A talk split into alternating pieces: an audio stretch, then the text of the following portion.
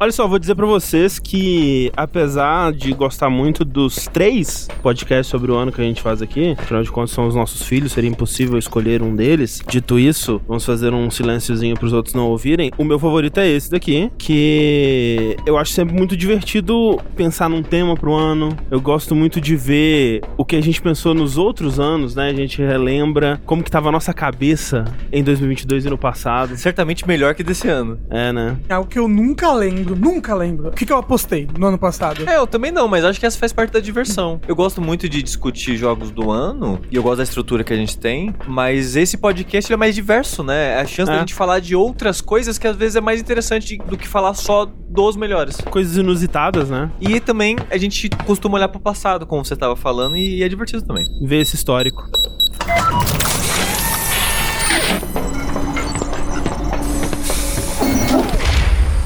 Eu sou o André Campos Eu sou o Eduardo Sushi. Eu sou Rafael Kina. Eu sou o Fernando Tengu. e esse é o centésimo quinquagésimo terceiro Dash Podcast no Jogabilidade.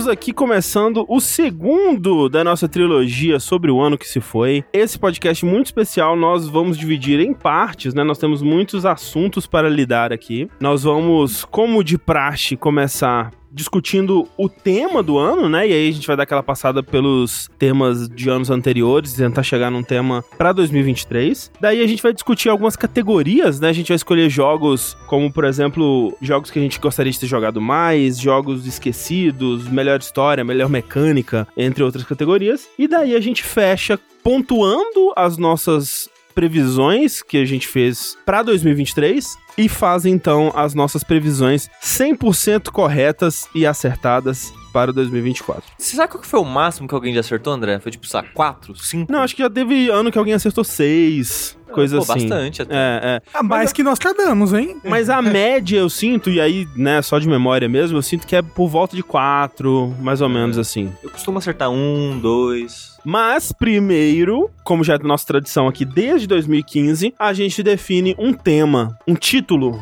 para o ano que se foi. Dando aquela passada básica aqui pelos anos anteriores, né, que a gente já nomeou. 2015, esse tempo longínquo, foi o ano dos jogos gigantes, né?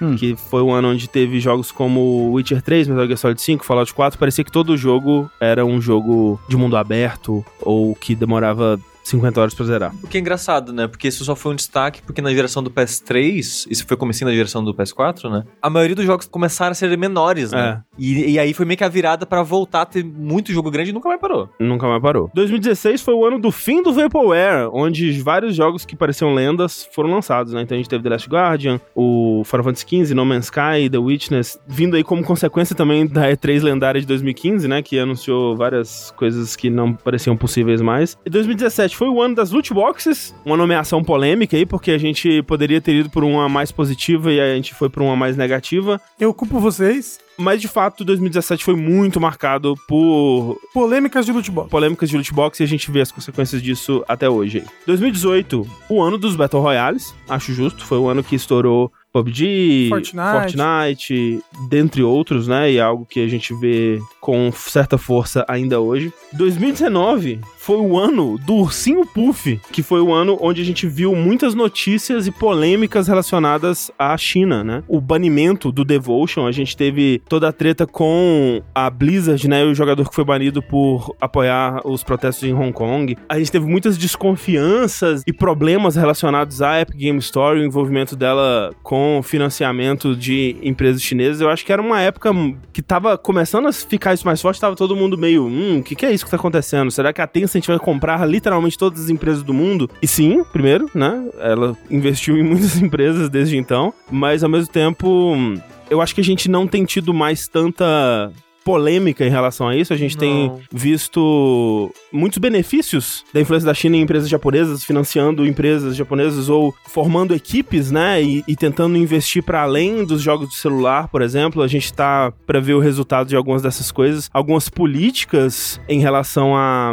saúde e bem-estar dos jogadores também que foram implementadas, que eu acho que poderiam se tornar mais padrão, padrão né, pro mundo aí e tudo mais. Mas foi um ano que isso foi muito prevalente. 2020, quem poderia imaginar, foi o ano do Covid, onde a gente viu o Covid afetando bastante a indústria em questão de adiamentos, em é, escassez de materiais, né, para produção de hardware. Afetou muito o lucro também, né? A gente teve um grande boom na indústria, muito interesse na indústria por conta de muita gente que foi se dedicar mais a videogames por falta de opções, né? É, por conta do lockdown e tudo mais. Teve boom não só de jogos, né, mano? Tipo, de tecnologia no geral, Sim, né? De Stream... entretenimento que você pode fazer em casa, no é, geral. Coisas de fazer em casa, no geral, exato. Daí, em 2021, foi o ano do loop temporal. Esse eu gosto bastante, porque não só a gente teve muitos jogos envolvendo loop temporal, como Deathloop, Loop Hero, 12 Minutes, Returnal, Overboard, Forgotten City, Outer Wilds, DLC. Hum. Foi muito jogo realmente de loop temporal lançado em 2021, mas também a gente tava com aquela sensação de, de nós estarmos no loop temporal, né? Que o tempo Sim. tava esquisito por conta do lockdown e aquela coisa É, toda. tipo, uh, 2021 foi um 2020 parte 2, né? É, basicamente. 2022, que foi o último que a gente fez, a gente nomeou o ano da fagulha.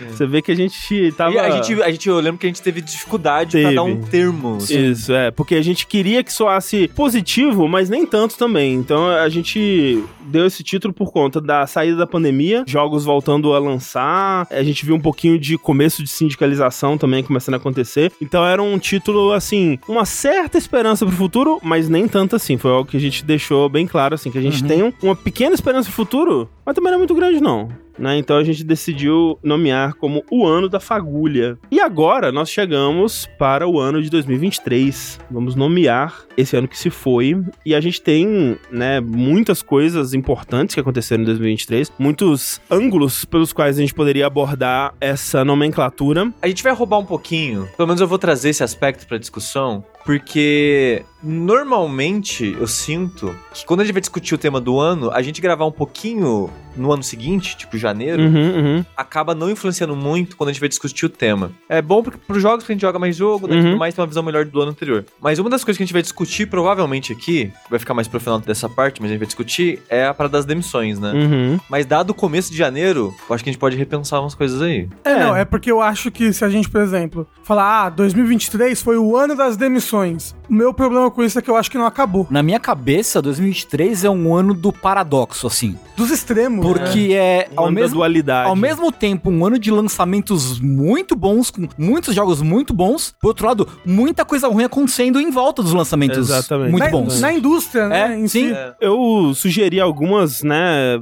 alguns vieses pra gente abordar aqui. Uma das coisas que a gente poderia dizer que foi o ano da novela, né, da compra da Activision Blizzard pela Microsoft, que foi algo que foi absolutamente prevalente no ano inteiro, assim. É, teve a piada que todo vértice a gente tava falando sobre isso, e nem era piada, porque todo vértice a gente tava falando sobre isso realmente. Uhum. Também foi o ano em que a E3 morreu, enterramos, né? É. Demos a pá de cal na E3. Isso ali. que eu ia falar, não foi o ano que ela morreu, mas é. foi o ano que enterrou. Exato. É. Ela, oficialmente. Oficialmente, né? É, exato, exato. Nós também tivemos muitos vazamentos, poderia ser o ano dos vazamentos, né? Porque a gente teve aquele vazamento absoluto, talvez o maior vazamento da história dos videogames com o vazamento da Insomniac. É. O GTA 6 que vazou. Um dia antes. É, e vazou o trailer um dia antes e, e vazou o anúncio também antes disso, né? Nós tivemos aqueles vazamentos internos do futuro do Xbox, né? Falando dos planos deles para próximos consoles e tudo mais. E aí outras coisas menores, né? O PS Slim vazou. Aquele o... vazamento da Sony lá do. Quando ela tava brigando com o. É, exato. A... Aquele órgão lá sobre a fusão da, da Activision. Blizzard, exato. Teve o vazamento do PlayStation Portal. Teve o vazamento dos jogos, né? Completos do Mario e do Zelda, né? Tipo, uma semana antes do lançamento oficial. Então foi um ano repleto realmente de vazamentos. Teve um ano da minha vida que eu tomei Xenical e para mim foi o ano dos vazamentos também, viu? Exato. Loucura. Mas vambora. Sushi, alguns poderiam dizer que foi o ano do Dungeon Crawler. Eu achei curioso ter colocado isso aqui. Eu queria te perguntar se foi algo seu que você sentiu ou colocou por mim, não sei. Eu vi matéria sobre isso, assim, ah. e dando uma pesquisada, realmente teve não só muitos lançamentos desse gênero, né? Mas eu vi ele sendo mais, eu não vou dizer mainstream, mas eu vi ele sendo mais abraçados pela nossa bolha, pelo menos, né? A eu... nossa bolha de jornalistas e tudo mais. Eu vou falar mais sobre isso em outras categorias, de como eu fui parar nesse buraco ainda hoje. Uhum. E aí eu não sei se é viés meu, porque aquela parada, né? Quando você sabe que algo existe, parece que tá em todo lugar. Sim, sim, sim. E eu, em retrospecto, eu senti um pouco isso esse ano também, de muitos lugares falando desse tipo de jogo, mas eu costumo falar muito nas lives que eu fico apresentando Dungeon Crawler para as pessoas, que é, é um gênero muito vasto. Ele abrange muitos tipos de jogos, tipo Diablo 4, em teoria é um Dungeon Crawler. Aí você vai ter, sei lá, o, o Labyrinth of Galeria, aí você vai ter o Demon Lord Reincarnation, aí você vai ter, sei lá, algum roguelike Dungeon Crawler também. System Shock.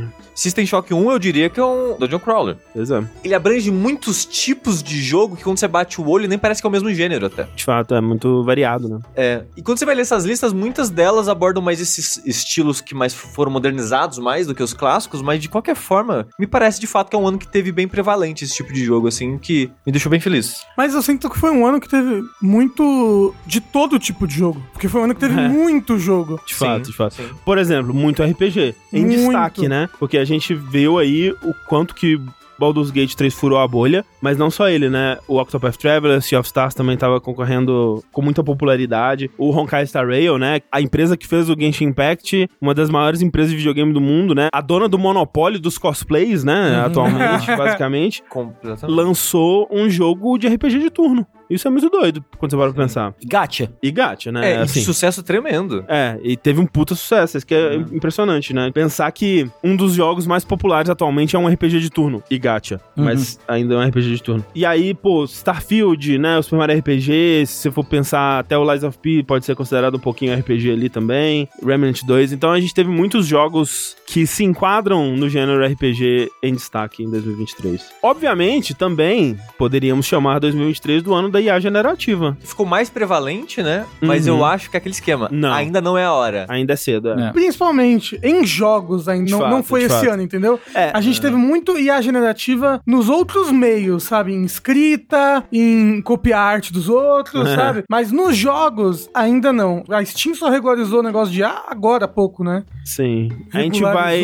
né? Falou é, que pode. É, botou regras, algumas regras e falou que pode. Então, tipo, como o Sushi falou, eu sinto que ainda está por vir. É, a gente tem atualmente pequenos experimentos, assim, né? Algumas empresas testando as águas para ver o que dá para fazer. Mas eu acho que a gente realmente não teve nenhum grande jogo que usa a generativa como uma parte fundamental, assim, e eu acho que está por vir. Tivemos também a quebra de algumas maldições aí dos videogames, né? Que 2023 foi um ano de adaptações bem sucedidas de jogos, né? Tanto pro cinema quanto pra TV. É óbvio que a gente já tinha tido algumas adaptações bem sucedidas antes disso, né? Mas 2023 a gente teve uma centralização, né? Uma concentração delas com séries como The Last of Us, que concorreu e ganhou coisa no, no Emmy, Golden Globe e tudo mais. A gente teve o filme do Mario, né? Que quebrou vários recordes. A gente teve... A série do Twisted Metal que quebrou vários recordes. É, assim, que não quebrou recordes, mas foi bem sucedida, pelo que o pessoal diz. Até o filme do Gran Turismo, que não é um filme bom, mas não é um filme ruim é. também. Sobre isso, a gente até comentou durante o ano que dá aquele sentimento de a indústria do cinema parece que tava procurando uma nova fonte de adaptação. Um novo quadrinho, né? É, porque já focou muito em livro, como nos anos 2000, anos é. 90. Sim, sempre focou, mas teve um foco muito grande, né? É, livro de fantasia e depois é. Young Adult, é, né? É tipo assim, ó, os anos 2000 todo começou com Harry Potter, Senhor dos Anéis, uhum. depois Crepúsculo, aí Jogos Vorazes, é tipo, era muito, muito, muita adaptação de livro. Aí, 2010, Quadrinho. Quadrinho. Essa década agora vai ser videogame. Gente. Eu acho também. Parece, né? Tá dando essa virada agora. Uhum. É a sensação que eu tenho também. É, e, e, a gente vai ver muito mais adaptações de videogame, muito mais adaptações. Que entendem é, a que, obra. Que... Porque, né? Já tentaram adaptar videogame muitas vezes, né? Sim, sim. Realmente, esse ano teve excelentes adaptações que mostraram, tipo, olha, dá pra contar histórias de videogame em outras mídias se você souber adaptá-las, né? antes da gente entrar na que provavelmente vai cravar, ou de certa forma guiar o que a gente vai cravar como como o tema do ano, eu queria trazer só uma curiosidade hum. de uma tendência que não nasceu em 2023, mas eu sinto que ela deu uma grande explodida em 2023. Foram jogos com lançamentos para é quem verdade. pagou mais caro. É verdade. Lançamento antecipado, melhor dizendo. Porque a gente tem casos como em 2012, o Journey, para quem não lembra, ele saiu uma semana antes para quem fez a pré-order. Hum. Poucas pessoas lembram disso. E de vez em quando na história você vê jogos com esse tipo de comportamento, simplesmente jogos digitais, uhum. que saíram um pouquinho antes para quem comprava o Deluxe, pré-order, esse tipo de coisa. Esse ano, eu fiz uma lista faz uns meses, já faz uns quatro meses que eu fiz essa lista, e eu encontrei 17 jogos Uou. que saíram antecipado uma ou duas semanas para quem pagou mais antes. E esse pagou mais, às vezes era 10 dólares a mais, às vezes era 40 dólares a mais. 40 dólares? Jesus! Mortal Kombat 1. É porque esse 40 a mais não é só para jogar antes, é porque... Ah, sim, é, é, é a versão Deluxe Blaster Plus. Dentre outras coisas, ela te dá o acesso antecipado. É, né? e só ela dava o acesso antecipado, é. que era 40 dólares mais caro que o normal. Nossa. Lembrando que o Mortal Kombat 1 era 70 dólares. É. Então essa é, versão nossa, era 110. e eu nem sabia matemática, porque eu acho que tá 100.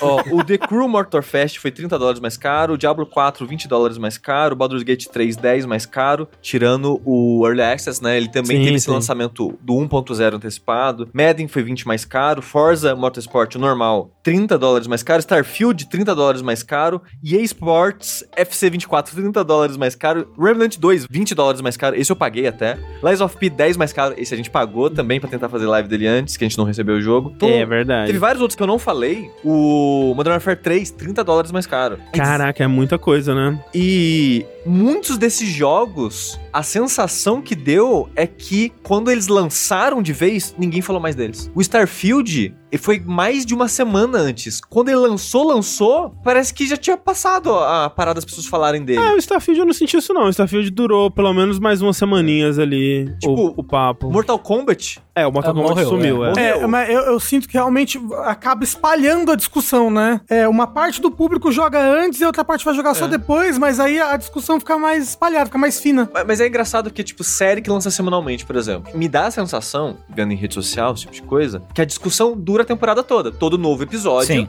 o pessoal volta a falar sobre. Com esse lançamento meio que em duas camadas, o sentimento que dava é que as pessoas só falavam no lançamento, pré-lançamento. Uhum. E quando era o lançamento oficial, não se tinha mais esse boom de, de cobertura na mídia ou das pessoas comentando na, eu, nas redes sociais. Eu acho que é da nossa bolha, hein? Das pessoas que a gente segue, das pessoas que a gente acompanha é possível, mais. É possível. Porque eu imagino que seja uma minoria, né? Na verdade, que compre o lançamento antecipado. Ah, e... não, isso, isso eu concordo. Ah, não, não, com certeza é uma minoria, mas é, é, tá dando certo, né? Porque eles não param de fazer sim, isso. Sim, Que é aquela coisa, né? Os publishers sempre tentaram encontrar encontrar jeitos de cobrar mais caro pelo jogo. Exato, jeito de fazer você pagar pela edição especial. E aí, às vezes, era, ah, a gente vai te dar um capacete do Master Chief tamanho real, né? Mentira, a gente vai... É sempre feio essas coisas aí. A gente vai te dar um óculos de zona noturna que funciona de verdade. Hum. Pra mim, o negócio é dar roupinha dentro do jogo. Aí me pegou. hum, ai, roupinha. Óculos de zona noturna, não, não, não. Roupinha. Me dá um óculos de zona noturna no, no jogo. jogo. Exato. É. Ai, e... o que? Eu vou poder usar essa roupinha tão bonitinha. E aí, quando começou a ter mais conteúdo DLC digital, assim, eles começaram a dar né, o Season Pass para jogos que faziam sentido. E para jogos que não faziam sentido também, eles inventavam Season Pass e coisas do tipo. E agora parece ser a nova é. forma que eles encontraram, né? E eu acho curioso da nossa perspectiva de trabalhar cobrindo lançamentos, é que chat, da gente fazendo as lives, o pessoal tratava como se fosse o lançamento oficial do jogo. Uhum. Ah, o Starfield lançou cinco dias antes para quem pagou a versão mais cara. No dia que saiu essa versão, já tava o pessoal, ah, o que vocês estão achando do jogo? Pô, a gente não recebeu, eu não vou pagar mais caro. O Baldur's Gate 3 é a mesma coisa.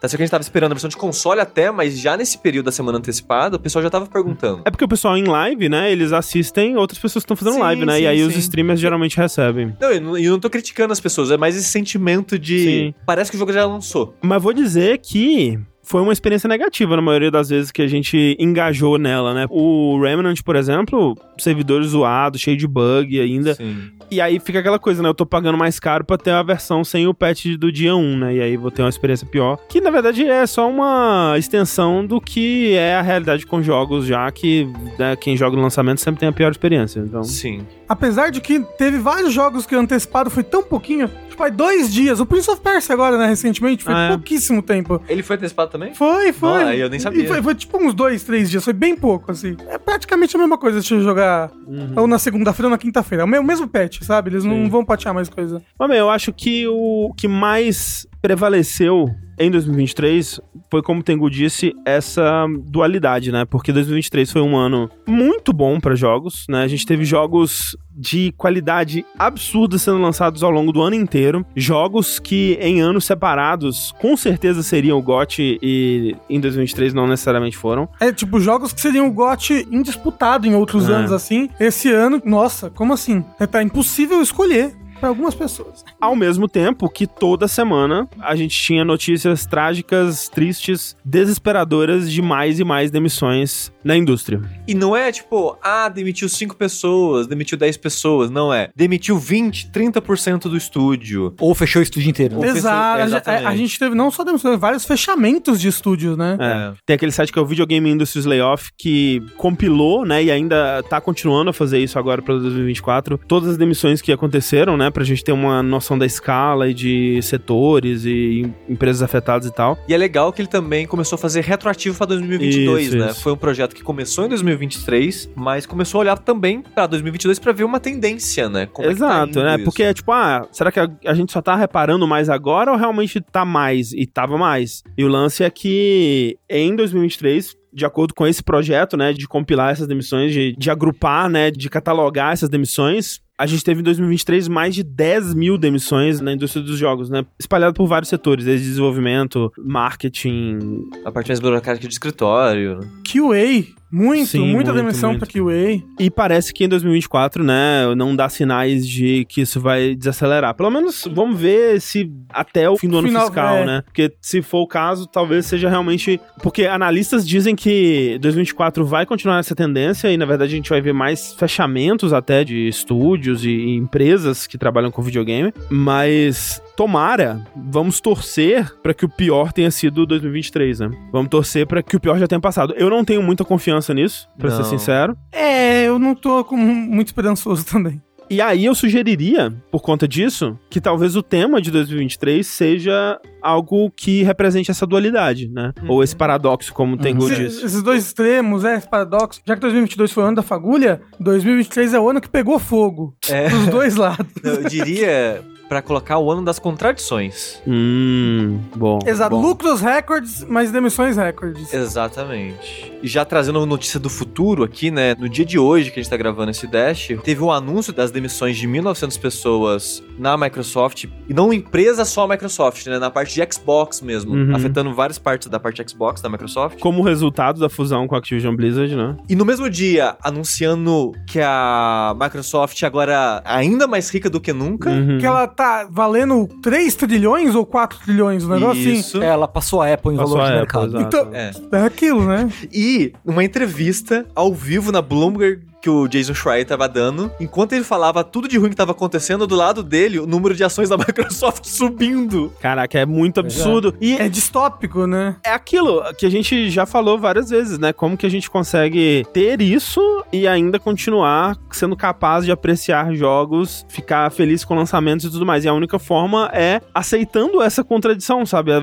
percebendo que ela existe e abarcando nesse mundo desgraçado, né? Sim. É, mas isso é pra vida, né? É. Enquanto a gente viver sobre o capitalismo, essa é a vida. É, mas eu acho que foi um ano que escancarou isso muito, evidentemente. Muito, muito. É. Nos jogos. Eu acho que na vida está aumentando também. Então, é. é. Porque todas as outras áreas aconteceu muito isso também. Sem ser videogame, sabe? Uhum. De lucro pra caralho, mas pô, vamos demitir Sim, todo é. mundo aí. Essa semana, na Coreia do Sul, eles aprovaram a jornada de trabalho de 21 horas diárias. Ontem, nos Estados Unidos, é. trabalho infantil de até 8 horas. É, em alguns Caraca, estados, né? Meu pois é. Deus. É, 21,5 horas. 21 horas horas e meia diárias. Não chega a ser 22, estão pegando leve. Uau, é, ufa, ainda bem.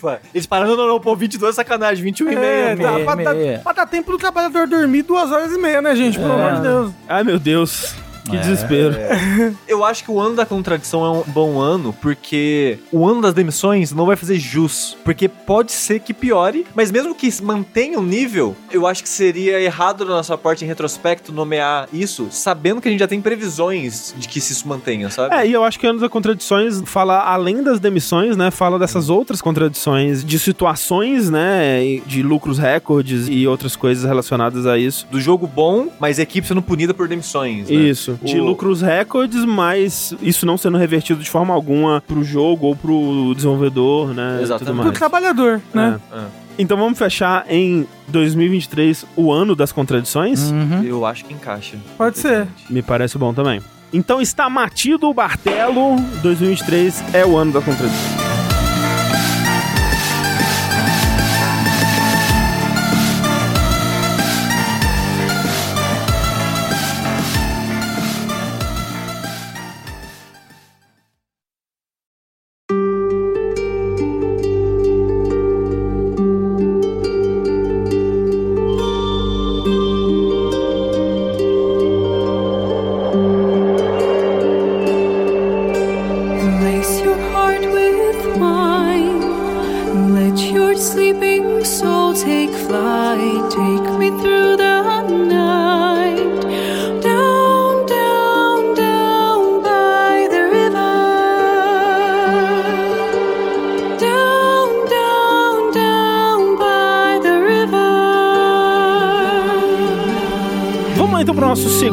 Desse podcast, onde a gente tem várias categorias aqui, a maioria delas repetidas do ano passado, né? A gente manteve a maioria, mas com acho que uma só nova.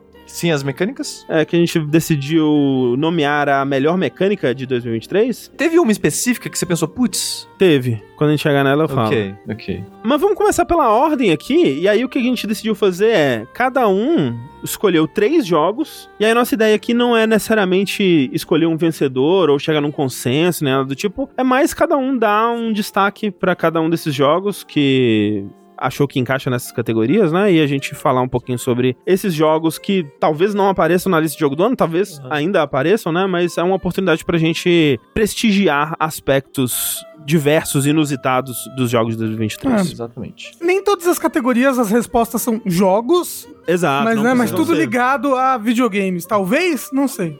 É, vamos ver, né? Quem sabe. então eu vou começar aqui puxando a primeira categoria, que é jogos que eu queria ter jogado mais. Oh, meu Deus, como tem, né? Então, esse é o ano dos jogos que eu queria ter jogado mais. Então. Vamos mudar o categoria. É o ano dos jogos que eu queria jogar. É, eu tenho a minha listinha, né? Que eu falo sempre aqui, que eu faço dela. E eu marquei alguns jogos que eu vou falar brevemente. Não vou falar sobre eles, vou, só vou ler a lista pra vocês terem alguma noção. Uhum. Jogos que eu gostaria de ter jogado mais, ou jogado, ponto em 2023. Paranormal Sight, Vernon Edge, Octopath Traveler 2, Moonring, Amnesia The Bunker, Era pra escolher três, Sushi. World of Horror, Torro, Artificial Dream Arcade, Umbrella, Hands of Doom, Long Gone Days, With the Refugees, Volcano Princess, Elder Rand, Cookie Cutter, Mobile Suit Baba, Wind Meadows, Frederica, Minix Night Market, After Image Lunar. É só pra dizer que tem muito jogo. Tem muito jogo, de é fato. muito. Tem muito jogo. Mas os jogos que eu queria falar de verdade aqui, da minha listinha que eu separei, brevemente queria falar do Moonring, que é um jogo que a gente citou bem rapidinho, acho que em algum vértice, que ele é meio que um Ultima Like. Ele é um jogo indie feito por uma pessoa, free to play, é grátis, pode pegar no Steam, só instalar e jogar o jogo. Que ele é um jogo muito inspirado em estilo ao Ultima 1. Os três uhum, primeiros uhum. últimos, principalmente. Que tem um estilo de arte que eu acho lindo e ele tem umas ideias muito interessantes de como abordar a história e o diálogo do jogo, que eu acho muito interessante, que é tudo escrito, como se fosse um adverte de texto, mas mais simplificado. Mas é muito interessante como funciona. Um jogo, um RPG que eu tô na esperança do Rafa falar bastante dele no próximo Dash, que eu só consegui jogar tipo umas 6 horas dele, eu acho em 2023, que foi o Octopath Traveler 2. Uhum. Que eu só vi muita gente elogiando, muita gente elogiando, inclusive pessoas que não gostaram do primeiro. É, isso aconteceu mesmo. E eu fiquei tipo, caralho, preciso jogar jogo, preciso jogar jogo, não consegui tirar as 80 horas necessárias aí para ele ao longo do ano. Vamos ver se eu consigo fazer isso em 2024. Sushi, eu tô com 40 horas de jogo e eu não tô na metade, nem próximo da metade. Não é 80 horas nem a pau. É, é o 80 horas do How Long to Beat, né? Que o é, pessoal faz speed, tudo speedrunner aquele é. site. Mas o jogo que eu queria destacar aqui mesmo, nos jogos que eu queria ter jogado mais, é o Labyrinth of Galeria The Moon Society que é o Dungeon Crawler que eu falei em alguns vértices já, no começo do ano, ele saiu em fevereiro de 2023, no ocidente. O do Torro? Não. Ah. É... Foi muito Dungeon Crawler mesmo, né? Vamos voltar. É o ano do Dungeon Crawler. Mas ele saiu pra Vita originalmente no Japão, sei uhum. lá, em 2019, 18, não lembro. Até parece Mas... que tinha jogo saindo pra Vita em 2018. ele saiu há muito tempo atrás no Japão e só foi sair agora no Ocidente. Como a gente segue a, a os jogos lançados pro nosso canto aqui, uhum. vou colocar ele então aqui na lista. Que é um jogo que ele não me deixou jogar mais dele. Porque a progressão dele é muito filha da puta. Porque você tem inúmeras dungeons para avançar e ele tem história fora da dungeon. Então você tem que fazer coisa na dungeon, sai da dungeon, historinha. Você volta pra dungeon, faz uma coisa, aí você tem que ativou alguma coisa da história, você sai da dungeon e avança a historinha. E como são várias dungeons simultâneas, eu travei em algum momento a progressão da história do jogo. Uhum. Porque o jogo, a movimentação dele pela dungeon é meio que casa a casa, né? Meio que tile a tile. Eu tinha que pisar em algum lugar específico que eu não pisei, para ativar algum diálogo de, com algum NPC para sair da dungeon e ativar a historinha que ia liberar eu avançar no que eu tinha que fazer. Eu olhei guia na internet, olhei vídeo na internet. Eu não achava que eu tinha que fazer. Eu já tava com sei lá, umas 40 horas de jogo, então eu teria que assistir alguém jogar 40 horas de jogo para saber exatamente o que, que eu não fiz. Caraca, Você pode pular no YouTube. Isso.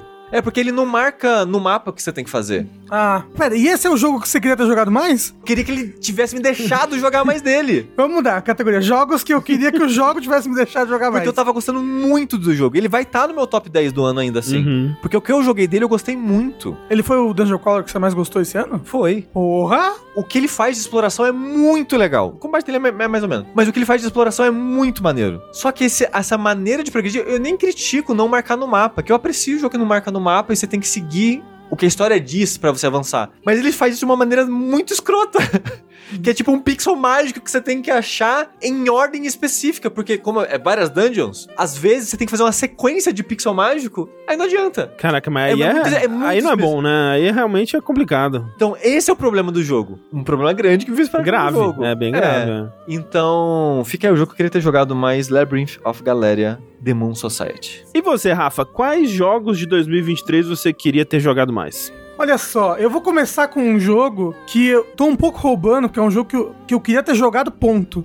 Hum. Porque eu comprei ele e eu, tipo, comecei ele só pra ver se tava funcionando, sabe? Eu tenho dessas ainda, mesmo que o jogo era de console, eu normalmente abro o jogo depois uhum. que eu uhum. compro pra ver se tá tudo bem. Que é o Dragon Quest Monsters The Dark Prince. Eu comprei ele junto com o Octopath Traveler 2 no final do ano, que tava em promoção, e aí foquei no Octopath Traveler 2 ao invés dele. É um jogo que eu queria muito ter continuado a jogar, porque eu só ouço elogios dele e o pessoal falando que ele é nível Primeiro, eu joguei o Dragon Quest 4 porque ele ia lançar no passado, né? Uhum. E ele se passa no mesmo mundo. E o pessoal tá falando que ele tá, tipo, no nível dos jogos principais da série, assim, dos jogos numerados, que a história dele é muito legal, que o negócio dos monstros deles é tudo muito legal, o combate. Aqui é o combate de Dragon Quest, né? Dragon Quest Monsters, que é o... Um Pokémon, que não é Pokémon. É, exato. Com fusão de monstro, uma coisa, né? Que bem Megami Tensei da vida. Queria muito ter jogado ele, outro que eu queria ter jogado mais. E esse eu queria ter jogado mais, e a parte que eu queria ter jogado mais, eu não joguei porque é caro jogar essa parte, hum. é o Teatrin Final Barline, que é a parte que eu queria ter jogado são os DLCs. Que parece que tem música legal pra caramba. E é uma fortuna. Só né? que é uma fortuna, exatamente. É caro pra caramba Square. Você pronunciou o nome do jogo errado, Rafa. É Teatríssimo. Desculpa. Teatríssimo Final Barline. Um jogo que eu queria ter jogado mais, mas não tenho dinheiro pra isso. E o jogo que eu mais queria ter jogado mais, não joguei e eu não sei quando eu vou pegar ele para jogar, porque eu tenho vontade de zerar outro jogo da mesma empresa antes de ir pra ele, é o tal de um desconhecido aí indie, Baldur's Gate 3. Olha só quem né? diria, não é mesmo? É um jogo que eu queria muito ter jogado mais. Eu achei que você tinha parado porque tava de boa. Não, eu queria, eu queria ter jogado mais, mas eu, uma coisa que eu tava com ele, que eu fico com a sensação dele é, queria ter jogado um ele um pouco mais simples, entendeu? Um pouco menos D&D, e eu sinto que essa versão mais simples é o Divinity Original Sin 2, sabe? Entendi, é que é, realmente é, é um jogo da Larian, só que sem mecânica de D&D. Ainda Exato. é um RPG, mas não é mecânica de D&D. O que é engraçado que para mim, sei lá, 40% da graça é ele ser D&D. Olha isso daqui, cara! Olha como eles adaptaram isso daqui! Olha essa referência, esse personagem, caralho! É que você é muito critical rolezeiro. Eu sou, né? Infelizmente. Mas assim, ele estaria na minha lista porque é um jogo que eu quero jogar mais, mas como eu estou jogando mais no momento, né? eu acabei não colocando ele, mas sem dúvida é um jogo que eu demorei para jogar no ano, mas estou tirando esse atraso no momento. Pois bem, os meus três então são. Eu vou roubar um pouquinho aqui, vou, vou dar uma. Ah! É, né? Pau que bate em Francisco não bate em Chico, sei lá, não lembro do ditado. É. Porque o meu terceiro jogo que eu mais gostaria de ter jogado esse ano é Aliens Dark Descent e Shadow Gambit que são ah, o mesmo jogo. É o mesmo é, jogo. É, o mesmo jogo. É, é, bom, né? é, igual Pokémon. Isso. Isso. É que na verdade, sim, qualquer um desses dois poderia estar aqui. São jogos que eles são aquele stealth tático, né? Que é o, o estilo de jogo do Desperados. Mais recentemente a gente teve da Mimimi o Shadow Tactic. Depois eles fizeram o Desperados 3 e agora fizeram o Shadow Gambit e, e fecharam. fecharam, fecharam é, depois morreram. E o Aliens Dark Descent, ele é também uma versão desse tipo de jogo. Ele é um jogo tático que envolve bastante stealth também também. Você comanda um esquadrão de marines, né? Em missões no universo Alien. Como eles adaptaram o mundo do Alien para esse tipo de jogo é fascinante, é muito bom. Esse jogo é maravilhoso. Só que ambos sofrem da maldição de que eu nunca consigo terminar um jogo desse, porque eu sinto que o jogo ele vai cada vez mais ficando mais e mais complexo. As missões vão ficando cada vez mais e mais imensas e eu drop. Eu não consigo permanecer no jogo. Tipo, eu chego a um ponto que eu tô ficando, caraca, eu 5 horas na mesma missão. Aí eu, meu Deus. Aí eu termino a missão e falo, caralho, a próxima missão é mais um mapa imenso, que eu vou ficar mais 5 horas. Aí não dou muito conta. O Shadow Gambit, ele faz coisas para mitigar isso, que ele mistura um pouco. E você consegue ver antes de ir pra missão qual vai ser a duração dela. Ele não tem uma progressão tão direta, assim, de complexidade, que as missões só vão crescendo, que eu gostei. E talvez eu volte para ele. Ele é o que eu tô mais inclinado a continuar jogando, porque são dois jogos incríveis. Eu não sei se eu vou colocar eles no meu top 10 por não ter terminado, mas talvez eles estivessem em lugar lá, porque foram dois dos jogos mais legais que eu joguei em 2023 e eu queria muito que a estrutura deles, talvez eles entrariam aí nos jogos que eu queria que me deixassem deixassem ter jogado mais, que a estrutura deles fossem mais convidativas para mim, assim, porque realmente, do ponto que eu tava do Alien, tava tão difícil, tava tão difícil, as missões estavam tão longas. E é engraçado que você consegue ver quantas missões tem no jogo, né? Então era tipo, não lembro mais, vou chutar, vamos dizer que é 50 missões no jogo. Eu tava na 35, assim, sabe? Então faltava pouco, mas em questão de duração, eu tava tipo na metade, sabe? Nossa. Tipo, da duração do jogo, porque essas últimas missões, cada uma maior do que a outra, assim. Então, e, e, deu um desânimo, assim. E sabe? não só é grande, né? É difícil difícil. Exato, é muito difícil. É um jogo. Esse do Alien, especialmente, muito tenso. Pequenos errinhos podem destruir a sua, a sua missão de repente, assim. Mas, nossa, como é bom. Muito bom. Um dos melhores jogos que eu joguei no ano. Queria ter jogado mais. O segundo é um jogo que eu fui fisicamente incapaz de jogar, que é o Amnesia The Bunker. é um jogo que ele simplesmente é assustador demais pra mim. André. É verdade. Você eu... queria que o jogo tivesse deixado você jogar mais. eu queria que ele tivesse me deixado jogar. Porque assim, eu adoro jogo de terror, só que eu sou muito medroso. Geralmente eu consigo usar táticas para burlar isso. Às vezes eu jogo. Sem em... som. Sem som, em janela, dando alt tab pra outra coisa, vendo um pedacinho de um vídeo e aí voltando pro jogo. Em live. Em live, você ajuda. Tem, você tentou jogar em live, que é um clipe maravilhoso. É. Que você tomou um susto e desinstalou o jogo. E eu acho que... Isso foi um susto. Não. Exato. Foi uma frustração. Foi uma Não. expectativa de susto. Exato. É. Foi um, uma promessa de susto.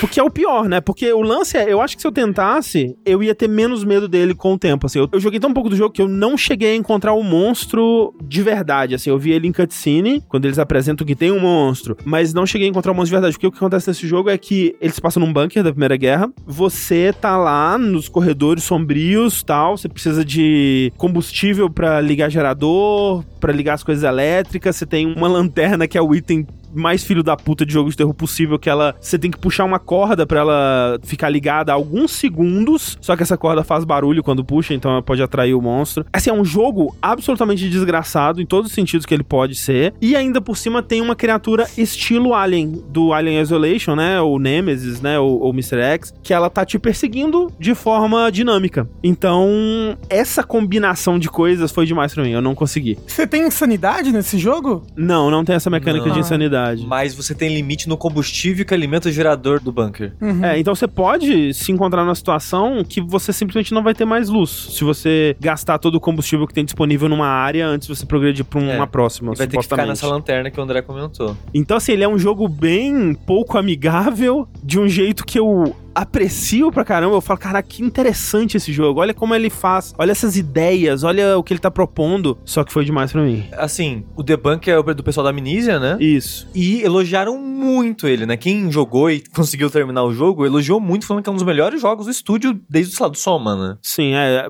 Pra quem não se lembra, Frictional Games, né? Fez o primeiro Amnesia, não fez o segundo, fez recentemente um outro Amnesia, né? Que foi aquele uhum. Amnesia Rebirth. E agora esse novo Amnesia The Bunker fez também o Soma, né? Que é um puta jogo. E parece realmente ter sido, se não a obra-prima, um, uma das do estúdio, né? E putz, como eu queria. Mas o jogo que eu mais gostaria de ter jogado em 2023, e esse é todo culpa minha mesmo, não posso culpar ninguém, é Street Fighter 6. Que eu me preparei, eu comprei um controle, Ai, um hitbox seis meses antes. Treinou, você treinou no Hitbox. Fiquei. É, joguei outros jogos, joguei Street Fighter 5. Fiquei seis meses pensando, caralho, cadê o Street Fighter 6? Cadê? Aí quando ele lançou, eu joguei. Eu joguei bastante até. Joguei. Nas semanas que ele lançou ali, eu joguei um bocado. Mas aí não voltei mais, não consegui voltar, não consegui encontrar tempo dentre as várias outras tarefas, é. assim, que a gente tinha para fazer, não, não consegui justificar voltar para ele, o que é uma pena, porque eu tava conseguindo treinar combo, eu tava conseguindo hum, me livrar de alguns dos meus vícios de jogos de luta,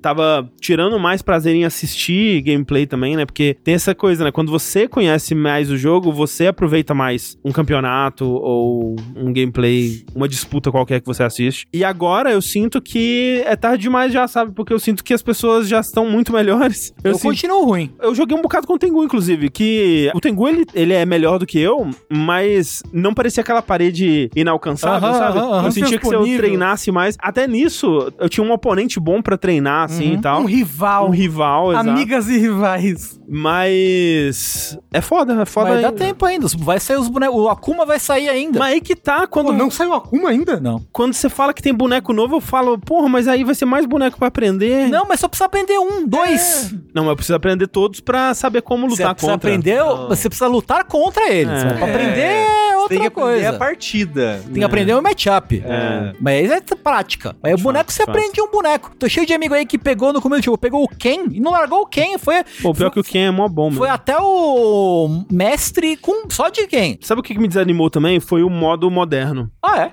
É, porque eu peguei a porra do hitbox pra jogar ali, né? Fazer uhum. meus Hadoukenzinho. E quando você joga um treinamento do Zangief no moderno, você fala, ok, é o controle. Uhum. O jeito de jogar esse jogo é no controle. Eu peguei, porra, gastei o dinheiro com essa porra aqui. Não, mas o pessoal de campeonato só joga no, no Classic. É. Até o pessoal que jogava Modern hoje em dia já mudou pro Não, Classic. mas eu, até, tipo, eu jogando de Honda, né? Uhum. E aí eu comecei jogando no clássico. Eu falei, ah, quer saber? Eu vou jogar no moderno. Aí eu joguei no moderno no controle. Aí eu, porra, é quase isso. Aí eu joguei no, no moderno no stick e pra mim tá perfeito. É. Pelo menos pro Honda, assim, porque é um boneco de carregar, né? Sim. Fica carregando no pad, cansa o dedo. Você fica, sim, tipo, sim, você sim, fica com o dedão lá segurando o botão pra sempre. E no stick não, no stick você só, tipo, faz aquele, aquela forcinha pro lado ali e já era. Então pra mim é muito mais confortável jogar de Honda moderno no stick do que no, no pad, de qualquer é. forma. Sim, de fato. Tem um, um... Tem. No stick contra o arcade stick eu tenho um. É que eu senti que o moderno ele é muito sobre você também segurar um botão e apertar outros, né? Não tanto não. assim. Ele, ele, tem os negócios do Smash, de ser a. A direção. É, né? a, di a, direção que você tá apertando. É. Mas ele também tem um botão que meio que ele é. É um modificador. Um, ah, modificador. É, ele, então. ele, tem um botão que é o R2, que é o modificador. Exato, que você segura ele mas, e aperta tipo, outras coisas pra acontecer coisas. É mais a combinação do que ficar segurando o botão é. Sim, o tempo mas, todo. Assim. Mas eu, eu acho desconfortável.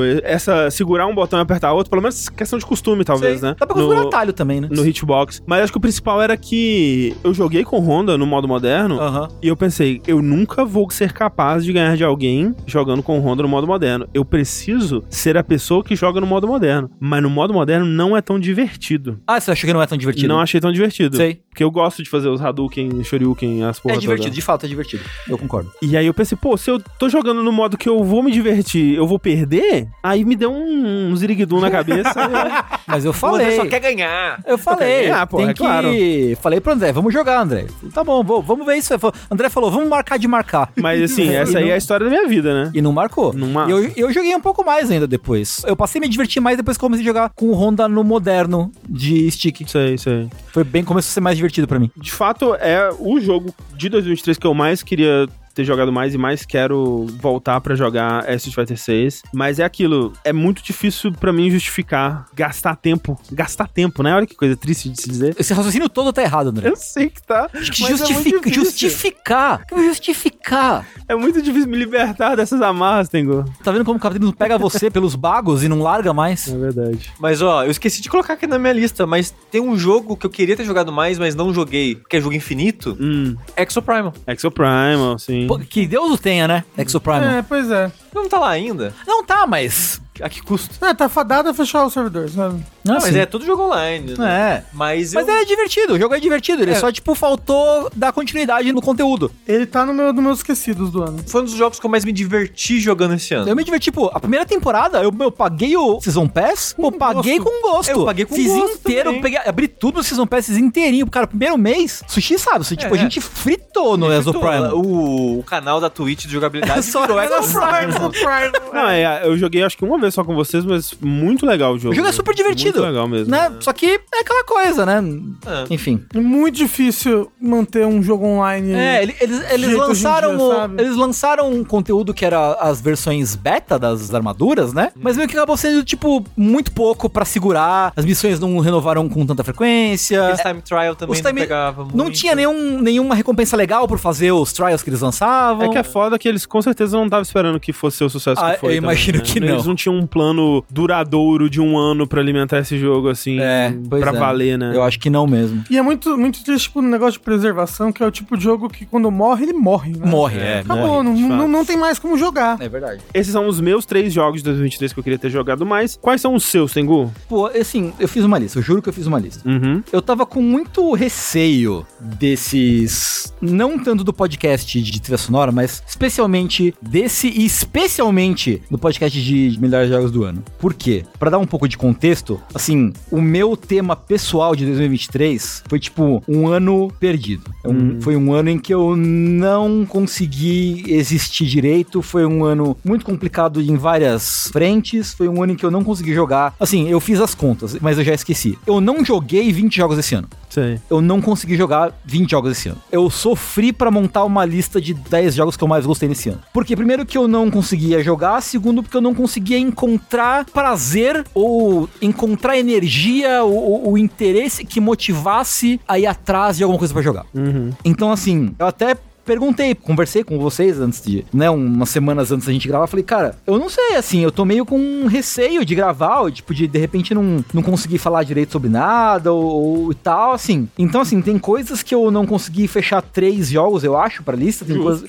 Eu acho tudo assim, bem. foi um ano que, assim, para mim, cara, pra videogame é um ano que eu vou ter que. Em algum momento eu vou ter que voltar e jogar os jogos de 2023. Porque em 2023 eu não fui capaz de jogar os jogos de 2023. Uhum. Porque eu não quis, eu não quis ter vontade de, de sim, jogar sim. nada, assim. Então, assim, foi um ano muito complicado. Por isso que eu coloquei. Jogos que eu ter jogado mais? Todos.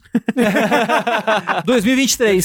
Perfeito, perfeito. Mas assim, em especial. Jogos. Quais? Sim. Sim. Sim. Em especial, jogos que eu queria ter jogado que eu não joguei. Lords of the Fallen. Uhum, que, eu, que, eu, queria ter jogado e não joguei. Void Stranger, que eu queria ter jogado e não joguei. Porque eu acho que seria geleia do Tengu. Me interessa muito esse jogo que acho que só o Sushi jogou, por sim, enquanto. Sim, daqui. eu devo falar mais dele hoje. Mas que eu joguei o, o, Zero Ranger, que é outro jogo dessa mesma, desse mesmo estúdio, que é super interessante, extremamente interessante o jogo. E o Void Stranger parece ser também extremamente interessante. Então, né, enfim, o Sushi vai falar mais e eu quero talvez tentar jogar um pouquinho até o, o Dash de, de melhores jogos do ano. Mas eu acho que, em especial, o jogo que eu mais queria ter jogado, que esse eu joguei um pouco, né? O Lord of the Fallen e o Void Stranger, eu não joguei nada deles, mas um que eu queria ter jogado mais é o Baldur's Gate 3. Deu uma viradinha de chave? Porque eu... você tava meio reticente. É, né? porque o meu problema, o meu problema do Baldur's Gate principal é aquela ansiedade de ter muita opção, assim. É o dilema de você ir no restaurante ter um, um cardápio que tem muita coisa uhum. e você não, segue, não sabe o que pedir. É meio que o meu problema do Baldur's Gate 3. Eu joguei um, o ato 1 só, não terminei o ato 1, joguei um pedaço do ato 1 só. Mas a impressão que eu tenho jogando no Baldur's Gate 3 é que o jogo deixa muito claro para você quando você perdeu uma coisa. Sabe? Tipo, tem uma. Logo no começo, Você sai daquela praia, passa a introdução, passa de uma praia, aí você passa por um lugar que é tipo uma igreja. E tem um bando de saqueadores naquela igreja. Pode acontecer algumas coisas ali com aqueles saqueadores. E dentre elas, eles podem simplesmente ir embora. Ou eles podem te atacar. Eu fiquei pensando, caralho, eu perdi um conteúdo. Aconteceu coisas, eu entrei nesse, nessa igreja e tinha um combate com muita gente. Aí eu, caralho, eu não vou poder vir aqui agora, eu vou ter que vir aqui depois. Eu não sei se vou poder vir aqui depois, então fiquei com medo. Será que eu vou conseguir voltar? Será que a história vai me bloquear para fora? Depois eu consegui eventualmente voltar, mas eu fico com essa coisa de tipo, caralho, o jogo vai ficar me, mo me mostrando as coisas que eu não vou mais poder fazer. Eu vou ficar meio puto com o jogo. Mas eu consegui e aos pouquinhos eu consegui jogando um tantinho e tive experiências legais, assim, com o jogo. Mas é um que eu queria ter a. a, a como é que eu posso definir? A banda mental a paz de espírito. Sabe? para conseguir só, tipo, ok, eu vou curtir o jogo, eu vou curtir as escolhas que o jogo me dá, eu vou, né, que nem o André fala, confia no DM. É, então. Que não recomendo, tá? Não recomendo eu, confiar eu no DM. Eu sempre confio no DM. No caso, o Dungeon Master, né? O mestre do RPG, não o site da Enemy, porque sempre parece que tá falando do Enemy. Pode crer. E eu sei que isso não é algo que você tem controle, assim como eu não tenho controle sobre o lance de justificar o gasto do tempo pra Street Fighter, assim. Uh -huh. Mas é aquilo, eu gosto quando ele mostra que eu tô perdendo alguma coisa, uhum. porque eu sei que ele tá levando as coisas a sério. Faz sentido. Sabe, tipo. Faz sentido. E aí eu fico mais engajado em levar aquele jogo a sério uhum. também. E isso acontece em muitos jogos, né? Narrativos e tal, que tem escolhas e tal. Que você sente aquela coisa. Ah, na verdade, não tá acontecendo nada as minhas escolhas, né? Tá tudo é. indo pro mesmo caminho, eu vou acabar vendo todo o conteúdo de qualquer forma, independente do que eu escolha. É, ou tipo, tem aquela coisa meio Fallout, né? Que são três caminhos muito é, bem definidinhos, exato, é, assim, exato. né? Então eu gosto disso e eu entendo que é frustrante às vezes. E quando é muito frustrante, eu dou load. Tem sempre essa opção, né? De você. Não, peraí, tipo, eu preciso. Isso daqui eu preciso. Eles deixam salvar na tela de rolar dados. Eles sabem. É, eles, sabem, eles, sabem, é, é. Então, eu gosto que ele te dá essa possibilidade, né, para você brincar, mas assim, é tipo quando no Critical Role, por exemplo, tem um momento que eles estão saindo de barco de uma ilha, de uma porra assim, aí vem um barco atrás deles, e aí o médico começa a descrever que o barco tá vindo e ele tá emparelhando pra ir, uma parada de, de combate naval assim. E aí acho que é o Caleb que fala assim: ah, eu, eu vou usar uma magia na água aqui e empurrar o barco para essa pedra, porque tem um mapinha, né, com a pedra. Vou empurrar o barco para essa pedra aqui, vou usar a água para empurrar o barco pra pedra. Ele empurra o barco com a pedra e, tipo, dá uma rolagem lá que o barco bate na pedra e afunda. E aí você só vê o Matt levantando assim, pegando um monte de folha e rasgando. Toda essa parte aqui acabou. Uhum. Não vai ter mais essa parte, porque vocês destruíram. Já estive nesse lugar. E assim, é maravilhoso. Tipo, é, é aquela experiência de quando você tá jogando RPG de que o mestre jurava que você ia pra esquerda, uhum. mas você foi pra direita. Sim. Então, essa experiência para mim no Baldur's Gate também ela é, ela é, muito especial. Mas eu entendo que em vários momentos que eu perdi coisas assim, eu achei tão frustrante é. que eu dei load também. Eu acho que, tipo, quando eu, eu erro rolagem de dado, eu não me importo em continuar. Uhum. É mais quando, tipo, é alguma alguma outra coisa que me fez parecer que eu não vou conseguir. Tipo, não tem o que eu faça nessa hora que eu vou conseguir seguir esse caminho. Eu vou ter que voltar aqui depois e eu vou eu vim aqui na hora errada. Uhum. Sabe? Fiquei com Uhum. Mas eu sei também que nas condições normais de temperatura e pressão, eu conseguiria jogar esse jogo numa boa. Sim. Sabe? Sim. Mas em 2023 eu não conseguiria jogar. Justo, justo. Conseguiria jogar Baldur's Gate. Então, é um jogo que eu quero muito pegar e dar carinho para ele no seu devido tempo, assim. Perfeito. Então, esses são os jogos que a gente queria ter jogado ou queria que o jogo tivesse deixado a gente jogar mais em 2023.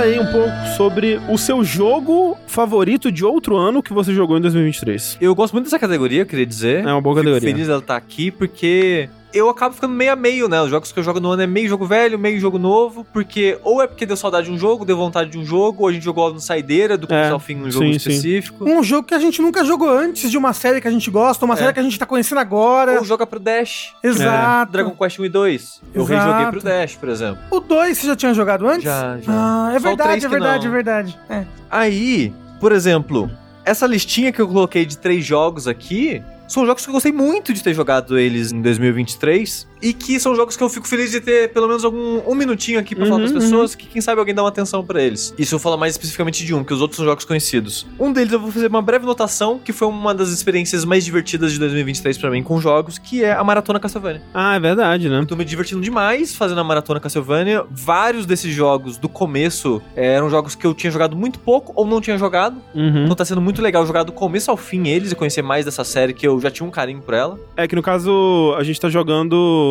O Sushi tá jogando, né? Eu tô acompanhando os jogos da série Castlevania desde o primeiro, né? E aí a gente tá jogando os jogos principais. E atualmente a gente pulou o Symphony of the Night e é, tá no Sushi não, 64. Você não queria pegar os Metroidvania, né? Você queria jogar só os, os clássicos. Pelo menos a princípio. Estilo clássico. É, é porque o, é. o Symphony of the Night, o Sushi já, o Sushi, o Symphony of the Night, o Sushi já zerou várias vezes. Fica aí o trava-língua. É. O, o, o, sushi, sushi já zerou. O, sushi já... Caralho, o sushi, o sushi já zerou. É muito difícil. É, ó. Fica o, aí. O, o, sushi já. Ó, falei três vezes. é, um... é foda, caralho. Fala aí, Rafa. O sushi já zerou. Ó, parabéns. Caralho, ó, incrível. Mas aí você fala três vezes. Fiz fono. Não, é. não fiz. Se eu, tivesse, se eu tivesse feito fono, não me confundia com o Monark. você ia chegar lá no fonoaudiólogo e faz falar diferente desse filho da puta. Puta. Pelo amor de Deus. Baixa outro pack de é.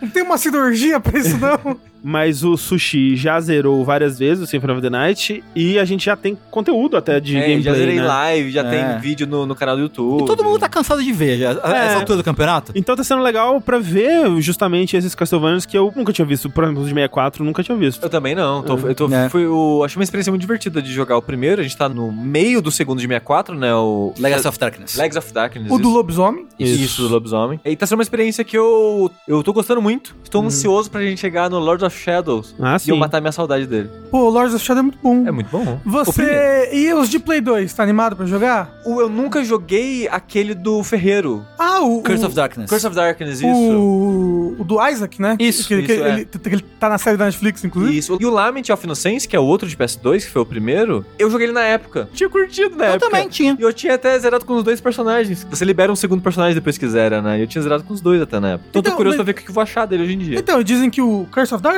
uhum. é bem legal. É, eu tô, tô, tô, animado pra experimentar ele, que eu ouvi, é. ouvi sobre isso também. A gente vai passar pelos Castlevania 3D aí. E o outro jogo aqui que eu queria falar, e esse eu queria apresentar de certa forma, porque é um jogo que eu sinto que ele não tem o destaque que ele merece. Eu acho que muitas pessoas talvez reconheçam se ver foto, coisa do tipo, mas muitas pessoas não jogaram, que é o Grime. Uhum. Não é o estilo de música, não é a moça cantora, é o jogo Grime, que é um Metroidvania que ele tem toda uma estética meio que de massinha. Parece que o mundo todo e os personagens são feitos de massinha. Às vezes não só parece, é de fato feito de argila as coisas. Uhum. Não de fato na produção do asset do jogo, né? Mas do universo do jogo. Sim. E o seu personagem ele tem um buraco negro na cabeça. Ele não tem uma cabeça, né? É só um buraco negro. E o combate do jogo é focado em parry. Você dá parry com esse buraco negro e absorve os inimigos e assim, meio o Castlevania Warrior of Sorrow. Tem alguns inimigos que você absorve dão ataques, alguns são bônus passivo que você pode equipar e tal. E é um jogo muito maneiro, é um Metroidvania muito maneiro, muito maneiro. Eu lembro que no ano em que ele lançou, o pessoal do Nautilus gostou muito dele, eu fiquei com bastante vontade de jogar. É. Ele é o quê? 2021? Alguma coisa assim? Eu né? acho que ele é 20 ou 21, e eu só fui jogar ele em 23, porque no finalzinho de 2022, tipo, sei lá, novembro, dezembro, saiu ele pra PS5. Ah.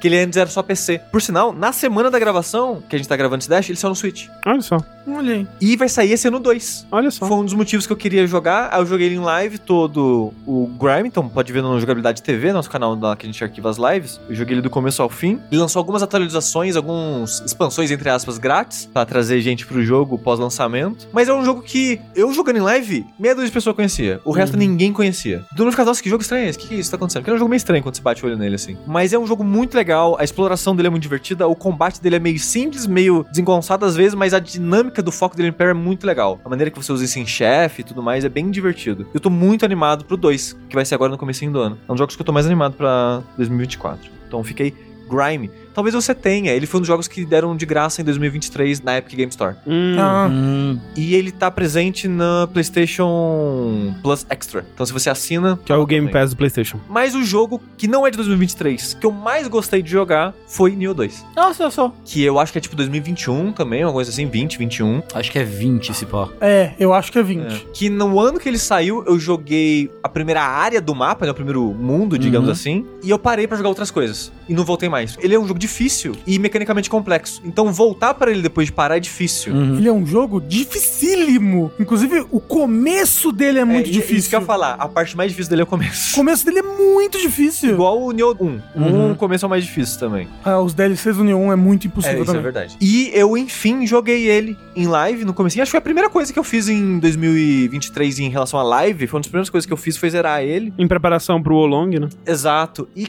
Putz, que jogo foda. E já é um dos meus Souls-likes aí para quem considera favoritos, assim. Jogo de ação, de porradinha, assim, putz, incrível. Foda demais. Os cenários são muito legais. O level design tem um, acho que foi o último que eu fiz antes de parar de jogar, que é tipo uma prisão com um elevador no meio. Uhum muito vertical e entra numa cela e cai ali, vai pra um outro buraco, aí ativa o elevador e. Nossa! E é uma confusão, é muito foda. Tudo muito perigoso. É aquela sensação de Souls de qualquer passo errado que eu der aqui eu vou morrer. É, você morre muito rápido. É, é muito bom o Neo 2, só que é. É, é. tão difícil que eu fico ansioso quando eu jogo ele. Aí é. eu tenho dificuldade de voltar. Mas uma das coisas que eu mais gosto nele pode ser um problema para você, que é ele tem bastante foco em parry. Porque os inimigos agora, diferente do 1, ele tem uns ataques específicos, que a sua principal reação a esses ataques é parry. E é um parry específico, que também tem meio que uns parry que funcionam para qualquer ataque, mas é que você tem um tipo de parry que é para esses ataques que brilham vermelho. Que o jogo tem três tipos, você escolhe, tipo, ah, eu quero meio que fusionar, que você pode meio que se fusionar com. Não é yokais, mas com espíritos. E tem três tipos de espírito. Cada tipo de espírito é um tipo de parry, com função diferente. Então tem um que é o espírito que é para personagens mais ágeis. O parry dele é meio como se fosse um dash, que tem um iframe, e para ele funcionar como parry, você tem que esquivar do ataque e atravessar o inimigo na hora certa, pra ser aquela parada meio de anime de você atravessou uhum. e bateu ao mesmo tempo. Sim. É um timing. Tem o parry, que é tipo focado mais em porrada, que é como se você desse um soco no inimigo durante a animação de ataque dele. Com uma parada mais, sei lá, Bloodborne, que é meio que um ataque que você dá no inimigo. Se você der na hora certa, você dá um parry nele. Interrompe e quebra a guarda dele, esse tipo de coisa. E tem o parry que eu usei, que eu acho que é o mais amigável. Que você faz meio que um escudo de proteção em volta de você. E eu acho que é mais amigável porque às vezes você erra o timing do parry, mas o escudo ainda para o uhum. ataque. Dependendo do ataque. Então ele é levemente mais amigável nisso. Então eu sinto que eu gostei mais dele, porque eu joguei de uma forma um pouquinho mais fácil, entre aspas, por ter esse parry que pra mim é mais fácil de acertar e é mais amigável se eu errar. É legal porque traz variedade nas builds, né? Sim. Porque você pode fazer builds bem diferentes por causa disso, porque as armas são bem complexas e diferentes, né? Sim. né? E no Nioh 2 você pode criar seu personagem. E isso é muito legal, isso é muito bom. É um aspecto muito importante pro Rafa. É, é, é meu. Eu joguei o Nioh 2 em live, né? É uma parte dele. Eu acho que eu joguei quase o primeiro mundo todo, que só o primeiro mundo todo em live. E a minha personagem era a Thalissa. Uau. era uma personagem de skill, né? Hum, ninja. Tipo ninja. Ninja que eu lutava com Kusiragama. Kusarigama. Kusarigama. Obrigado, Tego. Kusarigama. É assim, ele é um jogo difícil, ele é um jogo muito punitivo, difícil mais no começo. Eu acho que depois que você acostuma com a mecânica do jogo, ele fica menos difícil. Você vai morrer aqui e ali, mas meio que uma quantidade normal para um Souls-like. Mas o começo do jogo, ele joga tanta coisa ao mesmo tempo em você que sobrecarrega um pouco. Ah, e os bosses do começo são muito são, difíceis. São difíceis. Principalmente o do fogo. O da Forja, né? É, esse é meio escroto. Ah, a cobra lá que tem depois também é difícil pra eu acho do começo do jogo, eu acho do fogo mais difícil. Foi onde eu parei, inclusive. O no, cobra no, ou do da fogo? Forja? Do fogo. É. é, do fogo é meio escroto. Falei, não, isso aqui não. Daqui é Não tem nenhum cabimento de eu passar disso aqui. É. Mas depois que você acostuma com a mecânica do jogo, cara, que jogo gostoso. Que jogo gostoso de se jogar. Meu jogo do ano que não é do ano. E você, Rafa? Olha, esse ano que se passou, eu fui um pouco burro. Que ao contrário do ano retrasado, eu só anotei os jogos que eu joguei que tinham lançado no ano. Entendi. Né? Então eu tenho certeza. Você não lembra de todos os jogos? Então, eu não lembro, não lembro de todos os jogos que eu joguei, ponto. Então, talvez tenha algum jogo que não seja do ano passado que eu tenha jogado, que eu tenha amado e simplesmente esqueci, né? Mas os que eu lembrei, meu terceiro lugar fica pro Metroid Prime Remastered, né? Que ele foi um jogo lançado no passado, mas ele é um remaster bem fiel ao o jogo original. Ele não é um remake, ele é um remaster, mas que muda bastante, é, botando esquemas novos de controle e os gráficos do jogo, os modelos, as texturas e tipo, é o Metroid Prime é muito legal, eu amo ele e muito legal ter ele no Switch feito com tanto carinho e esmero. E que bom que ele fez um baita de um sucesso. Fico muito feliz com isso. O outro jogo foi o Dragon Quest 4, que eu joguei por causa do Dragon Quest Monsters, né? Fiquei muito surpreso como um jogo lançado na época do Nintendinho conta a história dele, sabe? O, o jeito como ele divide os seus capítulos, o, os personagens, é, as batalhas, o final dele. Eu, tipo, eu gostei demais do jogo. Mas para mim, o jogo que eu mais gostei de ter jogado no passado, e não zerei, infelizmente, pior, eu não cheguei na mecânica principal do jogo ainda, mesmo eu estando com umas 15 horas já de jogo nele, que é o Dragon Quest V.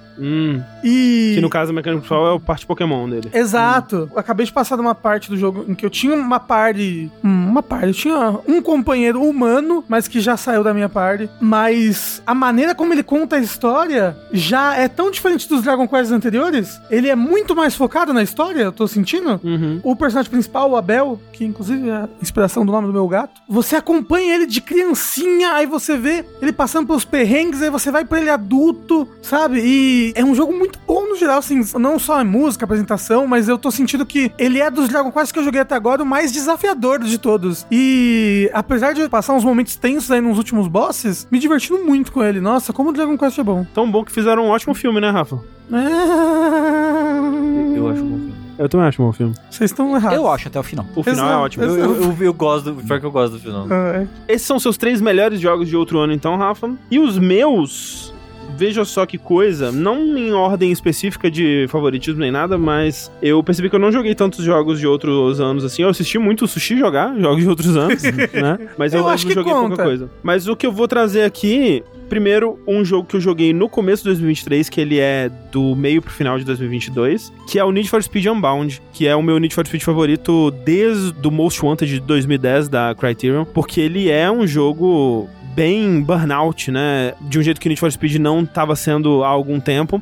Em que sentido? De ter corrida de derrubar, né? De tirar as outras pessoas da, da pista e tudo mais. Mas mais do que isso, ele é um jogo que cria uma mecânica de sobrevivência, vamos dizer assim, que deixa o jogo inteiro mais interessante, assim. Ele tem um sistema, né, de, de polícia e ladrão ali, né? Tipo GTA, né? Você tem um nível de procurado, né? Um nível de calor ali com a polícia. E ela vai te perseguindo de forma mais e mais agressiva. E o jogo é dividido entre corridas de dia, corridas de noite, e aí vira o dia, né? Então ele é dividido em dias e períodos noturnos e diurnos. E nesses períodos você tem que correr corridas o suficiente para você ir acumulando dinheiro, porque todo o lance desse jogo é que você teve um, um carro seu roubado lá e tal, você tá tentando reconstruir a sua vida de corredor para desafiar essa pessoa e pegar o carro de volta, assim.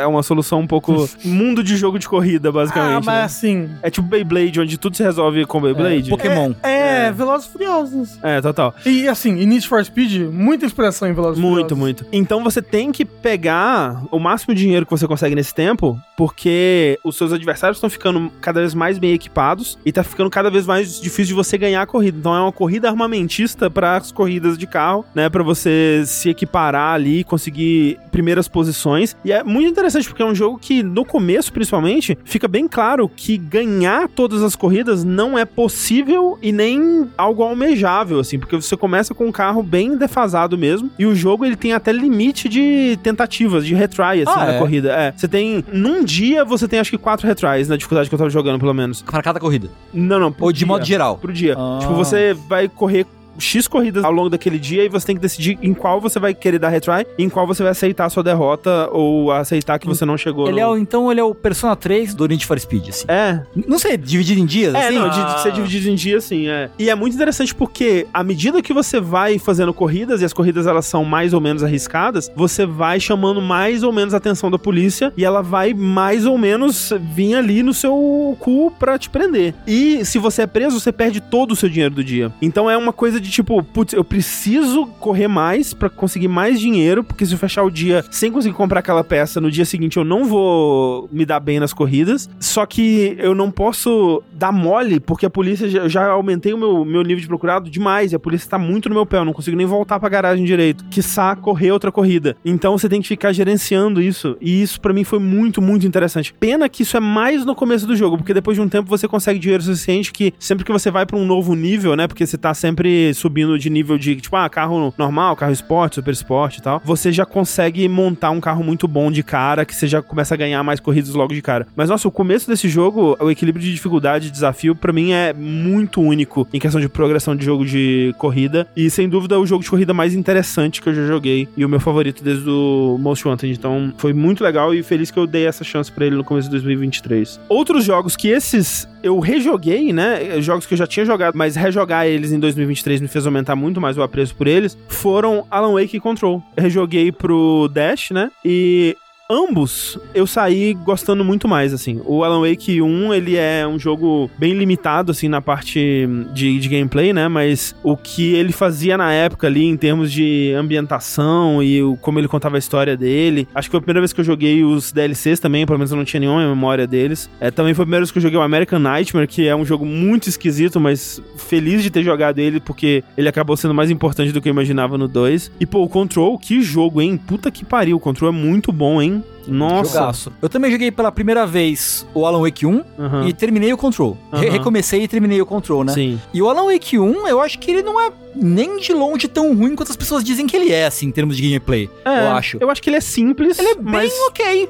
Ruim ele não é, não. Eu acho que o maior problema. Ele é medíocre. O maior problema dele, para mim, eu acho que ele repete demais, dada sim, a simplicidade isso, dele. É. Sim. E ele exagera no combate. Exato, sim. esse é o lance. Ele é muito arenas e arenas e é. inimigos e mais inimigos, né? Principalmente mais pro final, é. assim. Não, o último capítulo é só isso, né? É basicamente. Mas assim, fiquei muito feliz de ter relembrado como esses dois jogos são incríveis. E um outro jogo que eu joguei esse agora no final de 2023 e é um jogo de 2022 que eu nunca tinha ouvido falar, mas que peguei uma recomendação assim e pensei, nossa, isso aqui parece muito a minha geleia. E de fato era. É um jogo indie chamado Perfect Tides, que é um jogo lançado em 2022 e é um adventure, é um adventure point and click, né, bem no estilo dos adventures que eu cresci jogando no PC nos anos 90, telas estáticas controla o personagem andando, itens para coletar, conversa com personagens, opções de diálogo, usa item para resolver puzzle, aquela coisa toda. Só que a premissa dele é que você é uma, uma garota no começo dos anos 2000, acho que ela tem 14 anos, se eu não me engano, e tá nesse período de aceitar que a infância já foi embora, assim, sabe? E o jogo começa com ela conversando com a amiga e a amiga falando que ela perdeu a virgindade. E aquilo para ela é um estalo, assim, tipo, como assim, cara? Isso aí é uma coisa que vai acontecer agora, tipo, é, isso é uma, possibilidade. E isso dá um estalo para ela, assim, de que essa vidinha simples que ela tá tendo, assim, talvez esteja mudando. E é um jogo um tanto quanto melancólico, assim, e nostálgico, né? Principalmente para mim, porque, tipo, ele é um jogo que se passa no começo dos anos 2000 e a garota tem 14 anos, que é basicamente a minha idade, assim. Era a idade que eu tinha no começo dos anos 2000. E as referências e o mundo que ele cria é muito, assim, cara, é muito específico para mim, assim. Tipo, uhum. ela tem um pôster do Blink na porta do quarto. ela é mineira. O que é diferente é justamente o contexto onde ela vive, que é meio que uma ilha que é só acessível por balsa e que é uma ilha meio que quem mora lá são os ricaços que vão para lá em, em, temporada de férias e tudo mais assim. Então a ilha ela mesmo ela fica quase vazia a maior parte do tempo. É tão específico que me parece ser algo da pessoa que criou a história. E o mais especial dele para mim é a arte, assim, é um jogo muito, muito lindo. Nossa, que simpático. Lembra muito Adventure anos 90, né?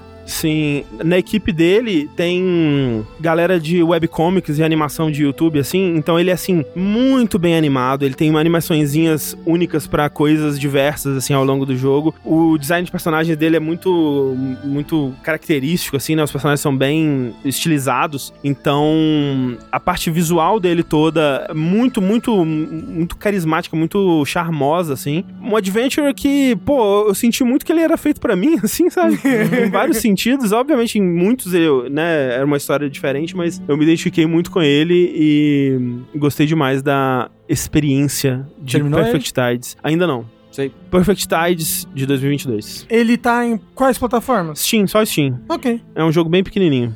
E esses são os meus três jogos favoritos de outro ano que eu joguei em 2023. E os seus, Tengu?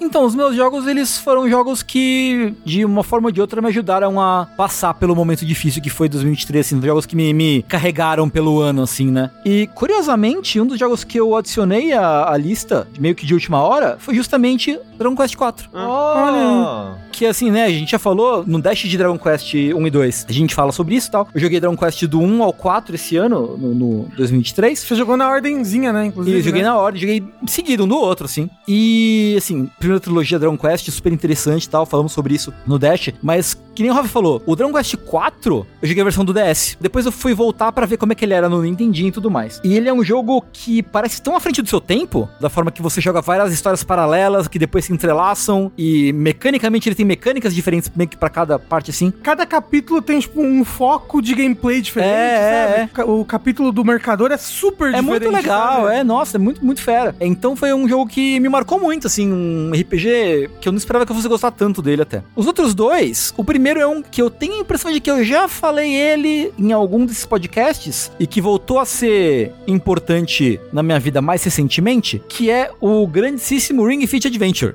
Ah, ah, sim. Bom, sim, é. A gente falou dele. Que está junto. sendo, voltou a ser a minha fonte de exercício físico, que, assim, eu muito não gostaria que os médicos estivessem certos quando dizem que exercício faz é bem pra foda, saúde. Né? Essa parte que é foda. E, e, faz bem pra todas as saúdes. Isso Isso, é exato. Foda. Pra saúde mental até, inclu Isso inclusive. daí é o que mais me dá raiva. Eu fico puto. É. Eu Por que não, vocês estão certos, malditos? É, eu não queria que os médicos estivessem certos, mas eles estão, infelizmente. Então, assim, tá sendo bom porque fazer exercício físico é bom, de maneira geral, mas tá sendo bom também em termos de manutenção da saúde mental. Ring Fit. Infelizmente, malditos médicos, sendo muito bom. É. Uh... E o Ring Fit é muito legal. É, um, é muito bom, ele é. A gente já falou sobre ele várias vezes, mas assim, a forma com que ele te leva nos elementos de RPG dele, assim, te, ele te engana, uhum, né? Uhum. Em vez de ser um, um vídeo com uma pessoa de colã falando, vai, um, dois, três. Aí você fala, não, agora assim, dá o um ataque no inimigo. Opa!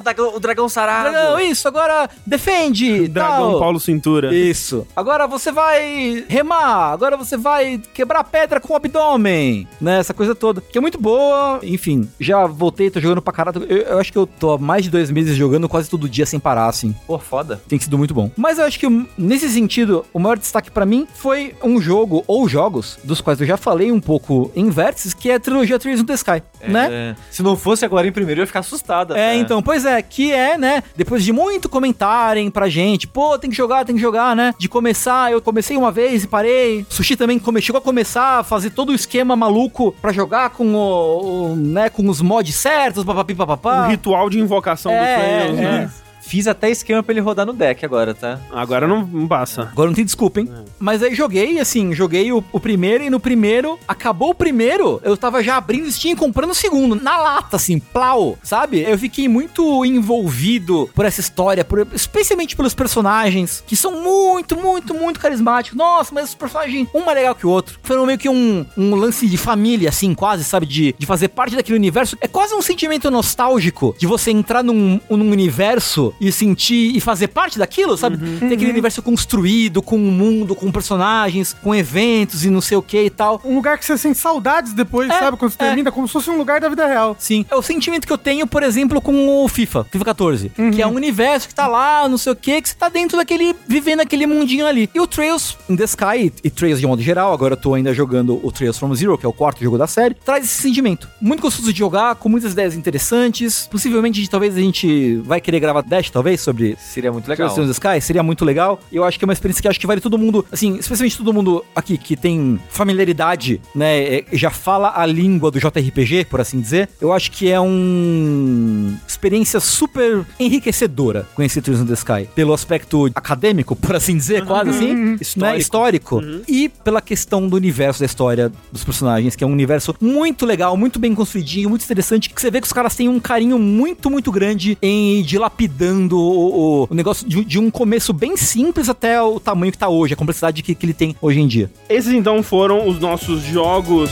favoritos de outros anos.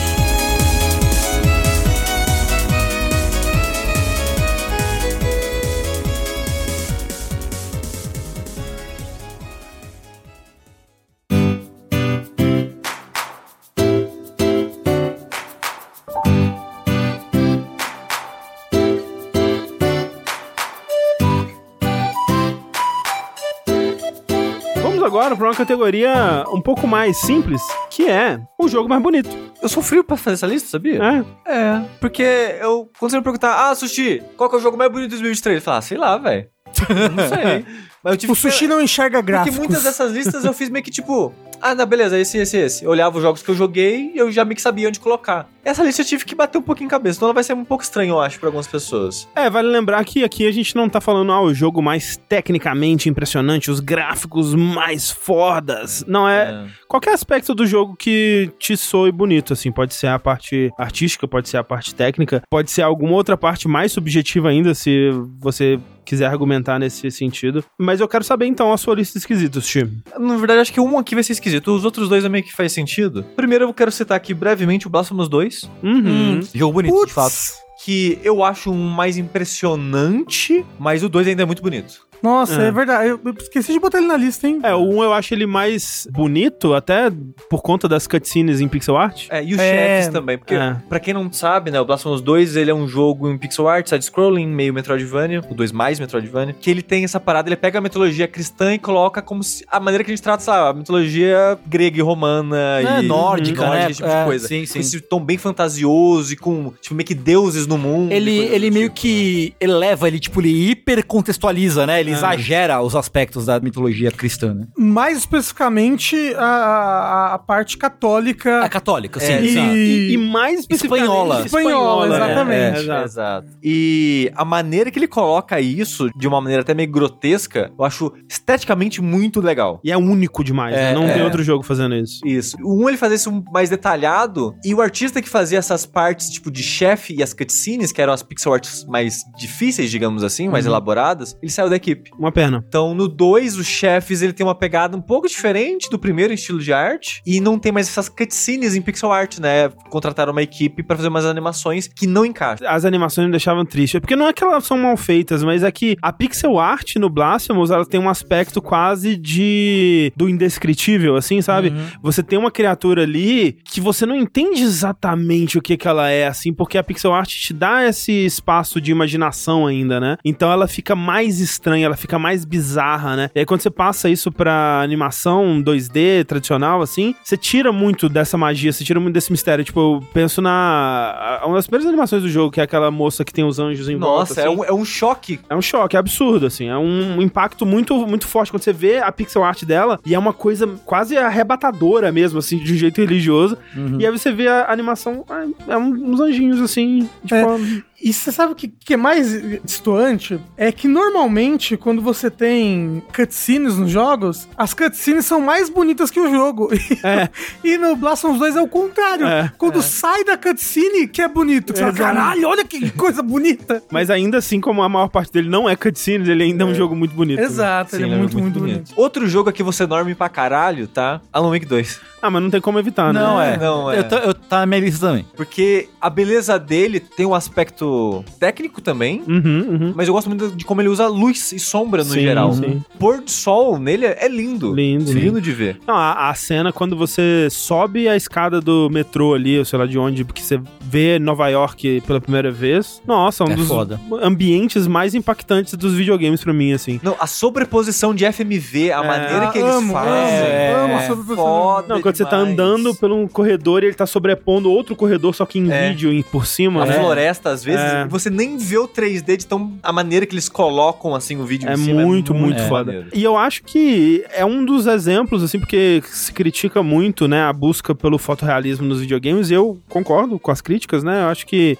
virou-se o estilo a ser perseguido por jogo AAA, e não é o único estilo disponível, né? Pelo amor de Deus, tentem outras coisas. Mas tá aqui um jogo que, que faz bom uso, né? Eu sempre advoquei aí pros jogos de terror, né? Jogos de terror aproveitam muito bem de, de um, uma coisa mais fotorrealística para te passar o terror, né? O grotesco, né? É muito mais difícil você passar isso com um estilo estilizado. Não que seja impossível também, né? Mas é, eu acho mais difícil. Tem, tem, vários jogos de terror que são bem claro. estilizados é, assim, e passam bem. A gente acabou de falar do Blasphemous 2, né? Inclusive. É, o, o Amnésia 1 também, sim, sim. sabe? Eu acho que o negócio é que o fotorrealismo te traz mais pra vida real e por isso te dá mais medo, sabe? Exato. Uhum. E eu acho que o, o Alan Wake 2 ele se aproveita muito disso, porque ele é, tecnicamente, ele é muito impressionante, né? Tanto na parte de, pô, texturas, iluminação, animação, né? A parte de captura de movimentos dele é impecável e tudo mais, mas ele tem uma direção de arte incrível por cima disso Sim, tudo, né? É. Porque ele não é só um jogo fotorrealístico, né? Ele é um jogo que usa o fotorrealismo para objetivos artísticos muito específicos. Sim, né? Direção de arte desse jogo é uma das melhores, são a melhor do ano. Assim, é. é. Muito bom. É difícil competir mesmo. Mas aí talvez venha a coisa estranha, mas o André vai me entender. Hum. O jogo que eu mais gostei do visual dele. Cara, será que, será que eu vou adivinhar? Que é um jogo que eu constantemente eu lembro do visual dele, e era um jogo que enquanto eu jogava, às vezes eu parava para ficar admirando hum. os detalhes dele, que é o System Shock Remake. Pô, Pô ele é foda. é bonito mesmo. Eu achei que ele você ia é falar do, do, Demon Lord Resurrection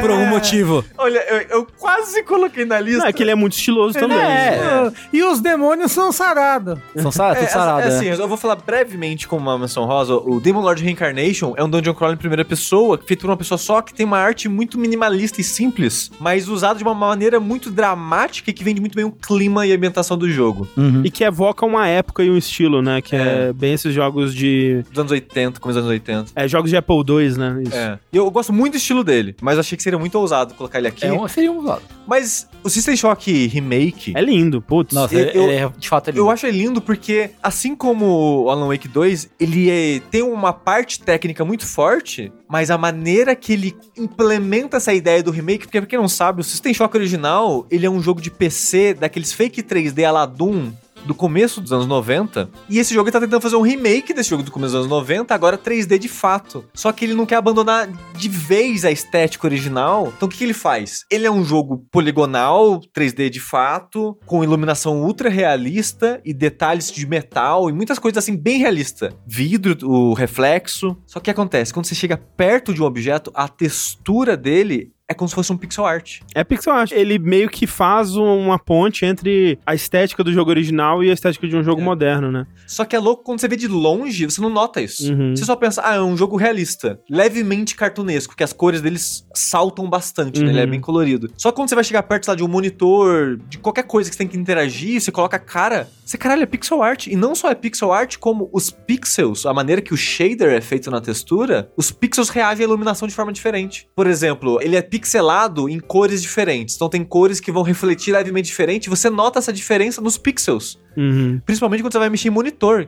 Que o monitor, você vê a crocância do pixel no vidro uhum, do monitor. Uhum. E você vê esse reflexo meio que pixel a pixel, assim. Uhum. É muito maneiro. É um efeito muito único que eu não lembro de ter visto em outro lugar. Desse jeito, forma. acho que não mesmo. É. Lembra até um pouco voxel às vezes. É, sim, porque a geometria também é simplificada, né? É. Ele não é tão complexo nessa parte também. Ele também evoca um pouco o jogo original nisso. E eu, nossa, eu adoro o estilo dele. Essa mistura que ele faz. Sim. É quase um 2D HD, é. só que em primeira pessoa, assim, sei lá. Uhum. É, é muito único mesmo. Eu gosto bastante.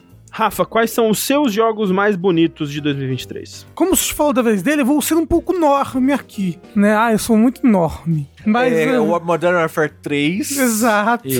É, mas o primeiro que eu botei aqui na minha lista foi Homem-Aranha 2. É, né? Que é um jogo muito bonito. Absurdamente. E tecnicamente muito impressionante. Os momentos que você tá voando pela cidade e você vê a cidade toda assim, sabe? E, e a luz e, e, você pode jogar tanto no modo performance quanto no modo qualidade. Eu acho que mesmo no performance, ele ainda tem um pouco de ray tracing e ainda é muito bonito. É, e a velocidade com que você Exato, acessa, é tipo, é, é muito impressionante. Tipo, o, o feito técnico, né, desse gráfico ser possível num ne ambiente aberto desse Nessa jeito. densidade é. e nessa velocidade é, é muito a, impressionante. Parece que o jogo todo tá carregado, sabe? É, é louco, é, é, muito louco. Os seres humanos são meio esquisitos ainda, né? São. Eu concordo que a parte da cidade, do mundo dele, então, é talvez o mundo aberto mais bonito que eu já joguei, assim. Porque eu tava lembrando, assim, dos momentos que você tá voando de uma ilha pra outra, assim, passando uhum. por cima da água, e aí o, o, sol refletindo, tipo, nossa, é lindo, lindo, lindo. O segundo que eu botei aqui, eu tava entre, pô, eu vou botar o Tears of the Kingdom, que eu acho ele muito bonito. Mas talvez eu vou dar esse spot agora pro Super Mario Bros. Wonder. Olha aí. É bonito, que, é. Que é um jogo que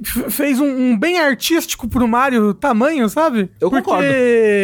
Os últimos Marios 2D, né, desde que começou a série New, eles não tinham muito foco na parte artística, né? A última coisa que a gente viu artística muito bonita no Mario 2D é as partes que eram meio Van Gogh. Na verdade, uma fase que, que é meio Van Gogh no, no, no Mario Bros. U e que também repete no New Super Mario Bros. 2. A maneira como ele é um 3D mais estilizado, bem cartoon, e as animações são cartunescas e, e com frames, assim, a lá Homem-Aranha... Aranha Verso. Aranha Verso. 3D animado como se fosse 2D, né? Que Exato. é uma moda recente, digamos aí, que eu lembro, né, de ter visto pela primeira vez no Guilty Gear Xrd, lembro de ver falando sobre isso quando rolou as primeiras aberturas de Jojo, por exemplo, uhum. e agora a gente associa mais com o Aranha Verso, né, o filme das Tartarugas Ninja aí também, vários outros estão seguindo nesse rumo, aquele da Netflix, o Dragon Prince, né? Só que Nossa, feito um com exemplo. Mal, é, aquilo um é orçamento baixo. Aquilo é o que deu errado. Mas ele faz isso, né? Ele, ele usa e abusa do fato de que ele tem uma câmera fixa, né, para distorcer os modelos dos personagens, para criar animações usando técnicas e regras de animação 2D, que é algo que quando você tá no 3D é muito mais trabalhoso, né, de você fazer dessa forma. Então, é por isso que a animação 3D no geral ela é mais pé no chão, digamos assim, né? Ela funciona mais obedecendo regras de física e abandonando mais essa lógica de desenho animado que a gente cresceu vendo no, nos desenhos 2D, né? E agora essa lógica, essas técnicas, né, o, o, aquela esticada e a, e a antecipação para uma ação e, e, o exagero e o, e o borrado para denotar movimento, né? Isso tá voltando pro 3D mais recente, mas vamos dizer aí uns últimos 15 anos, né? Não é tão recente uhum. assim, uhum. mas Pô, relativamente 15 anos recente. também não, vai. 10. É. É. Menos, que só 5.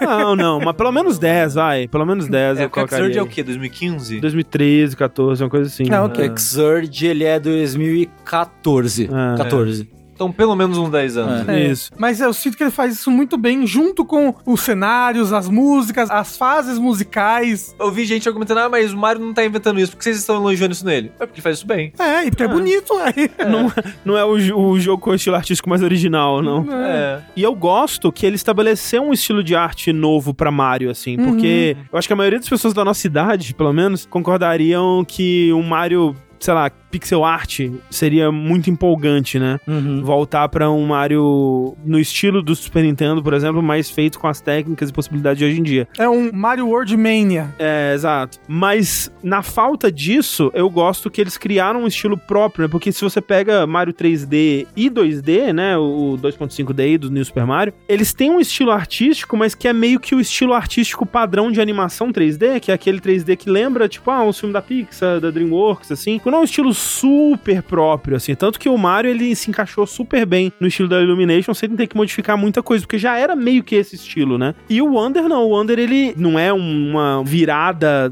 absurda, né, para um estilo completamente diferente, mas ele consegue se diferenciar ali. Ele, tal qual o Aranha Verso fez puxando de quadrinhos e, e, outras influências, o Mario conseguiu puxar de algumas influências específicas ali e criar um estilo próprio que é super único e eu eu acho que fez muito bem mesmo pra personalidade do jogo. Mas o jogo que eu botei aqui no, no, no, top dos meus três, talvez uma escolha polêmica, porque eu acho que ele é, muitas vezes, o equivalente videogameístico de você assistir um show de fogos de artifício. Hum. Sabe? Que, nossa, quanto brilho, que bonito, uou, eu não tô nem entendendo é. o que tá acontecendo, mas como é bonito e brilhoso. Eu, eu, queria dizer, eu tenho uma sensibilidade muito forte à luz. Eu não consigo olhar para fogos. Eu fecho, hum. eu não hum. consigo, eu tento, mas meu olho fecha.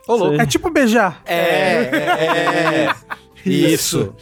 Exatamente. No caso que eu tô falando, o jogo que eu tô falando é o Final Fantasy XVI. Ele é um fogo de artifício. Ele é um espetáculo visual. Ele é um espetáculo um, visual. Um prato cheio para os olhos. Ele é. Foi o primeiro jogo que eu pensei, que eu falei, o jogo mais bonito do ano. Pô, acho que o Final Fantasy XVI. Ele é bonito e ele também tocou o meu coração. E é que ele também tem, é que ele tem momentos impactantes. Exato, sim. exato. É. Que, que é o que marca, sabe? A luta contra o Bahamut, assim. A minha luta favorita, assim. Visualmente muito impactante. Eu acho que ele faz bem o pequeno e o grande, vamos dizer assim. Uhum. Eu acho que ele faz bem essa versão anime do mundo uhum. medieval, assim, né? Que é aquela coisa meio anacrônica, com as roupas mais modernas, cabelos mais modernos, assim, umas tecnologias que não estariam ali. Que é uma coisa meio Final Fantasy mesmo, né? Misturado com esse mundo medieval, clássico, fantasia e tal. E aí, quando ele vai pro grandioso, ele faz algo que, pô, eu senti muita falta em God of War, que era referência pra esse tipo de coisa. Uhum. Dessas batalhas nessa escala, né? E que coisa que o, os God of War 2018 Ragnarok não tiveram. Não, né? abandonaram total. Né? Nesse estilo, não. E ele, pô, muito foda, né? Você vai vendo a batalha contra o Titã, o jeito que ela vai escalando, né? É. Nossa, é muito absurdo. Você vai correndo pelo chão, depois você vai sobe no braço. Me lembrou God of War. É, não, é, God of War, é, né? é, é, total, total, com certeza. E é, e é numa escala que você vai, caralho, pra onde não isso vai? para de crescer. Vai uma coisa até meio tipo Asuras Wrath, assim, no certo é, momento. É, vai, né? vai, vai, tudo, vai, vai na, na luta do Bahamut, especificamente. É, você chegou na batalha contra o Bahamut? Bahamut, não. A batalha do Bahamut é, é Asuras Wrath, assim. É, sim, sem tirar nem pôr. Vou dar um sorrisinho agora. Quero. É Asuras Wrath sem tirar nem pôr, assim. Quero. Total. saudades, inclusive. Saudades, saudades. E no geral, como eu falei, não só isso, mas eu gosto muito das músicas e acho que tem, tem momentos musicais bonitos. Bonitos e que tocaram o meu coração. E que bom que esse jogo existiu. Sabe? Aí. As pessoas falam muito mal dele, mas gostei demais de Final Fantasy VI. Tá no meu top 10 do ano. Tá bom, é justo. É, é justo. Pois bem, os meus jogos mais bonitos de 2023, vou começar aqui com um que talvez seja polêmico, mas eu coloco ele numa categoria parecida com a do Super Mario Bros. Wonder, que ele me pega muito no quesito da animação, que é o Pizza Tower. Ah, porra. É, perfeito, perfeito. Que eu acho que assim, é um jogo que ele tem o polimento de animação do Super Mario Bros. Wonder, mas com, sei lá, um centésimo do orçamento, assim, sabe? Eu acho que ele é um jogo muito impressionante nessa parte, assim, de, de quão fluido tudo nele é, de, da quantidade de animação, de quantidade de detalhe que tem, a densidade de animação, né? Ele é um jogo que ele toda a parte artística dele é feita para te dar uma vibe de uma viagem de drogas, assim, sabe? De uma uhum. coisa opressiva, estranha. De uma viagem febril, delírios é, febris, assim. Uma coisa meio delirante mesmo. Uhum. E ele, em todos os aspectos, ele faz isso, né? Dos objetos com cara e tudo meio que pulsando e, e aquela coisa. Um detalhe que, meu Deus, como deve ter dado trabalho para eles, mas que acrescenta muito, que é você tem o pepino, né? Controlando ele na fase, mas no canto da tela você tem uma câmera, como se fosse uma, uma câmera, uma face cam do pepino, como se ele tivesse. Pepino, no caso, é o nome do protagonista. É, o, é exato. não, não o vegetal. Não o vegetal, o, o pepino é o protagonista. Uma câmera na cara dele, assim, que reage à animação, né? Como se fosse tipo a, a cara do cara do Doom, assim, né? Uhum. Que ela reage quando você tá tomando dano, ele vai ficando mais ensanguentada. A do, do Pizza Tower é a mesma, mesma coisa, só que reage quando você tá correndo muito, né? Ou quando você toma dano, ou quando você tá atacando, ou quando coisas específicas estão acontecendo no jogo. E tem animações únicas e muito cheias de personalidade, muito engraçadas, né? Acho que toda a parte do humor desse jogo não seria possível sem o cuidado que ele tem com a animação. E no geral, assim, eu sei que tem gente que acha o jogo, o estilo de arte do jogo feio, ou que parece paint, ou alguma coisa assim. E de fato parece, né? Um, uma pixel art muito, muito simples, né? Com linhas muito. Definidas. É, muito definidas e muito. sem suavização, né? Muito duras, assim, né? E, e lembra uma coisa que poderia ter sido feita no Paint do Windows 95, basicamente. Hum. Só que me remete também muito aos jogos de PC dessa época, né? Jogos de PC dos anos 90, assim, que era a primeira oportunidade que você tinha de ver esses pixels de forma mais crocante, né, antes dos emuladores, né, porque eh, os consoles você jogava na TV, né, e o monitor, ele já tinha uma resolução mais definida, né, então o primeiro, meu primeiro contato com pixels crocantes foi realmente no PC, e, então me remete muito a essa época. E eu acho um jogo visualmente embasbacante, assim, especialmente pra escala, né, eu fico imaginando o trabalho, para cada animaçãozinha conecta na outra de um jeito cheio de personalidade, e se você tá correndo, se você tá agachado, se você tá na escada, se você tá pulando. Você... Cada, cada situação dessas abre uma árvore de ramificações para outras animações que vão conectar e como que elas vão conectar na próxima. E é tudo assim, nossa, é incrível, assim, é fantástico. É um espaguete de animações. É um assim. espaguete assim. de animações, exato. Outro jogo que me impressionou muito visualmente foi o Hi-Fi Rush. O estilo visual dele é um cel shading, assim, né? Ele, ele puxa uma vibe meio anime, meio quadrinhos, assim, né? Uma vibe meio desenho americano. Ele é uma mistura dos dois, digamos e não só na parte de design de personagens e design de mundo, mas principalmente também em questão de animação, eu acho que ele é impecável. Ele, de vez em quando, ao longo do jogo, ele faz transições entre cutscenes in-game e cutscenes desenhadas 2D mesmo, animação tradicional, né? E é quase imperceptível, tipo, você consegue perceber, mas você não vê quando a transição acontece, né? Às vezes é, é numa cena assim, ah, o personagem é arremessado e aí ele vai bater na janela e quebrar o vidro. E aí a próxima cena dele passando pelo vidro já mudou pra animação desenhada mesmo, 2D. Ele consegue fazer isso porque a animação é muito também como a gente tava falando do Mario Wonder, né? Ele é nesse estilo que replica estilo de animação 2D, né? Do borrado pra fazer movimentação, pra o esticar e o exagero, né? As expressões. Ele mexe muito com o modelo dos personagens e ele tem momentos, especialmente nos chefes, assim, que são muito, muito bonitos. E é um jogo que, às vezes, eu tinha essa dificuldade de identificar quando que era animação tradicional, quando era o, o jogo mesmo. E você consegue mais pelo frame rate do que qualquer outra coisa, né? Que ele faz essa brincadeira de animar com um frame rate mais baixo, quando estão os personagens, né, nas cutscenes e tal. Mas o movimento de câmera ele ainda mantém fluido, então você consegue, ah, ok, isso aqui é isso daqui. Mas, pô, muito bonito e pra um jogo que não é um AAA também, né? E ele ter tanto cuidado, tanto esmero nessa parte me impressionou bastante também. Mas o jogo mais bonito de 2023 para mim, e talvez, ousado aqui, o jogo de pixel art mais bonito que eu já joguei é Sea of Stars, que não só a pixel art dele é incrivelmente detalhada e cheia de animações únicas e putz, tem desde o inimiguinho comum até o chefe mais elaborado, né? Todos eles vão ter animações específicas para ataques e essas animações vão ter que ser feitas de vários ângulos, né? Porque o personagem, ele, por ser um jogo isométrico, dependendo da sua movimentação no, no mapa, o personagem vai ter que te enfrentar de um ângulo específico. E eu ficava vendo isso pensando já no trabalho que deve ter dado, assim. Mas fora do combate também, né? Você tem. Muitas vezes você encontra criaturas gigantescas no mundo e elas às vezes tomam a tela inteira e é tudo feito com muito cuidado e os detalhezinhos, né? Vamos dizer, se é um bicho barbudo, né? A barba dele vai estar tá se movimentando no vento com camadas diferentes para as partes diferentes e tal. E animações muito elaboradas acontecendo, né? Você tem uns gigantes que meio que é o primeiro forma de fast travel do jogo, eles te pegam numa, numa bola de pedra e te arremessam pelo mundo, assim, pra um outro gigante te pegar do outro lado do mundo, assim. E são criaturas gigantescas, né? E essa animação toda é super elaborada. E você vê o, o cuidado que foi feito nisso. Mas além disso,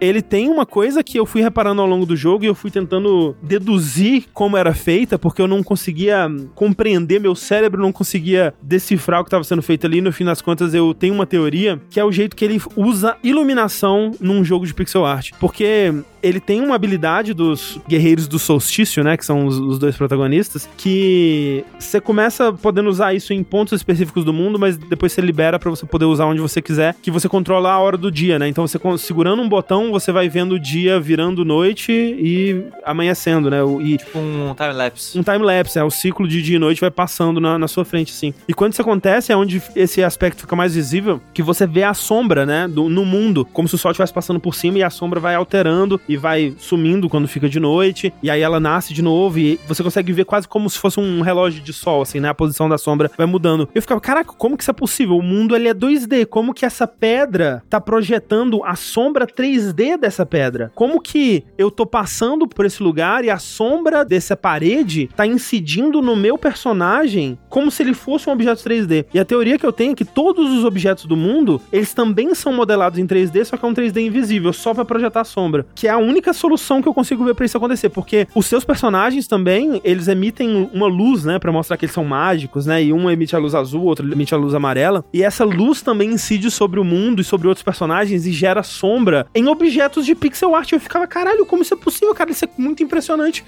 e eu ficava encantado com esse aspecto gráfico do jogo ao longo do jogo inteiro, além de efeito de pós-processamento, também os mais bonitos que eu já vi em pixel art, assim, de você passar por detrás de uma pedra preciosa, assim, e ela dá aquele efeito meio que de casa do espelho, de deformando o personagem enquanto ele passa por ela, ou de quando você tá na água e o, o jeito que o reflexo da água é, é, aplicado em cima do pixel art, é quase que um, um HD 2D também, só que num mundo que é todo de pixel art. Ele não usa 3D visivelmente na maior parte do jogo, assim, só que ele usa essa técnica, que eu imagino que seja isso, né? Eu não, não fui atrás pra pesquisar, talvez eu devesse, mas que dá essa profundidade, essa tridimensionalidade ao mundo de pixel art que eu nunca tinha visto antes. Então, para mim, por isso que eu digo que é o jogo de pixel art mais bonito que eu já vi, porque tem um esforço muito grande. O nisso. que é muito impressionante, porque quando saiu o Blasphemous 2 no Vértice, você falou que ele era o jogo mais bonito de é. pixel art que você tinha visto. É, porque eu não tinha olhado de perto o Sea of Stars ainda, né? Eu tava vendo só. É que não tinha lançado, né? Tinha visto só screenshots ou vídeo de gameplay ou, ou coisa do tipo. Meu amigo fez a pixel art desse jogo. Do Sea of Stars? Sozinho. O Bruno Pixels. Ah, é? É. E ficava lá em casa, agora ele tá lá em Porto Alegre. E falou pra ir lá visitar. Vamos lá, vou fazer uma encomenda com ele. Isso, e. Uma camiseta da jogabilidade. E perguntar como que foi feita essa é, parte do 3D. perguntar. É. Pede a camiseta em pixel com Isso. modelo 3D. Isso. Exato, pra ter sombra. Isso. Mentira, ele não faz encomenda, não. Droga. Justo, justo. Mas talvez pedindo com carinho, né? Talvez falando tão bem do Sea of Stars, que era o nosso objetivo desde o começo. Exato. Não acho tão bonito assim. Mentira que absurdo. absurdo. Então, por isso, Sea of Stars é o jogo que mais me encantou visualmente em 2023. Tengu, e você? Bom, primeiro eu queria falar assim, Alan Wake 2, especialmente por causa da questão do FMV, que me pega demais, é muito bom. Uhum, uhum. A forma como ele é integrado com o resto do jogo e tal, é muito foda. E é a evolução da Remedy, né, nesse sentido também, porque Sim. eles sempre usaram, mas foi evoluindo de jogo em jogo. Se você volta pro Alan Wake 1, é uns vídeos filmados da Cybershot que eles tinham uhum. na época, sei lá, na, na, época já tinha iPhone, né, mas é muito amador, né, como que era filmado no Alan Wake 1, e aí você vai vendo, ah, Quantum Break, ah, Control e tal, até chegar aqui que é indistinguível indistinguível de um filme ou é. de, uma, de uma série, né? Bem, mas até o Quantum Break já era porque era uma série, mas o uso Exato. era muito mais engessado, né? É um programa de TV. É. E aí, e eles começaram a implementar diretamente no mundo no controle. É, é, essas projeções, sabe? Tipo, Isso. no terceiro momento musical do jogo, ali pro final, uhum. que fica a projeção da banda ali atrás tocando, sim, sim. assim, tipo, pô, virada. Ou no lugar mental, né? Quando começam a aparecer sim. as pessoas é, em, em live action aparecendo. Nossa, é muito, essa parte eu acho Até dá pra você ficar meio que em dúvida, tipo, ah, é, exato. o que, que é o que, que é VMV, o que, que é 3D, né? Eu ficava, às vezes, não é que eu ficava em dúvida, mas dava um choque, assim, é. de tipo, quando saía do Alan Wake de verdade voltava pro modelo 3D, me vendia até mais o 3D porque eu tinha visto aquilo é, é, é, daquele mesmo jeito e naquela mesma iluminação na realidade. Sim. E eu ficava, nossa, agora eu tô controlando o boneco que eu tava vendo ali agora, e, tipo, é um efeito muito, muito legal. É, então, tipo, um jogo lindo, muito foda. Inclusive, um um lugar de Alan Wake que me chamou muita atenção é o hotel. Sim. Quando você faz as mudanças de cenas com o Alan. Sim, sim. Que tem as, o sangue, as marcações e tal. Muito, muito foda. Muito foda muito, a ambientação foda. do hotel ali é absurda de Absurdo. boa. Inclusive, talvez o hotel, talvez minha parte favorita do jogo. Uma parte que eu não gosto tanto no jogo, mas quando você chega nela, foi um momento muito embasbacante visualmente, é quando você chega no asilo. Sim. Quando você tá subindo aquele morrinho e aparece o asilo meio que enquadrado uhum, na floresta, uhum. assim, lá no... Sim. Nossa, lindo pra caralho. É absurdo, absurdo. E aí que eu falo, não é o fato dele ser fotorrealístico. É, né? é. é a direção de arte é, dessa É a cena. visão, né? É, o enquadra... é a pintura que foi feita aqui. É o enquadramento. É, é absurdo, absurdo. Né? Então, Alan Wake, por esse caminho aí, é um dos mais bonitos do ano para mim. Uhum. Em segundo lugar, já que o Rafa não trouxe, Zelda TikTokerson, uhum. né? É um jogo que acho que ainda mais que o Breath of the Wild, porque eles são jogos parecidos, né? Sim. Mas é curioso porque você vai ver um, um, Zelda do começo da vida do Switch e um Zelda do fim da vida do Switch, né? Eu acho o TikTok, eu não peguei os dois lado a lado para ver, mas o TikTok parece mais bonito, bem ele mais é. bonito do que o Ele é, ele é, ele é mais bonito. Ele é. Especialmente para mim, assim, pela questão das cores. É um jogo muito mais colorido, com cores muito mais vivas, assim. Eu já tinha essa sensação no Breath of the Wild de você, assim, às vezes parar assim, sair de um, de um santuáriozinho e ficar olhando pro cenário, assim. Vendo as nuvens passar, ou o sol se pondo, ou o sol nascendo. A diferença no azul do céu dependendo do momento do dia em que você tá e tal. E o, o mundo do, do Tears of the Kingdom, ele parece mais vivo, assim, saltar mais aos olhos. E, e porque tem mais coisas também, né? Você tem no céu, agora você tem as, as ilhas e tal, né? E você vai pro céu, quando te lança pro céu, assim, Sim. e você vê Hyrule inteiro, assim, nossa, é foda. Ah, e aí que fala daquilo que a gente tá falando do Homem-Aranha, né? De como que é impressionante impressionante você navegar pelo mundo 3D e ele tá todo lá e a velocidade e tal. E isso feito num PlayStation 5, né? Agora você vê algo parecido com isso, obviamente na escala muito menor. Claro. Mas feito num celular de 2016. É. E você, você vê, tipo, caralho, cara. O jogo tem problemas de performance. Ele tem uns frame rate tem, cai de vez em quando e tal, mas assim, ainda assim, talvez por isso até ele seja mais interessante, mais impressionante o que ele faz ainda. Não, é, é assim, é um milagre técnico esse jogo é. existir assim. Tem momentos do jogo que você vai, porra, do ponto ponto mais alto do céu ao ponto mais baixo dos submundo. depths lá, uhum. sem tela de load. Quando você chega no submundo, ele dá uma congeladinha às vezes, dá. Mas assim, o fato de que isso é possível, sequer é possível, uhum pô, é muito impressionante. É absurdo. muito impressionante. O próprio, você falou do, das profundezas, né? O quanto que ele é, que o, o, o escuro é escuro. É. é. Opressor, é né? Pretaço, assim, é muito assustador. Eu, eu acho, eu já achava, Breath of the Wild jogou muito assustador. eu acho o Wind Waker um jogo muito assustador. Uau! Uau. De verdade. Por é, causa... água, tem talassofobia. É, Isso. mas eu acho o TikTok, por causa das cores, do, dos contrastes de vermelho, de preto, quando você vê o miasma transbordando uhum. e você vai pro, pro, pro, pras profundezas e vê aquele breusaço, assim, Não. é muito assustador. E o design que eles escolheram pra vegetação desse Sim. Mundo, né? Tipo, essa coisa meio, meio fundo do mar, meio fantasia, meio é. floresta da casa do caralho, assim. Meio fúngico. É, é, é. E é assustador pra caralho, realmente. Então, acho que, assim, em termos de visual, o Zelda, pra mim, ele não é só bonito, mas ele comunica muito, assim, né? Uhum. Ele, ele te dá aquela mensagem do que é aquele ambiente, que emoção ele tá tentando provocar em você, especialmente no, no nas profundezas ali. Sim. Acho um jogo lindíssimo, lindíssimo, lindíssimo. De lindíssimo. fato. E tem o, o link com a bandana do Chiclete com Banana. Exato. Que também é muito importante. Banana, que inclusive é um item muito importante para certa facção do mundo de. Importantíssima a banana aí. Importantíssima a banana. Mas eu queria é, trazer um aqui que não foi lembrado, mas que eu não poderia deixar de mencionar, que é Armored Core 6. Uns robô bonito, ó, oh, umas pecinhas mexendo eu, assim, eu, ó. Eu coloquei porque se eu colocasse, pro ver ficar, pô, sushi é foda, né? Sushi só fala desse não jogo. Aguenta, eu, eu, ó, toca pro pai.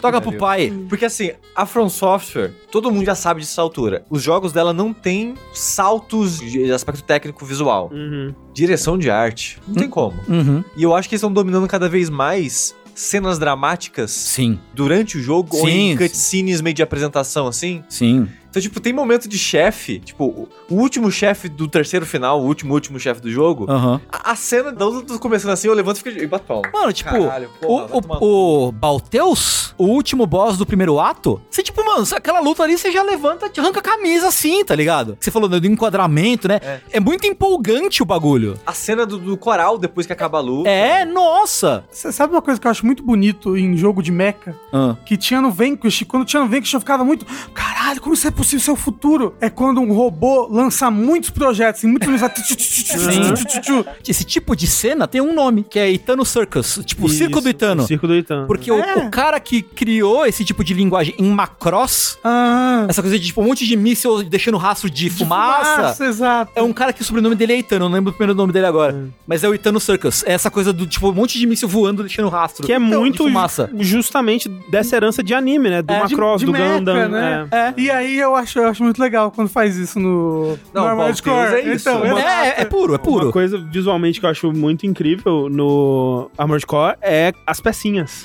Né? É. Tipo, você tipo, reparar. Você dá um passo e para, aí você vê as peças meio que encaixando. É, encaixando assim, e aí sai um arzinho. É, os flapzinhos aí... dos jatos, assim, é. mexendo. Tudo feito com uma, uma precisão e com uma, uma atenção ao detalhe impressionante. E concordo, essa parte da cinematografia, que é algo que a From não se dedicava muito no passado, não se dava ao luxo, né, de se dedicar no passado e agora cada vez mais tem se dedicado. E não zerei o jogo, né? Mas para mim, um momento que ficou marcado, o minhocão, assim. Tipo, Aham. O minhocão. o minhocão. Não, aquela cena do laser. Uhum. Eu acho que é uma das melhores cenas dirigidas de tempo real, assim, é, que eu é consigo foda. lembrar de cabeça agora, uhum, assim. Uhum. É muito foda aquela cena do laser vindo estourando o bicho. É, a sensação Sim. de escala e, de novo, mesmo nesse bicho tão gigante, você conseguir reparar nos pedacinhos, nas partezinhas, né? Assim, é tudo muito foda. É, não, esse jogo é um, é um eu acho que até, talvez o, o, primeiro jogo que eu lembro que a From tenha tomado mais cuidado com isso, talvez seja Sekiro. Eu acho que sim. Eu acho. Talvez, talvez. Nessa parte da é, cinematografia, eu acho que sim. Eu acho que talvez seja. Bloodborne tem alguns momentos. É, tem momentos. Ah. Eu tava pensando, será que, será que é Bloodborne? Tem um momento no, no, DLC de Bloodborne que a câmera afasta pra você ver os cenários.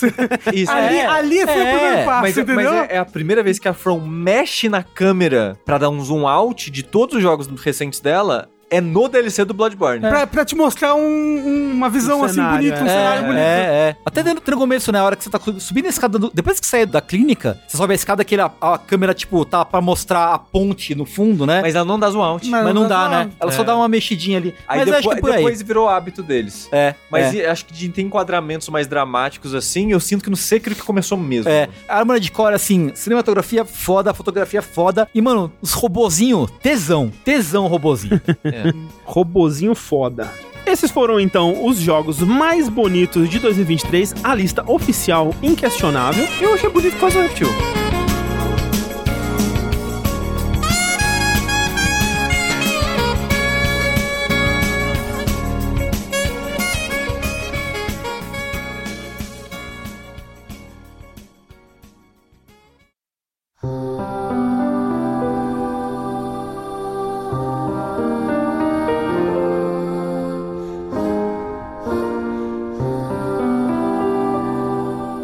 então, Sushi, pra melhor história de 2023. Aqui eu vou dar uma roubada. Hum. E... Lá vem, lá vem o golpe. É, eu vou deixar uma menção honrosa muito breve aqui. Armored Core 6.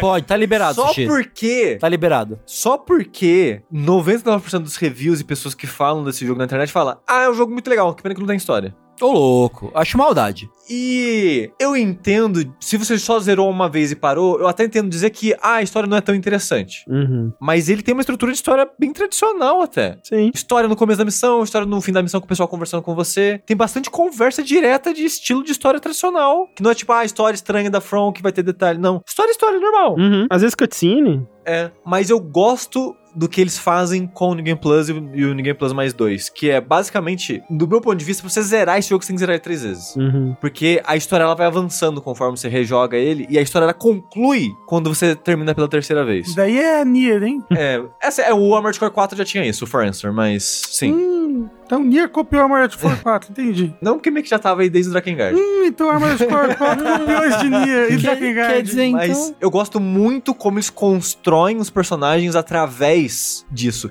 Que tem personagem, o Iguazo, fica a dica. Uhum. Iguazo, quem é esse cara exatamente? Quem é? Quando você termina a terceira vez, você nunca vai esquecer quem é Iguazo. Ô louco. Porque eles pegam essas paradas, tipo, ah, um cara aqui, ó. Ele vai aparecendo, ele vai crescendo, e vai virando um personagem importante. Da maneira, não só que a história vai colocando ele, mas como ele vai aparecendo diferentemente, mecanicamente ao longo do jogo. Hum. Uma coisa que a gente faz aqui nesse podcast, Sushi, é, para caso você sinta necessário ou importante, a gente pode dar spoiler e dar um aviso de spoiler. Não sei se é algo que você quer entrar aí. Eu posso talvez entrar nos melhores do ano. Tá. Pra tentar galgar Beleza. um espaço. Ok, ali. tá bom. Ok. Mas isso quer dizer, eu não vou falar que a história dele é foda pra caralho, melhor do ano não é. Mas é uma história que me surpreendeu, uma narrativa que me surpreendeu, personagens que eu. Caralho, o Walter, no final das contas eu gostava do Walter, do Rusty, Uhum. do Iguazo, da Air, Do Jazz Pinkman. do Jess Pinkman e por aí vai. Então, a narrativa dele me surpreendeu, por isso que eu queria fazer uma missão rosa aqui. Um jogo que eu queria falar agora da minha listinha. Sinto que eu tenho que colocar ele, mas eu sinto que tem muita crítica à narrativa dele, é Baldur's Gate 3. Hum. Que ele é um jogo que ele tem ambições gigantescas com a sua narrativa. Disse isso no Vértice e eu, tendo zerado ele, eu concordo. Ele é um jogo mais de narrativa do que de história. Uhum. Sim. No sentido de que ele é muito mais sobre você construir a sua história junto com os fragmentos que o jogo dispõe a você construir, do que uma narrativa fechadinha, mais tradicional.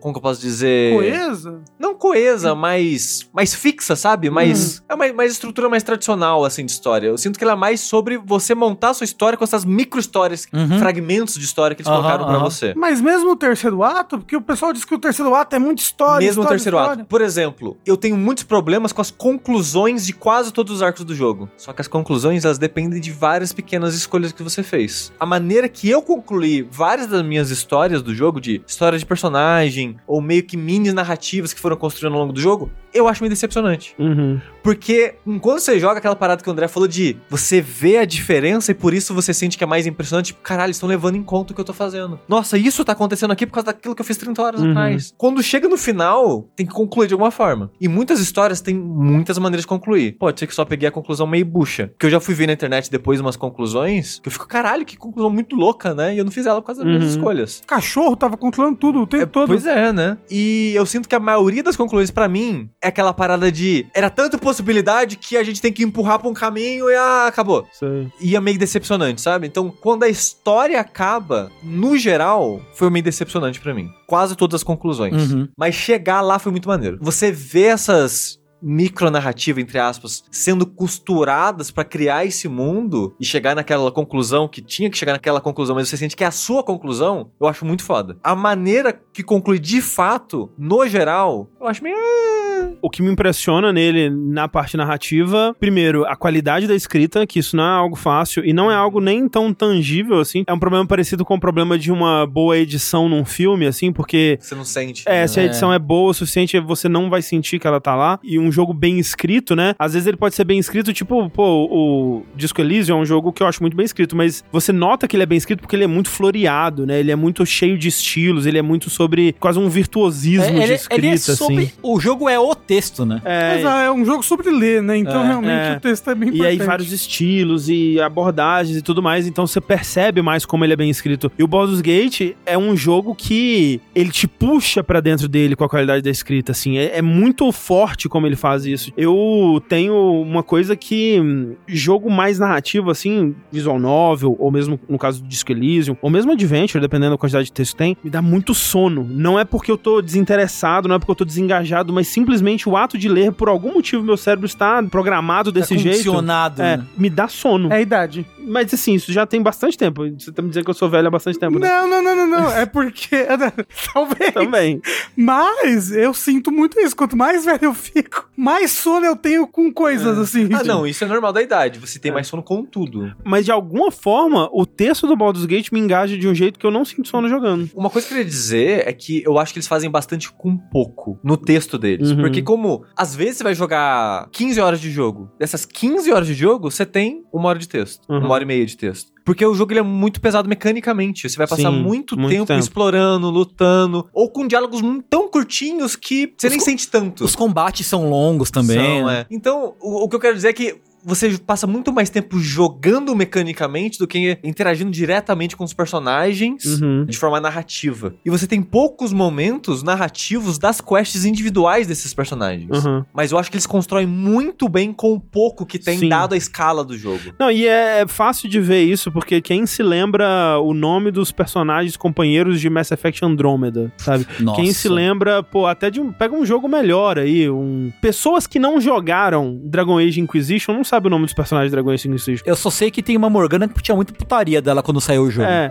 é tem o Solas, por exemplo, todo mundo conhece Solas. Não, não sei se no é. nível que todo mundo sabe quem é o, o, Astarion, por exemplo. Os personagens de Baldur's Gate. Mas é porque eu acho que Baldur's Gate furou uma bolha Exato, mainstream. Mas eu acho é. que é por, muito por conta disso. Eu acho que muito é por conta de quão bem eles escrevem e caracterizam esses personagens. Uma coisa que agora jogando eu não consigo entender são pessoas que não gostam do Astarion, por exemplo. Tipo, não Odeio. consigo entender não, não te compreendo. Ele é um personagem tão engraçado, ele é tão. Ele é tão cínico, ele tem um, uma visão de mundo tão fascinante que, tipo, eu discordo dele em tudo, mas eu quero sempre saber o que, que ele vai achar. Eu quero sempre saber qual que vai ser a contribuição dele nessa conversa. Mas eu não gosto dele exatamente porque ele só fala bosta.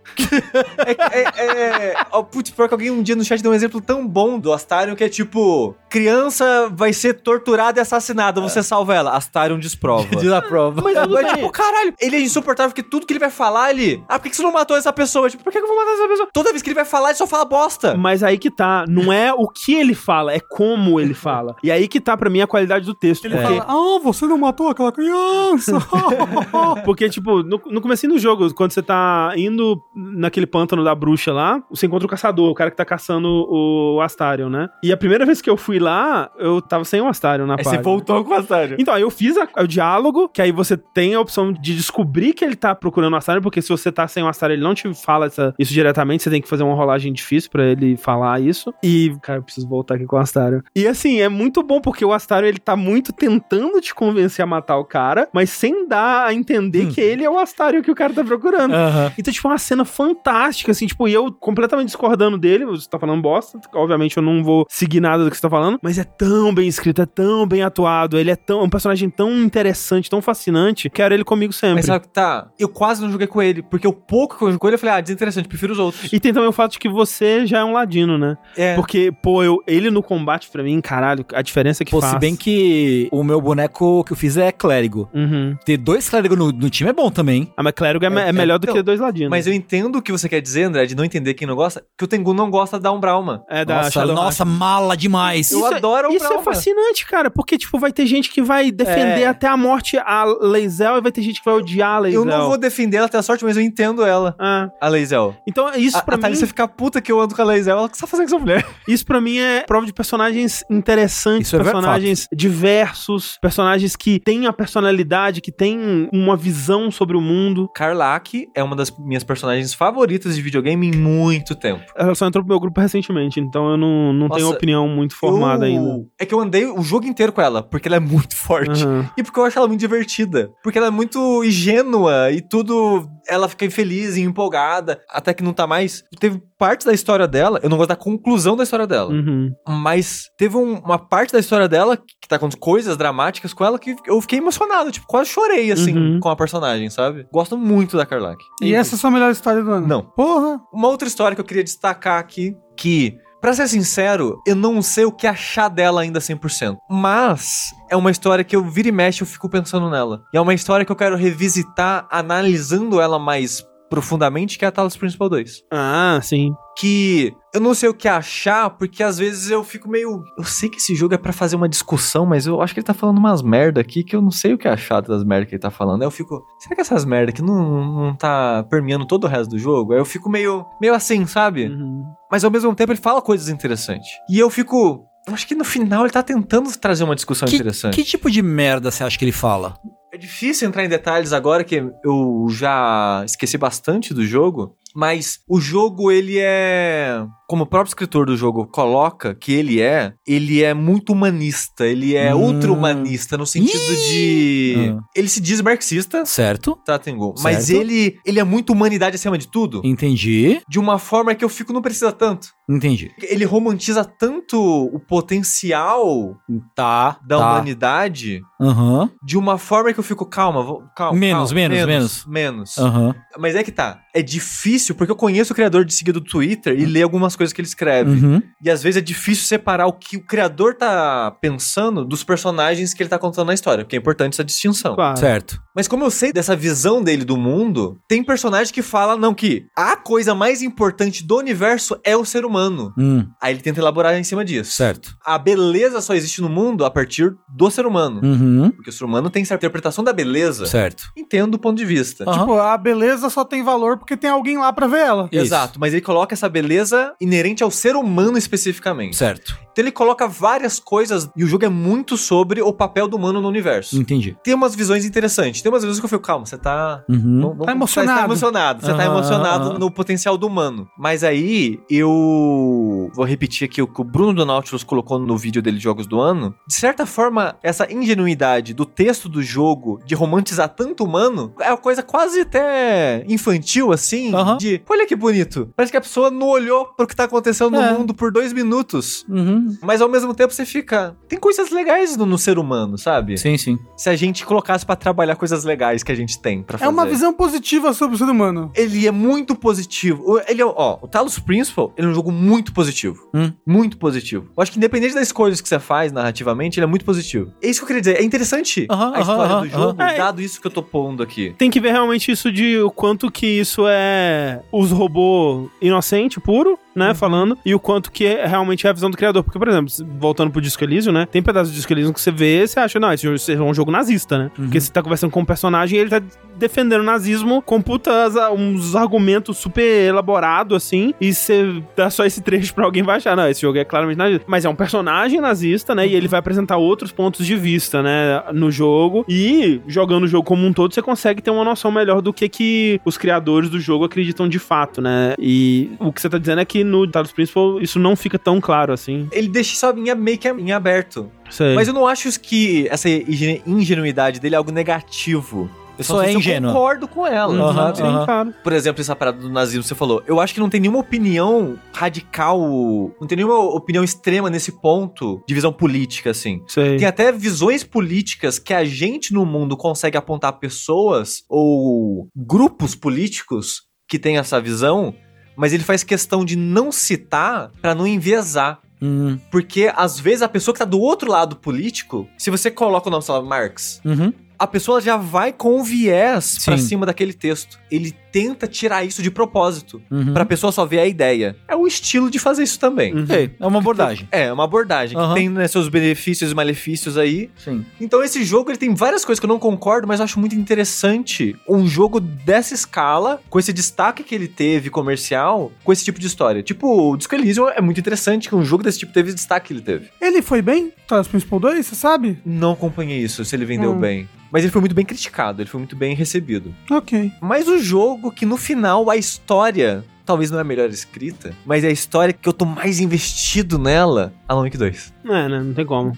É absurdo. O mundinho, eu, eu, já tô, eu já tô nesse mundinho.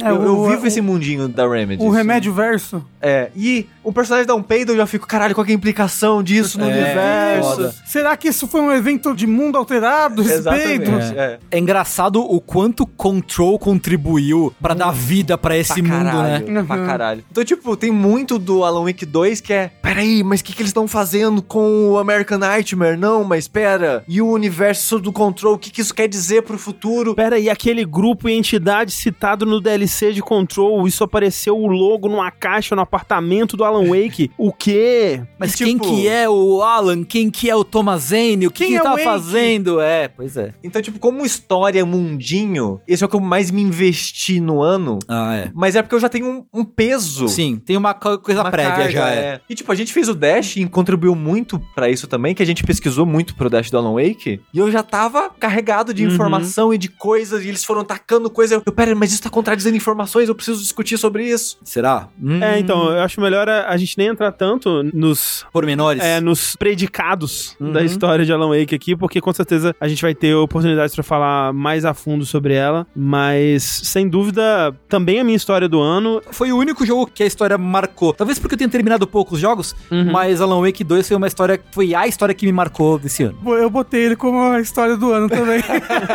Unanimidade. E o que eu vou destacar só aqui é que, sem dúvida, eu fiquei feliz de que, embora ele deixe aberto para continuações, sem dúvida, ele, de certa forma, consegue encerrar a história do Alan Wake também, né? Ele não Sim. deixa um cliffhanger absurdo é em cima dela. É. é. Tipo, ele deixa o cliffhanger em cima de outras histórias, né? E a gente sabe que esse universo vai ser continuado em outros jogos. Mas a do Alan Wake em si, eu fiquei feliz de que eles encerraram. Porque tem um momento que eu achei, eu jurava que o jogo ia encerrar, que é quando, vamos dizer, quando o, o Mr. Scratch possui outra pessoa e o Alan sai de onde ele tava, né? Uhum, ali, mais no final do jogo. Eu jurava que o jogo ia acabar ali. E aí o Alan Wake 3 ia ser sobre essa nova batalha que é proposta, mas ele já conclui aquilo no, no, no jogo mesmo. E o Final Draft conclui ainda mais, né? As coisas. É, deixa se tinha deixado algumas coisas em aberto, o Final Draft. É, porque eu não joguei, não terminei o Final Draft. É, conclui mais. Mas é, Alan Wake 2, uma puta história. E você, Rafa, tirando Alan Wake 2? Exato, vamos lá. Tirando Alan Wake 2, um aqui que talvez seja um pouco roubado da minha parte, porque eu não terminei ele ainda. Só tem ladrão nessa mesa, hein? É. Puta que pariu. É uma, um... É só ladino. É um jogo de pôquer aqui. É um pouco roubar, Tengu, porque eu não terminei ainda, mas o que eu tô jogando, eu tô gostando muito da história. Ela ainda tem os seus defeitos que vêm do primeiro jogo, mas que eu sinto que ela tá tão bem contada as histórias individuais, eu tô investido em saber o que, que vai acontecer. No caso é o Octopath Traveler 2, uhum. que eu, eu gosto bastante da história individual de cada personagem, gosto de como cada NPC tem uma história, sabe? Quando você dá, quando você investiga a vida dele, você tem três personagens que podem descobrir informações sobre os NPCs personagens do seu grupo, no caso. Tá isso, tá é. Uhum. Aí você pode descobrir a, a, um pouquinho da vida do NPC, isso pode te ajudar até na resolução de alguns problemas. Eu gosto como eles usam isso para contar histórias do mundo. Uhum. Que às vezes se encontra numa cidade a história pessoal de um carinha que tá sentado num café. Aí você vê a história dele e vai conectando com outras pessoas e, e ele vai através.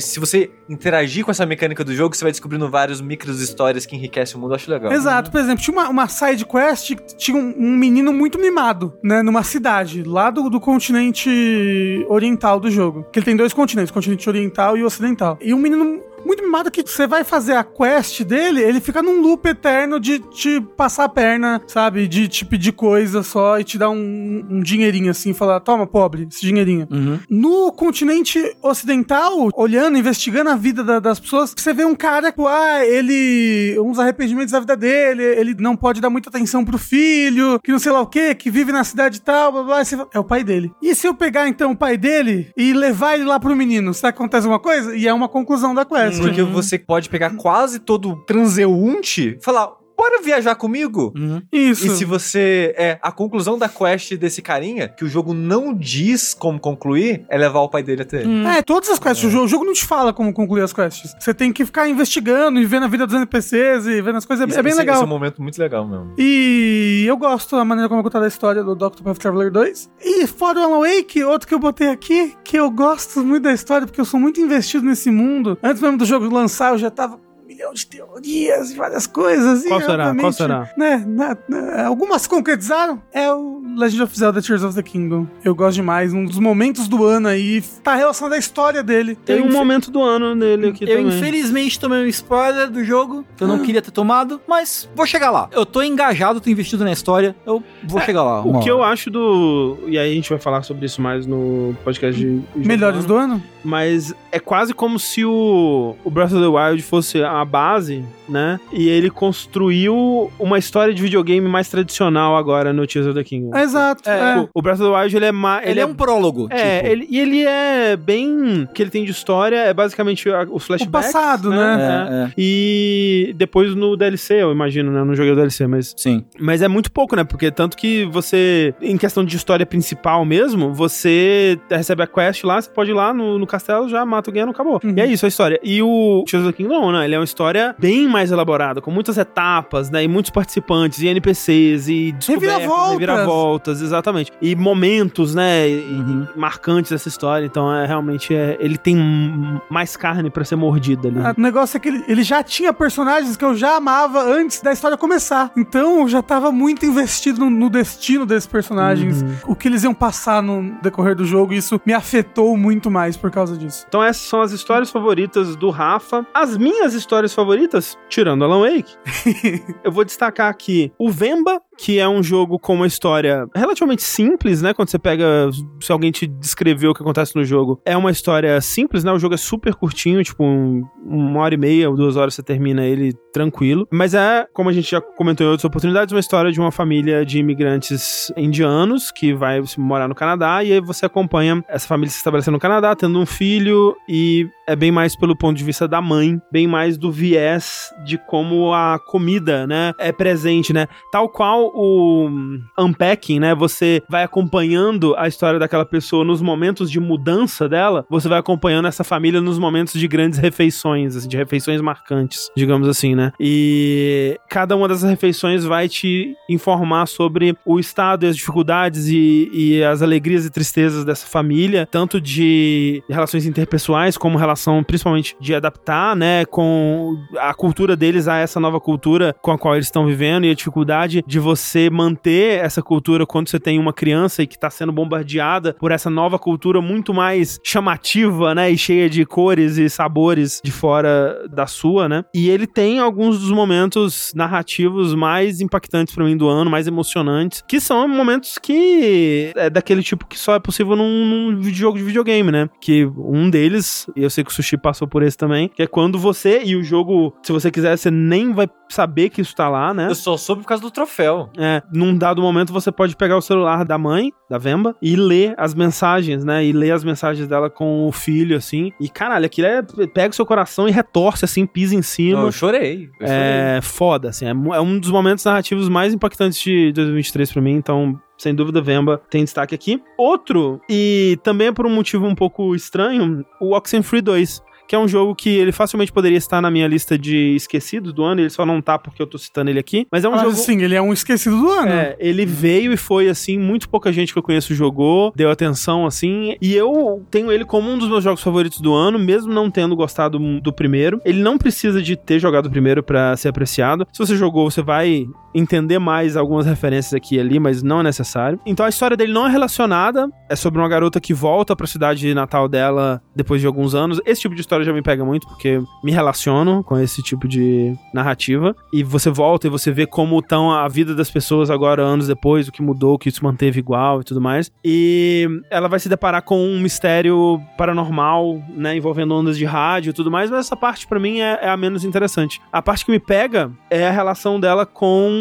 um, amigo que ela conhecia de antes, né? E agora eles estão se reencontrando, que é o Jacob. E a relação dos dois, para mim, é assim, a, a melhor amizade dos videogames de 2023, assim. É muito fofo, é muito bem escrito, é muito bonitinho ver os dois aos poucos se abrindo e criando uma amizade genuína, sincera, se apoiando e, e se ajudando nessa jornada paranormal que eles vão ter. E eu tive mais apreço ainda a essa jornada, como eu comentei no Vértice, quando eu fui platinar o jogo. E para platinar o jogo você precisa fazer as duas rotas, assim, né? Uma dessas rotas você precisa ser escroto com o Jacob. E eu nunca me doí tanto por um personagem personagem fictício. Nunca. Isso, esse assim, nunca na minha vida eu senti tanta dor de ser escroto com o personagem quanto eu senti com o Jacob. O que você não faz por uma platina, André? É, de hum. fato. Mas tá lá, a platina pelo menos. Jacob sofreu muito, mas tá lá a platina. É assim, é de partir o coração, porque ele não. Não é que ele, ele fica bravo ou ele fica. Ele te responde em troca, assim, ele só fica triste. Ele tá se abrindo para você e você ignora ele, assim. E é das coisas mais tristes que eu já vi num jogo. Como é triste. Eu queria só abraçar o Jacob e, e ser amigo dele. E assim. a platina não deixava. Exato. E a platina não deixava. Mas tudo bem, porque a primeira vez eu joguei, fomos amigos BFFs, foi lindo. Mas você gostou mais da história da segunda vez. Exato. Ver isso me fez apreciar mais ainda o personagem dele. Então, não recomendo, talvez, platinar, mas fica aí que talvez você, você saia com um apreço maior pela história, como eu. Então, Oxenfree 2, com certeza, um destaque narrativo pra mim. E eu vou colocar como primeiro lugar, já que o Alan que não tá aqui, e é um pouco roubado, ou talvez não, porque a gente diz que pode coisas que não são jogos. Mas a minha história favorita de 2023, sem dúvida, foi a história do desenvolvimento de Psychonauts 2. Olha só, que eu não vi. É. Eu não vi também, tô em... esperando a gente gravar o Dash pra eu assistir. É, em fevereiro, bem no começo do ano de 2023, saiu um documentário é, totalmente de graça no canal da Double Fine, produzido pela Two Player Production, que chama Psychodyssey, que é um documentário em 32 partes, se eu não me engano, ele tem mais de 20 horas de duração, Nossa. e é um documentário que acompanha o estúdio ao longo de seis anos, assim, é quase que o, o boyhood hum. dos documentários de, de desenvolvimento de videogame, assim, que a Two Player Production está lá desde o começo do desenvolvimento de Psychonauts 2, desde, na verdade, de, de antes, né, quando eles estavam ainda para decidir o que seria o próximo jogo, e eles acompanham todo esse processo, né, desde os conceitos iniciais, passando pela história dessas pessoas, passando pela empresa, indo embora, a empresa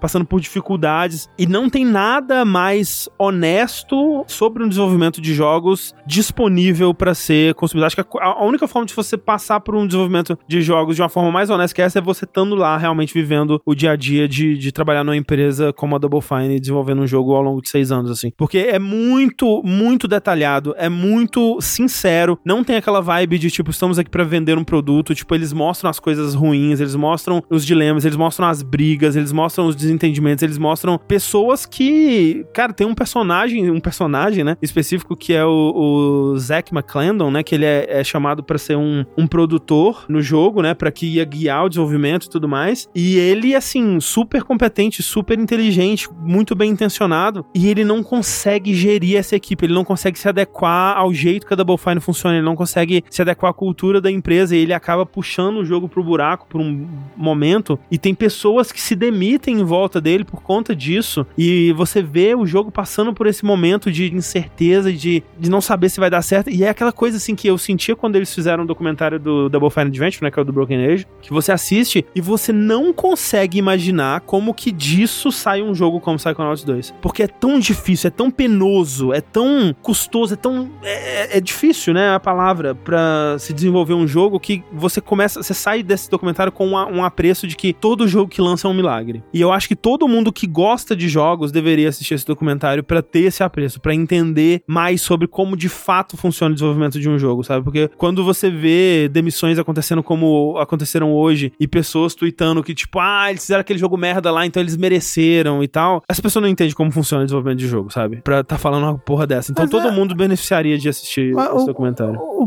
gamer não entende porra nenhuma. É. Ponto. Infelizmente. Talvez você assistisse o documentário. E eu realmente recomendo, assim, tudo bem que, né, o Rafa tá esperando o, a gente gravar o podcast pra assistir, mas Sushi tem Tengu, assim. Uhum. Eu quero é... muito. Eu acho que assisti os dois ah. primeiros episódios, assim, e não lembro por que eu não continuei. É assim, é uma narrativa fascinante, sabe? É, enquanto uma história mesmo é fascinante, é algo super único. Eu só consigo torcer para que o que quer que a Double Fine esteja trabalhando, que eles já estejam lá nesse momento filmando tudo para um próximo documentário. Cara, porque pegar essas demissões rolando. É. Nossa. É. E assim, tá tudo lá. Tá a compra da Double Fine pela Microsoft. Você vê os bastidores do, do Tim Schafer na, naquela, naquela vez que ele subiu no E3 e, e anunciou a, a, compra. Tudo, tudo. Todos esses momentos da Double Fine nos últimos seis anos estão lá e, e você acompanha eles todos. A, como que foi a transição pra pandemia. Nossa, tudo, tudo, tudo. É fascinante para mim a melhor história de 2023. Tengu. Eu só, pra mim foi só Alan Wake Só mesmo. Alan Wake. Só Alan Wake. Beleza.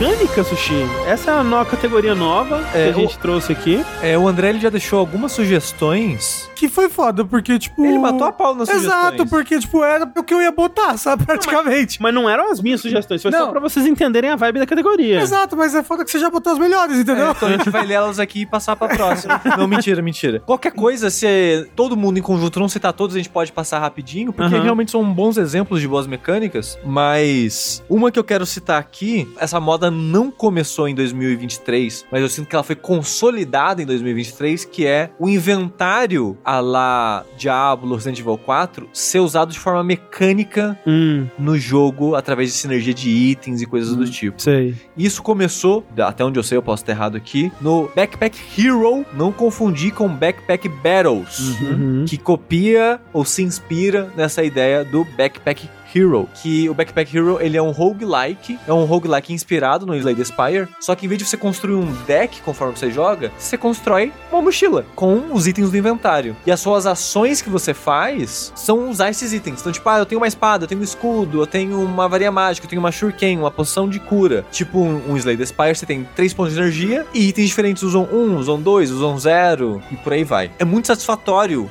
porque eu gosto muito do puzzle de encaixar os itens do inventário, assim como muitas pessoas, e por isso transformar isso numa mecânica, afinal de contas. Tipo, o elmo. O elmo tem um ponto de defesa para cada espaço abaixo dele. Então você quer colocar ele lá no topo de tudo. Só que como é que funciona o level nesse jogo? Quando você ganha level, você compra slot na bolsa e você escolhe onde gastar. Uhum. Então você cria a sua bolsa já pensando em que você quer encaixar ou o que você já tem. Esse negócio de você botar os itens em posições relacionadas um ao outro e isso dá bônus e tudo mais, tinha no Moonlight, né? Moonlight ou Moonlighter? Moonlighter. Moonlighter, né? Já tinha algo assim, né? É. Já? No Moonlighter não tem eu isso? Eu zerei e não lembro, pra ah. ser sincero. Mas isso me lembra coisa de board game, na verdade, né? Tem é. board game com, é. com, esse tipo de coisa. E eu gosto muito como foi implementado aqui, e deu tão certo que ele deu uma leve... fez um, um certo sucesso pra um jogo indie, tanto que tem o Backpack Battle, que é muito inspirado no, no Hero. O outro lá que é o e Sword of God. Isso, não. God of Weapons. God of Weapons. Que ele pegou isso do inventário e basicamente replicou um pra um, exceto o uso de energia, porque o gameplay é um Vampire Survivor-like, um Bullet Heaven, como eu gosto de chamar. Então, ele juntou essas duas coisas, meio que pegou dois jogos diferentes e juntou. E eu gosto muito como o pessoal tem feito isso. Tem aquele jogo de puzzle Save Room, que é um jogo de puzzle usando inventário como interação uhum, de puzzle uhum. e tal. Então, uma das mecânicas que eu gostei de ver em 2023 foi usar esse tipo de inventário de forma mecânica em vez de só, tipo, ah, limitação de espaço, gerenciamento de espaço. Sim. Uma menção rosa que eu gostaria de fazer aqui: Lockpick do Last Hope. Caralho! Ah, merda, caralho, tinha que lembrar. Caralho! Minigame perfeito, porra, sem defeitos, porra, incrível. Perfeito, perfeito, Pra, assim, pra quem não sabe do que o Sushi tá falando, é aquele jogo clone de The Last of Us que surgiu no, na Nintendo na eShop, né? Em algum momento e era uma, uma tristeza. Tem um, vale a pena assistir o Saideira é. que a gente terminou. Incrível. Terminou, né? Eu terminou. Acho um ótimo Saideira. É, um, foi um ótimo Saideira. O momento que o André tá fazendo lockpick é perfeito. Cara, né? e tá em mais de um Jogability Best tá, até. Tá em que três Jogability é. Best. O pessoal não aguenta mais. É, mas que é muito bom. É muito bom. Mas muito é, bom. é só uma missão honrosa. Um sistema que eu queria citar aqui, porque eu sei que vocês não vão citar, e eu acho ele muito legal. De novo, já falei brevemente hoje, o sistema de diálogo do Moonring. Hum. Hum, que... É. O Sushi me mostrou ontem é. esse jogo. Como é que funciona? Falando brevemente agora que eu tô falando da mecânica. Você começa o jogo acordando na sua casa. Tipo um Chrono Trigger da vida. Você tá na sua casa, você acorda, tá sua mãe andando ali pela casa e você não tem um pai à vista. Só que você não sabe de nada do mundo, o que tá acontecendo. Foi comprar cigarro. Quem é você? Você não sabe que essa pessoa é sua mãe até você falar com ela, por exemplo. Você começa o jogo 100% sem contexto. E ela te faz uma pergunta, tipo, ah, você sonhou hoje? Pergunta curiosa pra uhum. fazer assim que acontece, sim. sem contexto, né? Sim, sim, sim. E você, a única maneira que você tem que responder é uma caixa de texto que você escreve. Ah! Aí você fala, ó, o que, que eu escrevo? Hum. Escrevo qualquer coisa? Que, sei lá, o que, que eu faço? E você percebe que quando ela pergunta do sonho, a palavra sonho tá com uma cor diferente. Se você pegar essa palavra que ela citou e escrever, ela reage de alguma forma. Hum. Você pode colocar sim e não, por exemplo, que são coisas mais óbvias, mas sempre que você tá conversando com alguém no jogo e ele fala uma palavra e essa palavra toma uma cor diferente, é como se fosse uma palavra-chave que seu personagem aprende e entra no vernáculo de palavras dele de interação do jogo. Hum. Então, a maneira que você descobre sobre a história desse mundo, quem é você, a situação que se encontra, o que você tem que fazer, é pegando palavras-chave que sua mãe vai citando conforme você conversa com ela e aprofundando nessas palavras-chave. Que, interessante. É, que interessante, nossa. E o jogo, ele tem livros também na sua casa e os livros ele apresenta leves contextos que, tipo, você não tem um livro para ler, mas o jogo fala, ah, esse livro ele fala sobre isso, isso e aquilo. Cita a palavra-chave. Aí você vai na uhum. sua mãe, escreve as palavras-chave do livro e ela fala mais sobre isso com você. É muito divertido descobrir o mundo do jogo através desse sistema. É muito simples. Mas parece que eu tô desvendando um mistério, de certa forma, tentando entender através de palavra-chave, uhum, uhum. tentando encontrar palavras-chave. Me lembra o quê? Me lembra Hair Story. Um pouco. Você ouve alguém conversando, aí eu vejo do que, que a pessoa tá falando, vou procurar sobre isso. É. Falou do Zezinho, vou procurar Zezinho. O que, que tem sobre Zezinho? É, lembra um pouco Paradise Killer um pouquinho. É, sim. É. O Golden Idol, um pouquinho também. E eu acho muito interessante como é implementado, que é muito simples, mas é muito interessante como algo tão simples cria tanto narrativamente na cabeça do jogador. Uhum. E é legal que ele salva, né? Você tem no, no, no inventário, no menu do jogo, um histórico de palavra-chave. E quando alguém te pergunta alguma coisa, né? Pra você ter que responder alguém, na cabeça do seu personagem fica flutuando as palavras que podem encaixar bem ali. Sim. Como ele, tipo, ah, eu tô pensando nisso que tá acontecendo nessa conversa. Essas são as possíveis coisas que eu acho que pode encaixar achar. Tipo Heavy Rain? Tipo Heavy Rain. Oh, louco. Pior que é muito parecido mesmo. Ele fica meio que, tipo, uma nuvem apagando Sei. e subindo e girando na cabeça, tipo Heavy Rain, assim, um pouco. Então, o sistema de diálogo do Moon Ring eu acho muito interessante. Tem muitos outros sistemas aqui que eu acho que poderia encaixar, mas eu acho que é algo que foi o, o sistema mais transformativo, não sei se isso é uma palavra que existe, mas que mais transformou a opinião do jogo para mim, assim, que mais informou o jogo para mim de uma forma que eu nem esperava, é o Zelda TikTok e as novas habilidades dele no geral. Uhum. É, o Rafa Rafa cita muito a, o poder de subir no teto. Esse, curiosamente, não me marca tanto. Esse assim. é o mais impressionante pra mim. Pra mim, ele, eu achei ele legal, mas eu não tive essa parada do Rafa de, nossa, eu tô aqui, eu imagino atravessar e no vizinho de cima. Não, é aquilo. É, todo lugar, quando eu tava jogando o jogo, todo lugar eu olhava procurando superfícies, é. assim, pra. Pô, olha pra estante e fala, ó, ali eu consigo subir dali pra ali, ó, por exemplo. É muito interessante porque as três habilidades, de certa forma, elas são muito únicas, né? Se você pensar em em termos de habilidades que um jogo costuma te dar. Você até tem, né, jogos que tem crafting, você tem jogos que você consegue juntar coisas, né, tipo, sei lá, Dead Rising. Você consegue juntar uhum. um, um, espeto num cabo de vassoura, sei lá, fazer uma coisa nova com isso. Só que, obviamente, não do jeito que é feito no Tears of the Kingdom, né, que é tudo tátil, feito ali na mão, né, usando a física do jogo, posicionando manualmente os objetos, indo até eles e, e apertando os botões e tudo mais. Não é feito no menu, digamos assim. Mas de todas essas que mais mais me impressiona, e me impressiona no sentido de a dor de cabeça que deve ter sido para colocar isso no jogo e isso funcionar e você não poder quebrar o jogo com isso. O Zelda anterior limita o que você pode interagir para você não quebrar o jogo e é. fala foda-se. Uhum. É, e as pessoas ainda quebravam, né? Essa do Ascend, né, de subir no teto, ela parece um, um código do Doom, assim, sabe? Uhum. Parece uma, uma mecânica de debug, uma que opção é, de debug. Ela era, ela era que foi colocada no jogo. E, tipo, é tão único, é tão esquisito, é tão. Você não tem outro jogo com essa habilidade. E hoje em dia é tão raro isso, né? Você criar um novo verbo, quase, né? Pra um jogo de exploração mundo aberto 3D, assim. E essa habilidade, ela é meio que isso, assim. Ela te obriga, pelo menos me obrigou a pensar no mundo de um jeito diferente. Ver o mundo 3D de uma forma que nenhum outro jogo tinha me feito ver antes. E também faz você apreciar mais o level design. Muito, muito. Muito, muito, muito mais, muito, muito mais. O negócio dessa habilidade é que ela é tão poderosa poderosa no final das contas que parece que de qualquer lugar você consegue ir a qualquer lugar por causa disso, sabe? Uhum. As dungeons parece que ela, tem várias dungeons que isso daqui nem tem parede essa dungeon, porque eu posso nadar por entre os andares, sabe, uhum. da dungeon. Caverna. Porque você tem várias cavernas, várias mini dungeons, né, no, uhum. no jogo. Você não precisa botar um final, uma exato, saída. Exato. Você não precisa lupar ela até o não, começo. A... Você chega no final, pegou as coisas, nada pro alto, acabou. A primeira vez que eu fui assim, nossa, o estábulo, né, que legal. Nossa, tem um poço aqui, vamos ver o que tem dentro do poço. Nossa, que legal, é, agora tem crer. coisas dentro do poço. Aí eu explorei, beleza, mas peraí. Como, é, como é que eu vou embora? Porra, vou ter que teleportar pra fora, caralho, jogo preguiçoso do caralho, é. Me faz uma escadinha. Faz... Caraca, a porra da habilidade. O Tengu, ele tava falando, não sei se você chegou a solucionar, mas você tava falando de uma torre que você tava explorando, uh -huh. que você tá lá assim, ela, a torre tá estragada e o cara começa a falar assim: Ah, tô aqui, né? Tipo, ah, que ele fala, ah, não sei o que, acho que eu vou lá na caverna pegar cogumelo. É, lá. tem uns cogumelos gostosos na caverna, nossa, eu vou lá pegar. Aí eu, será que o cara quer que eu pegue cogumelo e jogo pra ele? Aí eu fui lá na caverna, desci lá, peguei cogumelo, cheguei, peguei os cogumelos na mão, joguei no chão. Eu assim, tentei também.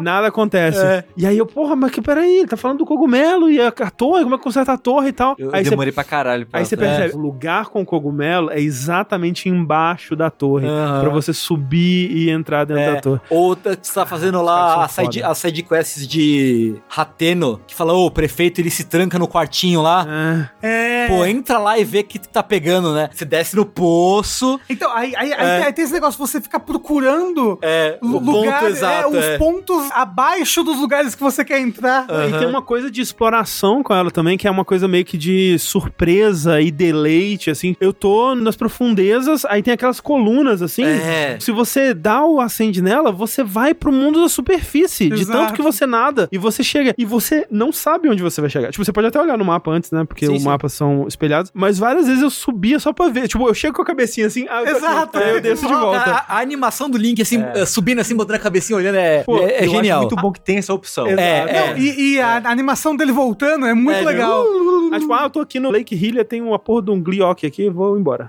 É. e aí eu ia embora. Por isso que eu acho que essa, pra mim, é, é a mais explodidora de cabeça. O fato de que essa habilidade existe num jogo AAA 60 dólares da Nintendo lançado comercialmente num um dos consoles mais populares do mundo, numa das franquias mais populares. Num hardware de 2016. Num hardware de 2016.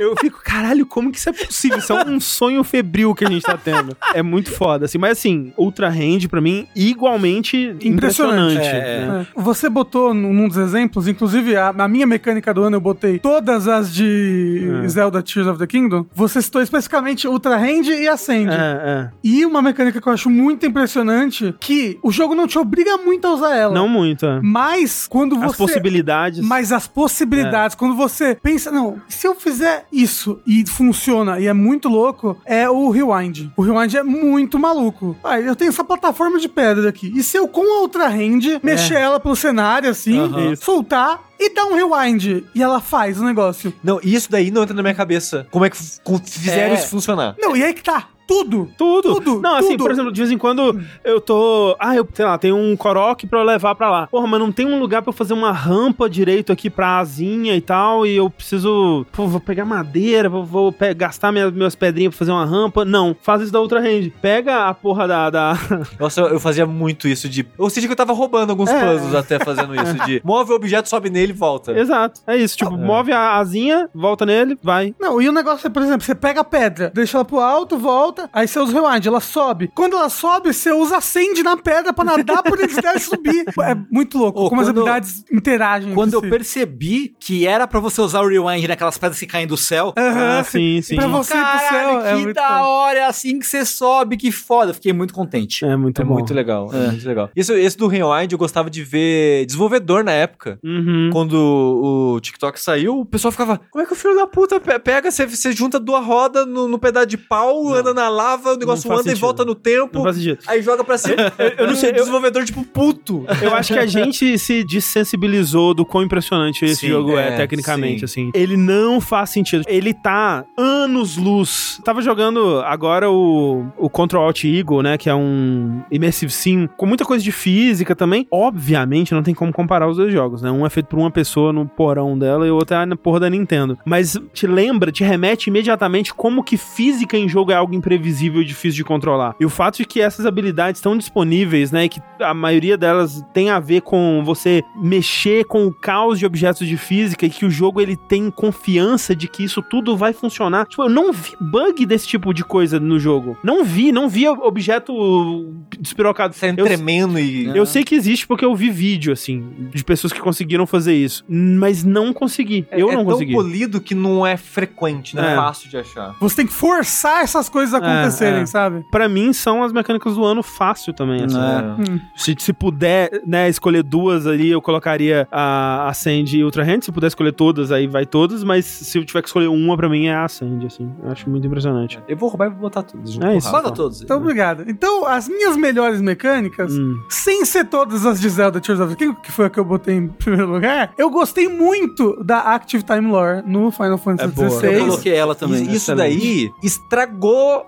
Codex pra todos os é, videogames é. São mecânicas que é. fazem você, tipo, putz, como é que eu vou jogar jogos que não tem isso agora, né? É. Tava, provavelmente vai entrar no do ano que vem, né? Quando a gente vai falando sobre mecânicas, mas a de botar screenshot no mapa do Metroidvania, eu tava jogando Nine Years of Shadow e, tipo, nossa, mas como podia ter uma mecânica de colocar screenshotzinho no mapa? E tirar uma foto, né? É, já tava assim. E essa do Active Time Lore é bem isso também, é. né? E eu adorava que ela. Ela é viciante. Foi, ela foi, não, ela foi bem implementada. Porque se começa a cutscene, vai ter pouquíssima informação. Normalmente, sabe, é uma cutscene entre duas pessoas conversando. Só pra uh, deixar contextualizado, isso no Final Fantasy XVI. Isso. Isso, né? é, é uma mecânica que você tá vendo uma cutscene, você pode apertar um botão, no caso, segurar um botão, e ele te mostra um. Um fluxograma. Não, não de um fluxograma, ele mostra. Coisas de interesse para aquela cena. Ah, não, eu tô pensando em outra coisa. É, é ele, ele mostra bolhas, nuvens de informação Isso, é. relacionadas ao que tá acontecendo naquela cena naquele momento. Por exemplo, Sushi tem dois personagens conversando. Se você, se você usa esse negócio no momento que tem dois, os dois personagens conversando, e aí que tá, é o que está na tela no uhum, momento, é, assim, sabe? Sim. Vai falar, personagem fulano tal, personagem fulano tal. Aí você pode abrir e, e, e ler.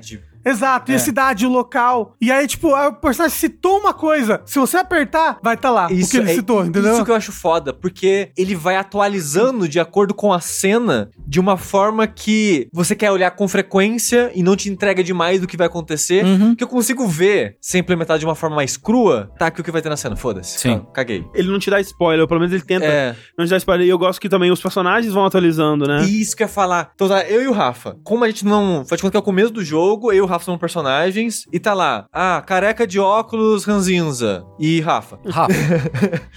Rafa que é o protagonista. Aí o Rafa começa a falar características dele. Ah, eu faço piada autodepreciativa e não sei lá o quê. Aparece. Quando você volta, Exato. agora tem informação. Exato. Isso conforme, conforme, você vai sabendo as informações pela história do jogo, elas vão entrando nesse seu dicionário sobre os personagens. Isso parece simples. Não é assim. Mas não eu é. nunca vi tão bem feito. Não, nenhum jogo fez não, desse E aí, tipo, sei lá, tá lá, tipo, careca de óculos. Aí eu falo, então, sushi, blá blá blá. Muda, né? Agora é, é sushi. Agora exato. você sabe. É. E é, é feito de uma, de uma forma tão foda que eu quero todos os jogos com história. E aí depois abre o que o Tengu tava falando, que é, é. o tal do fluxograma, que aí você uhum. consegue ver o mapa, você consegue ver a história desse mundo, Tem uma as linha guerras, do tempo. Linha do tempo e, é, e é muito, importantes. é muito fácil de navegar, é. os textos não são longos. Pô, é muito bom de você, tipo, é muito pô, bom. mas e, e que, no capítulo tal foi o quê? Ah, tá, esse boneco aqui aconteceu isso. Ah, beleza. Muito simples, muito, muito sagaz, assim, ó. Direto eu, eu me peguei pensando em jogos depois, tipo, nossa, podia ter pelo menos um códex, assim, sabe? É, pra eu é. saber mais sobre essas coisas que essas pessoas estão falando. Exato. E, e, a outra mecânica que eu coloquei, que talvez ela não seja tão impressionante quanto essas duas, mas eu gostei, porque ela é a coisa que esse jogo usa para se diferenciar dos outros jogos do mesmo gênero, que é a lanterna Lords of the Fallen. Ah. Que você aponta para ver o outro mundo, o umbral, trazendo de um outro mundo, do, do mundo dos mortos, por assim dizer, objetos e locais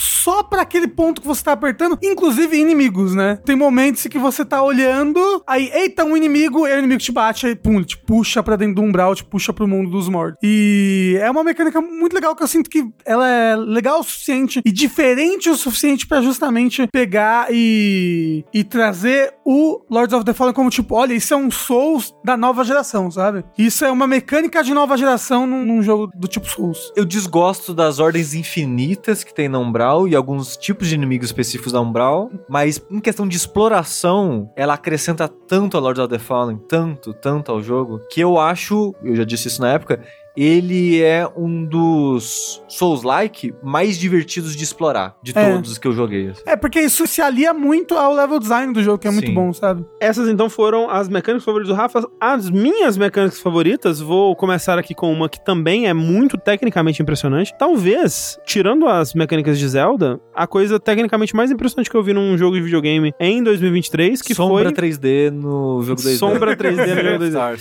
Não, que foi o Fast Travel do Homem-Aranha 2. 2, que é também um daqueles tipos de coisa que depois que você vê sendo feito desse jeito, você quer isso em todo jogo. Você fica, pô, como assim jogos ainda tem loading? Que, que paia. Você não jogou Baldur's Gate 3, né, André?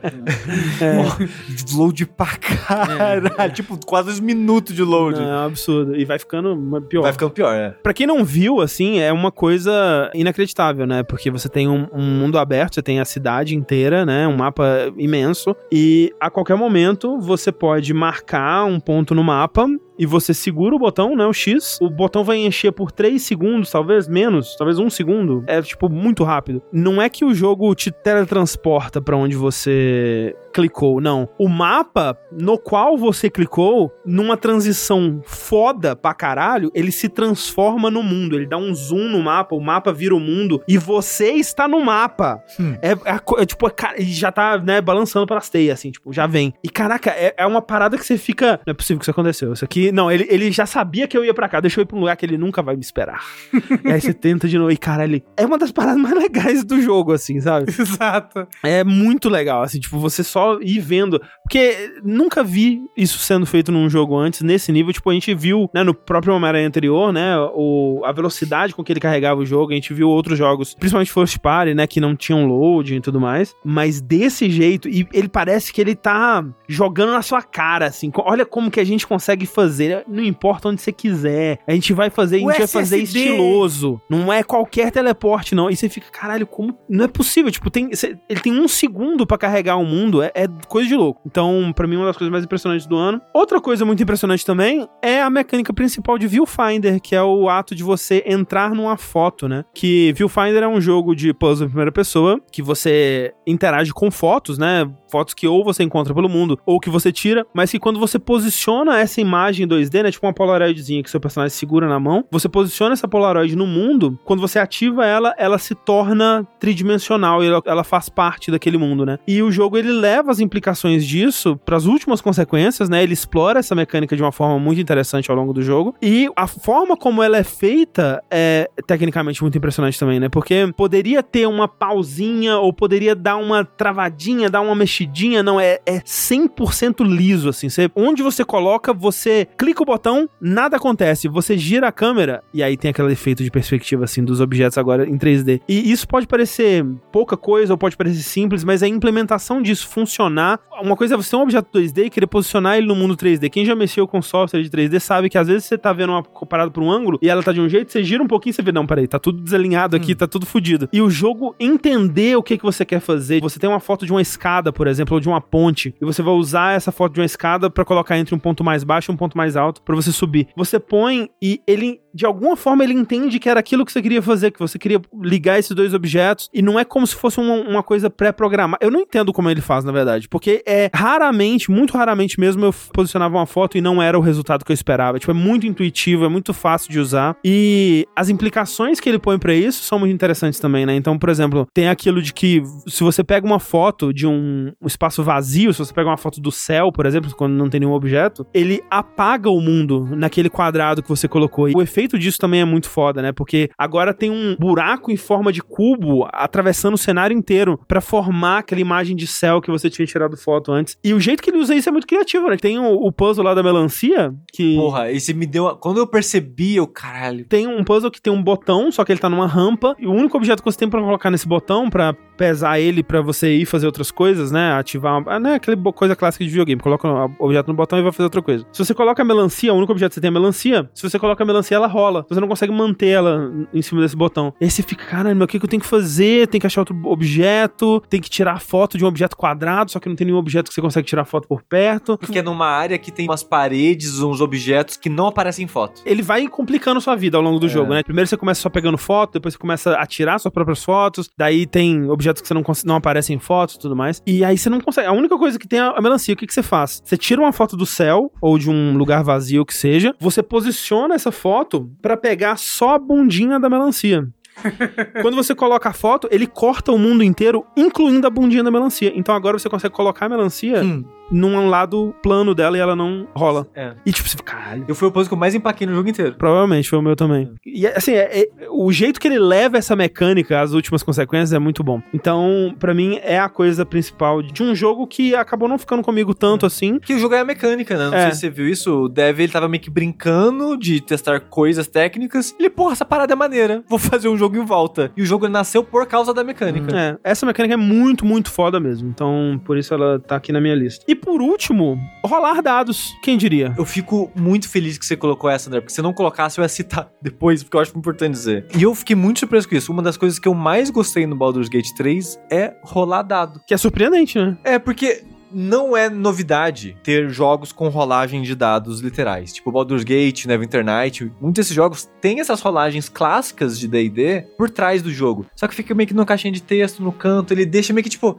não vamos mostrar, ninguém tem interesse de saber as rolagens de dados, né? E o Baldur's Gate 3, ele pega, tipo, não, em combate não precisa ficar vendo cada rolagem de dado mesmo. Às vezes eu queria, hein? Às vezes eu queria. Fico, porra, de rolagem de dado foi essa aí. Mas dá pra ver o histórico. É, mas aí... É, mas é foda. Eu quero ver o dado rolando. É. E rolagens passivas, tipo percepção, coisas do tipo, o jogo não para pra fazer Sim. rolagem, que às vezes até a rolagem que o mestre faz por você, né? Tipo, é. o Tengu fazia isso um pouco, às vezes, tipo, ó, tem a nossa ficha, a gente tava jogando e o Tengu rolando nada. Tipo, que porra que eu tenho muito fazendo?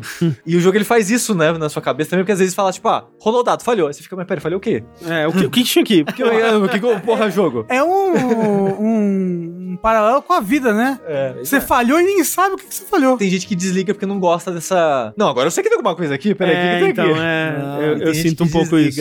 O aviso dessas rolagens passivas. Sim. Mas a parada é, a maioria das rolagens fora de combate que tem impacto em diálogo, em abrir baú, abrir porta, fazer força, esse tipo de coisa, o jogo vai parar, vai ser uma tela que é só o dado no centro, em cima a dificuldade, né, o, o resultado que você precisa, e embaixo os bônus que você vai ter de acordo com o equipamento, atributo e o que seja. E ele tem uma rolagem de dado toda dramática, e a maneira que ele soma os números é toda dramática. Ele constrói a tensão perfeita para a situação. Ele replica de um jeito videogameístico a tensão de rolar dados numa mesa de RPG, é, sabe? Ele entende a importância disso para a experiência de Dungeons é. and Dragons, né? É muito importante. Rolar um D20, né, é um momento né, uhum, da experiência de jogar Dungeons and Dragons. E eu acho que ele faz muito bem essa coisa de contextualizar, de ser um momento de você pegar as suas vantagens, dependendo da, da, dificuldade da rolagem, do momento, tipo, não, para essa coisa aqui eu vou gastar tudo que eu tenho. Vou pegar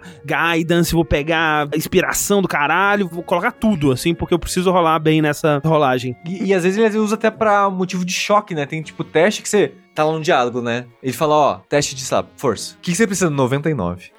Aí você fica, caralho, filha da puta. É, tem teste que você vê assim, não, caralho, pra eu passar esse teste só se eu rolar um, um 20, né? Se eu rolar crítico. E às vezes nem assim. E eu apreciei ainda mais os dados no Baldur's Gate depois que eu joguei Starfield, né? Porque o Starfield ele tem uma mecânica de convencimento, né? De persuasão, que é uma das piores coisas do jogo, uma das piores mecânicas desse tipo que eu já vi num jogo de videogame, assim. Tudo bem que ela é bem parecida com a de Skyrim, a de Oblivion e tudo mais, mas acho que ela é apresentada de um jeito pior ainda aqui. E é 2000 2023. E é 2023, afinal de contas, que basicamente você tá rolando um dado para ver se você passa ou não num teste de convencimento. Só que é, é triste porque o que você tá dizendo não tem impacto, né? Você pode estar dizendo literalmente qualquer coisa, ele só vai rolar o dado pra ver se você passa ou não. E você não vê essa rolada. Então você clica na parada e aí ele preenche ou não uma barra. E é isso, você clicou na parada, preencheu ou não uma barra. E só o fato de ter a rolagem de dado e você ter o um investimento e entender o que, que foi feito e por que que você se deu mal ou bem, e aí a narração do Baldur's Gate, que é um, uma outra mecânica que eu poderia colocar aqui como uma das... Eu gosto muito da narração dele. Das minhas coisas favoritas do jogo, e a importância dela, que ela faz o papel do mestre, né? Que é você contextualizar a rolada de dado, né? Tipo, ah, eu rolei um 3. Eu, porra, eu sou um bárbaro e eu vou abrir essa porta. Eu não consegui porque eu rolei um 3. Mas como assim? Pera, eu sou um bárbaro. Como é que. Por que que isso aconteceu? Ah, porque você viu um coelhinho e hum. distrai. Sei lá, sabe?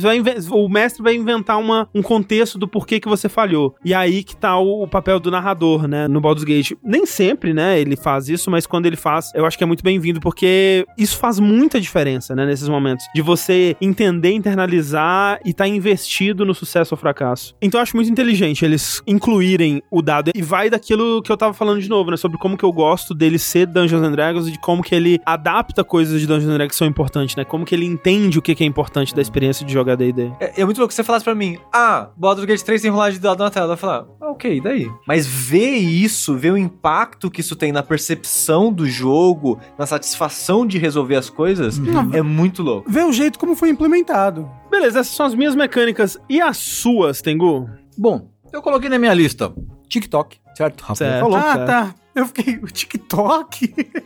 coloquei o Active Time Lore. Perfeito, falado. perfeito. Boa. Mas eu queria ressaltar aqui um sistema que eu achei muito maneiro, que nós já mencionamos aqui, que é o controle moderno do Street Fighter 6. Olha só. É bom mesmo. Né? Mesmo que é no Street Fighter 6, você tem esquemas de controle clássico e moderno. O clássico, todo mundo conhece, são três botões de soco, três botões de chute, e você faz os comandos normal, como sempre fez, com combinações de direcionais e botões, né? Como sempre foi em um jogo de luta Street Fighter e outros, jogos de luta, uhum. né? O moderno, ele é um sistema que é, supostamente, aí vem com a ideia de ser mais acessível. Que é uma né? onda que tem vindo de jogos de luta aí já há algum tempo, né? Sim. Eu lembro o Persona 4 de luta lá, sim, sim, né? Já tinha um autocombo. Daí teve o Rising Thunder que usava meio que um sistema de cooldown, né? Com os golpes, Isso. uma coisa meio mais parecia, sei lá, um, um MOBA, né? E aí tanto que foi comprado pela Riot, vai virar o Project L lá, né? Uhum. É, o próprio Gran Blue Versus tem uhum. um sistema também parecido com esse, né? Mas é como é que funciona? Em vez de ter esses seis botões, ele tem quatro, né? Que é golpe forte, golpe médio, golpe fraco e especial. O especial, ele é, por exemplo, para frente especial, é um Hadouken. Uhum. Para trás especial, sai o giratório. Para baixo especial, sai o Shoryuken. E aí você tem combinações do botão especial com outros botões que vai dar resultados diferentes. Ele é uma forma de facilitar, de diminuir a barreira de entrada para quem de repente nunca jogou um jogo de luta, ou nunca se acostumou com esse tipo de comando, né, para fazer os especiais em jogo de luta, ou por exemplo, quem sei lá veio de Smash, uhum. né, que é assim, né, o Smash, ele é combinações de botões com direcionais para fazer os diferentes golpes de cada personagem. É porque para quem tá entrando hoje em dia, né, é bem esquisito, né? Uhum. Os movimentos exigidos pro Street Fighter gera essa barreira de entrada que muita gente às vezes nem, nem se dá o trabalho de tentar superar, né? Pra querer jogar. Então é, é muito inteligente. É. E eles fizeram de um jeito que, pelo menos até onde eu vi, e tem muito tempo que eu não vejo, foi balanceado, né? Assim, é, porque ele, você tinha uma penalidade de dano se você usasse controle moderno, acho que é 20% ou menos de dano. É, 20%. Mas você pode fazer o comando completo e, se não me engano, se você fizer o meia lua inteiro pra dar o Hadouken, uhum. ele dá o dano normal. Se eu não me uhum. engano, engano, é assim que funciona. E a gente viu muitos jogadores profissionais até experimentando com os controles modernos, Sim. né? E a gente vê aí, pô, o tempo de reação para um especial do Zangief, uma coisa absurda, né? Tem aquele vídeo que vazou de uma Capcom Cup, algum campeonato que teve agora, de dois personagens meio que se encarando assim, para ver quem que fazia o primeiro movimento. Aí, o, nos dois primeiros frames do, do ataque de um, o outro dá o especial do Zangief e acaba a luta. Caralho, né? Que, que momento, que momento. Maravilhoso. É, mas o Sushi tava falando que o pessoal já tá voltando pro clássico agora? Então, é que eu parei de assistir faz um tempo. Eu assisti religiosamente quase todo dia até sair a Aki. Depois eu meio que parei. Eu voltei a assistir recentemente porque eu vi que o Daigo tava jogando de GIF. Hum. Porque, porra, o Daigo tá jogando de GIF, como assim? Não era o pior personagem do jogo? E eu fui ver de curiosidade. E nisso eu fui ver, sei lá, acho que o Snake Eye, que era. jogava de GIF no moderno, tava de Classic. Aí Sei. tinha várias pessoas que jogavam de moderno antes começaram a jogar de Classic. Não sei se lá acostumaram com o jogo o suficiente, com o sistema de Drive Rush, Drive Parry, as coisas tudo, ou o dano tava começando a fazer diferença, né? Os 20% de dano tava começando a fazer diferença. Mas certamente tem gente que ainda joga de forma ah, profissional sim. com o moderno, mas eu vi muita gente mudando. Só de ter essa discussão eu já acho interessante. É, né? Meio que um estilo diferente. Eu até vejo, às vezes, tipo, tier list de personagem, eles tratam o personagem moderno e o clássico de forma diferente. Ah, exato, sim, exato. Faz sentido, faz sentido. Eu acho que foi uma edição muito maneira. Sim. Acho que é bem equilibrada, uma edição interessante coisas que podem ser iteradas no futuro, dentro do próprio Street Fighter 6 ou outros jogos. Uhum. Acho que tem muito a acrescentar, assim. Sim. Foi o que me fez comprar o jogo, sabe? Uhum. Então. É. Funcionou. Essas foram, então, as melhores mecânicas de 2023. Se não tá aqui, é tudo lixo. Tudo lixo. Que é lixo, isso? É lixo. Absolutamente desprezível se a sua mecânica não está aqui.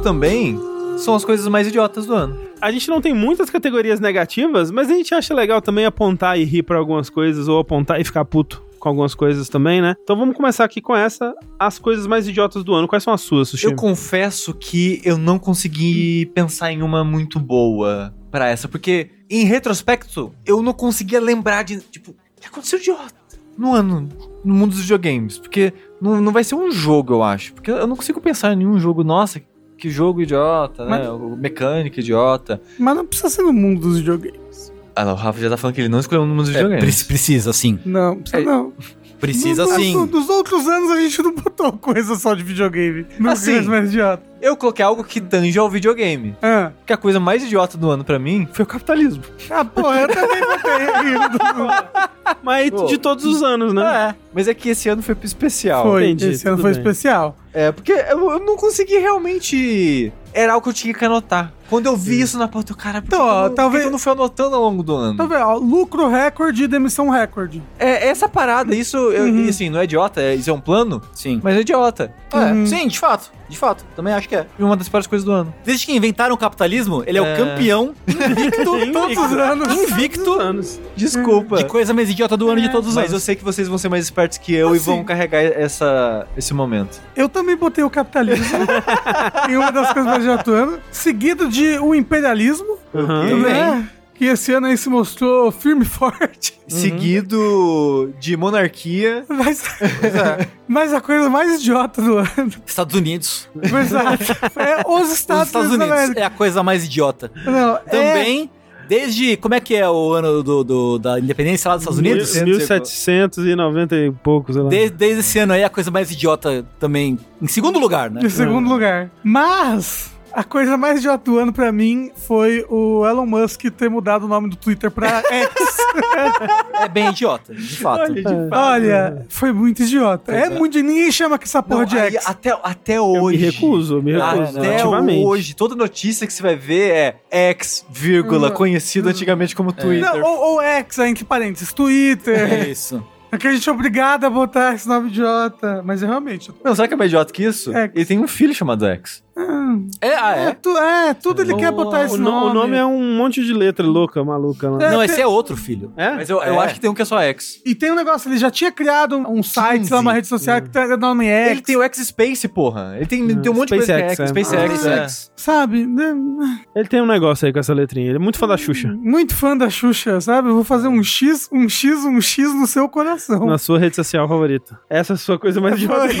coisa mais idiota do... Caralho, só eu que vou brincar direito aqui. Então... Eu, eu fiz direito, André. Então vamos lá. Algumas coisas idiotas desse ano que eu poderia destacar aqui. Uma delas, não sei se vocês vão se lembrar, foi quando a Unity quis cobrar por instalação. Caralho, né? Caralho, Olha, isso, isso foi. de fato foi. Nossa! Que momento. Vocês lembram desse delírio coletivo quando eles falaram assim: você, desenvolvedor, toda vez que alguém instalar o seu jogo, você vai pagar uns centavinhos aí. Mas peraí, e se ele tiver dois computadores, vai pagar? Duas vezes. Aí e a pirataria paga a também. paga também, porque a gente vai saber pra quem instalou, aí que vai pagar. Toda vez que o jogo foi instalado. E foi tão idiota que tiveram que voltar atrás de, devido à massa de pessoas enfurecidas com tochas e ancinhos indo. É, CEO, né? É, foi. John Rick Taylor teve que renunciar, né? Foi afastado do cargo. Convidado a se retirar. Convidado a se retirar. Então isso realmente foi bastante idiota. Tem coisa, talvez, que foi tão idiota que eu simplesmente apaguei da minha memória. Eu não, não precisava mais sofrer com isso, é, sabe? Né? Essa era uma delas. Outra coisa altamente idiota que aconteceu em 2023 foi Silent Hill Ascension, né? Hum, foi bem idiota. Olha, o, André realmente né, foi mas, preparado. Mas tem Season Pass. A, não, a coisa mais idiota é ter Season Pass em Silent Hill Ascension. Não, é, dentre outras coisas, né? Tá falando ainda? Tá rolando ainda. Uau. Tem. Agora tem. Eu quero assistir contas que compilam isso. Então, agora tem teoristas do YouTube aí, né? Teorizadores que teorizam que é um jogo feito inteiramente por IA, dada a qualidade da narrativa. Caralho.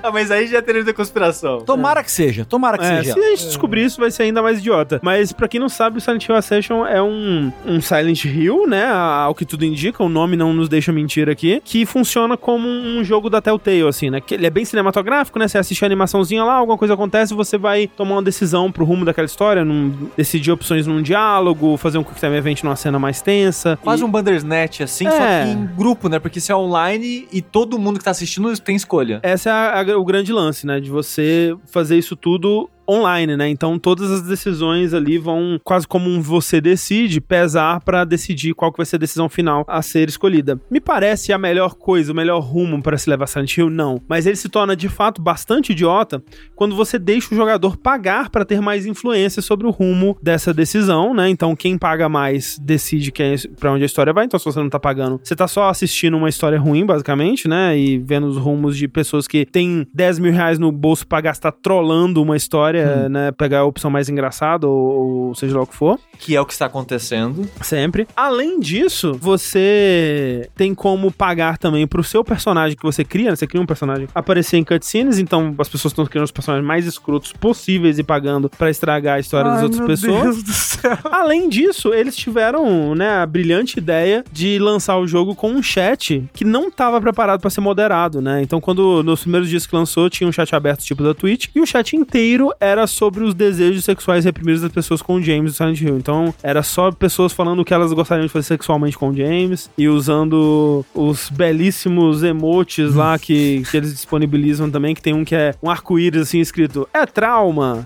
Exclamação. Exclamação. Ah. E é assim, é uma das coisas mais idiotas do ano, em suma, né? Daria pra falar muito mais aqui. Sabe o que é muito idiota? Hum. O Elon Musk tem 10 filhos. Não é possível. Cara, é, é bom que vamos ter que dividir um, esse dinheiro mesmo. Um filho é falecido, mas ele tem 10 filhos vivos. Nome estranho pra um filho. Nome estranho pra filho é XAA12 Musk ou Tecnomecânicos. Uau! Era o nome do personagem dele em Planescape Torment. É. é, o personagem que ele fez no Elden Ring com aquela build bosta dele. E uma outra coisa que eu gostaria de destacar como uma coisa bem idiota de 2023. Posso dar uma ideia idiota? Hum. A gente fazer um dash de Silent Hill Ascension onde a gente assiste tudo não, e não, comenta não, o histórico. Eu sou a favor, eu sou a favor. essa é a coisa mais idiota do ano. Já tá marcado. uma outra coisa idiota que eu gostaria de destacar aqui é Hamilton no Roblox. Foi bastante idiota. Porra, mas é idiota não. Não, foi um idiota do bem. É idiota do bem. É um idiota do bem. É, é. é como me descrevem na rua, sabe? Por, foi um ótimo saideira. Foi um ótimo saideira. Por talvez não ter uma experiência prévia com Roblox, aquilo foi para mim um, um, abrir de olhos, assim, de entender como crianças são levadas a gastar o dinheiro de seus pais pra rolar um Philip Hamilton um super, de, raridade. Super, é. super Philip Hamilton. e conseguir avançar mais rápido no jogo. Sendo que o jogo em si, ele não existe, né? Não é você andar é. por um mapa, encontrar um, um, inimigo e ficar em volta dele jogando notas musicais em cima dele até ele morrer. E a única coisa que acontece é que você demora mais ou menos para derrotar ele, dependendo do seu nível, né? Do seu DPS. Eu achei bastante idiota, mas rendeu de fato um belo saideiro. Uhum. E eu tinha deixado de bônus aqui, mas já que vocês só falaram um cada, Gollum, o jogo, é um jogo bastante idiota. Ele é, de fato. Mas, mais idiota ainda do que o jogo Gollum, são os DLCs do jogo Gollum. Não, não sei se vocês... Não, não. Tem DLC. Teve Jogo. Ah, que alegria. Que alegria. Não que sabia alegria. disso também, não. Que alegria. O jogo tem alguns DLCs. Um deles é a dublagem em Sindarin, eu acho que é o ah, idioma... Isso você comentou é. na época. Isso é legal. Não, ok, tudo bem, né? Deveria estar no jogo, mas tudo bem se pagar, né? Não, não é nada demais. Não é nada essencial e é um bônus pra quem gosta muito do universo e tudo mais. Ah, Legal que eles têm. hardcore, mas. Cidade né? do trabalho, exato. Isso pra mim não é tão idiota, não. O idiota mesmo é que os outros DLCs são todos emotes do Gollum pra você usar. Porque acho que o único emote que vem no jogo é um que ele. É, você aperta um botão, né? Tipo como se fosse uma dancinha num, num Fortnite da vida. E o Gollum faz um emote. Acho que o único que vem no jogo é um que ele tenta pegar uma mosca. Que ele vê uma mosca assim, ele tenta pegar e tal, não consegue. E aí tem um emote que você pode comprar, pagar dinheiro de verdade da sua vida, que é um emote que você aperta um botão e o Gollum fala My Precious. Caralho. Isso é uma coisa real que existe, gente. É bem idiota. Isso é bem idiota. É, vamos comprar agora esse DLC, André. É. Mas triste que fecharam, né, o estúdio. É, não, isso é bastante isso triste. É isso não é idiota, isso é só triste, é. Beleza, essas são as minhas coisas idiotas, então. Tengu, nos enriqueça aí com mais idiotices. Vamos lá, minha primeira idiotice dessa lista é Yuji Naka preso três vezes. perfeito. Foi esse ano? A terceira vez foi em 2023. É, pelo menos ela foi, ah, né? Tá, ok. É, a primeira vez foi no fim de 2022, mas continua em 2023. Porra, três vezes, velho. É. Três vezes. Porra, três vezes. Assim, o cara foi preso três vezes num trambique muito básico para ganhar pouco dinheiro. É. Exato. Assim, incrível. Gênio, gênio. Trambicasse né? melhor. Porra, que trambicasse, trambique melhor da próxima vez. Segunda coisa idiota da minha lista: 30 segundos pra agradecer no The Game Awards. Ah, Olha, sim. É. Super idiota. Muito bem apontado. Extremamente realmente. idiota. Desrespeitoso é. pra caralho. Horrível, horrível. É, o, expulsaram o Eija Onuma. Nossa. Que o Rafa nunca vai perdoar o Jeff Kelly por isso. É, como é que é? Please wrap up. wrap it up. Mas expulsaram ele para ele ter mais tempo de fazer piada com o Gonzo. Ah, não, o, Gon o Gonzo foi a única coisa boa do Game Awards. Nossa, pior que não foi, viu? Pior que não foi, não, viu? Ele pelo menos é fofo. É, ok, pode ser. Extremamente idiota, desrespeitoso, enfim. A gente falou muito sobre isso no Vértice, né? Cada pessoa que subia lá pra agradecer no Game Awards tinha 30 segundos e, assim, muita gente no meio de agradecimentos emocionados e tal. Não, falando de coisas sérias, né? é. né? Falando sobre pessoas da equipe que morreram, sabe? Começou a subir a música. É. Foda-se. Musiquinha de ir embora. A terceira coisa, e talvez a mais idiota de todas da minha lista, eu acho, é Mega Man X Dive Offline. excelente, não, excelente. Mas de manter vivo. É, é, de, não, é, não, é de um nível de idiotice. Peraí, peraí, peraí. Ah. Em defesa. Vou fazer meu vídeo de duas horas aqui. Meu Deus. Em defesa de Mega Man X Dive Offline. Hoje, nesse programa, a gente falou: o foda de jogo desse tipo, falando de Exo Primal, é, é, que quando o online acabar, não tem preservação que preserve. É verdade. Mega Man X Dive, pro bem ou pro mal? É, não. Mais é. pro mal do que pro bem. Agora dá pra ser preservado. É. Mas sabe o que, que ele tem de idiota? Eu já falei disso do Mega Man X-Dive é que offline. Você tem tudo liberado. Não, é que tá. Você não tem tudo liberado quando você pega ele. Mas ele já vem liberado os dois melhores personagens do jogo, sei lá, o Super é, Mega Blaster vem, X não, e o Super vem, Mega Blaster vem, Zero. Ele vem, tipo, tem um X base e um Zero base, versão Super Saiyajin 200, que é uma fase do. Você consegue terminar o jogo só com ele. Você não precisa de mais nada do jogo. E é tipo, você nem tem por que pegar os personagens, porque desbloqueando os personagens, porque você já tem esses dois personagens que super roubado. E se ele fosse lançado como uma coisa assim, Mega Man X Dive Museu Edition, é. assim, Historic Edition, Preservation Edition, é, assim, é, aí é. faria um pouco mais sentido. Mas como um produto que alguém que talvez só goste de Mega Man vai se esbarrar no Steam e jogar. Um produto caro, é, diga-se de passagem. Um produto que saiu por, acho que, se não me falha a memória, uns 160 reais. Exato. Tengu, se você for comprar o suficiente para tirar no gacha todos esses personagens que existiam antes, você teria gastado 560 mil reais. Nossa. Mas aí, assim, mereceu ter gastado. Mereceu.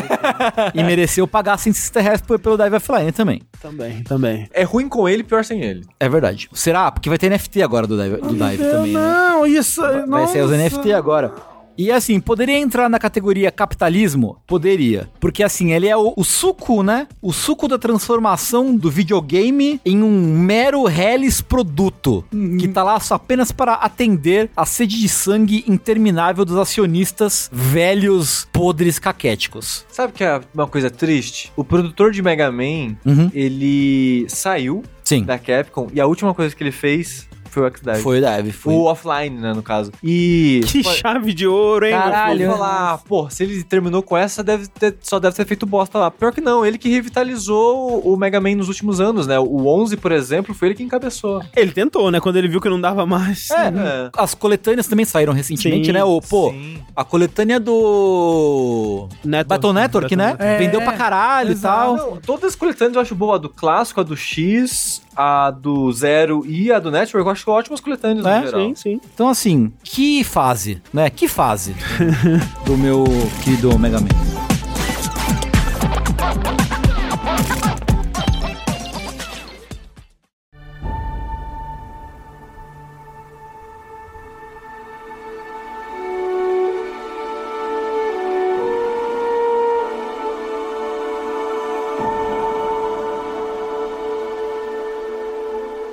Vamos agora para nossa segunda e última categoria negativa que nós temos aqui no podcast, que é a decepção do ano. E aí vem aquela coisa: basta ser um jogo ruim? Não. Não. Tem que ser um jogo que você, de alguma forma, tava esperando alguma coisa dele e ele veio aquém das suas expectativas. Tem que ser uma decepção. Exatamente. Não é lista de jogo ruim. Não. Não. Não vou botar King Kong. Tipo, não. você tava esperando o King Kong? Às vezes tava. Às vezes é. Aí tem que argumentar que tava. Eu vou citar como uma menção honrosa The Bookwalker. Sim, ah, né? É, porque eu não acho ele um jogo ruim, mas foi uma decepção assim que eu fiquei, poxa.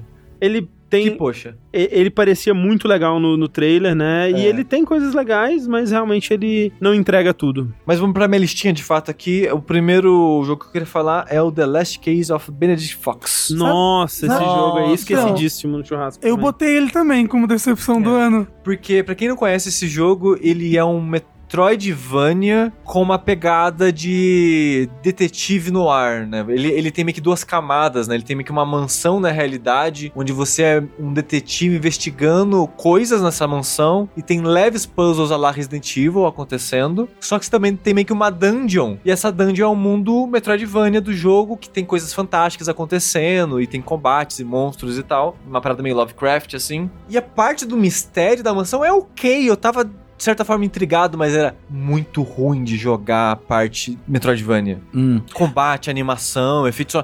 Nada de impacto. Parece que era um, um alfa do jogo ainda. Então, e você sabe que durante o ano todo eles foram fazendo pads e pads e pads. Dizem que hoje em dia ele é diferente do lançamento. Então, eu, fico, eu não sei como é que é. Eu fico curioso pra voltar, talvez numa live pra justificar. Mas eu vi gente no chat falando: não, ah, Sushi, atualizaram o jogo e agora ele tá melhor. É um jogo bom? Não sei, mas tá melhor. Mas foi uma grande decepção porque pelos trailers ele parecia muito legal. É. E ele mistura, tipo, história de detetive com Metroidvania, pô. O que, que, que, tem pra errar, né? É, Nada. Tudo, aparentemente. Ah, pois é. Então, essa foi uma das minhas decepções do ano. Outra decepção, que é um jogo que eu imagino que vocês não conheçam, que chama Crime O'Clock. Ah, é o jogo que parece o jogo de tabuleiro que a gente jogou aquele dia. Ele é um videogame que saiu para PC, que é uma cópia de um board game, e o board game chama Micromacro. Uhum. Ele tem mais de um jogo na série com outros subtítulos, mas o nome é Micromacro. Esse micromacro, ele é tipo um Onde está o Wally, só que Murder Mystery Detetive. Ele é um mapa gigantesco do tamanho, quase do tamanho de uma mesa de jantar. Aí você vai desdobrando, tipo um guia quatro rodas, assim.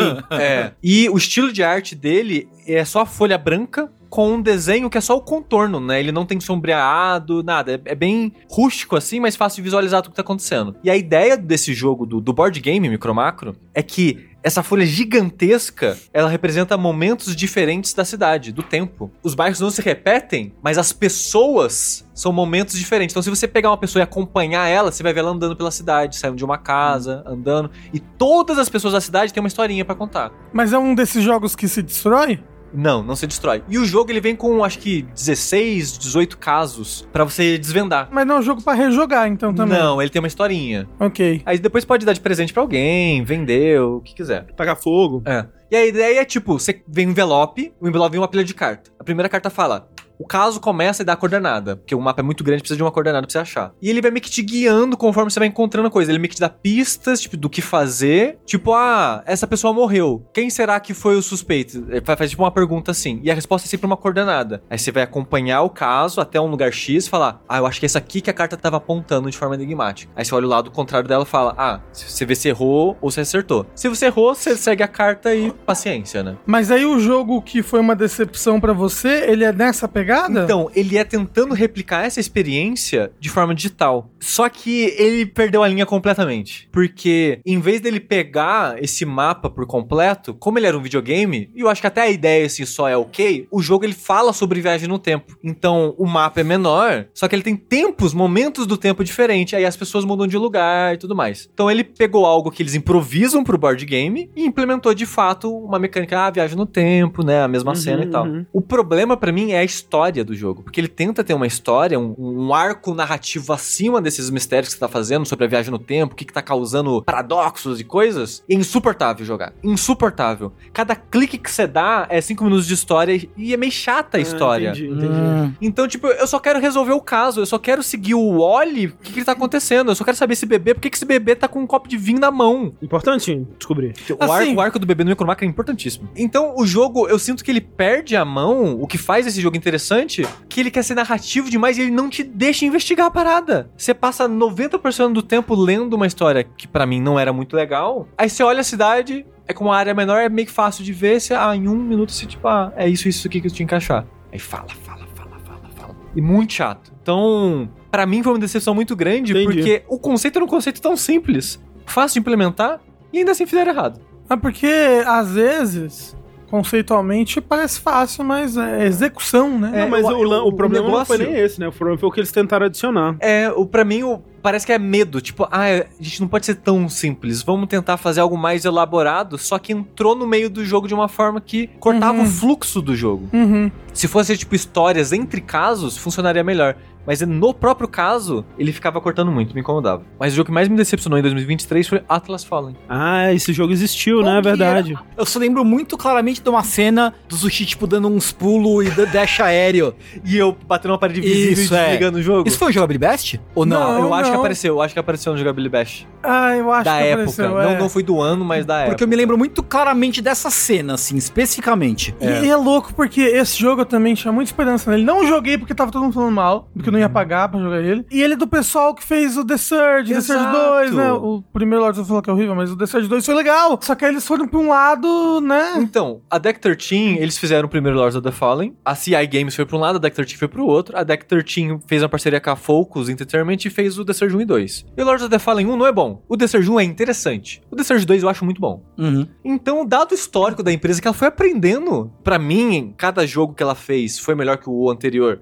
nesse período do, do estúdio, quando eles anunciaram o Atlas Fallen, que não seria um Souls-like, diferente, né, dos outros três jogos, ele seria algo diferente, que a gente tava especulando que seria meio Monster Hunter, talvez, né, que tinha uns monstros gigantes e é. tinha um aspecto que parecia co-op, e que que vai ser isso? O pessoal deslizando na areia. Tava curioso, eu tava interessado. Era um estúdio que eu queria ver a próxima coisa deles. E é horrível, é tipo, é um jogo de ação, que ele não é um Monster Hunter, ele é um jogo de ação meio de mundo aberto, com um combate extremamente raso e desinteressante, com uma história desinteressante desinteressante, com um mundo desinteressante. Ele parece um jogo de PS2 no sentido de rústico e simples, de coisa que ele tá tentando fazer, assim. Eu, eu não sei. Parece que eu tô diminuindo jogos de PS2 como se naquela época fosse tudo ruim. Hum. O pior é que o conceito dos poderes é interessante, não é? É, cara, da luva, parada meio cósmica. Exato, né? é, da luva. E ele usa a luva pra esquivar, por exemplo, Sim. né? E a exploração e movimentação, as coisas do jogo é tão rasa que eu tentei encontrar uma profundidade nela e eu, eu só vou explicar o contexto, porque no, no jogabilidade não tem contexto, é só eu pulando, dando de cara na parede visível e ficando puto. Uhum. Conforme você vai jogando no jogo, você vai aprendendo pulo duplo, dash no ar, dois dash no ar, coisas assim. E no começo do jogo, tem uma ponte que você vai atravessar,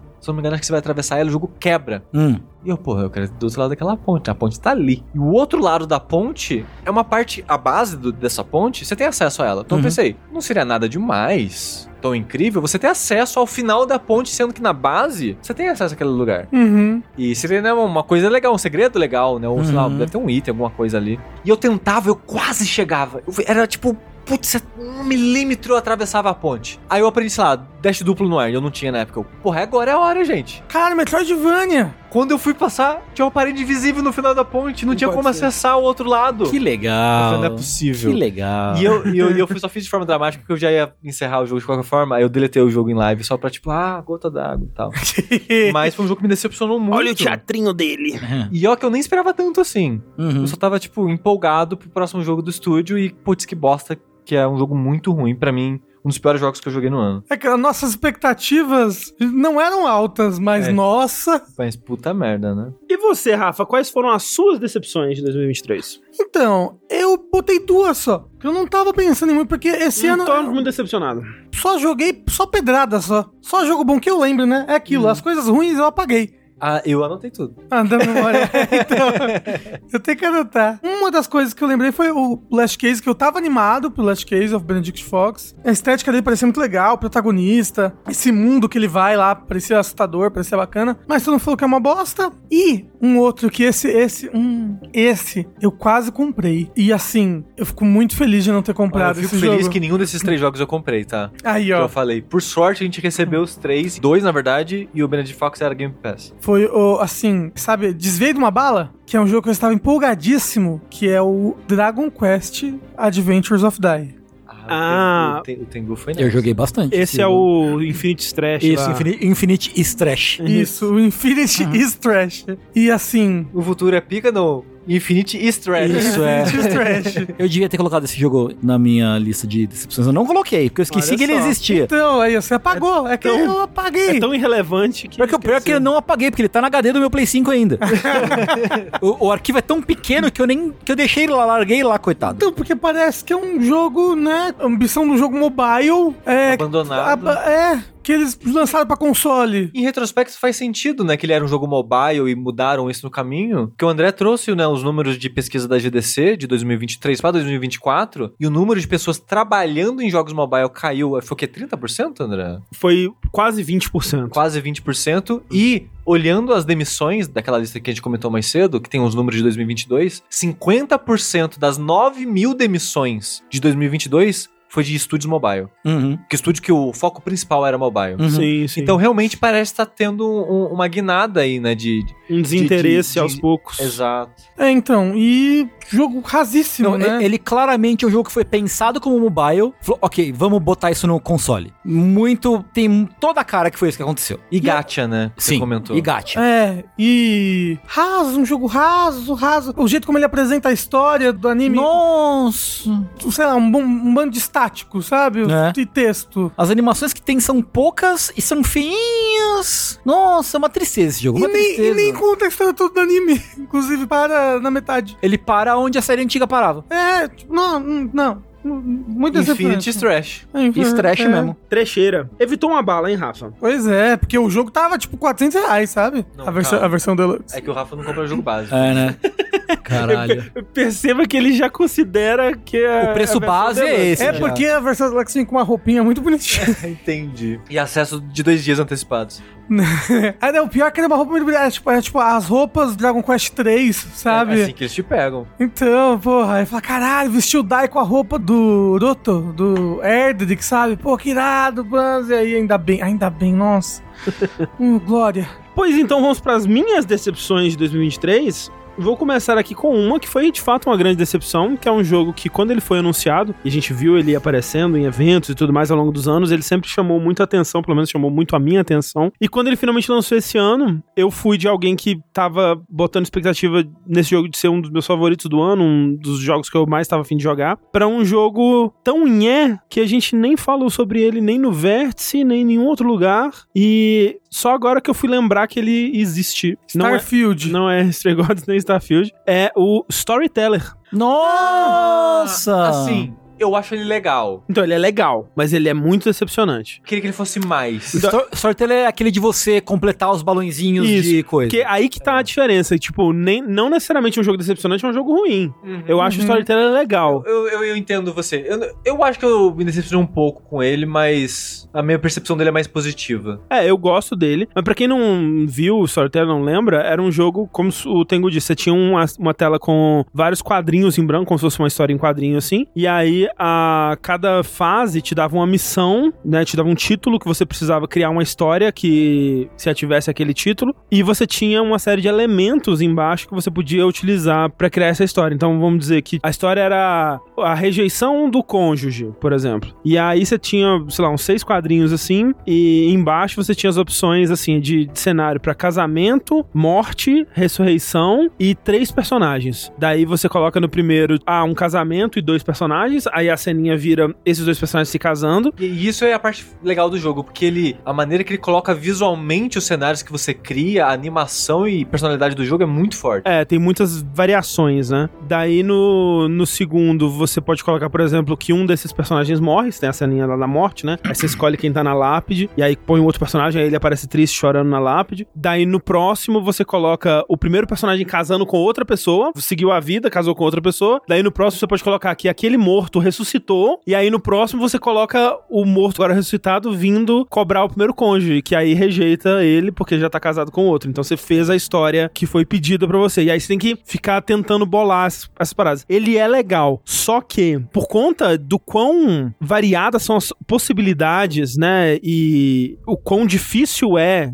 você responder a todas essas possibilidades, porque cada uma vai ter um desenho específico, com animaçãozinha específica, com um, né, o desenho vai ter que respeitar que você pensou ali naquele momento, ele é muito guiadinho, ele é muito linear. E, tipo, ele, ele raramente aceita múltiplas soluções para o mesmo problema. Tem, tem várias soluções secretas, assim, Sim. mas não são todos que tem. É, e as soluções secretas são mais piadinhas, piadinhas né? É. Tipo, ah, fazer Adão e Eva, os dois comer a maçã até passar mal. Vários quadrinhos da Eva comendo a maçã. Aí no sexto quadrinho ela tá com a barriga doendo, assim, no chão. Então, tipo, é só uma piadinha, né, basicamente. Então, eu acho que a qualidade de um jogo desse, que te promete o mundo, né, ele tá muito dependente do quanto que ele consegue responder a tudo que você jogar nele. Por exemplo, eu pensava numa coisa colocava e o resultado na tela era diferente do que eu tinha pensado. Tipo, dava outro resultado. Ou o jogo me pedia uma coisa que eu, na minha cabeça, não ia funcionar daquele jeito, mas só na tentativa e erro eu fiz de um jeito lá que deu um resultado que eu não era óbvio para mim, que era aquilo que ia acontecer se eu colocasse as cartas nessa ordem, e essa era a resposta certa que ele tava buscando. Então, acabou se tornando um jogo, não sempre, né, mas de vez em quando, de tentativa e erro, assim, achei um jogo meio frustrante e achei ele muito limitado. Lembrar que é feito por uma pessoa só. Sim. Então, faz sentido sentido muito dessas limitações, mas eu acho que nos últimos anos, talvez o último ano, quando entrou a Publisher, não lembro agora se foi a Devolver ou na Purna, provavelmente deve ter ajuda de outras pessoas para terminar de polir, né? É, imagino que sim. Mas foi um jogo que ficou, sei lá, em 6, 7 anos de desenvolvimento. É, e era um daqueles jogos que quando aparecia você falava, caraca, você é tão ambicioso, como é que uma pessoa só vai conseguir? Não Meio conseguiu. que não. Igual é. 12 Minutes, né? É, exato. É realmente uma ideia muito ambiciosa que acabou não, não vingando. Minha outra grande decepção de 2023, essa, uma média decepção, vamos dizer, foi com o Assassin's Creed Mirage. Porque eu sempre gostei muito da franquia Assassin's Creed, principalmente dos primeiros jogos, naquele estilo. E quando o Mirage veio prometendo voltar, né, como uma homenagem a esses primeiros Assassin's Creed, eu fiquei bastante empolgado e tava interessado para retornar para Assassin's Creed depois de dois jogos fora da franquia aí, né? Só que o que eles fazem no, no Mirage é trazer um jogo que ele é sim mais focado em stealth, que ele é sim menor, né? Ele não é aquela megalomania que virou Valhalla, por exemplo, mas ele não é também os primeiros Assassin's Creed. Ele é um Assassin's Creed nos moldes do novo, só que sem a parte do RPG e com mais foco no stealth, porque o combate é o mesmo, o stealth é meio que o mesmo também, ele tem algumas mecânicas a mais, mas é basicamente o mesmo, e ele não tem as coisas legais do Assassin's Creed de outrora, né? De stealth social, de você se misturar no público, né? E sentar no banquinho. Sentar no banquinho. jogar dinheiro. Escutar coisas. Se jogar né? no feno. Se jogar, na, se jogar no feno ainda tem. Então eu fiquei triste, porque na verdade ele não é um Assassin's Creed das antigas, ele é um Assassin's Creed novo, só que podado. E aí ele fica nesse meio termo, que eu acho que não agrada ninguém. Sei que algumas pessoas gostaram do jogo, mas ele é um lado errado de um experimento como a gente viu agora com o Prince of Persia. O Prince of Persia é claramente a Ubisoft tentando focar num produto de médio porte e menos orçamento e um desenvolvimento mais ágil para não ficar seis anos em cada jogo e tal. E eu apoio muito isso, né? Queria ver mais estúdios tentarem esse tipo de projeto. Acho que vai fazer muito bem pra indústria. Mas no Mirage eu acho que foi um experimento que não deu certo. E o triste é que eles podem ler isso de forma errada, é. né? De, ah, eles não querem o Assassin's Creed da forma antiga porque Vamos a gente voltar vendeu pro assim. É. E não é necessariamente o caso. Não, não. Espero que eles olhem, na verdade, pro Prince of Persia, justamente, né? Porra, né? Tipo, sim, sim. pô, de repente o caminho é algo mais nesse sentido aqui. É um Metroidvania é. de Assassin's Creed. De repente... Lembra quando a Ubisoft Porra, publicou Outlander? Porra, pois saudade, é, hein? Né? Outlander, que loucura. É. Aquele que você ficava azul e vermelho? É. Isso. Outlander é muito legal. É desenvolvido pelo pessoal lá que fez Return. É, Housemark, é. é Housemark, é verdade. Housemark, publicado pelo Ubisoft. Olha que parceria, é. louca. Não, a Ubisoft já foi pública de umas coisas Pô, muito tá loucas. Um, tá aí um jogo que deu saudade agora, hein? Amor de Cor no Ocidente, é, ela sim. publicou alguns. Mentira. É. Draken... Ubisoft. Drakengard 2? É sério, Drakengard 2 é a Ubisoft que é. Caramba! É. Jogo de Naruto, na época, ela publicou e desenvolveu Ela desenvolveu é. dois jogos de Naruto, a Ubisoft. É, Loucura. É. é. Eu queria ver um jogo de Naruto hoje em dia feito pela Ubisoft. e minha maior decepção do ano, não sei se é a maior decepção, mas uma decepção do ano. Não, ela é a maior, tem que ser, tem que ser hiperbólico. E agora, talvez seja a minha maior decepção do ano, não sei. De novo, diferente achar a decepção de um jogo ruim, que é Starfield. E aí você pode pensar, mas André, você não estava dando nada por Starfield, como assim você pode se decepcionar com ele? Pra você ver, né? é, pra você ver. Mas é porque o lance é, eu não estava interessado em Starfield porque eu não queria jogar mais um jogo na fórmula da Bethesda. Eu estava saturado dessa fórmula e eu imaginava que seria um jogo na fórmula da Bethesda, só que com um aspecto de exploração espacial que também não me diz muita coisa, não é algo que me interessa imediatamente, então não era um jogo que eu estava muito interessado. Joguei o jogo, acabei gostando do jogo, né? Tanto que eu terminei ele, eu consegui encontrar coisas ali para gostar muito, tipo, as quests principais das facções eu fiz todas e gostei da maioria, achei bem legal. A parte de jogar é aquela coisa esquisita Bethesda ainda, né? Com vários sistemas que para mim não funcionam e tudo mais. Mas a minha decepção é, eu achei que ele fosse ser um jogo da Bethesda no estilo tradicional. E nem isso ele foi. Porque quando você para pensar que Starfield não é nem um jogo de mundo aberto, ele é um jogo de pequenas instâncias, né? De pequenos mapas conectados por tela de loading, basicamente, né? Quem diria que um jogo sobre exploração espacial poderia ser tão claustrofóbico? Ele é, ele é muito doido isso, quando você para pensar a quantidade de telas de loading que tá entre você tá num planeta e você tá no outro, né? E o quão pouco isso te vende a ideia de exploração espacial de fato. Então, as coisas que eu dava como certas, essas foram as coisas que ele de fato não entregou, né? Elementos que eu nem esperava que eu fosse me importar, ele conseguiu entregar, que foi no caso o lance das histórias. Mas esse aspecto da viagem interplanetária é coisa de louco, né? Você pensar que, pô, você tá num planeta X e você quer ir pro planeta Y, é você clica na live tela de loading, clica no, no mapa tela de loading. Se você quiser fazer a coisa sem usar o fast travel, né? Que você também pode simplesmente clicar no mapa e clicar no próximo planeta e você, com uma tela de load, só você tá lá. Mas aí você tá cortando toda a parte da exploração espacial, que é o que eu acabei fazendo. Eu imagino que a maioria dos jogadores acabam fazendo. Mas imagina você construir um jogo sobre exploração espacial que o melhor jeito de você lidar com ele é ignorando completamente toda a parte de exploração espacial. Como que isso é triste, né? Fora que é, a parte de explorar, vou pousar nesse planeta aqui de recursos e vou explorar andando a pé, é. tendo que andar quilômetros para chegar no objetivo, sem opções de mobilidade. E aí, digamos, como eu tava dizendo, né? Se você quer interagir com a parte de exploração espacial você tá num planeta desse, você anda até a sua nave, clica na sua nave, tela de loading, clica na cadeira para voar, tela de load pro espaço. No espaço você clica no mapa, tela de load pra ir pro lugar onde você quer, tela de load para sair da nave, tela de load para posar, tela de load para sair da nave e provavelmente alguma tela de loading que você vai precisar quando você estiver indo em alguma parte do mapa que vai te levar para um outro mapa dentro daquele mapa, que é tudo muito seccionado, tudo muito divididinho, assim. Então essa parte foi bem decepcionante para mim, porque nem a coisa mais segura que eu achei que ele fosse entregar, que era um jogo da Bethesda, ele exatamente é, né? Porque ele não é um jogo de mundo aberto. Então fica aí essa grande decepção que é Starfield. Ainda assim, um jogo legal. Tengu, quais Oi. são as suas decepções de 2023? Tudo bem. A minha primeira pequena grande decepção, a média decepção, a pequena, já é uma pequena decepção, pensando bem. É um jogo que saiu no começo do ano passado, que no caso é o Olon. Ah, é? Eu não acho que o jogo seja ruim, eu acho que ele é médio, eu acho que ele é ok. Eu acho que ele é muito. Como que eu vou dizer isso? Eu acho que eles foram covardes no parry.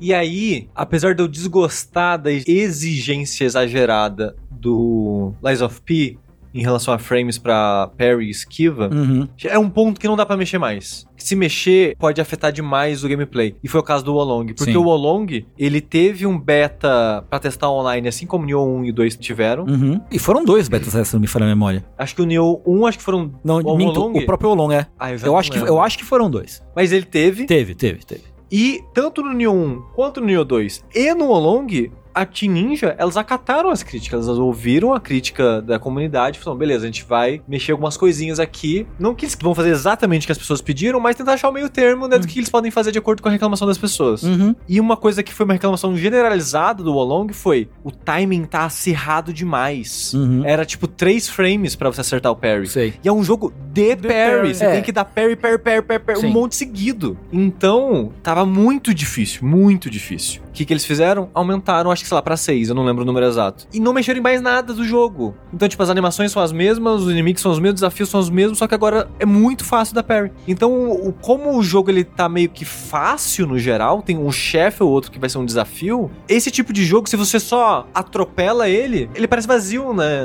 É. E eu nem acho que esse é o problema do Long, não, viu? O negócio do parry, da janela da dificuldade. Sentia que ele era pouco inspirado. O problema do parry para mim é que ele se apoia no parry como uma, um pilar central do jogo, tipo, do jogo inteiro. E não é o suficiente, assim, para mim. Você acha simples demais Eu acho combate. que ele. Não é que ele é simples demais, ele é. Talvez seja simples demais mesmo. Se você não gostar do parry, você não vai gostar do jogo de uma geral, porque. Ah, isso é. Parece que não tem outros jeitos viáveis de jogar. Tem que jogar com parry. Eu tentei fazer uma build de magia e não dá, tá ligado? Não, imagina esse jogo é muito estranho. Não é, dá. Não, a magia é bem estranha. Minha, minha build também dá pra ser de magia. É e. então, tipo, eu acho que não. Pra mim, não ornou assim. Eu falei, caralho, não, vai ser um Nioh que tem a jogabilidade super, porra, apertadinha, assim, nos lugares, tipo, sabe, sintonizadinha, bonitinho, responsiva, uma delícia. Eu acho Nioh muito difícil para mim, mas eu acho que controlar ele é muito gostoso. Falei, porra, o Olong vai ser essa mecânica do Nioh que eu gosto muito, numa temática de Romance dos Três Reinos, que é um bagulho que eu gosto pra caralho. Falei, mano, Caminho joga, joga isso na minha cara, agora, tá ligado? E eu só encontrei o jogo que o Rafa falou, assim, tipo, ele é muito sem inspiração. Essa parte é bem decepcionante mesmo, né? A parte da história, o que que ele faz com esse ah, material. Ah, nossa, é, um monte de personagem que ele só joga ali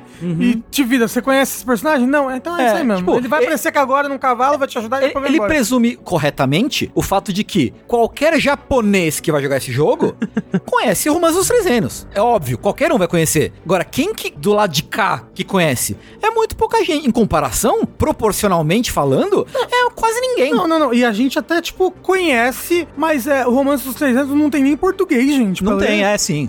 Pensando em Brasil é pior ainda, né? Então, não tem, não tem português, não existe. E aí que tá. Aí o que ele pega com isso dos personagens que eu falei, você encontra fulano aqui. Aí, tipo, nossa, ele faz um negócio maneiro, ele vai embora e nunca mais aparece. E, tipo, era só pra quem conhece fulano, ele apareceu aqui. É. E pouco inspirado, eu achei os bosses meio... Ah. E o, o cenários, nós principalmente cenários. Os cenários Nossa, que cenário chato! Desnecessariamente longo e grande, e fica caçando bandeira. É, nossa, muito chato, o, muito chato. Ah, floresta de bambu. É só um monte de bambu. Não tem, não tem, não tem, não tem uma coisa interessante. É. A vila, que é o hub, é interessante, porque ela tem uns, uns João e pé de feijão ali ligando tudo, é nas montanhas. Mas tinha várias fases que eram muito desinteressantes esteticamente. Então, sei lá. É. Tanto eu quanto o Sushi achou que era eu gostei do jogo. Eu gostei também. É? Eu achei que era medíocre. O lance pra mim é que, como o Tengu disse, se você não gosta do Perry, o jogo não tem muito pra te oferecer. O lance pra mim é que eu gosto muito do Perry. Eu gosto do Perry dele também, eu acho satisfatório. Eu não acho realmente um jogo desafiador e eu concordo com o Sushi que você acaba atropelando o jogo um pouco, exceto alguns chefes que dá pra ficar preso um pouco mesmo. Mas, pô, é, eu sou muito simples. Se você me dá um parry, eu gosto do seu jogo, assim. Acabou. Justo, justo, justo. Eu fico feliz e triste. Eu fiquei feliz na época pelo potencial, que eu penso. O Olong ele é um jogo mais bem resolvido do que o Nioh 1, na minha opinião. Uhum. Se o Nioh 1 e o 2 teve aquele salto, eu pensei, putz, pô, Long 2 eles vão vai ser aproveitar foda. essa base é. e vão construir em cima dela e vai ser foda. Ele não foi bem recebido pela crítica, não vendeu bem. Não vai ter um 2. Hum. Pro provavelmente não. É, porque o Nioh, o Nioh 1, pelo menos, ele foi bem recebido. Uhum. E o Olong eu sinto que ele não foi. Eu gosto dele, eu concordo com muitas das críticas que vocês fizeram, mas né, não vai ter dois pra, pra é. consertar esses problemas. Minha segunda decepção esse ano não é um jogo, mas é algo relacionado a um jogo, que é o anúncio do Fatal Fury novo. Ah, sim.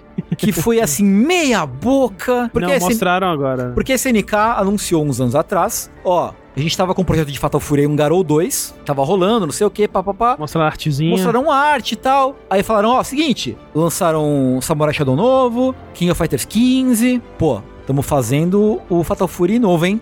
Pô, da hora, foda. Legal, bacana. Enrolaram, enrolaram, enrolaram, enrolaram. Esse ano teve um teaser. A mesma merda do King of Fighters 15. Rigorosamente a mesma coisa. O pessoal tá falando, não, porque tá muito tá mais bonito. É a mesma merda. É assim, de fato, comparado ao King of Fighters 15, tá um pouco mais bonito. Mas é aquilo, para um jogo que ele é tão relembrado pela qualidade técnica do seu Sim. gráfico, de suas animações e tudo mais, e o que você me entrega é um 3D é um, sem nenhuma personalidade. É um KOF 15 mais. É, um 15 meio. mais estilizado. Assim. É, sabe? E, mas é o boneco com a mesma cara. É, mostraram pouca coisa do jogo, mas assim, zero motivos para ficar empolgado. Eu, como eterna viúva da SNK. É muito até, triste. Que até, tipo, defendo até a SNK atual, apesar de ser difícil. Porque assim, KOF 15, ele tem coisas legais do jogo. Mas assim, eu não sei o que aconteceu com o departamento de arte da SNK. Hum. Dessa nova. Eu, eu não sei. Não, eu não sei se, se, sei lá, o programa que eles usam pra modelar 3D lá é craqueado. não, não, tem, tem todas, as opções. Não tem todas as opções. É uns 3D meio sem graça, né? Cara, é, é, é, feio. Tipo, não é um 3D de um jogo de 2023. É um 3D do jogo de 2015, 16, sabe? Não, menos, bem menos. Bem menos que 2015. Não sei, não sei. 2015 eu, eu é muito PS3. bonito. É, é. Sabe? Eu, eu não entendo muito. E mesmo de design, o, aquele design do Kyo, do KOF 14, é coisa horrorosa, feio pra porra, sabe? Não, e mais, assim, sabe? A falta de imaginação, que é tipo, pô, o Garou vem aí, né? E aí uhum. ele vem como essa sequência de Fatal Fury lá atrás, e aí,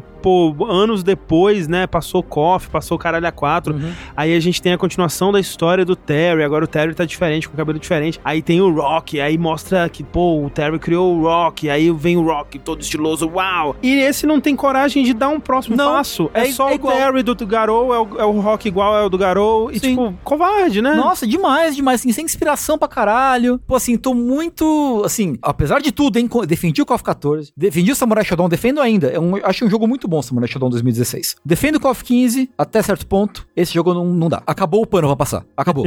Acabou. Não tenho mais como passar pano pra SNK. Justo, justo. É só muito triste. E a minha maior decepção, assim, de longe, uma decepção enorme, gigante. De novo, que nem o André falou, uma decepção não quer dizer que o jogo seja ruim, só quer dizer que a expectativa era alta. E eu falo isso com o maior amor que eu tenho no meu coração, que é Final Fantasy XVI. Justo. Foi, tipo, justo, a, justo. A minha decepção do ano foi do Final Fantasy XVI, porque eu esperava muito dele. Eu esperava muito dele, e porque a demo foi muito boa. É, uhum. o, o, negócio é, você pode falar, ah, mas você se, se enganou na expectativa. Ele se vende muito bem. O muito, começo é. dele começo é, é ótimo. Incrível. É, incrível, incrível. Eu falei, acho que em algum vértice. O começo dele e o final dele são muito bons genuinamente muito bons. O começo mais, mas o final, o jeito que o jogo acaba é muito bom. Muito, muito bom mesmo. Mas o meio tem momentos de brilhantismo ali, as lutas contra os chefes, uma outra storyline ali no meio do outro e tal. Mas assim, é um jogo que a história dele é ruim. É ruim. É, tipo, eu, eu, só, eu só sinto um pouco de tristeza em relação à história dele, porque eu queria que os personagens fossem melhor desenvolvidos. Eu também! É, porque você vê, você vê que tem um potencial nos personagens que já existem naquele sim, jogo. Sim, sim, sim. Mas eles não elaboram. É. que eu falei, falta skit. Falta os personagens conversarem mais entre si. Eles não, de fato, eles não. Eles não, não conversam é, é entre si. Esquisito isso, tipo, quanto que eu já viajei ao lado da Jill e eu não sei nada sobre ela. E, cara, Exato, eu não sei nada sobre a relação dela com Clive. Então, Por 40 horas de jogo. E tipo, tem, tem por exemplo, uma side quest linda dos dois, sabe? Do final do jogo. Uhum. Assim. É. Finalzinho, a side quest que é muito legal. Você leva ela pro campo lá de flores. Sim.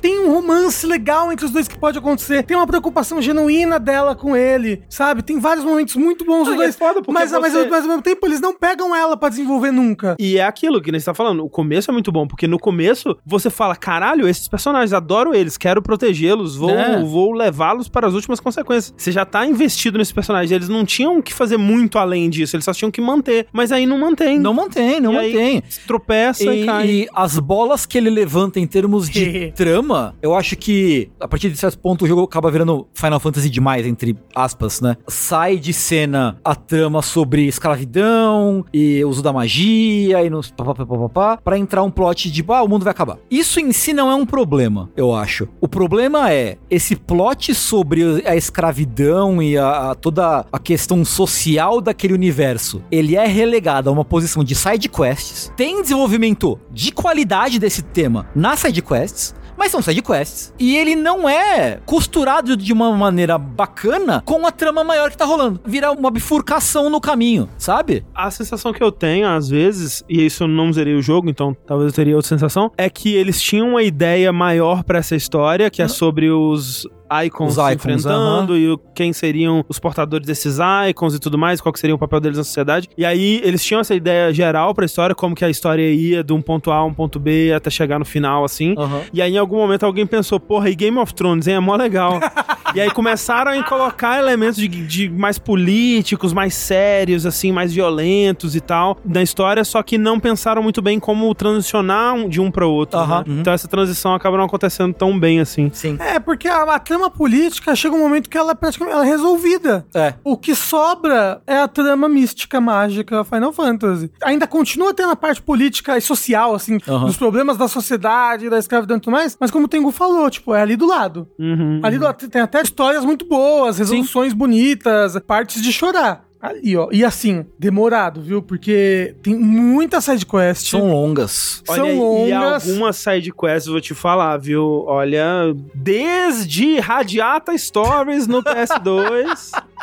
parecendo sidequests tão básicas, tão bobas, assim, uh -huh, sabe? Uh -huh. Pelo menos da parte do jogo que eu tô. Não, eu concordo, concordo. Mas aí, tipo, no final você tem várias sidequests com história que são mais interessantes até do que tá acontecendo na trama principal, mais demoradas. E, nossa, e é tipo no final do jogo também. 50% das sidequests do jogo tá concentrado no último um quarto do jogo, assim. É, é. é muita sidequest no final. Eu, por exemplo, não consegui avançar a história enquanto não terminasse ah, todas tudo. as sidequests. Eu fiz tudo. Eu também. E eu ia falar isso, Rafa, que você falou, ah, o jogo tem muita sidequest. No final, porque o jogo jogo, no decorrer dele, a side quest é, é bem conta-gota, assim, é tipo, ah, aqui tem duas. Uhum. É, aqui tem é três. É, tipo, ah, um é. pouquinho aqui, né, um pouquinho ali. Mas não, é pelo que vocês falam, depois tem meio que side quests que viram tramas contínuas. Sim. Você, né, Sim. você recebe a parte 1 da side quest agora, se você fizer ela, você não recebe a parte 2 ainda, mas quando você avançar a história, você recebe a parte 2, e é uma história que vai seguindo, sabe? Sim. Enfim, a história tem isso, o combate, eu me divirto genuinamente com ele, mas é um jogo fácil. Para mim, ele beira o desinteressante, mas ele não chega no desinteressante. Mas eu vejo como muita gente pode simplesmente achar o jogo desinteressante em termos é, de combate. O, o problema para mim é que ele é, ele é muito chamativo. Uhum. Ele, é, ele é visualmente, tipo, você vê, tipo, caralho, que maneiro, mas o que você tá fazendo é meio desinteressante. Uhum. Eu sinto que eles não. Parece até que não quiseram até pedir demais do jogador. Aham, sim. E elaborar o combate para brilhar em cima disso, sabe? Mas ao mesmo tempo não colocam outros elementos de RPG para compensar, né? Então é. fica uma coisa só meio é, rasa. O, o meu único problema com o combate é que eu acho que ele é um combate de um jogo de no máximo Isso. 15 horas é. num jogo de 60, 70. Eu demorei 80 é. horas pra zerar. Por aí. Sabe quando eu percebi que eu tava decepcionado com esse jogo. Teve um dia que eu virei à noite, tava, não consegui dormir. Foi no sábado, sexta pra sábado, sábado, sábado, sexta pra sábado da. Tava, tava tendo a GDQ. E aí eu virei à noite e tava assistindo o speedrun de Dead Space. Hum. Muito bom, por sinal. Speedrun. Hum. O jogo Dead Space remake eu não joguei. Também não. E aí, falei, quer saber? Eu vou tentar avançar no Star Wars Jedi Survivor. Hum.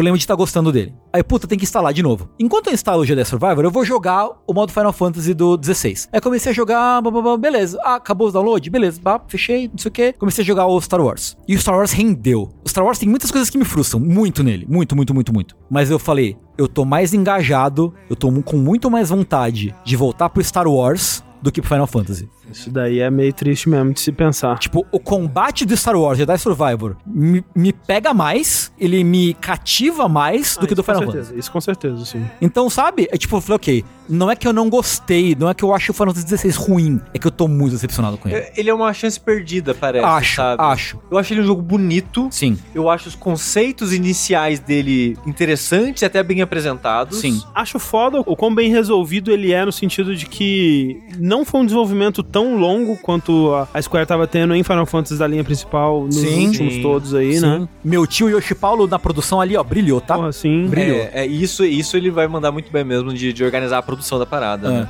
Eu não sei, eu olho pra esse jogo, eu vejo tanto potencial nele. Eu concordo. Eu, eu, eu entendo a crítica de muita gente falando, ah, mas é Final Fantasy, por que, que tiraram os elementos de RPG pra ter combate em tempo real? Foda-se. E assim, é. isso pra mim é o argumento. Se ele tivesse um combate que, que ele durasse o jogo, que ele, a, ele fosse interessante o jogo todo, e tivesse uma história um pouquinho mais elaborada, eu acho que já seria o suficiente, sabe? Eu também acho. O problema para mim é que eu sinto que eu era uma mariposa em direção à chama, sabe? Eu era atraído pelos brilhos, uhum. mas o jogo parecia vazio. Uhum. Mas aí você se queimava, Sushi. Essa é a, Essa é a metáfora. metáfora. Essa é a metáfora. Choramos. É... Inclusive, os bons momentos de história, quando a história brilha no jogo, é justamente quando os personagens conseguem um tempo para interagir uns com os outros. É o que eu mais sentia falta. Quando o jogo permite que isso aconteça, o jogo brilha. Tem momentos realmente muito bons de personagem, mas não é sempre que ele permite isso e é uma pena para mim. Mas eu fico feliz pelo Yoshi Paulo, pela reação dele, do público e tal, dele, dele ser confiante do trabalho que sim. foi feito. Sim, sim, sim, sim. Apesar de tudo. E que ele quer fazer algo. Não, ele não fala com essas palavras, né? O que ele falou na entrevista foi que ele quer que Final Fantasy seja liderado e desenvolvido por uma nova geração de criadores, Sim. de desenvolvedores. Uhum. Isso me passa a, a, mensagem de que ele quer avançar e transformar essa série em algo diferente, mas sem perder o espírito dela. Uhum. Porque eu acho que de certa forma 16 tem o espírito Final Fantasy. Eu também acho. Ele, também só, acho. ele só não é bom em tudo que faz. É. Dito isso, eles não falaram recentemente que o próximo Final Fantasy ia ser por turno? é isso, não sei. eu não vi.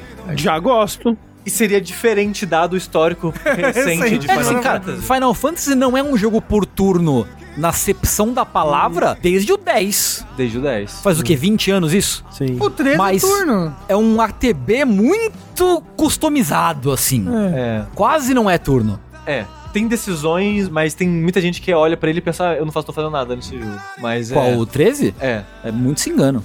Inclusive. Sim, sim. O, o, combate do 3 é maravilhoso, sim. por sinal. Mas eu fico feliz de qualquer forma, porque essa resposta dele na entrevista dá a dizer que ele quer continuar transformando essa série. Uhum. Ele não vai pegar a recepção negativa que teve mediana, de certa Foi forma. Foi morna, vai, acho é. que eu é. diria mais do que negativa. Falar, ah, não, não, a gente tem que, tem que voltar ao que ser o que era antes. Uhum. E eu, eu fico feliz que não foi essa a mensagem que ele recebeu Sim. no final das contas. É, também. Eu fico animado pelo próximo. Também, também.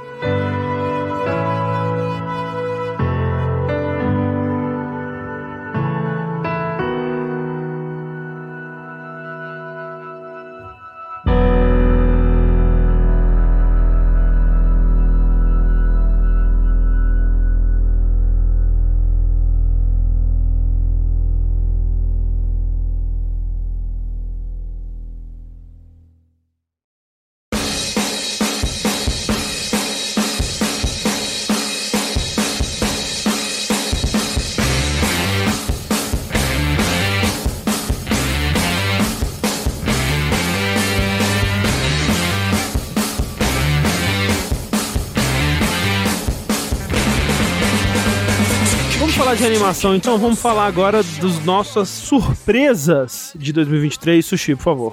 Se surpreendeu. Olha, Falar de surpresa do ano é muito difícil de, de falar. É. Porque eu tenho muitas coisas embolomotadas. Quero escolher três. Eu, eu separei em grupos. três Caralho. grupos. É, um deles é o mais simples, que é Exoprimal. Surpresa.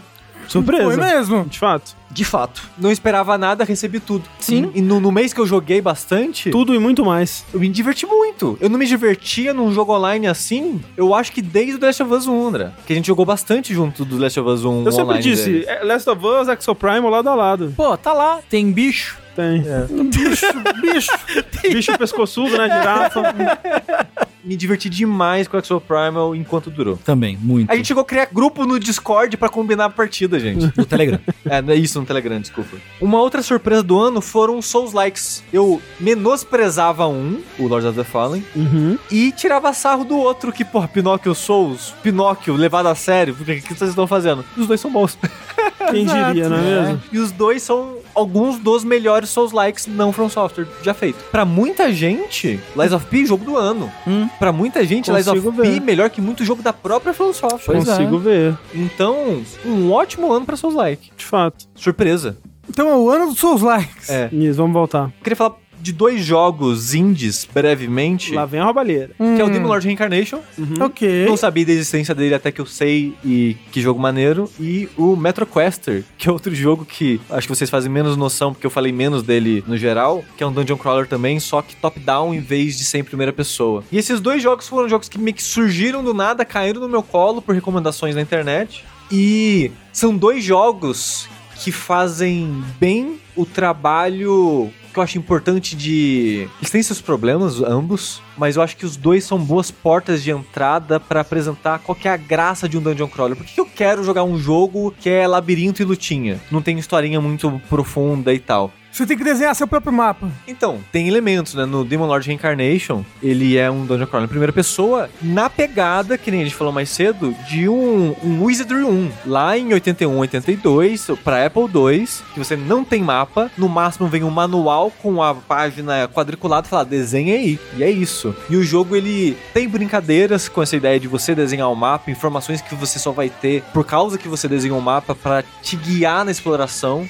Porque ele imagina que você tá desenhando. Então tem informações subentendidas se você vai desenhando o um mapa para achar caminhos secretos e coisas do tipo, que eu acho muito legal que ele faz. Mas eu acho que ele ele simplifica como funciona a classe, ele simplifica como funciona a level, porque não tem level, por exemplo, você ganha atributo depois de toda a luta. Ele é um resumo do que é um dungeon crawler que eu acho muito interessante. Ele é um jogo que tem um clima, uma vibe muito forte, uma trilha sonora muito boa e era muito curioso que ele é um jogo muito estranho quando você olha, tipo, é fundo preto com uma imagem monocromática que o Sushi tá fazendo, sabe? Mas eu achei muito legal que muita gente foi jogar ele depois de assistir a live e gostou do jogo. Uhum. Gente que já gostava do gênero, não conhecia o jogo, jogou e gostou. Gente que não tinha dado chance pra Dungeon Crawler, foi dar uma chance, desenhou o mapa e achou o jogo legal. E eu achei isso muito legal, esse efeito dele de, de ser esse destilado, esse resumido do que é um Dungeon Crawler. Eu acho que o ato final dele, ele se perde, ele tenta fazer uma, uma referência a, a, um outro jogo e acaba se perdendo um pouco é, em pico de dificuldade e coisas do tipo. Exagera. Ele exagera, mas o primeiro ato do jogo, digamos assim, os primeiros dois terços dele, eu acho muito divertido.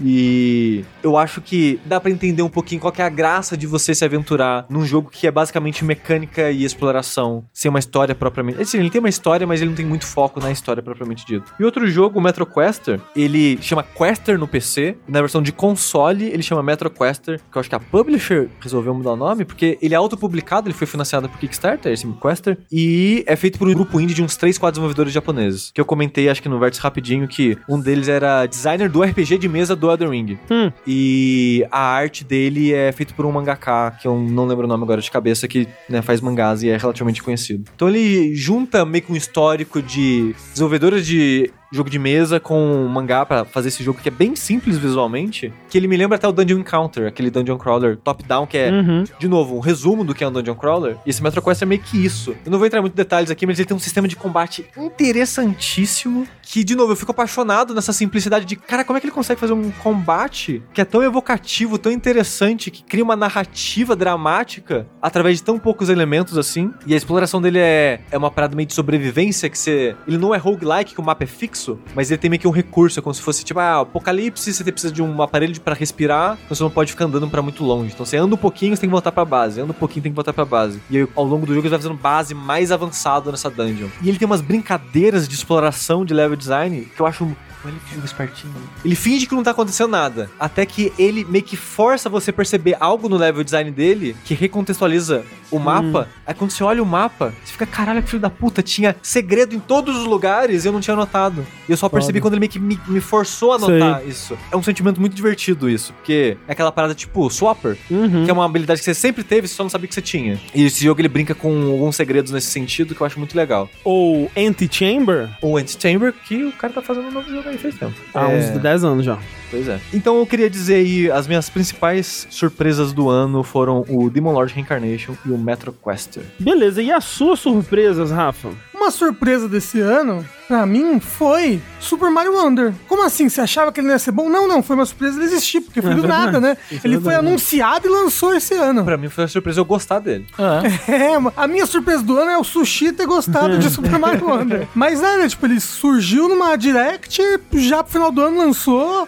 bom, nossa, como eles mantiveram esse jogo em segredo. É, a sabe? Nintendo é boa nisso. É, como é que não vazou? Porque tudo vaza hoje em dia. E muito legal. Outra surpresa, o, o Lords of the Fallen. É, o ter gostado tanto dele do jeito que eu gostei, porque a verdade aqui é que eu tenho um pouco de pé pra trás com Souls Likes que não são da From, sabe? Ah, eu já, já me decepcionei muito, meu coração já foi muito magoado. É um purista. A maioria é ruim, pra ser sincero então, aqui. Exato, eu, eu, eu, jogo porque é um estilo familiar que me agrada apesar dos problemas, mas a maioria não são bons, não. Não, eu acho que eu, a pá de cal no meu caixão metafórico foi o cu do peixe, sabe? Não, desde o cu do peixe ah, eu nunca mais fui que que é ser humano. Mortal Dread? Como é que é? Não, não, Mortal Shell. Mortal, Mortal Shell. Mortal Shell. Esse eu não entendo quem gosta. Sabe? É, foi, foi terrível. Então, tipo, com os trailers eu tava botando fé. Tava falando, pô, tem, uma, tem um potencial, pano, mas quando saiu, realmente, caramba, o level design é tão interessante, exploração tão interessante. Me fez lembrar, assim, a sensação de estar tá jogando Dark Souls pela primeira vez. Tá jogando, pô, é isso que é legal de estar tá jogando um Souls pela primeira vez, sabe? É esse level design interconectado, essa sensação de perigo constante. Muito bacana. E eu botei como uma grande surpresa do ano aqui um tal de myhouse.wd. Putz, é uma que foi surpresa eu não sabia de nada, o André falou, não, a gente vai jogar uma coisa na saideira. A gente nem sabia da existência até o André falar, vem cá, deixa eu mostrar um negócio pra vocês. Exato, André. Não, vem aqui pro saideira, vai ter, hoje vai ter loucura. Eu sabia, eu sabia. Vou abrir o meu casaco. Eu sabia. Isso. Ah. Como a gente ficou investido nesse jogo, ah. sabe? Como foram dois saideiras super divertidos. Ele tá nos meus jogos do ano, vai né? Tá então eu imagino que a gente também. vai falar mais dele depois, mas nossa, foi uma experiência, assim, é, surpreendente no ano de, de 2023. Fato, tava na minha, na minha surpresa também. Então essas foram as surpresas do Rafa. Vamos pra as minhas aqui, tirando o My House então, pra não repetir. Hi-Fi Rush foi uma surpresa em vários sentidos. Coloquei, nas, coloquei drop, na minha né? também. É. Até pra Tango foi uma surpresa. Pois é, pra, ah. em todos os sentidos foi uma surpresa. Foi uma surpresa porque foi Shadow Drop. Eles nem sabiam que eles estavam desenvolvendo o jogo. É. Foi muito surpreendente. Apareceu um cara lá com um dia. com um CD. Um. É. O jogo surgiu na apresentação e foi lançado no mesmo dia, né? Foi surpreendente pra Tango, porque eles não esperavam que fosse ter a recepção positiva que teve, eu imagino, né? Foi muito além do que eles imaginavam. E eu acho que pra maioria das pessoas que jogou, né? Porque o jogo é um hack and slash, estilo Devil May Cry, jogos da Platinum, etc. Só que com o aspecto de ritmo, né? Então você tá lutando na batida da música, né? E aí tem aquilo, né? Que se você se mantiver na batida da música, você mantém seu combo, você ganha mais pontos, dá mais dano, aquela coisa toda, dá uns ataques especiais, incentivos para você continuar na batida da música. E eu não entendo exatamente por que ainda, mas esse jogo funcionou para mim enquanto vários outros jogos no mesmo estilo não funcionaram. Eu ainda tô investigando o que exatamente que ele fez diferente para ele funcionar tão bem para mim. E eu fico feliz porque eu lembro que quando lançou você tava meio receoso. Eu tava né? com medo, porque tipo, é, esse tipo de jogo, eu gosto muito de jogos de ritmo, né? Eu gosto de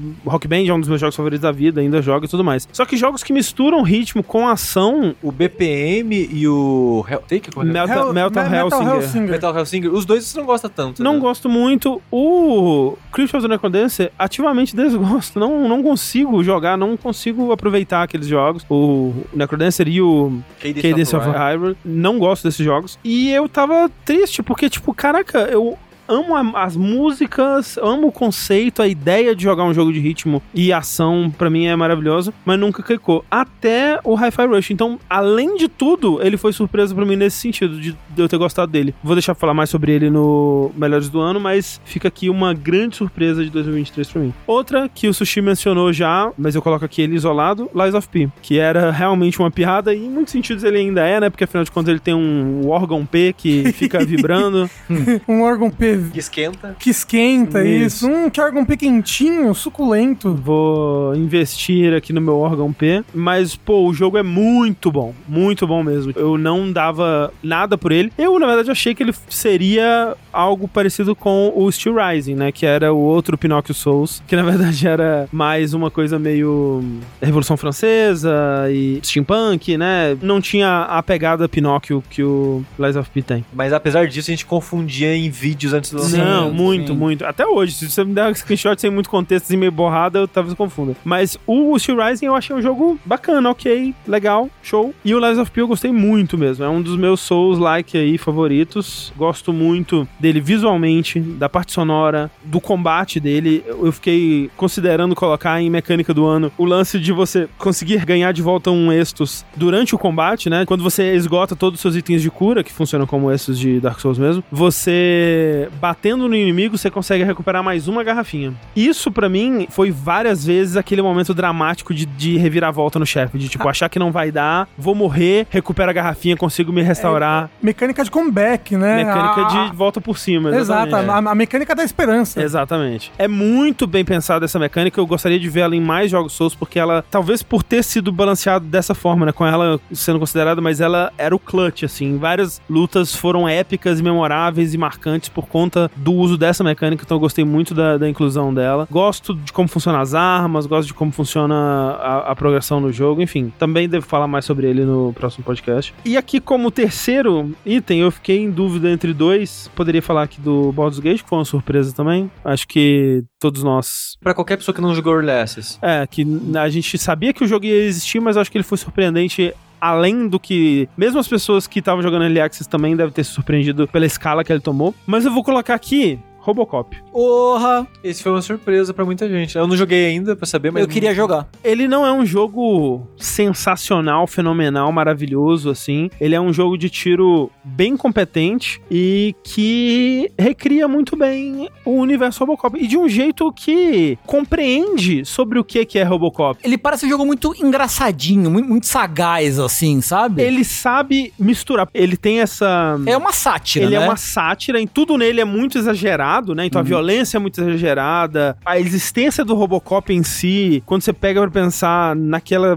criatura é meio cômico, né? O quão desengonçado ele é, o quão surreal, mas de um jeito cada vez mais próximo da realidade é uma máquina andando na rua metralhando punks, né? Mas ao mesmo tempo ele tem um lado bastante trágico e emotivo, que essa dualidade que o Paul Verhoeven consegue fazer no primeiro filme, que eu acho que faz o filme funcionar. E o jogo, ele parece entender isso, pelo menos até onde eu joguei. Então ele tem muito desse absurdo, então ele é extremamente violento, ele é extremamente exagerado, né? Tipo, tem essa mecânica de qualquer mesa que tem um, computador ou uma TV, você pode pegar a TV e arremessar. E a TV funciona como uma granada, porque de alguma forma ela explode quando ela cai. Então é muito satisfatório. Era assim, antigamente acontecia. É, é muito satisfatório você jogar a TV num, num grupo de arruaceiros. Eles conseguem, de alguma forma, também fazer você ser um personagem que anda devagar, né? Porque o Robocop ele tem que andar lento, mas isso funciona dentro do balanceamento do jogo que eles estão criando. Mas na parte narrativa, eles conseguem trazer esse lado trágico também, esse lado humano, dessa coisa das memórias dele voltarem e dele se perder um pouco na humanidade em situações de mais estresse, assim. Isso é um ponto importante da história. A abertura desse jogo é fenomenal, assim.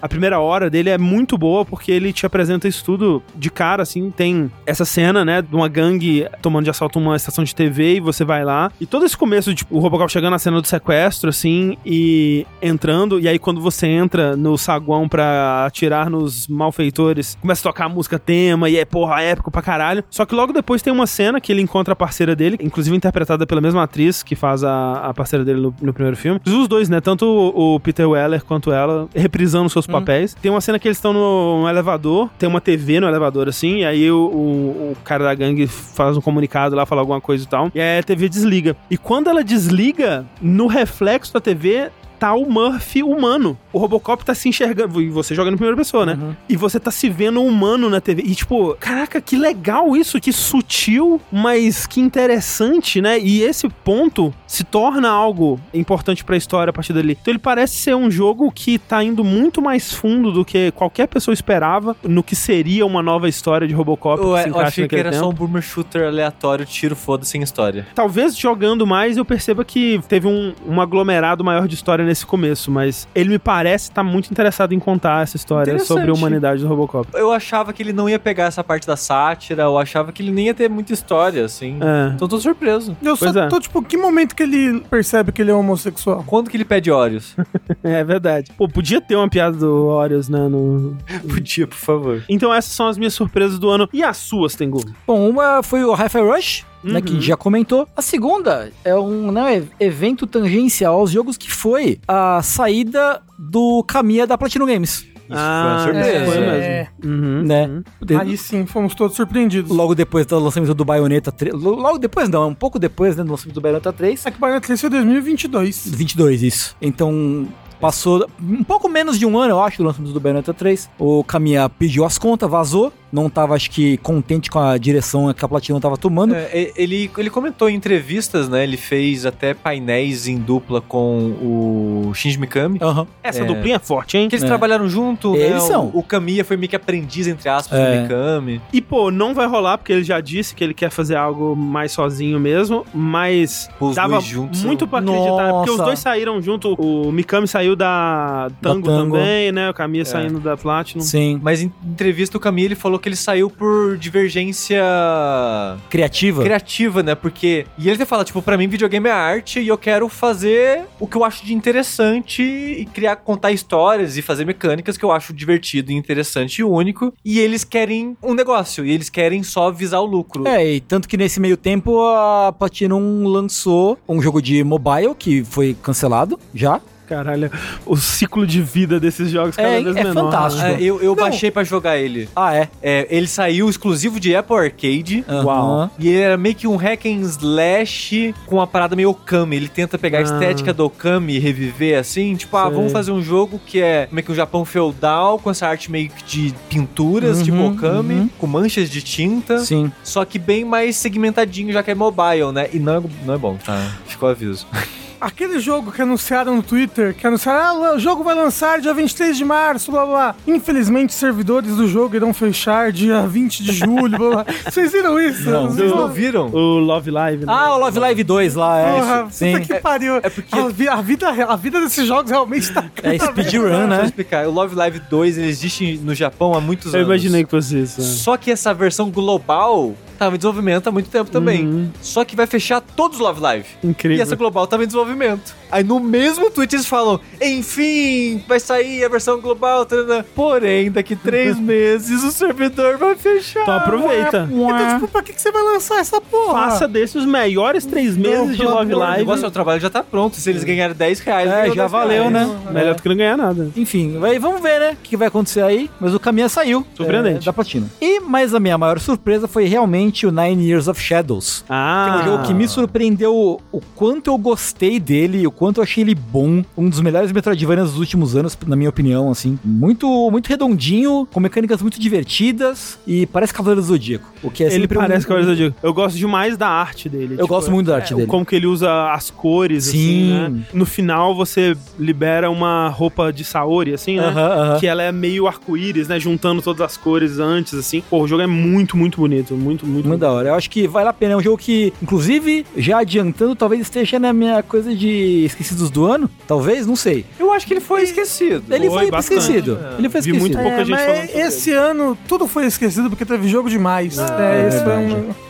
eu acho que teve uns aí que não foram, não. Então, alguns que merecia ter tinha que, tinha que ser menos lembrado. Não, é, eu falo no sentido de que eu olhei, sei lá, 30 listas de melhores do ano no final de 2023. Tinha, tipo, uns 15 jogos, assim, que tava em tudo. Tem uma patota ali que ah, tá tem. lá. Tá muito Exato, bem mas, mas é, é, é, tanto Sim. que essa patota acho que é, é. pequena comparada ao é, não, tanto sem jogo. Dúvida, que... sem dúvida, Eu é. acho que mais jogos foi esquecido. Um destaque. É. Talvez eu fale mais sobre ele no, no Dash de Top 10, mas fica aí como surpresa do ano. Show. Nine Years of Shadow. Pena que não saiu para outras plataformas ainda. Acho que uma, é só PC. É uma pena, de fato. Talvez Switch, eu não cheguei a olhar. Eu acho que não. Mas desde que você falou dele no Vértice, eu tava esperando ele sair pra PlayStation, né? Que é onde eu gosto mais de jogar. Uhum.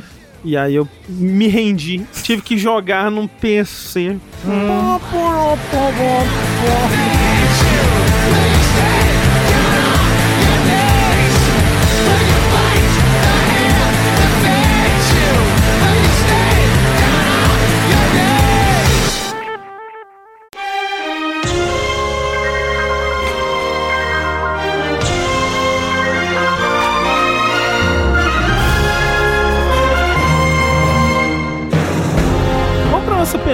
Categoria desse pedaço do podcast, vamos falar sobre o momento favorito dos jogos de 2023. E aí a gente pode englobar qualquer coisa, né? Pode englobar um momento de você jogando, um momento de dentro do jogo, também um momento como já foi citado várias vezes aqui, que esteja fora dos videogames, mas que englobe eles de alguma forma, né? Sushi, eu quero saber de você primeiro, quais foram os seus momentos de videogame de 2023? Eu queria começar dizendo que eu tenho 10, mentira, mas de certa forma é verdade, porque uma coisa que eu achei de 2023 é que teve muitos bons momentos uhum. em jogos, né? Jogos que geraram muitos bons momentos. Comentei em algum vértice, alguma coisa, e o Rafa fez uma careta quando eu falei até, que eu acho que 2022 para mim foi um ano melhor para jogos do que 2023. Hum. O Rafa fez careta agora de novo. É, é, porque quando você fala um negócio desse nível, não tem como não, é. não reagir. É, se tira o Zelda de 2023, você. Né? Não, porra, mesmo tirando o Zelda. Esse ano é, foi muito excepcional é. pra videogame. Para mim, pro meu gosto, 2022 teve mais jogos que me agradaram mais.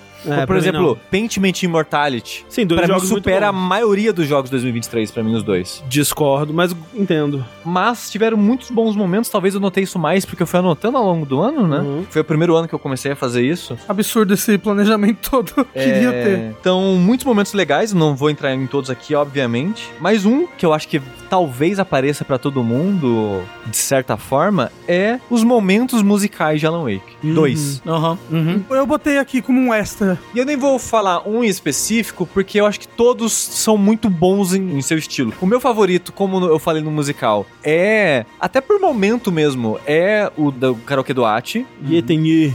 Yetenye. Eu sei que o pessoal gosta muito do capítulo lá, o... Herald of Darkness. Que é o... É, o, o We Sing. E Sing. We Sing. We Sing, que é o capítulo, é. né? Mas para mim eu gosto mais do, do outro momento, do At. Mas você diria que aquela parte é um momento musical? É um é, momento é, musical. Você para é, ali e ouve alguém cantando. Não, não é um momento musical. É, um momento musical. Acho que o momento é. musical é quando o, o, jogo ele vira quase que um High School Musical, sabe? Não, não necessariamente. Começa a misturar o gameplay com a parte da música. É, é outro sim, tipo o de momento. O Sing também, de certa forma, não faz isso. Não, ele faz. Faz, uai, oxi. Ué, mas do jeito que você tá falando, parece que virou um jogo de ritmo. E não, não tem a música não, não, e a ação. Não, não, não, não é isso que eu tô falando, não. Não, eu entendo o que o Rafa tá dizendo, que o Sing é um momento musical mais elaborado, mas isso não torna o Yetanye um, um não momento musical. Não, eu não acho que ele é um não momento musical, eu não acho que ele é um momento. E é construído exatamente para você chegar é um, lá de uma forma o que específica. Que é um momento, é um pedaço dentro do tempo. Se o Sushi ah. pegou um pedaço do tempo dele e dedicou a ficar escutando o Ati cantando Yetanye lá no bar de karaokê, foi um momento musical. Então todas as músicas dentro do jogo são um momento musical. Se você sim. teve um momento com elas, você poderia colocar ela aqui. É, é, sim. Não, mas o que eu tô falando aqui, essa daí é uma ocasião musical no máximo. Nossa senhora. Que pariu, não é, não é um momento musical. Claro que é, é um momento. Ah. Se você para pra escutar uma música e essa música, especialmente no caso e do Alan Wake, ela para. É, o, é. ele, ele, ela é diegética, ele tem um personagem cantando uma música e o jogo te convida a ficar ali parado, interagindo com, com o outros personagens referenciando é um momento, momento musical. Aí aqui eu vou entrar num spoiler uhum. de um jogo que vocês não jogaram, provavelmente não irão jogar. Fica o aviso para quem tá ouvindo. E aqui eu vou entrar num spoiler do Paranormal Site. Uhum.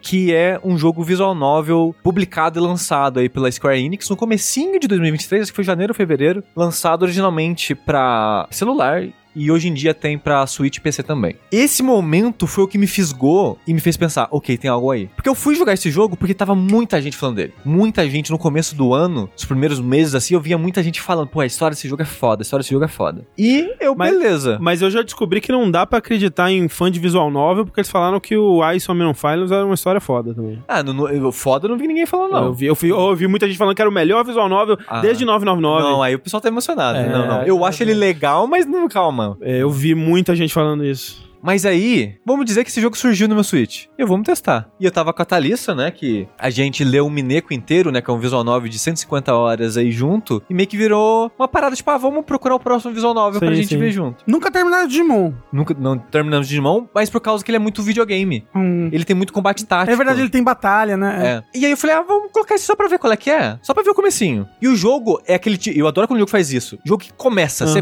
aperta pra abrir, o jogo já vai. Não tem tela de título, não tem empresa, logo e coisa do tipo. O jogo já vai. Não tem cutscene de 20 minutos. Isso. Você começa o jogo, você já tá de cara com um carinha conversando com você. Te falando, olha, isso aqui vai ser uma experiência assim, assado. Tanana. E ele começa como se o jogo fosse uma série de TV que ele fosse apresentar para você, que é uma pessoa com uma televisão do lado dela. Hum. E começa a falar, tipo, ó, vai ser uma experiência assim, a gente vai falar de um mistério que aconteceu, assim, assado nessa região do Japão. Tanana. E antes de começar isso aqui de fato, é qual que é o seu nome? Aí, tipo, a gente já tá eles pensando, tipo, ah, sei lá, colocar Eduardo, né? Porque é um negócio de hum. mistério, tenta se passar no mundo real. Zezinho da Mangueira. Vamos colocar um nome pra gente se colocar na situação. Eu não lembro se foi Eduardo que eu coloquei, mas eu coloquei um nome nesse sentido, assim. Não coloquei sushi. Uhum. Como que eu sei que eu não coloquei sushi? Porque quando eu coloquei o nome, aí ele vai, ah, então, já que eu sei seu nome, prazer sushi. Aí eu, eu, na, na, hora eu, tá, ali, a gente ficou um olha pro outro, tipo, e escrito em amarelo, assim, diferente, né, do outro ah, texto. Eu, como assim? Como assim? O que, que você que, que esse jogo fez? Uhum. E a gente ficou muito assustado. Aí eu, ai, é o nome da minha conta no Switch. A minha conta ah. no Switch é Sushi.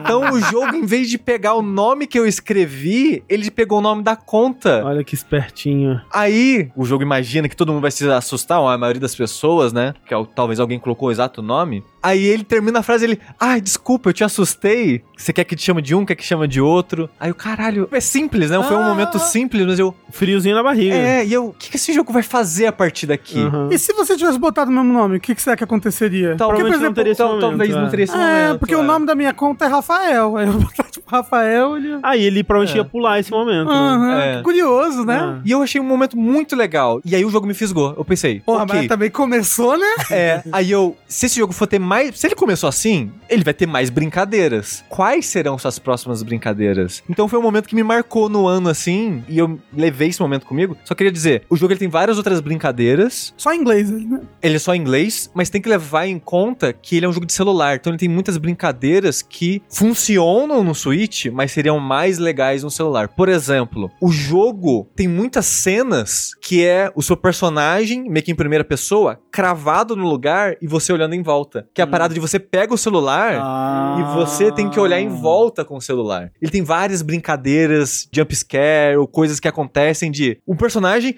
atrás de você. Hum. E aponta assim, ah. na sua direção, né? Mas ah, apontando ah. atrás de você. Sim, sim. Aí você tem que pegar o celular e olhar atrás de você. No Switch você só pega o analógico e vai. Mas ainda assim tem aquela parada de girar a câmera e algo acontecer enquanto você gira a câmera, né? uhum. né? Então ele tem várias brincadeirinhas, eu não vou dar spoiler delas. Eu ainda tô no meio do jogo. Eu sinto que vem muita coisa por ainda. Que eu tô achando interessante os mistérios que o jogo tá apresentando, mas eu não tô sentindo isso que o pessoal fazia, sabe? Então eu vou tentar, eu tô correndo para ver se eu termino antes do 10 melhores do ano. Eu vi que ele não é lá. tão longo assim, né? Ele é umas 15 horas, uma coisa assim. É, então devo estar tá quase na metade, ou é, na metade dele. Que eu pensei, será que eu jogo? Porque eu também vi muita gente elogiando, talvez eu dê uma chance para ele até é. o, o Dash. Eu fiquei com vontade de jogar esse jogo no começo do ano anterior, porque o logo dele é muito bonito. Caralho. É, o logo do jogo é chamativo, sabe? É. Então, só repetindo o nome do jogo, pra quem ficou curioso, é Paranormal Site. Tipo, é Paranormal com Site, divisão, né, junto. Uhum. E mais o meu momento do ano, eu vou dar uma leve roubada aqui. Ah lá, já vem. Que vai ser a gente jogar My House. Olha só. Não, mas isso não foi, como assim? Isso não tá nada roubada. É. Pra mim, em relação ao videogame, o meu momento favorito com videogame de 2023 foi a gente jogando My House.wad. Foi o meu também. Foi uma loucura, né? Foi um evento. É. Sim. Foi tipo, um momento musical. É. E, e, um é. momento de. O André chega com um jogo que eu nunca ouvi falar. Ele, não, a gente tem que ler isso aqui. Aí ele lendo em voz alta, e a gente jogando junto, e a é gente porque... fazendo teoria, e tentando achar os finais, porque a gente achou quase tudo sozinho. É verdade. Só pra contextualizar, pra quem não sabe, myhouse.wad, um cara postou num fórum de mod de Doom, falando, olha, quando eu era criança, eu e minha amiga, a gente fazia mod, né? A gente brincava, fazia os nossos próprios mods de Doom e tudo mais, e ele morreu recentemente, e quando eu fui mexendo nas minhas coisas, eu encontrei um disquete com alguns mapas que a gente fazia. Achei um que ele tinha feito da casa dele de infância, e eu trabalhei aqui pra dar uma restaurada, né? Dar uma polida. Terminar, e né? Terminar e soltei aqui, né? Como curiosidade, como uma homenagem ao meu amigo e tal. E fica aí, começa a curiosidade. Na verdade, era um jogo completo, né? Uma experiência de terror e suspense psicológico que ele fez, onde você vai com a expectativa de um mod simples de Doom e ele vai brincando e subvertendo a sua expectativa com isso, né? Ele usa truques, né, do GZ Doom, que é uma engine mais moderna para se rodar os WADs, né, que são os pacotes de Doom, para brincar com desde geometria não euclidiana a lugares dentro de lugares, lugares maiores, teleportes, né? Você entra num lugar e quando você vira o lugar já mudou. Essas brincadeiras de percepção em primeira pessoa, né? Então a casa, ela vai mudando à medida que você vai explorando, né? O mundo lá fora, você vê uma coisa lá fora que seria impossível de estar tá lá e quando você vai investigar, a casa muda. Com isso, ele vai contando uma história, né? E essa história é como se fosse uma creepypasta mesmo, né? Porque é como se esse amigo tivesse de fato morrido e a gente tá jogando uma versão amaldiçoada desse jogo, dessa recriação da casa dele que ele fez, que lembra muito, dentre outras coisas, o livro House of Leaves, né? Que vai ser lançado pela Dark Side Books esse ano no Brasil, como Casa de Folhas, que é muito sobre você encontrar o projeto da vida de alguém que foi tentar documentar uma casa que não faz sentido, que tem alguma coisa estranha lá, que você não consegue compreender de forma racional como essa casa funciona, né? E, e, é meio que essa parada do jogo, né? Ele tem brincadeiras com os backrooms, né? Que também ficou muito no, no terror de internet, né? Recentemente. É, como é que chama mesmo o, os backrooms? Liminal. Né? É, é, espaços liminares, né? Isso, é subliminal, né? Não, não, não é liminal. Ah, tá. Um, mas acho que uma coisa muito legal dele, que você falou que ele tem um quê de creepypasta, é que o jogo é quase que metade é o jogo, uhum. a outra metade é fora do jogo. É você Isso. lendo os arquivos, os arquivos no seu PC ali, sabe? É tem um diário do cara. Exato, tem várias tem fotos. Clipping de jornal, assim, né, que a pessoa fez, do obituário e tudo. Você lendo e tentando achar ali dicas do que fazer dentro do jogo para conseguir diferentes finais. É. Sabe? Conseguir acessar atravessar diferentes áreas. Tipo, nossa, foi muito louco, foi muito louco. É, e é legal porque ele é críptico o suficiente para você se perder e ficar se questionando e tudo mais, mas não demais também porque a gente conseguiu encontrar a maior parte das coisas, né? É. A gente conseguiu resolver o jogo assim. Uhum. Ah, sim, foi praticamente, praticamente tudo. É. Tudo, tudo a gente conseguiu resolver. Isso. E foi muito, muito legal. Foi uma experiência muito única, assim, que é difícil de replicar, né? Porque parte dela é porque a gente não sabia exatamente o que esperar. Eu sabia que era algo especial, assim, porque eu já tinha ouvido pessoas falarem: olha, joguem esse mod aqui, joguem esse mod que ele, ele é mais ou menos isso daqui, né? Ele, ele vai brincar com essas coisas. Eu pensei, pô, isso vai ser legal de jogar em grupo, mas eu exatamente o que esperar eu não sabia. Então foi muito, muito legal essa Você surpresa. Você sabe do criador, se ele apareceu? Não muito mais, não. Porque foi lançado dessa maneira meio fake, assim, é. né? De solta no grupo, uhum. finge ser essa pessoa da história. Sim. E é isso. Não chequei recentemente, super recentemente, mas quando a gente jogou, a parada já tinha sido toda desvendada, né? Já tinha vídeo no YouTube explicando e tudo. E deve ter sido ainda mais especial para quem era frequentador do pois fórum, é, né? né? É, porque, porque um dia simplesmente surgiu no fórum, né? É. Esse post falando essa história. Tipo, nossa. Muito as legal. primeiras pessoas que jogaram isso deve ter sido muito louco. Muito sim, louco. Sim. É. E assustador, deve ter sido muito assustador. Que a gente, eu pelo menos, eu tomei uns dois, três sustos aí enquanto o André jogava. Pô, o momento do Shrek é muito maravilhoso. Exato. É perfeito. Mas aí, meu momento do ano, então, é a gente jogando My House. Perfeito, perfeito. Rafa, quais são os seus momentos de 2023? Olha aí, tirando os momentos que o Sushi falou, né? Os momentos musicais do Long Wake 2, até as ocasiões, né, musicais. o My House. O que eu botei aqui? Última memória do Zelda Tears of the Kingdom. A última memória que você pega, a memória final. Que nem é na lágrima, né? Uma que acontece depois. É essa? Não, é uma que tem uma lágrima final, no meio de uma espiral. Ah, tá, que abre quando você pega, ok, ok. Exato. Uhum, essa daí. Sei, sei. Eu sabia o que ia acontecer, porque é bem óbvio o que vai acontecer, mas, sei lá, ver acontecendo aquilo com personagens que eu me importo, sei lá, nossa, que é um momento que admito que chorei. Outro momento, o último boss do Remnant 2 em co-op. Uhum. Que eu até falei no Vértice. É, foi uma experiência ímpar, assim. Uma experiência que eu tive no Remnant 1 e ainda mais intensa no Remnant 2. Então foi uma experiência par. Exato. Porque. Mas o jogo é só três jogadores, né? Não é verdade. É, então foi uma experiência ímpar. É, por isso, realmente. Eu Yoshi Pelux, que a gente tava na, na, dificuldade mais alta do que a normal, a gente tava no hard. Nesse boss que já é muito difícil, tendo que agir em conjunto os três como uma só pessoa, um só decorando, exato, decorando os padrões dos bosses e sabendo e avisando um ao outro, agora é tal coisa, agora é tal coisa, agora é tal coisa, vai pro meio do cenário, vai pro lado do cenário. Uma adrenalina tamanha quando a gente venceu aquele boss, aquela, sabe aquela descarga uhum. de adrenalina no final de um boss de Souls assim, quando você vence pela primeira vez? Único, único, eu, eu extremamente arrepiado, só de lembrar. Mas, tipo, cara, só videogames, é a única mídia que consegue proporcionar esse tipo de entretenimento, assim, sabe? E o meu momento do ano foi quando eu joguei a demo de Dragon's Dogma 2. Pô, sim, pode crer. Foi o meu momento do ano. Quem quiser saber, acho que em detalhes, ouça o vértice que eu falei sobre a demo de Dragon's Dogma 2. Mas, em resumo, a gente foi convidado pra ir lá jogar e eu tinha na cabeça algumas coisas que eu queria fazer. Não fiz absolutamente nada do que eu queria, mas tive uma aventura, assim, a aventura de uma vida na uma hora que eu joguei. Foi reconhecido como o melhor jogador de Dragon Dogma que já viveu pelos desenvolvedores que estavam lá. Então, assim, o moço que estava lá ficou tão surpreso com o fato de eu ter vencido dois grifos ali ao mesmo tempo, que era um gringo, né? Ninguém que andou onde ele tinha ido tinha conseguido vencer. Tirou foto minha do lado dos grifos. Pra mandar pro... Pra mandar pro time de desenvolvimento. É. Falou, falou, que ia mandar pro developer Hideaki team. Tsuno viu a cara do Rafael Kino. É. Aí o, o outro moço tava lá ficou tão feliz que me deu a sacola dele dos Dragon's Dogma, tipo, muito legal. Assim, tipo, nossa, pô, trabalhar com videogames é muito bom.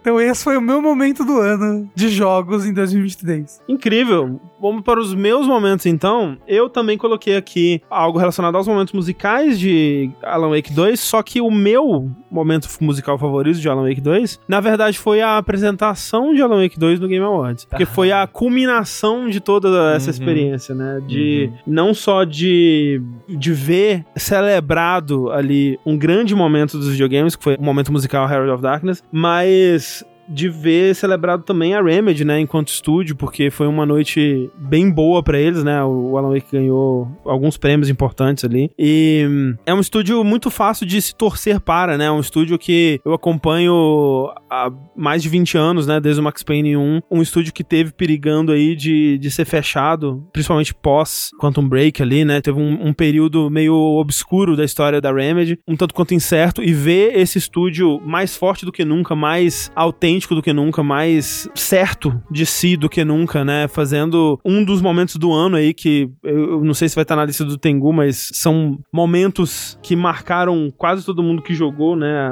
Ser celebrado ali e além disso, né, ver o, o Sun Lake, né, dançando junto com o pessoal. Porque é aquilo que eu falei no Vértice quando a gente comentou sobre isso, né, que foi perfeito, né, na apresentação, porque quando a possibilidade de que fosse rolar essa apresentação no Game Awards surgiu, nos meus sonhos eu imaginava que, pô, seria legal se eles trouxessem o Matthew Porreta também, né, porque, pra quem não sabe, o Alan Wake, o personagem, ele é dublado por uma pessoa e quem faz a parte física dele, né, quem atua com a cara e o corpo é outra pessoa, né, um, um ator finlandês, né, o Ilka Ville faz a parte do rosto e do corpo, e quem faz a voz é o Matthew Porreta, que é o Dr. Darling do Control e tudo mais. E eu tenho um crush absurdo nesse homem. Ele Nossa é senhora, que homem gostoso. Ele é mesmo. E aí, eu imaginava, pô, que legal seria se eles conseguissem trazer os dois, né? As duas partes que formam o Alan Wake. E eles trouxeram. E aí, eles fizeram um mistériozinho, né? Porque a gente pensou, pô, que pena que o Sam Lake não tá, né? Porque no vídeo original, o Sam Lake interpreta um dos personagens no jogo. E ele aparece dançando também nesse momento. E, pô, que pena que ele não vai dançar. E aí, no final da música, ele aparece. E aí, ele fica em destaque. E a expressão dele naquele momento é uma felicidade tão genuína, assim, que você fica feliz por esse cara, porque aquilo ali é a representação desse ápice dessa jornada, né? Dele tá. O trabalho da vida dele, né? Trabalho de uma vida inteira, né? Porque o Alan Wake 2 é a culminação da história da Remedy, né? Um jogo que celebra toda a história da Remedy, pega tudo que a Remedy fez até então e usa de uma forma magistral no jogo. É, o 1 é quase autoral, quase biográfico pro estúdio é. e o 2 de novo. 2 né? de novo, sem dúvida. E ver essa força criativa, né? Esse diretor, obviamente, ele não é o único responsável por Alan Wake 2, mas uma das pessoas que com certeza mais lutou para que Alan Wake 2 existisse, que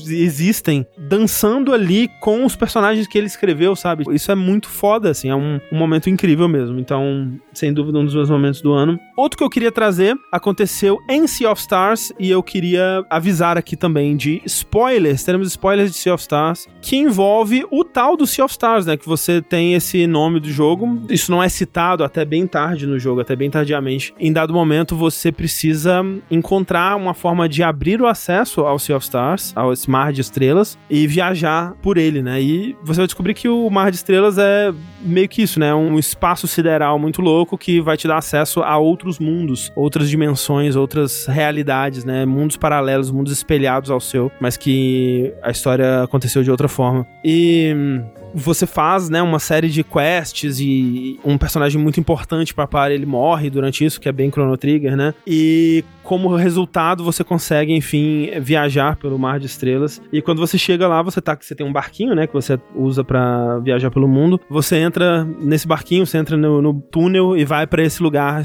esse cenário de espaço sideral com várias estrelas passando e você vai navegando esse ambiente. E aí alguma coisa estranha começa a acontecer, né? Enquanto você vai avançando, o jogo começa a dar uns glitches gráficos assim, coisas estranhas começam a acontecer e de repente, à medida que você vai avançando, o jogo de repente vira de um jogo 2D pixel art para um jogo completamente 3D. Uhum. E a câmera vira com o seu barco assim, pega ele de trás. Meio e câmera você... pai triste assim, né? É, câmera pai triste. E começa, você começa a navegar por esse oceano com as ondas e tudo, cruzando pelo mar de estrelas, assim, rumo ao seu, ao seu destino. É um momento tão, assim, bonito, né, visualmente, né? Por aquele mar que ele é meio todo arco-íris, né? Então é, todas as colorido, cores, bem colorido. E é tão surpreendente, né? Tão do nada, né? Não é uma coisa que acontece antes no jogo. Tipo, tinha falado que o jogo, ele provavelmente ele usa usa coisas 3D ao longo dele em, em, alguns momentos, mas desse jeito foi foi muito, muito embasbacante, assim, foi muito impactante. E é legal que é, faz sentido com o estúdio, né? Porque a sabotagem no Sim. jogo anterior, ela brinca com a ideia de 8 bits, 16 bits. Isso. E esse eles brincam meio que 16 bits pro 3D. É, só que bem pontualmente, assim, né? É. E é muito foda, porque aí você chega no lugar e você não entende muito bem onde você chegou, tá meio escuro, assim, você anda por uns corredores escuros e tal. E aí você chega no lugar, você vê uma luz, e quando a sala acende, você tá numa num ambiente completamente futurista, assim, de novo, muito Chrono Trigger, né? E você enfrenta um chefe aranha um robô, assim, e toca uma versão futurista é, com sintetizadores, uma versão cyberpunk, digamos assim, da música de chefe que eu coloquei no Dash anterior, que, pô, foi um momento incrivelmente memorável, foi muito foda. É muito avançado no jogo isso, André? É um pouco depois da metade, assim, vamos ah. dizer uns dois terços, vai. Ah, ok. Porque eu parei nesse outro mundo. É. Quando eu cheguei nesse outro mundo, eu parei de jogar. É, tem um pouco. Tem um pouco mais ali. Tem um bocado de conteúdo nesse mundo, depois você volta pro outro mundo fazer umas coisas e. É, é que você falasse, ah, não, mas umas 5 horinhas. Aí eu, falei, eu, eu pensaria, então, será que eu volto e termino então? Entre 5 e 10 eu fiz tudo, né? Eu fiz todas as quests, eu terminei ele com 40 horas, então... Eu tava com 20, eu acho, nesse ponto. É. Speedrun. É que tem muita coisa opcional que deve ter depois, assim. É, sim, ah. muita coisa, muita, muita side quest. Então foi um puto momento. Outro momento, eu vou roubar eu vou citar Ih. brevemente aqui dois momentos de Zelda. Um é um mini momento, mas que eu. Esse momento, ele. Ele é muito leve, o spoiler dele. Okay. Eu não sei se você vai se incomodar. Mas é porque é uma coisa que eu imagino que você imagine que vai acontecer, que é quando você vai enfrentar o Ganondorf. Certo. Quando você vai, você chega, né? Você tá lá, você, enfim, vai enfrentar o Ganondorf, né? E aí acontece aquela parada que acontece no Zelda, né? Que é o chefe. Tananã, estou aqui. Aparece o nome do chefe, Ganondorf. Uhum. E aí a barra de vida dele enche, né? Uhum. Só que é muito maravilhoso porque a barra de vida dele continua enchendo. Tipo, não ela, para. Ela não para no meio da tela, ela vai enchendo até o final da tela. Exato. Caralho, não vai parar não. A barra vai enchendo, enchendo, enchendo, enchendo, enchendo. E ela ficou uma barra completamente desproporcional na tela, assim. Uhum. Só que é muito incrível o efeito, porque, tipo, caralho, ele é forte, né? Ele é foda. Então esse foi um, um bom momento. queria só citar brevemente, então, já que roubaram pro Zelda, eu vou citar meu momento do Zelda, que eu quase coloquei, mas não coloquei. E eu falei isso, né, quando o Tengu jogou em live live. Hum. Quando eu juntei o carrinho de mina com o escudo. Pô, foda! E transformei num skate. É um eu bom momento. Eu pensei que você ia falar quando você percebeu que o nome da Shrine e o nome da raiz. Não, isso foi legal também. Foi, eu, não, é. eu não percebi isso. O que? Fica aí, o mistério. Não sei. Fica, ok, fica, fica aí o mistério. Eu não é. falei o que, que é. Eu, por que, que eu coloco isso como momento? Porque eu não sou uma pessoa criativa. Jogos que tem que ter criatividade para você fazer coisas nele, para ele ser divertido, digamos assim, ou pra mecânica brilhar, eu vou sempre fazer a coisa mais simples e direta, objetiva possível, que é assim que minha cabeça funciona. Eu não sou de ficar brincando, experimentando, achando várias soluções diferentes, esse tipo de coisa. Só que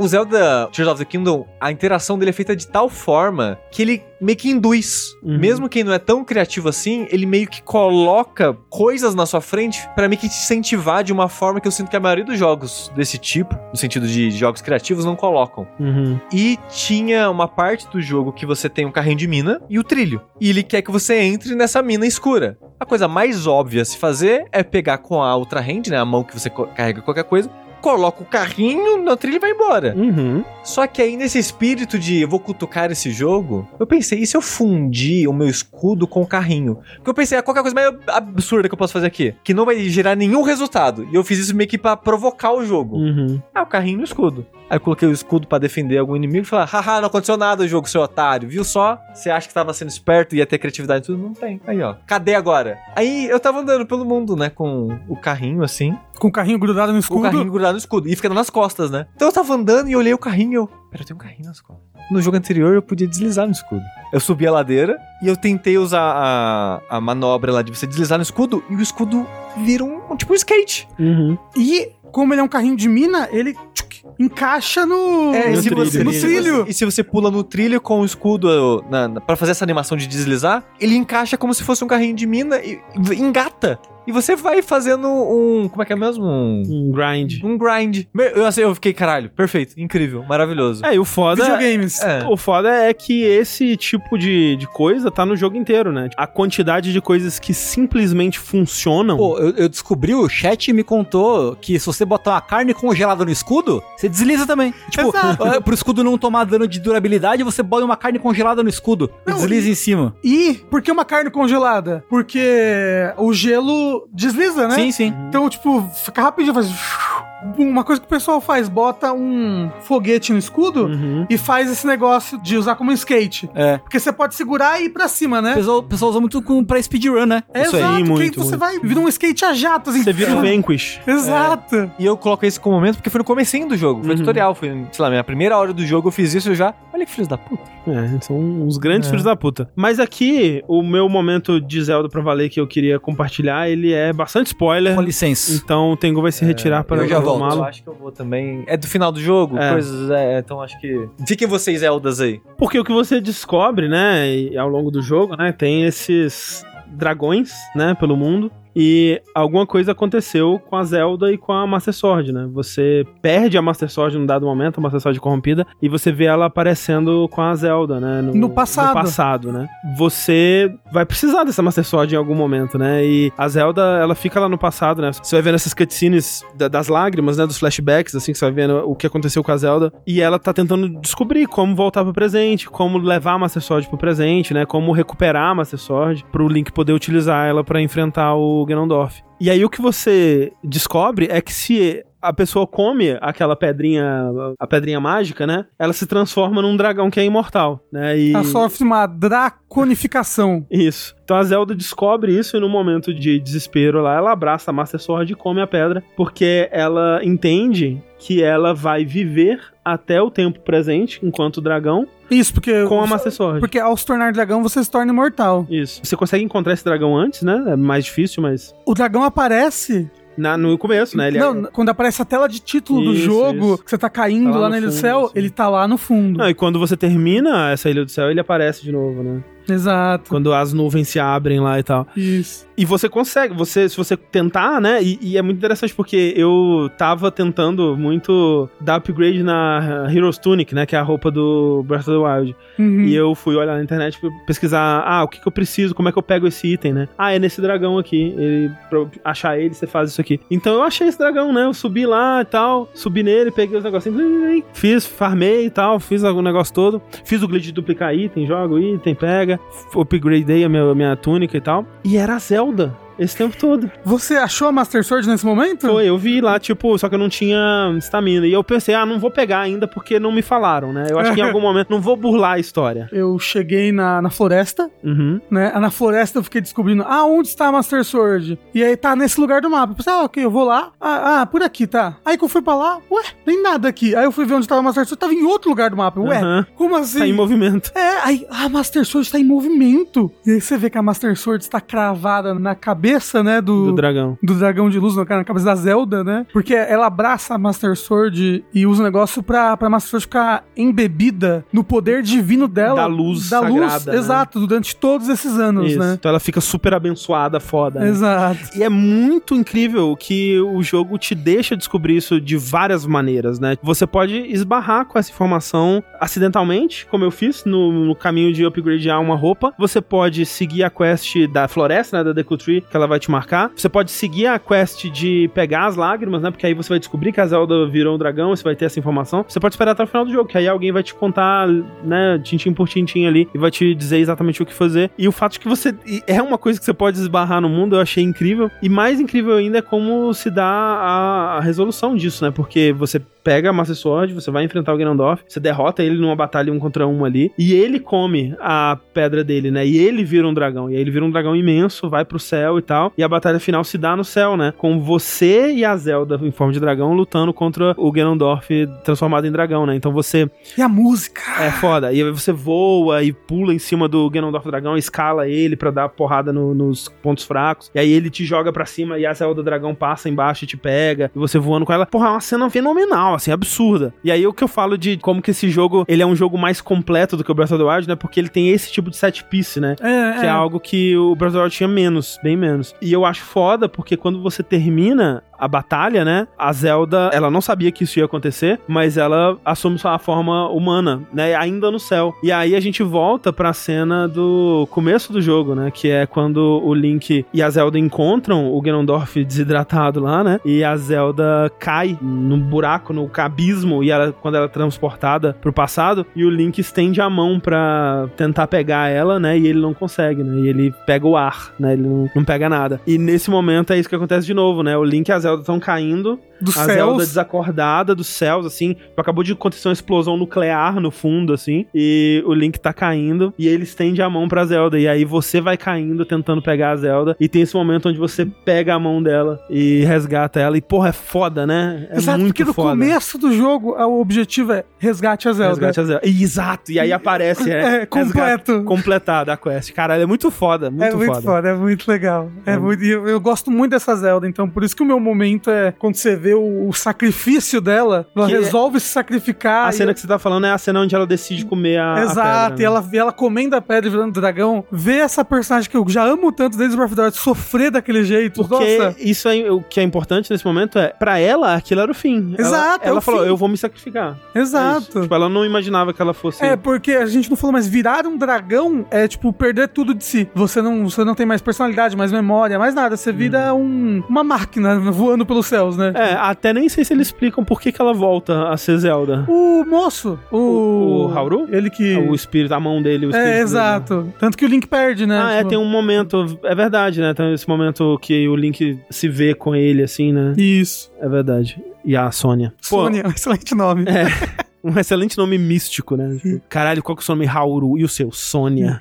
Mas, pô, é um puta momento, assim. É um, um final de jogo espetacular, né? Realmente. Exato. Um jeito incrível de finalizar. Eu nunca zerei o Breath of the Wild, mas eu imagino que não seja tão épico. É épico. É? É épico e tem um momento do, do final do Breath of the Wild que eu uma fala. A Zelda fala um negócio que me dá vontade de chorar. Todas, todas as vezes, já zerei quatro vezes, todas as vezes eu quero chorar nessa parte. Então, é muito foda também. Mas eu acho esse mais épico. E o fato de ligar com o começo do é. jogo. Tipo, você falhou ali no começo e agora você consegue resgatar é, ela. É, é essa cena espelhada é o que me pega muito. O, o ciclo, né? É. Tipo, fechou o ciclo. Fechou. E, e, aí, nesse momento, aparece você completou a quest, né? Exato. É Porra, muito foda. foda, foda. Agora, Tengu, quero saber dos seus momentos do ano. Vamos lá. Primeiro momento, ele é tangencial. Ele é tangencial ao que o Rafa falou, porque eu, infelizmente, não. Eu fui convidado para esse evento de jogar Dragon's Dogma 2, mas não pude ir. Mas eu fiquei muito contente quando ele foi anunciado. Ah, o anúncio do Dragon's Dogma. Foi um momento 2. muito gostoso para mim. O da camiseta ou quando mostraram o gameplay? Não, o da camiseta mesmo. Ah, ok. A camiseta Dragon's Dogma. Mas pera, a camiseta já foi esse ano também? Quer dizer, ano passado? Eu acho que foi. Eu, ah. Não foi retrasado? Será que não? Porque o tempo é convoluto, eu é. não lembro mais. Então, se não foi, se não foi esse, foi quando mostraram esse ano, assim assim, ver o jogo.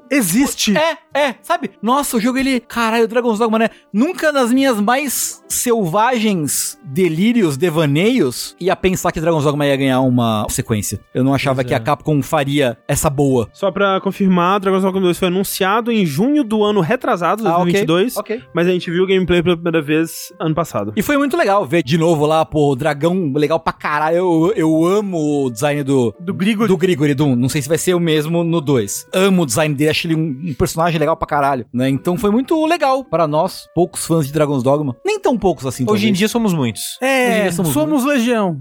Isso. Mas foi um momento muito, muito legal para mim. Uhum. O segundo foi um momento muito rápido, mas muito especial para mim, assim, é ver Persona 3 em português. Hum. Isso é muito louco. É. Isso é. Eu, isso é uma coisa que eu nunca ia imaginar, assim. É. Quando Persona 3 saiu, 20 anos atrás, eu não, não sonhava que eu ia ver um Shin Megami Tensei em português, é, oficial. É, é muito doideira. Engraçado, talvez a geração de hoje em dia não entenda o quão louco é pra gente ver qualquer coisa em português. É, é. Não tinha, não tinha. Quando a gente era criança, quando a gente era adolescente, não tinha videogame em português. Era tinha, assim, muito assim, Mônica difícil. no Castelo não, do Dragão. Mas era muito difícil. Phantasy Star 1 no Master System. Isso, pô, era em português, verdade. É. Os Sabe... jogos de PC que o André tem aqui, pô. É, não, mas não, então, eu lembro, por exemplo, eu tinha um, um, dois jogos do Looney Tunes que eram em português no PC. Era a coisa mais louca do mundo. Era dublado em português. Tá falando o meu idioma. É, então, é. Eu, eu não conseguia conceber. É, mas assim, eu joguei muito jogo japonês nessa época. Uhum. Porque tinha muito jogo que ou não chegava na loja que comprava os jogos piratas, a versão em inglês, ou muito jogo que não tinha versão em inglês é. e acabava jogando em japonês. É. Muito RPG em japonês, que loucura. Sim. Final Fantasy VIII eu joguei o em japonês. O próprio 8, Final Fantasy VIII também joguei em japonês. Eu joguei seguindo o guia da Gamers, da revista Gamers. Uau. Uhum. Era muito louco, gente. gente. A gente. É. E, e eu lembro. numa época. Sobre a magia de ver um jogo em português, eu lembro até hoje o primeiro jogo que eu vi em português, que foi o Legs of Kain. Uhum. Que ah, saiu na é. PC Expert, CD Expert, que seja, uhum. que vinha o jogo, né? Uhum. E o jogo todo dublado em português. Eu fiquei, caralho, o jogo é dublado Era muito foda. português. E, sabe quando eu sinto isso muito? Quando eu tô no metrô e vejo gente lendo mangá ou assistindo anime. Eu fico tipo, caralho, eu não. Imagina, eu de 30 anos atrás, é. cara, nunca ia imaginar que isso ia acontecer. Tipo, hoje eu entrar no metrô e ver uma pessoa assistindo Naruto. Assistindo Naruto. Não, e, pra e, mim ainda é um pouco louco, assim, sabe? O Persona 3, o que também é muito legal sobre ele estar tá vindo traduzido, é que é um jogo com muito texto, Sim. muito dependente de texto, né? Sim. Porque por muito tempo o que a gente via em relação a, a jogos virem localizados, né? Ou eram jogos de ação, ou jogos mais cinematográficos, ou jogos com menos texto no geral, né? Jogos uhum. que ah, se não tivesse em português, você ainda conseguiria aproveitar boa parte dele, né? Talvez uhum. não entendesse a história, mas você ainda tirava algum proveito ali. E o Persona é muito difícil isso, tipo, você ainda vai tirar proveito do combate, mas o que você vai estar tá perdendo é muito grande, Nossa, né? é enorme. Então, que bom que tá vindo legendado, né? né? Eu acho que é mais impressionante no Persona também porque é um JRPG. Isso. É. E como o Sushi falou, o JRPG, na época que a gente era criança, adolescente, às vezes, não tinha nem inglês. É. é. Né? Um JRPG gigante em português, que isso? É absurdo. É absurdo. Eu lembro de ter ficado muito impressionado também quando falaram que o Yakuza 7, na época, né, ia vir. É. Ah, é verdade. Saiu né? até depois num patch, e agora os Yakuza estão vindo em português. Em português, né? né? E isso também é muito doido. É você pensar o que que era Yakuza na época do PS2. Que era uma coisa não bem veio nem underground, dublado. né? É. E é. aí o 3 e os outros é, demoraram. A trajetória de Yakuza no ocidente é uma coisa maluca, né? É. E eu falo também do Persona 3 porque é um jogo que eu tenho muita ligação emocional com ele. Sim, sim. Né? Foi a minha primeira incursão de verdade em Shin Megami Tensei, foi com Persona 3, marcou um momento muito importante da minha vida ali. É muito interessante ver Persona 3 saindo agora, tô super empolgado para jogar o, uhum. Reloaded e tal, espero que ele seja um, um, bom jogo, enfim. Então Persona 3 em português para mim é um grande momento aí. Ter jogado ele, de fato, lá na BGS, uhum. foi muito impactante para mim. E aí tem dois mini momentos, mini momentos Yuji na cadeia. é, é um Foi a coisa idiota. mais idiota do ano. Mas, cara, que, momen que momento. Três vezes preso. Que sabor. Porra, que sabor, que momento. Você pode pedir música no Fantástico já. É, é verdade. Né? E outro, é um mini momento que é de Zelda também. Que eu não sei se você não jogou muito do Zelda, assistir. Umas 90 horas. Ah, você jogou bastante, então. Inclusive, eu vi esse momento hoje. Uhum. Hoje, hoje, de tarde. Quando eu descobri onde tá Master Sword. Ah, Isso okay. eu não sei ainda. Aí, ó. 90 horas e o Sushi não sabe onde tá. Eu achei que a Master tava num lugar. Ah, sei lá, depois eu resolver esse paralelo aí, depois eu vejo esse negócio. Beleza. Aí tô lá, não sei o quê. Nossa, né? Tem um bagulho ali, né? Porra, tá brilhando o bagulho. Cara, não, o que, que é esse bagulho? Aí tem que tirar a flecha nele. Pô, mas não aconteceu nada. Pô, mas eu vou chegar mais perto. Mas... Eita, pô, caralho, caralho, a Master Sword, caralho. Eu fui parar a Master Sword, tá que pariu. Foi um bom momento. Você conseguiu pegar? Não. Ok. Faltou, tipo, um bagulhinho assim. Tá bom. Um bagulhinho. Só pra você saber, ah. a gente falou sobre isso na parte de ah, é? Sobre exatamente isso. O momento que, tipo, eu encontrei, eu descobri onde tá a Master Sword, foi tipo, caralho. É foda, é, é foda. muito foda. E assim. Se eu tivesse conseguido pegar na hora, ia ser perfeito, assim. Não, não. Eu, eu tive uma, uma trajetória parecida com a sua, ah. vi onde ela tava e falei, não vou nem tocar, porque o jogo nem falou sobre isso pra mim. Ah. Eu vou voltar aqui quando eu souber mais sobre por que, que ela tá aqui. Pode crer. Porque, tipo, é muito foda que ele te, te deixe esbarrar. Tipo, tropeçar na Master Sword, uh -huh. assim, se você estiver fazendo outras coisas, né? É. Pior que eu, eu tenho uma teoria do que eu joguei. É. Eu não vi todas as memórias, mas eu vi o suficiente para ter uma noção de onde vai estar a Master Sword. Hum. É. De fato, eu não sei se ia dar ou não, mas pareceu que faltava, tipo, um, um, um bagulhete, assim, sabe? Hum, isso aí. Pra dar. E, assim, ainda assim, foda. É foda, muito foda. Foda, foda, foda. Esses são, são os momentos.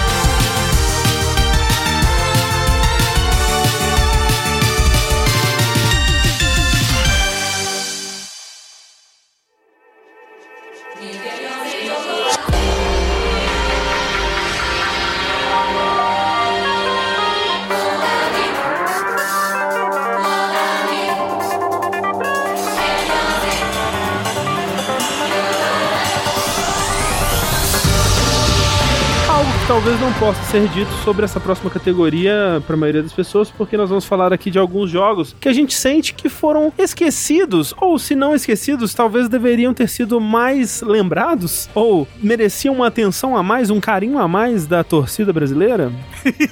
ou mundial. Ou mundial. Sushi, por favor. Aqui, ó, assim. Aí o sushi. Vai ser só jogo bizarro, tá? Já ah, é? Que bom. É. Assim, são jogos que eu já citei uhum. nesse programa mesmo, mas são jogos que eu gostei muito, que eu acho que mereciam um pouquinho mais de destaque. Algum deles tá no seu jogo do ano? Não. Ah, ok. Que é o Demon Lord Reincarnation, que eu já citei aqui, então não vou falar muito, porque eu falei uhum. em bastante detalhe sim, antes. Sim, sim. O Metro Quester, uhum. que eu também já uhum. citei brevemente aqui, já falei bastante dele. Não vou me elaborar muito, mas, de novo, fica a recomendação aí para você dar uma olhada no Demon Lord Reincarnation e Metro Quester. No PC ele é só Quester. Uhum. Ah! É, a versão de console, que é a Metro Quester. Que eu, eu comecei a falar isso aquela sim, hora no, no, Completei, que é autopublicado no Steam, Quester. A Kenko pegou pra De Top Gear pegou para publicar em console. Sei. Por algum motivo, a versão da Kenko... Deve ter alguma outra marca Quester hum, que eles é. não quiseram cutucar. Você falou isso. Então, se você for pegar no PlayStation, acho que no Switch que tem também, Metro Quester, no PC, Quester. Recomendo no PC que o, a diferença de preço é gigantesca. Ah, sempre, né? É. E um jogo que eu vou falar no Esquecidos aqui, apesar que ele teve um, um certo destaque, mas roubando levemente, ele não vai estar no meu top 10, mas é, é o lugar. Ele encaixa como esquecidos, porque deveria ter mais destaque. E é o momento ou lugar para eu falar desse jogo, que é Void Stranger. Uhum. Finalmente vamos saber da saga do Void Stranger do Sushi aí. O André, ele, ele ficou incomodado, que acho que por sei umas duas semanas eu falava, ah, eu tô jogando Void Stranger. O André, assim, ainda tá jogando ah, esse é jogo? parece que foram muito mais, porque você come... eu sinto que você começou a jogar ele no Jogability Day. É. E só terminou, tipo, semana passada. É porque não foi assim. sem parar, né? Sim, eu sim, mas na minha, voltando. na minha impressão, né, você ficou, tipo, 280 Mas foram horas 54 jogando. horas, é bastante coisa. Então, é. quando você me falou assim, ah, eu tô jogando ele, então com umas 30 horas de jogo, eu falei, nem fudendo, você tá com umas 130, pelo menos. É. Então, vai ser o seguinte, gente. Eu vou fazer uma sinopse muito breve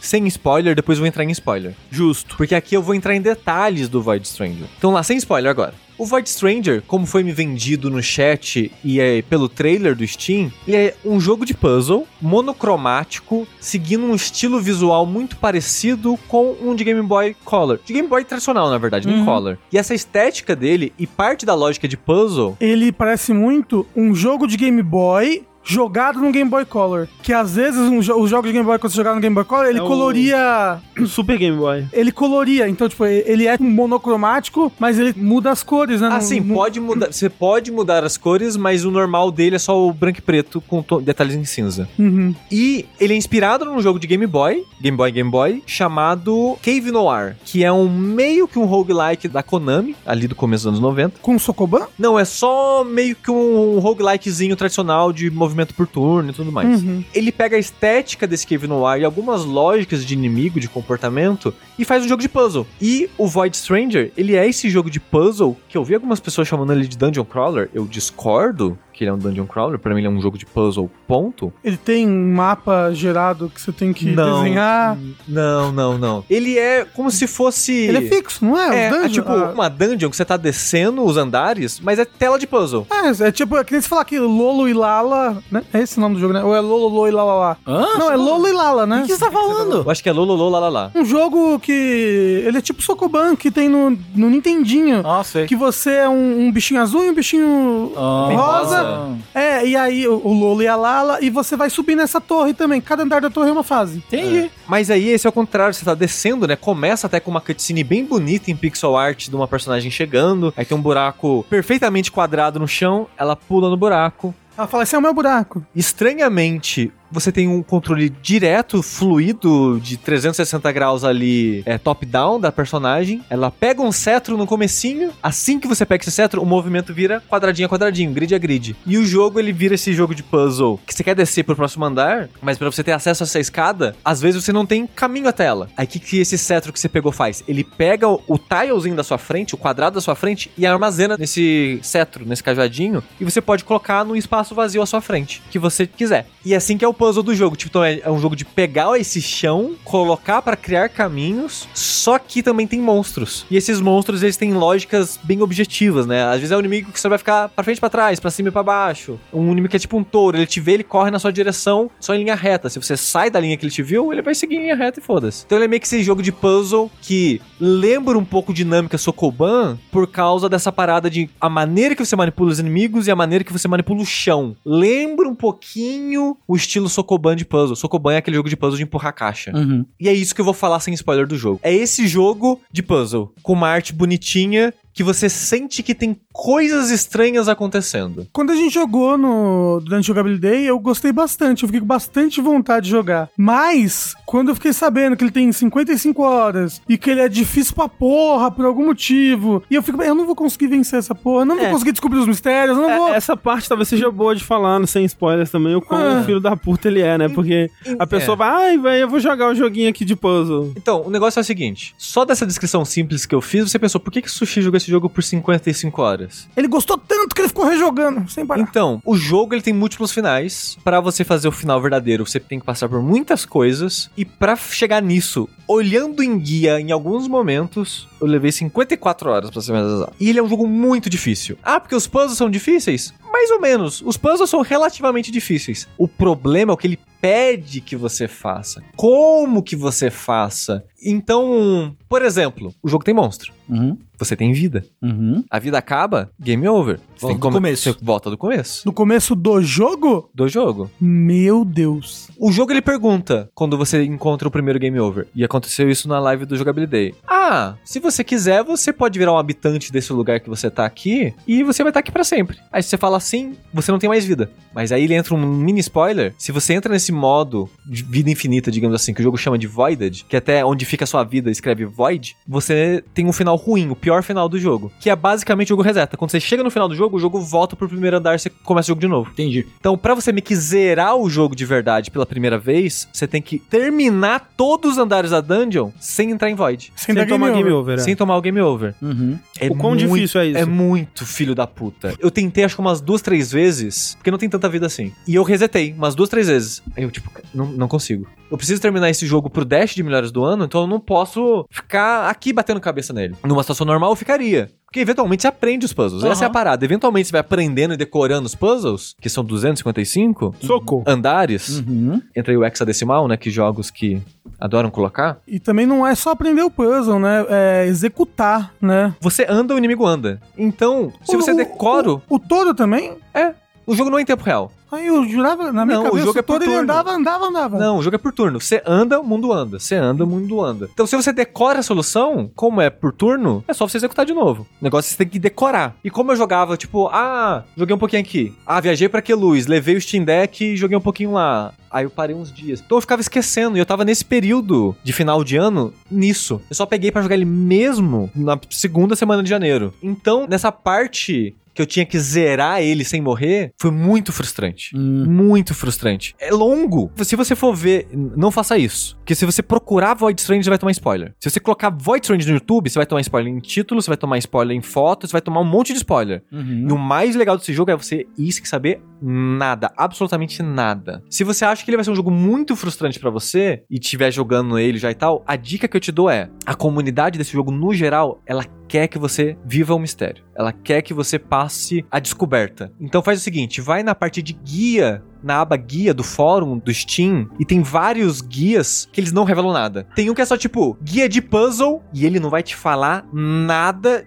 de história e de coisas. Tem andar que ele até pula para ele não descrever o que tem no andar, pra não tomar spoiler. Sim. Eu até acho que às vezes alguns desses guias são mal escritos, eles não explicam direito a solução do puzzle. Ele quer tanto evitar spoiler que. Não, não, acho que a explicação é ruim mesmo. Ah, ok. Ah. Mas é melhor isso do que procurar no YouTube. Porque Sim. eu caí nesse erro. Quando eu tava nesse período de zerar sem morrer, eu pensei, eu vou procurar a solução de puzzle pra ir logo. Porque eu já zerei isso aqui. Eu só esqueci a solução. Eu não uhum, quero ficar batendo uhum. cabeça de descendo isso aqui pra caralho. Porque eu cheguei à solução, eu cheguei a jogar uma hora do jogo e perder essa uma hora porque eu morri. Nossa. E às vezes é besteira. Tipo, tem muita solução de puzzle que normalmente não seria um problema. Que é, eu fiz um passo errado, já era, acabou você não tem mais como responder esse puzzle. Sei. Você vai morrer e você vai perder a vida. Uhum. É, e, e, não tem como resetar sem perder a vida. Exato, porque o, o, que seria o retry de muitos jogos de puzzle normal, aqui é o equivalente a perder a vida. E se você der um movimento e tirar o controle da tomada? Fica o aviso, você pode fazer isso. Entendi. Mas o jogo vai saber. Provavelmente. Porra. Porque o Zero Ranger é assim. Esse estúdio que fez Void Stranger fez o Zero Ranger que é um uhum. jogo de nave, que eu comentei sobre ele até algumas vezes. Sim, eu comecei, vez... eu comecei, a jogar ele. A gente jogou em live, Eu fiz né? o Rafa jogar comigo ah, é? também. É? E pra fazer o final dele verdadeiro também é uma putaria sem tamanho, assim. É. Inclusive seria legal fazer em live, porque é um jogo curto. Mas o que eu ia perguntar é... É difícil pra porra. O Zero Ranger, no Steam, ele só tem um achievement. Só um. O Void Stranger tem mais de um? Não, só tem um e tem implicações. Ele tira esse achievement. Eu nunca tinha visto antes. Ah, é? Esse achievement, ele é o colar que a personagem tem. Que o nome do achievement é presente de casamento. Se você, por exemplo, reseta o seu save, faz alguma coisa que o jogo recomeça, ele tira esse achievement. Ah, que Porque. Mas peraí, ele apaga. Do, ele tira do seu perfil. Apaga Exato. do seu perfil. Ele Exato. tem pro PlayStation também? Não, é só PC. Ah, tá. Ele saiu no final setembro, outubro de 2023. Acho que setembro. E só tem pra PC no momento. Eu, eu acho que as Microsoft e a Sony nem deixariam mexer é, então, assim. é esse tipo de jogo, né? É, eu chuto que não. Não tem implicações mecânicas, mas tem implicações na história esse uh -huh, achievement. Uh -huh. E eu achei muito foda que ele apaga. E quando eu percebi que, que ele fecha várias vezes na sua cara o jogo. Uh uhum. -huh. Tem vários checkpoints de tempo em tempo na dungeon que é tipo uma árvore. Aí vai lá, ah, você encontrou uma árvore, você quer descansar? Se você coloca assim, o jogo fecha. Hum. Tipo, vai descansar. Já que você quer descansar, então vai descansar, então. Então, de tempo em tempo, ele fecha o jogo na sua cara. Aí uhum. você tem que abrir o jogo de novo. Aí ele fechou, eu não tinha o achievement. Ah, nossa, ele tirou o achievement, faz sentido, não tenho o colar mais. Faz sentido isso. E quando você, sempre quando ele fecha na sua cara e você volta, algo acontece. Uhum. Então, por exemplo, nessas árvores, quando você volta, é uma cutscene de história. Ah. Que o André até viu no Jogabilidade, né? A gente tava lendo em voz alta pro, pro chat. Uhum. Uma carruagem, alguma coisa assim. É. Então, eu fui procurar soluções solução dos puzzles para eu chegar nessa descida, dito isso, eu não sabia de absolutamente nada. Eu não, eu não sabia o que ia acontecer se eu chegasse lá no fundo. Uhum. Eu só pensei, ah, eu meio que terminei no modo easy, não tive final porque eu terminei no easy. Eu preciso terminar no normal pra ter um final, entre aspas. E fui olhar no YouTube. Tomei spoiler pra caralho. Uhum. Porque o vídeo era só tipo, soluções dos puzzles. Eu pensei, é isso que eu quero, eu não quero spoiler de história, só quero solução de puzzle. Tinha spoiler. Eu só, vou, só que eu vou dizer, tinha um spoiler, que eu não queria saber. Tem tinha... um negócio também, quando você vê uma coisa no YouTube, depois o YouTube começa a recomendar um monte de thumb com spoiler do caramba 4. É. Então a dica é, vai na parte guia do Steam e vai ter lá só resposta de puzzle e coisas nesse sentido. Boa sorte. Tem guias que é tipo, como chegar no final verdadeiro, que a pessoa, ela. Você vai olhar esse guia, é só a linha daquele de spoiler. E você hum. vai vendo de acordo com o que você vai fazendo. Nossa. Porque o pessoal, realmente, ó, se você quer chegar no final verdadeiro, a gente te ajuda, mas só o quanto você quiser. Isso eu achei muito foda. Porque muito da comunidade do Void Stranger é de fãs do Zero Ranger. Uhum. E é muito louco isso, porque maior parte do conteúdo de coisas desse jogo é de setembro. Porque era do pessoal que já conhecia o jogo anterior, já foi na sede e meio que sumiu. O resto foi o pessoal que foi conhecendo ao longo do ano, tropeçando uhum, por indicações. Tanto que se for ver número de review, número de, de jogados e tal, o Zero Ranger é mais famoso que o Void Stranger. Porque o pessoal ainda tá conhecendo, ainda tá descobrindo sim, ele. Sim, sim. E é um jogo mais, mais longo, mais denso, né? Sim. Mas agora spoilers. Aviso de spoilers. Vocês não se importam, né? Não. Não, não. Eu vou querer jogar, mas eu não me importo. Muita gente tá apaixonada por esse jogo. No comentário do YouTube, do VOD de quando a gente jogou Zero ah. Ranger, que foi tipo, subiu ontem, né, o VOD. Uma perfil, uma conta que eu não conheço, então talvez foi alguém que tropeçou lá, falou: Void Stranger é o meu jogo favorito da vida. Muita gente, que principalmente que cobre jogos indies, colocaram Void Stranger como o jogo do ano de 2023. 2023, aquele ano icônico com muitos jogos uhum. fodas. Void Stranger é o jogo do ano. Uhum.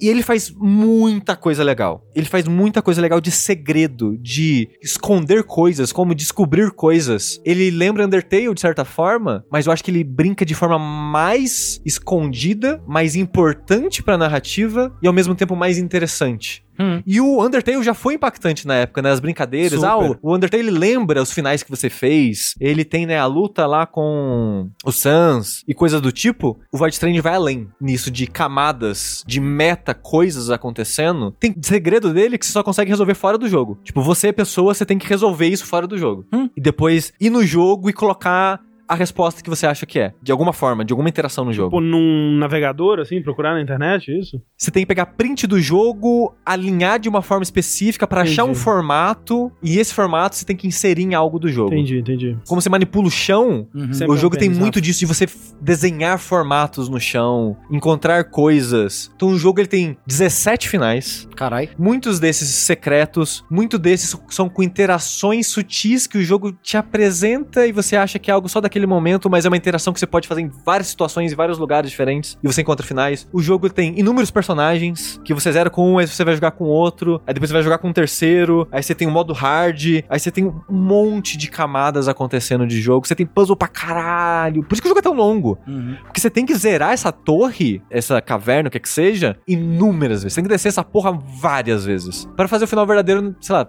quatro pelo menos? Sei. E é o mesmo puzzle? Não necessariamente, porque tem um hard. Ah. Aí são meio que os mesmos andares, só que muito mais difícil.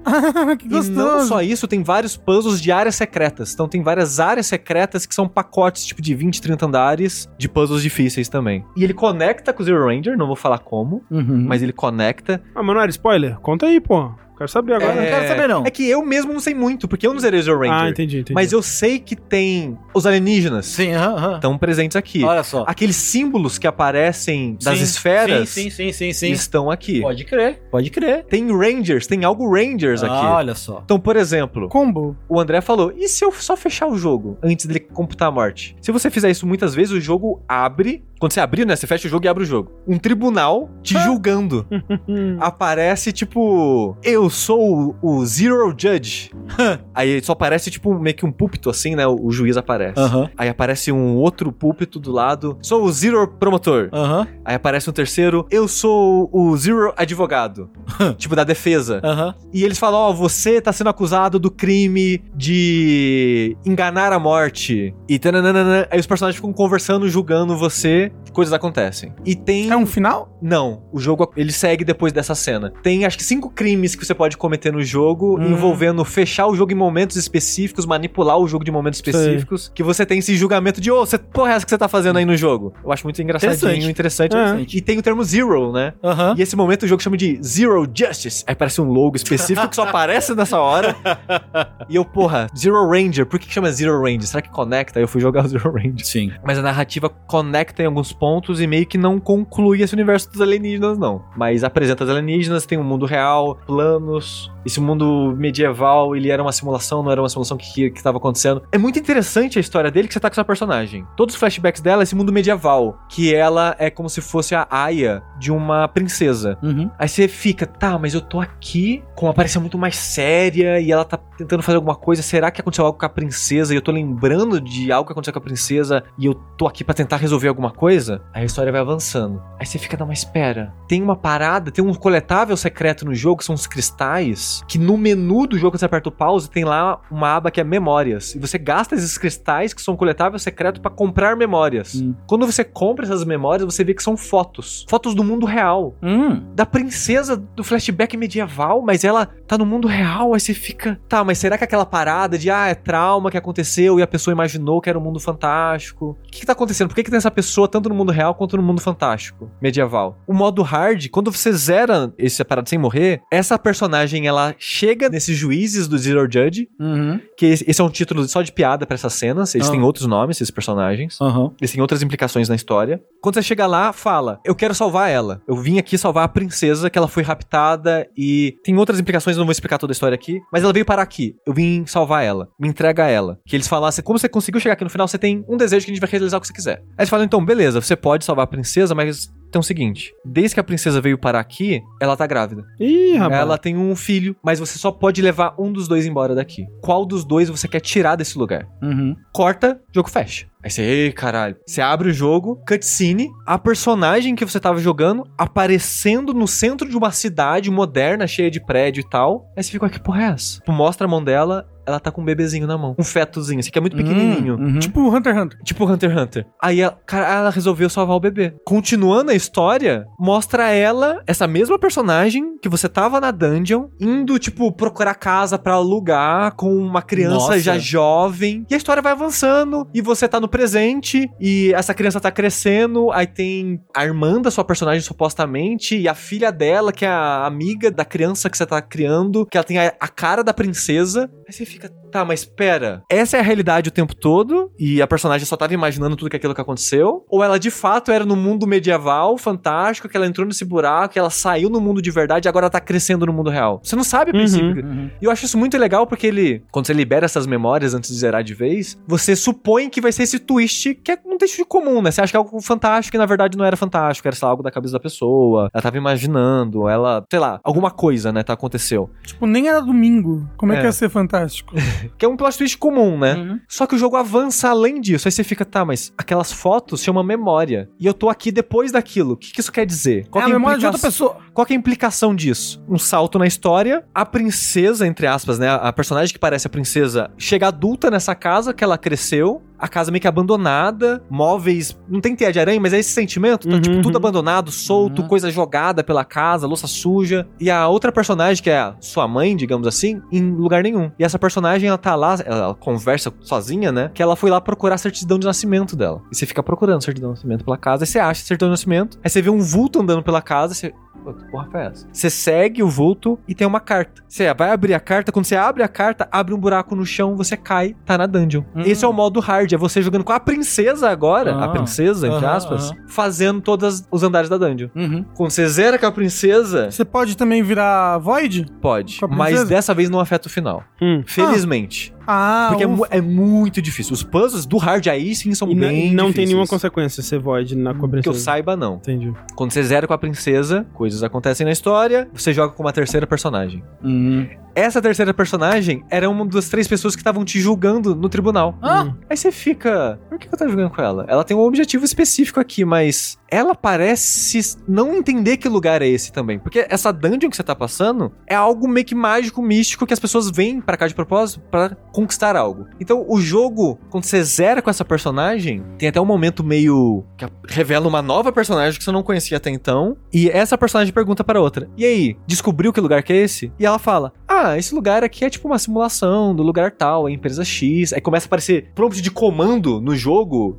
escrevendo e falando coisas e códigos binários. Só que ela apresenta-se de uma forma tão casual. Casual, assim, e fala um monte de coisa. E de forma tipo, ah, eu não consegui descobrir tudo, mas eu consegui descobrir isso. Tem essa cutscene, o jogo lupa pro jogo normal. Hum. Esse não é o final verdadeiro. A parada é, o jogo não te fala, mas tem um monte de segredo espalhado pelo jogo. Tudo isso você descobre jogando meio que tradicionalmente, só zerando o jogo. Só que você encontra vários símbolos peculiares e andares de puzzle que são simétricos do tamanho dos símbolos que você encontra. Aí o que você tem que fazer, o pulo do gato é, você tem que desenhar no chão da sala o símbolo. Hum. E aí é o pulo do gato. Você hum. tem que tirar a escada, não pode ter escada. Hum. Você pega ela como se fosse o chão. Nisso aparece um contorno em volta da sala, um símbolo, e você tem que se jogar no buraco. O jogo ele tem muito isso de se jogar no buraco. Quando você se joga no buraco, você acessa uma área secreta. Nessas áreas secretas você encontra itens que mudam a maneira que você joga. Você, espada que mata monstro, uma zinha que faz você andar em cima do buraco, um item que faz você falar com objetos. Hum. Aí as pedras que você acha umas pedras no mundo, na verdade você descobre que não são pedras, são pessoas transformadas. E você descobre um monte de lore e segredos e coisas que estão acontecendo no bastidores desse lugar através dessas salas secretas e conversando com objetos. Aí você descobre que tem pessoas que são prisioneiras nesse lugar. Aí você quer libertar ou matar essas prisioneiras para acessar lugares específicos e tentar sair desse loop. A HUD do jogo, você consegue alterar a HUD do jogo, isso é muito louco. Porque a HUD do jogo é uma linha branca. Uhum. Você descobre que ela é um, é um lugar que você pode andar. Uhum. Tipo um tile que você uhum. pisa. Sei. Você pode pegar a varinha de tirar objeto e alterar informações. Hum. Então, por exemplo, o andar do jogo é sempre B e três dígitos. Se você tira o B e o primeiro dígito, que conta como um tile, essas duas informações, o jogo te manda pro vazio. Com, tipo, você quebrou o jogo, você tá no vazio. Fica a informação, tem dois finais secretos nesse vazio. E se você se perder muito lá, vem um bicho te pega e reseta o jogo. Não que reseta. Tipo, o jogo fecha quando você abre, você tava no andar que você tava antes. Uhum. E você tem outros números nessa interface. Você tem, por exemplo, o número do seu HP, que não serve de nada, a não ser servir de número para você usar nas coisas, e o número de vida que você tem, que são os besourinhos. O que acontece se eu pegar o número do andar, os dois últimos dígitos, tirar, não acontece nada. E toda vez que você mexe na HUD, o jogo vira código hum. de escrita. Tipo, escreve error e coisas de linguagem de programação, assim. Sei, sei. Você pode pegar esse número e colocar no chão da dungeon. Você pode pegar o número de besouro e colocar no lugar do andar você teletransporta para aquele andar. Hum. Tem andar que você só acessa assim, por exemplo. Você pode ir e voltar de andares. Para você fazer o final verdadeiro, você tem que descer e subir de novo. Tem um andar 000, hum. que você só acessa assim. Para fazer o final verdadeiro, você tem que fazer um monte de coisa muito específica e voltar pro 000. Mas como que eu volto pro 000 se eu só consigo influenciar os últimos dois dígitos. E eu tenho que descer quase até o final da dungeon. Uhum. Então ele tem vários segredos de metagame quase assim, de influenciar os números, de como que você mexe nisso, como que você acessa aquela sala, e os personagens que sabem que isso é meio que um jogo. É muito legal, muita brincadeira que ele faz. E você descobrir tudo isso sem ninguém te falar, essa ideia de, pera, tem um pedaço da HUD que conecta naquela parte ali. Será que eu consigo subir na HUD? Aí você sobe na HUD e fica, caralho, que loucura. Você tira o objeto da HUD, coisas acontecem. Se você tirar o besouro, algo acontece. Se você tirar o ícone do seu cajadinho, algo acontece. Se você tirar lá o B, algo acontece. Então o jogo ele tem muitas dessas brincadeiras e os segredos São muitos segredos. Que nem eu falei, tem uma área que se encontra uma. Tipo uma lâmina, né? Uma moça serpente no primeiro andar dessa área. Pelo resto dessa área se encontra pedacinhos do rabo dela no cenário. Um dos segredos, você tem que pegar as fases que tem os pedaços do rabo dela, juntar no Photoshop, lá onde você achar melhor, hum. desenhando o formato que o rabo dela faz pela fase, para achar o símbolo que você tem que desenhar no chão para achar a sala secreta dela. Uau! Hum e outras coisas nesse sentido. Tem outros segredos que meio que sai do jogo, digamos assim. Então ele tem muito segredo muito interessante. Ele tem chefes que você. Tipo, é um jogo de puzzle, de repente tem chefe. E tem a parte mais filha da puta do jogo, que tem um chefe que você anda por tile e o chefe é em tempo real. e o chefe é um bullet hell. Então você anda de quadradinho em quadradinho, enquanto os tiros acontecem mesmo sem você andar. Eles fluem normalmente, sem ser por quadradinho por quadradinho, e é tudo um hit kill. Uau. Mas é aí que tá, Você tem que ir na HUD e tirar o seu cajado. Porque você só começou a andar em quadradinho quando você pegou o cajado. Não, mas você precisa do cajado para matar. Porque a ah. única maneira de causar dano no chefe é pegando esse chão e meio que tacando nele. Uhum. Porque você tem espadinha, né? E você enfrenta vários, uns quatro chefes pelo jogo, batendo com a espadinha. Esse chefe, você tem que bater com o chão. Eu fiquei três horas nele, ele tem quatro formas. Nossa senhora. Eu não consegui passar da segunda. Eu fiquei Ai. três horas nele. E eu vi gente na internet falando, tipo, eu, eu fiquei 12 horas para matar esse chefe. Caralho. Ridículo de difícil. É muito. Porque é um hit kill. Qualquer coisa, qualquer erro é um hit kill. É bullet hell pra caralho. Não é pouco bullet hell. Não é tipo, ah, é inspirado. Não é. É um jogo de bullet hell. Esse estúdio, ele fez o bullet hell. Uhum. Ele fez o bullet hell agora de novo, só que você não controla uma navinha livre. As balas só movem quando você se move ou não? Não, não é isso não, que o estúdio tá falando. É. E assim, é ridículos de difícil. Felizmente tem uma manha que você consegue basicamente pular esse chefe. Esse chefe, toda vez que você morre, aparece um diálogo, uma frase na tela. Que nesse chefe, especificamente, o jogo deixa vida infinita. E você, assim que você morre, o jogo já reinicia direto nesse chefe mesmo. Então você fica no loop infinito ali morrendo e tentando. E toda vez que você morre e renasce, o chefe fala uma nova frase. Tem um monólogo gigante. Quando acaba o monólogo, esse chefe ele tem meio que duas turrets, dois meio que larvinhas que ficam flutuando do lado dele, que brilham quando vão dar ataques. Quando acaba o diálogo, deu um brilho diferente em uma dessas larvinhas. Se você conseguir chegar em uma dessas larvinhas, porque toda vez que você chega perto delas, elas atiram em você e você morre, mas no comecinho da luta, elas não disparam. Bem no comecinho. Se você correr pegar um monte de chão, fazer uma pontezinha até uma dessas larvinhas e dar uma espadada, o chefe morre automaticamente. Hum. Não tem a cutscene de vitória, que tem uma cutscene que envolve história, fala do personagem e tudo mais. E eu vi isso online, vi no YouTube. Mas você pode pular esse chefe fazendo isso. Sim. E foi o que eu fiz. Aí depois que você faz isso, o jogo vira literalmente Bullet Hell. A personagem, ela vira uma, uma, uma garota, uma garota mágica, digamos assim, sai voando por aí e você enfrenta as naves do Zero Ranger. no momento Bullet Hell, assim, de enfrentando os alienígenas. Uhum, uhum. E é muito maneiro maneiro. E você tropeçar nisso sem saber de nada deve ser foda pra caralho. Deve ser muito. Então esse jogo ele tem muito mistério, muita coisa maneira. Que se você descobriu na moralzinha, se você não tava com pressa que nem eu, se você não se frustrou que nem eu, porque parte mas, do meu problema. Mas se frustrar é parte, né? É. ah, depende. Falando. Eu acho que tem um eu, limite eu pra frustração. Tem, eu acho que tem um limite. Mas é isso que eu tô dizendo. Não tem como você chegar aqui onde você chegou sem se frustrar. É não, não tem como. É, ah. Mas parada é você se frustrar, mas conseguir seguir em frente. Sim, sim. Porque tem uma frustração a um ponto que você não quer mais aquilo. Não, assim, a, a, eu cheguei nela, na sua descrição, eu já teria chegado há muito tempo atrás. É. Então, nossa. E, e, ele é um jogo que ele é muito difícil. Porque, tipo, por exemplo, o Undertale, ele não é um jogo muito difícil. Não. Ele, é, é muito, ele é muito difícil em um momento específico. Sim. E só se você fizer uma coisa específica é, também. E essa coisa muito específica não é metade do chefe. Ah, imagina. jogo. Esse chefe que eu falei é a coisa mais difícil que eu já vi em videogame na minha vida inteira. que eu joguei. Uhum. Disparado, não tem nem comparação. Uhum. É ridículo de difícil de fazer. Você viu alguém vencendo ele no Vi. YouTube? Parece a coisa mais fácil do mundo quando você vê alguém, você vê alguém vencendo. É... é... tipo quando você vê o pessoal jogando Kaizo, muito louco, e você pensa, até eu faço isso daí. É que Kaizo é muito de decorar, né? Mas executar é difícil também no Kaizo. É. E a parada para mim foi: esse jogo não vai estar no meu top 10. Eu não gosto tanto dele, na verdade. Essa é a minha experiência. Eu acho um jogo extremamente interessante. Quero muito o próximo jogo desse estúdio. Recomendo para todo mundo que tiver o mínimo de interesse. Mas ele não clicou comigo porque eu tava com pressa. Eu não tive a paciência que eu precisava para sobreviver a ele, digamos assim. Uhum. E eu tomei muito spoiler sem querer. Então, eu tomei spoiler do negócio de escrever no chão. Eu tomei spoiler que tinha bullet hell. Eu tomei spoiler que tinha os itens, que você tinha espadinha. Eu tomei spoiler de quase todo o segredo do jogo sem querer. Sim. Porra. Seja porque eu cliquei no vídeo porque eu achava que não tinha spoiler, tinha. Ou porque o YouTube, como o Rafa falou, começou a cuspir as coisas na minha sim, cara. Sim. Então, eu me estraguei o jogo porque eu já tomei os segredos na cara. Uhum e eu tava com pressa e meio que de,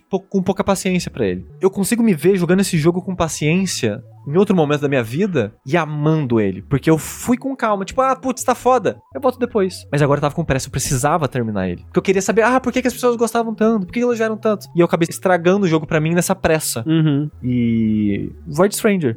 É um jogo que eu acho que merece mais atenção. Eu acho que é um jogo muito interessante, mas não é para todo mundo. Porque um já é jogo de puzzle, já começa aí. Não é todo mundo que vai querer um jogo de puzzle difícil, né? O negócio é que na dificuldade que você tá falando, para mim, não é que. Não parece que não é pra todo mundo, parece que é pra quase ninguém. Não, é que mesmo que você olhe o guia descritivo de solução dos puzzles, você ainda consegue tentar resolver os segredos mas, observando. Não me, parece um jeito de jogar um jogo esse. É, mas. Parece que vira trabalho. Ah. Não. A parada é: os puzzles do jogo normal não são muito difíceis. Você consegue zerar Void sem olhar guia. Ah, então. Tanto que eu zerei. Não é zerar, não é zerar. É então é. Nem devia ser considerado. Então. O fato de que ele não encerra o jogo aí é mais maldade ainda. Então, ele, e ele tem um final que eu acho muito legal, que é um, um final musical, que é cantado uhum. no, no, nesse Void, que é, um, que é um final que eu acho muito bem maneiro, na verdade. Que eu quase coloquei como um momento, assim. E se você zerou, é só você lembrar as, as respostas. O problema é que eu parei de jogar o jogo entre zerar o Easy, digamos uhum. assim, e o normal eu esqueci tudo. Mas 255 respostas, Sushi. É muita coisa. É, então, é isso que eu tô falando. Não me parece um jogo viável para você jogar na moralzinha. Agora, Sushi, você falou que ele é um jogo muito interessante, mas talvez não seja tão bom assim para você. Fico pensando se tem um jeito de você expressar isso numa nota, assim.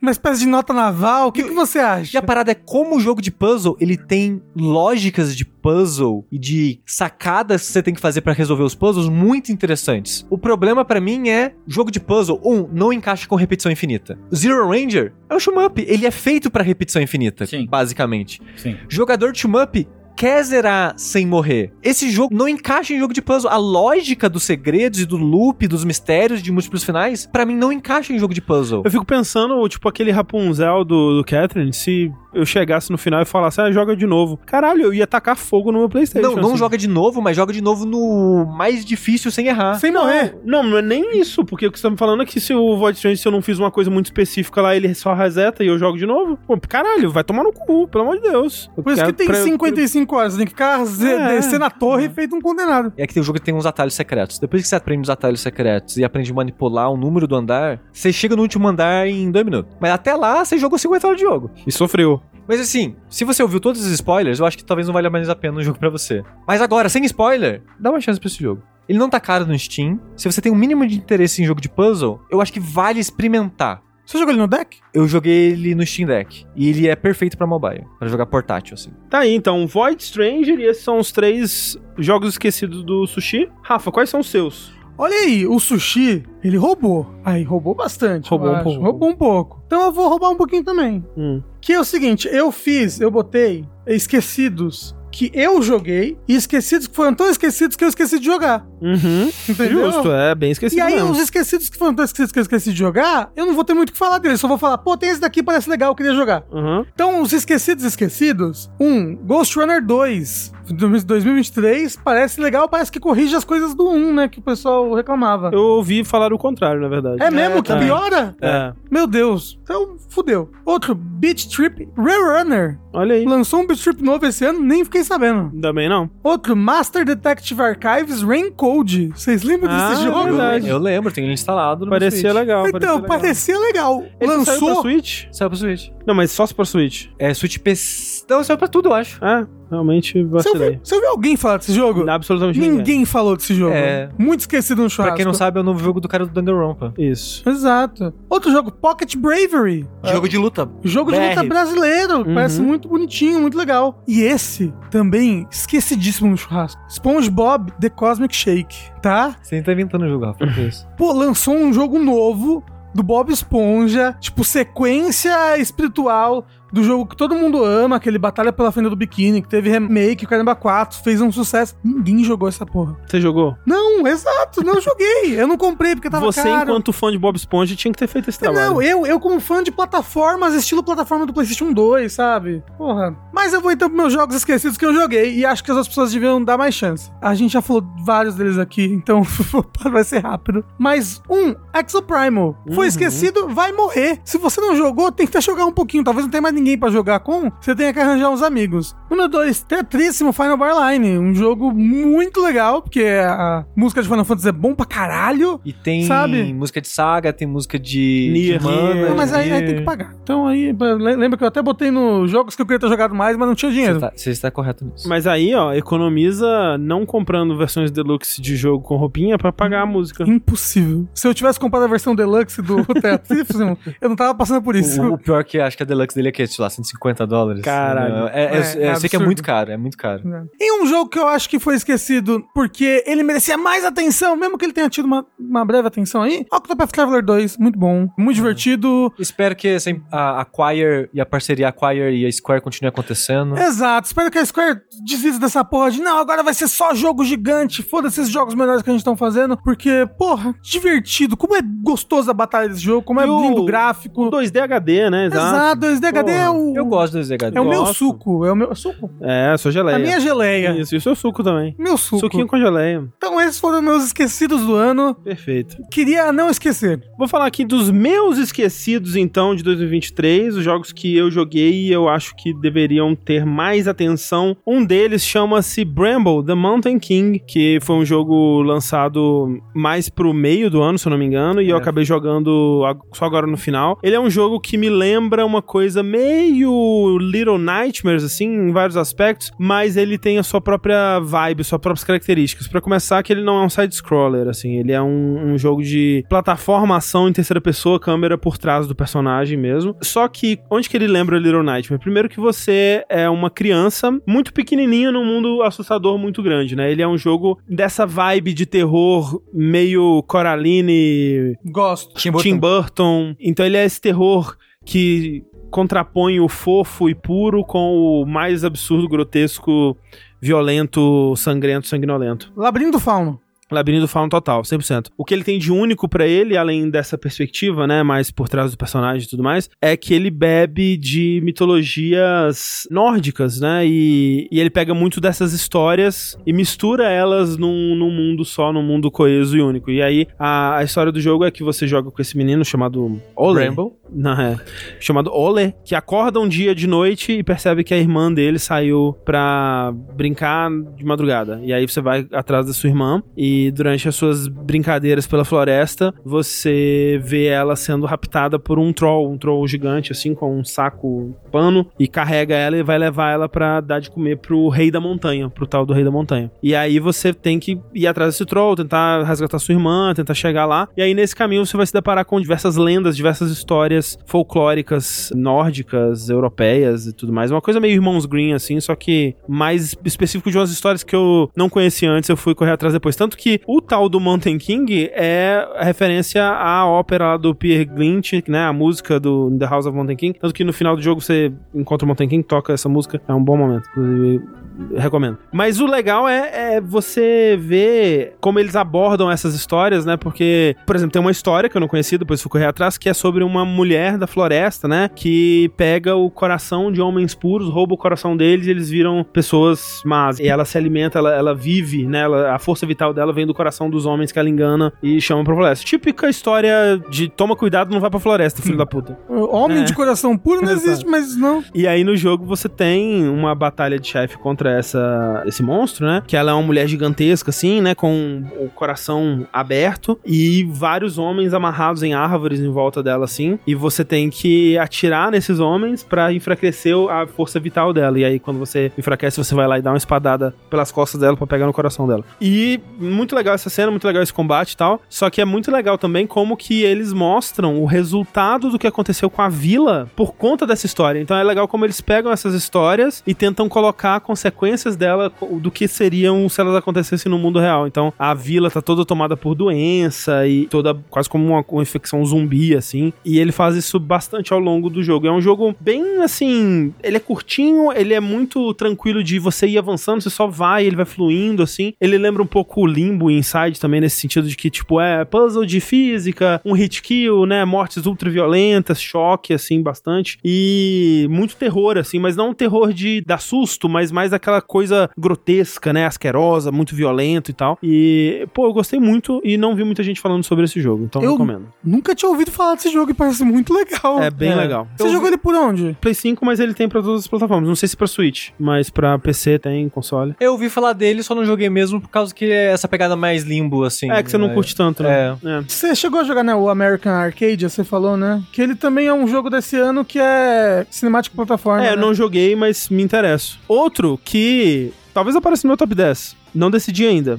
Desculpa se eu estiver repetindo aqui. Mas eu preciso falar dele quantas vezes eu conseguir, que é The Making of Karateka. Que é um jogo barra museu que foi lançado pela Digital Eclipse ano passado, que é uma coletânea e também um museu que conta a história do primeiro jogo de sucesso de Jordan Mechner, que foi se tornar o criador de Prince of Persia, né? Inclusive, é, ouçam o vértice que o, o Sushi e o André falam desse jogo, né? Uhum. Desse museu. desse jogo é, museu, é, que é, é, muito interessante. É, eu não vou... Muito, muito legal no vértice. Obviamente não vou entrar em tanto detalhe aqui, mas é meio que isso, você tem ali várias versões do Karateka, tem as versões principais das plataformas que ele foi lançado. Então você tem a versão de Apple II, você tem a versão de Commodore e de Atari ST. E você vai jogando essas versões contextualizando, né? Então ele vai te contando o que que o Jordan McNair estava fazendo da vida, como que era a vida dele na faculdade, projetos, né, que ele começa a desenvolver, jogos que ele começa a desenvolver para tentar ganhar. Ele tinha esse sonho, né, de ser um, um game designer e ele começa a tentar desenvolver jogos baseados baseados no que estava rolando nos arcades, mas versões domésticas desses jogos. Você consegue jogar protótipos desses jogos, ver como que ele desenvolveu as ideias, como que essas ideias foram avançando. Jogos que nunca tinham sido lançados comercialmente antes e vendo como que isso vai informando o lançamento, né, as ideias dele para criar o Karateka, como que o feedback da publisher, né, da Brother Band na época, vai influenciando ele a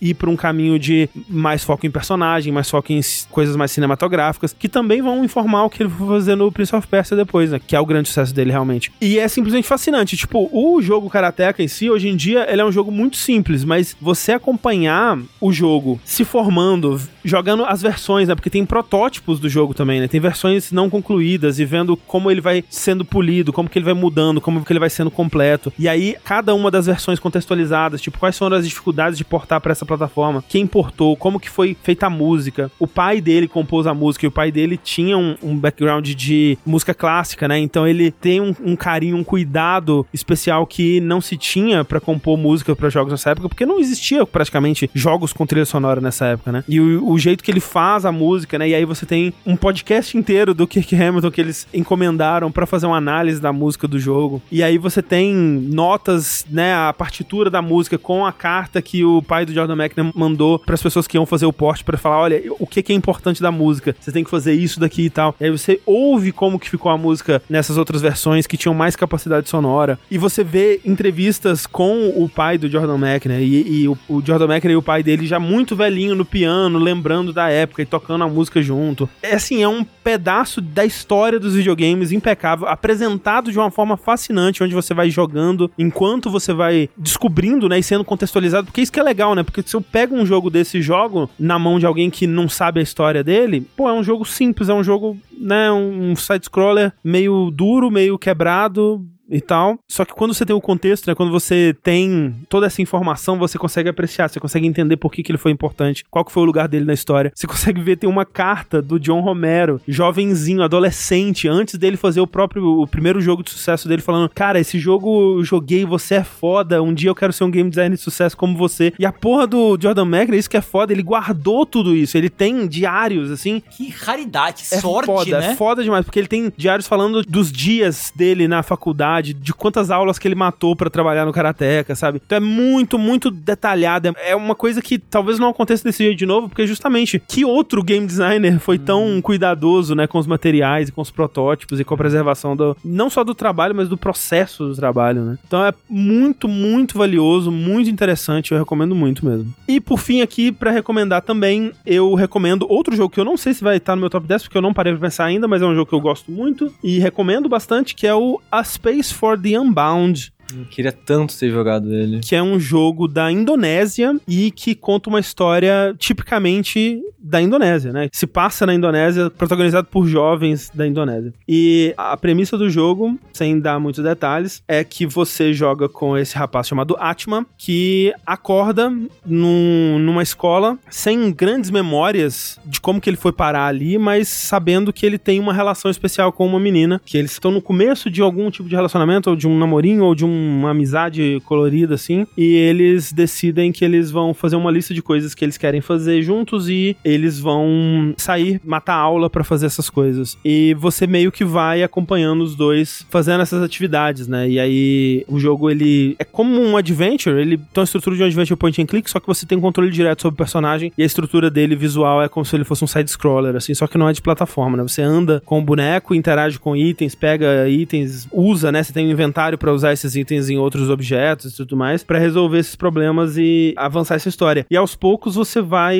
entendendo que essa garota ela tem algum tipo de poder sobrenatural que ela tem algum poder de manipular a realidade, né? Porque ela encontra um gatinho muito magrinho na rua e ela fala, vamos comprar comida para ele. E ela pergunta se você tem dinheiro, você fala, pô, não tenho. E ela, ah, pô, que pena, né? E tal, dá uma conferida de novo. Aí você vê a mãozinha dela brilhando assim, e de repente você tem o dinheiro no bolso, né? E ela vai revelar para você, quando vocês estão no cinema, que ela tem esse poder, né? De, de alguma forma modificar a realidade. E vocês estão assistindo esse filme no cinema, vocês estão conversando sobre uma coisa lá, e ela usa o poder para te impressionar. E algo de errado começa a dar, assim, ela manipula demais a realidade, vamos dizer, e problemas começam a acontecer. E aí cabe a você ir tentando consertar esses problemas na realidade com um livro mágico que você também tem lá. É toda uma coisa de realismo mágico, assim. O seu personagem, o Atman, ele, ele sonha com uma outra garota que ele escreve histórias com ela e tudo mais, e eles têm esse livro. E nesse dia ele acorda com esse livro mágico com ele, e você, com esse livro, consegue entrar na cabeça das pessoas e meio que ver uma versão manifestada dos problemas que elas estão passando e você consegue ajudar elas com lógica de jogo de adventure, né? Pegando Psychonauts. aqui.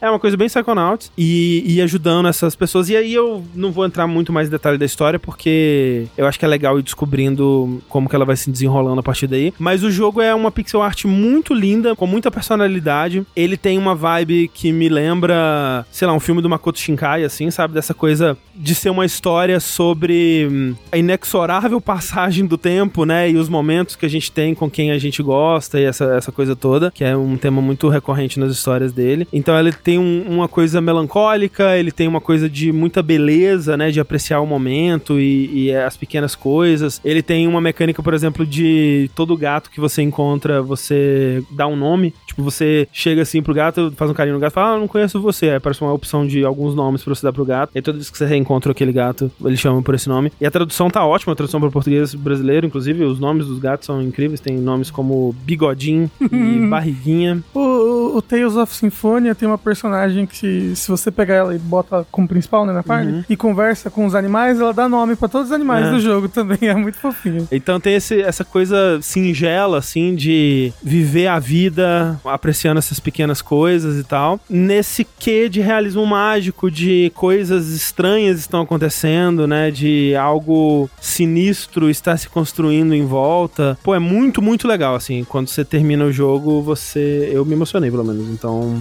recomendo a Space for the Unbound. Muito longo? Não, umas 8, 10, por aí. 55. Eu não lembro, agora tem é. que ver no. Quantos finais? 17? Tem é. mais de um final, mas eu só fiz um. é. E esses são os meus jogos esquecidos de 2023. Quais são os seus, Tengu? Bem, muito rapidamente que tentar falar dos jogos esquecidos desse ano. O primeiro deles é justamente o My House. Ah, é verdade. Eu né? acho que ele, Sim. apesar de ser assim uma experiência bem incrível, é um jogo que é fácil de meio que desaparecer, né? No meio das uhum. dos lançamentos grandes que teve esse ano. Até e... por ser meio chatinho de fazer rodar, né? É, assim, não é, é, difícil exatamente, mas você precisa ter o Doom e aí baixar o, o GZ Doom e aí colocar o WAD, né? O, o arquivo na pasta. É, tipo, não é, não é um jogo que tá disponível pro Switch, sabe? Isso. É, então, é um jogo que você vai ter que baixar. É, é um mod de Doom. Isso. Você vai ter que fa fazer um mod de Doom funcionar. É. é, é assim, qualquer complicado. pessoa com um PC consegue, mas ah. assim é mais passos do que, né? Não, não duvide de minha incapacidade com tecnologia.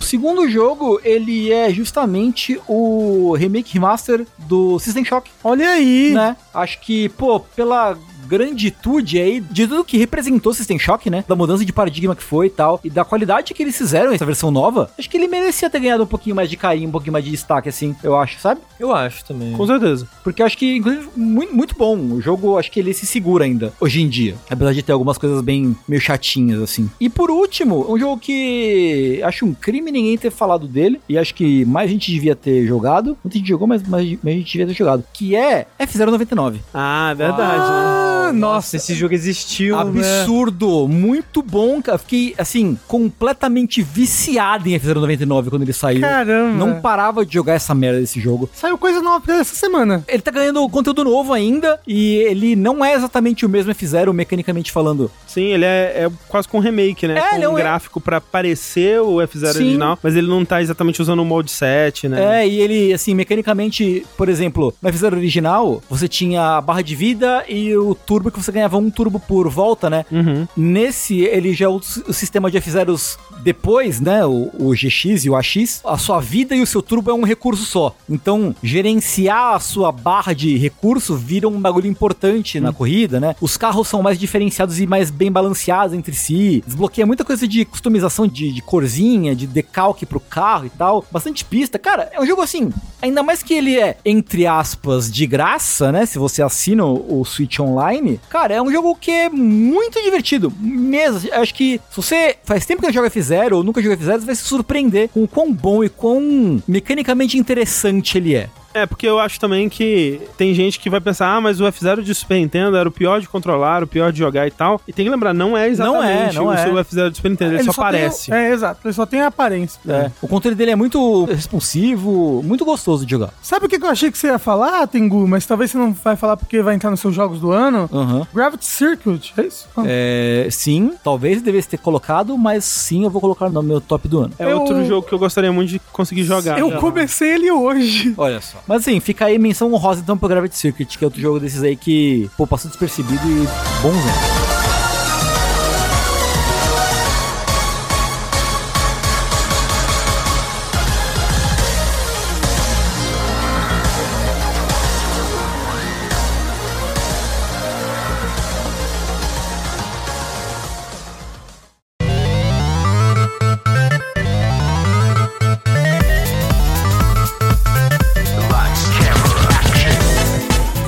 Agora para a terceira, derradeira, e tenho que dizer aqui a mais aguardada por mim, parte do podcast, que é sobre as previsões. Nós vamos pontuar as nossas previsões de 2023 e declarar, né, cravar, mater o martelo nas previsões de 2024. Como sempre, vocês não se lembram, né, não. das suas previsões, vai ser uma surpresa para todo eu mundo. Eu mal lembro da lista que eu já escrevi. Exato, eu pois não lembro o é. que eu escrevi aqui nos meus 10, nas minhas 10 previsões. Mas eu fui lá no podcast do ano passado passado, escutei, escutei as condições que a gente deu, né? Toda a discussão em volta de cada cláusula ali, né? O que, que deveria ser considerado ou não para cada um pontuar. E anotei tudo aqui e vou ler para vocês e a gente vai ver quantos pontos cada um marcou. Vamos começar com o sushi? Ai, meu Deus, lá vai. O André tá rindo, já tô, já tô vendo. Eita! A primeira previsão do sushi foi a seguinte: Hollow Knight Silk Song não sai. Olha! Que filho da mãe! Foi, pô, foi culpa sua! Cravou. Começou pontuando um pontinho. Segundo, vendas do PlayStation VR 2 decepcionam. E aí a gente decretou que o que, que seria levado em consideração para determinar se seria uma decepção ou não é se tiver algum comunicado oficial ou vazado sobre estar abaixo das expectativas. Aí eu dei uma pesquisada e o que eu encontrei, tanto de oficial ou vazado, foi alguns meses depois que lançou, eles anunciaram que em seis semanas tinha vendido 600 mil, que era mais que o PlayStation VR 1, e não mencionaram mais sobre performance. Então vou considerar que não decepcionou. É, exato, é. Talvez não, não foi o sucesso do caralho, mas não decepcionou. Sabe? Exato. Terceiro, e essa aqui nós temos que levantar e aplaudir o Sushi nessa. Uhum. Eita! Metal Gear dará as caras de novo. Oh. Que isso! E aí, a gente falou, e aí a gente falou que seria um anúncio oficial que poderia ser remaster, remake ou anúncio de novo jogo. Tivemos remaster e remake aparecendo em 2023, então pontua com louvor, com louros. Eu não sei de onde eu tirei esse chute, mas se preparem para um que eu tenho aqui. Opa! Eita! Vamos ver lá. Olha só, a quarta é complicada. Eu vamos ver o que, que vocês acham. Essa daqui é uma que a gente devia ter entrado em mais detalhes no podcast, mas eu tenho um comentário do Rafa aqui e pensando na época, eu acho que eu entendo o que o Sushi quis dizer. Ele disse: sem DLC de Elden Ring. Aí vamos com calma. Nós não tivemos o DLC de Elden Ring saindo certo. em 2023, mas o que eu acho que o Sushi quis dizer é que não teria Exato. DLC de Elden Ring, porque o comentário que o Rafa faz em seguida é, pô, o Bandits of the Badlands, e aí você fala, ah, o Barbarians of the Badlands e tudo mais, que era naquela época que tava esse rumor e que a gente tava esperando, teve um update e tudo mais, mas que não deu em nada. E a gente só foi ver o DLC sendo anunciado, acho que em fevereiro, alguma coisa assim. O que o Sushi achava que Elden Ring é um jogo grande o suficiente já, é. não precisava de DLC. Agora, a gente não cobrou que ele dissesse que era isso que ele tava querendo dizer. Tá meio ambíguo. Eu não sei uhum. se. Que, aí, Mas que, que vocês dá, dá, meio ponto pra ele. Meio, meio, ponto, meio, ponto, meio, meio ponto. Tá dá bom. meio tá bom, ponto. Então. Então, meio ponto. Então, dois pontos e meio por enquanto. Cinco, Metroid Prime 4 não lança em 2023. Não, é, isso é fácil. Porra. Então por que não colocou no seu? Agora Você é quem disse que eu não botei? eu botei agora. Agora é fácil, né? Ó, essa daqui, pô, triste, porque parecia fácil, mas se tornou difícil. 6. Pragmata continua desaparecido. continua. Não continua. Apareceu. Teve um trailer. Teve um trailer novo onde eles falaram, deram aquela cartinha lá. É. Ah, nossa, é verdade. Parecia um fácil, novo. mas não foi fácil, de é. fato. E o pior é que foi só a cartinha. É. Foi só a cartinha falando, ah, vamos fazer ainda, existe. É, ok, ok, ok. É. Então, é porque a gente falou, ah, se não tiver nada novo, né, nenhum trailer e tal, e a gente teve um novo trailer em junho. 7. Capcom anuncia um novo Mega Man. Não. Infelizmente não. não. Infelizmente não. Aí sonhou alto demais, Ícaro. O X-Dive offline não conta. Não conta. e ele foi anunciado acho que em 2022, o, X, o offline. Eu não lembro. O offline eu não lembro quando ele foi anunciado. 8. Ouvimos oficialmente sobre o novo console da Nintendo. Um ano de atraso aí, infelizmente. Não, Aliás, um ano de adiantado, né? É. Teoricamente, né? A gente não é, sabe ainda. Não sabe. 9. Game Pass vai ter um salto no preço da assinatura. Teve mesmo. De fato. De fato teve. E 10 é uma que a gente não sabe pontuar ainda. Zelda vai ser o jogo do ano de jogabilidade. Eu acho que não vai ser. Eu acho também que não, então eu não pontuei aqui. Então 4,5 ok, tá dentro da média. 4,5. 4 pontos e meio, exato. Admito que eu perdi a conta quando eu tava falando, mas você disse que é 4,5. É, não, eu vi aqui, 4,5. Ah, tá. Vamos ver a do Rafa agora, então? Ih, eu lembro que eu fui mal no passado, que nem esse ano aqui, eu só tô com uma previsão bosta. Vamos lá. 1. Um, Tears of the Kingdom é o jogo do ano do Game Awards. Não, não foi. Porra! Não foi. Que ódio, maldito Mas parecia que ia ser, né? Maldito, ah. malditos! Ó, essa daqui também merece uma discussão porque é meio confuso. 2. Época da E3 surpreende positivamente overnautibilidade. Você disse, a gente vai sair falando, caramba, esse ano foi, hein? E eu não acho que a gente eu acho que não. sentimento. Não foi. Se fosse a Game Awards, sim. É. Mas a época de 3, não. Não, eu a, gente, a gente não. não saiu com isso, Rafa. Teve Dragon's Dogma 2, como assim? Não, teve mas coisas é legais. Um é, teve coisas legais, mas a gente não saiu falando, no, porra, esse ano foi, hein? Eu acho que falamos sim, hein? 3. Novo trailer de adaptação cinematográfica de videogames. E aí a gente pensou, mas pera, que tipo de trailer e tal? Porque primeiro você falou assim: nova adaptação vai ser anunciada. Que teria sido mais legal porque Zelda foi anunciado. Mas a gente falou, ah, parece fácil, né? Muda pra trailer. O meu é tudo parece fácil. O dele Metroid Prime 4 não vai ser lançado. e aí a gente marcou que seria, tipo, ah, é um trailer de um filme de Hades pra cima, em termos de popularidade. Esse foi o termo que a gente usou. E aí eu fui olhar pra ver se tinha. E o trailer, o primeiro trailer do Five Nights at Freddy's saiu em maio. Então você marca. Uh! Novo trailer de adaptação cinematográfica. 4. E essa aqui mandou bem filme de Mario quebra recordes no cinema. Olha só. Olha só. Quebrou múltiplos recordes. É, Saiu. 2023. Isso. Saiu 2023. É, olha aí. É, incluindo aí, tipo... Tá, maior... tá pro Oscar, tá concorrendo ao é. Oscar de animação. Eu não acompanho o Oscar. Então. então quebrou múltiplos recordes, incluindo, tipo, o maior fim de semana de estreia pra um filme animado, maior bilheteria de adaptação de videogame, dentre outros. 5. Outra grande compra acontece no mundo dos games. E aí a gente determinou que, que seria, né? Porque a gente estava pensando na compra da Activision Blizzard. E aí a gente falou assim, grande nível Band. A gente foi ver, tipo, ah, a partir de 3 bilhões, a gente chegou na conclusão que a partir de 1 bilhão já estava valendo para ser uma compra grande. Eu fui ver quais compras aconteceram. Teve uma empresa que ela não é só de videogame, mas ela também publica videogames, chamada Scopely, que foi vendida por 4.9 bilhões pro Sev Games Group, aquele grupo saudita. É uma empresa meio nada a ver mas talvez valha. É, porque assim, Se só, se só estipulou valor é, e não relevância. É uma empresa de games que foi vendida por 4,9 bilhões. Ok, valeu! Pra mim, pontua. É... Eu acho que valeu. Dá um, um pontinho, por favor, senhor. Só uma migalha de pontinho. Isso. Três pontos até agora. Seis. E essa aqui, quando eu tava ouvindo, eu achei muito impressionante. Mas aí eu e o Tengu pontuamos nessa aqui também. Ah. Que é novo Mario da linha principal anunciado.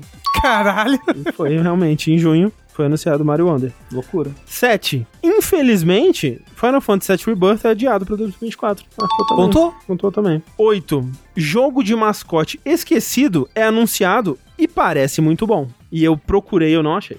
Gex! Entre então, eu considerei o Gex, ou até mesmo Tomba, mas, mas tipo... Foi, foi, é remaster, É, né? e não parece muito bom. Não, remaster parece bom. O Gex não parece muito bom, não. Como assim? Não. Não, não que você tinha falado, tipo, a gente tinha decidido que era um jogo tipo um Bubsy ou um Aero de Acrobat. E realmente o Gex entraria nisso aqui. Mas, mas é, é não foi um novo jogo. É, não é um jogo novo. É remaster.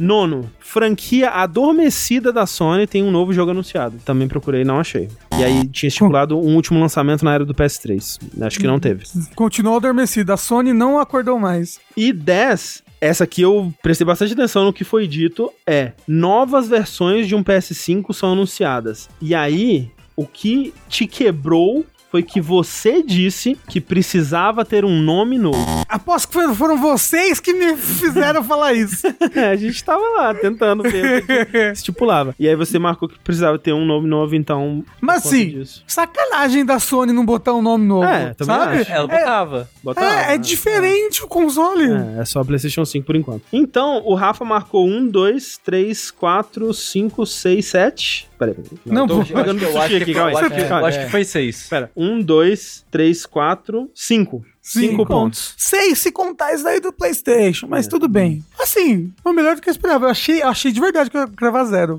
mas porque eu não lembrava mais nada do que eu tinha falado. Vamos lá do Tengu então. Tá, ixi. Primeiro. Ah.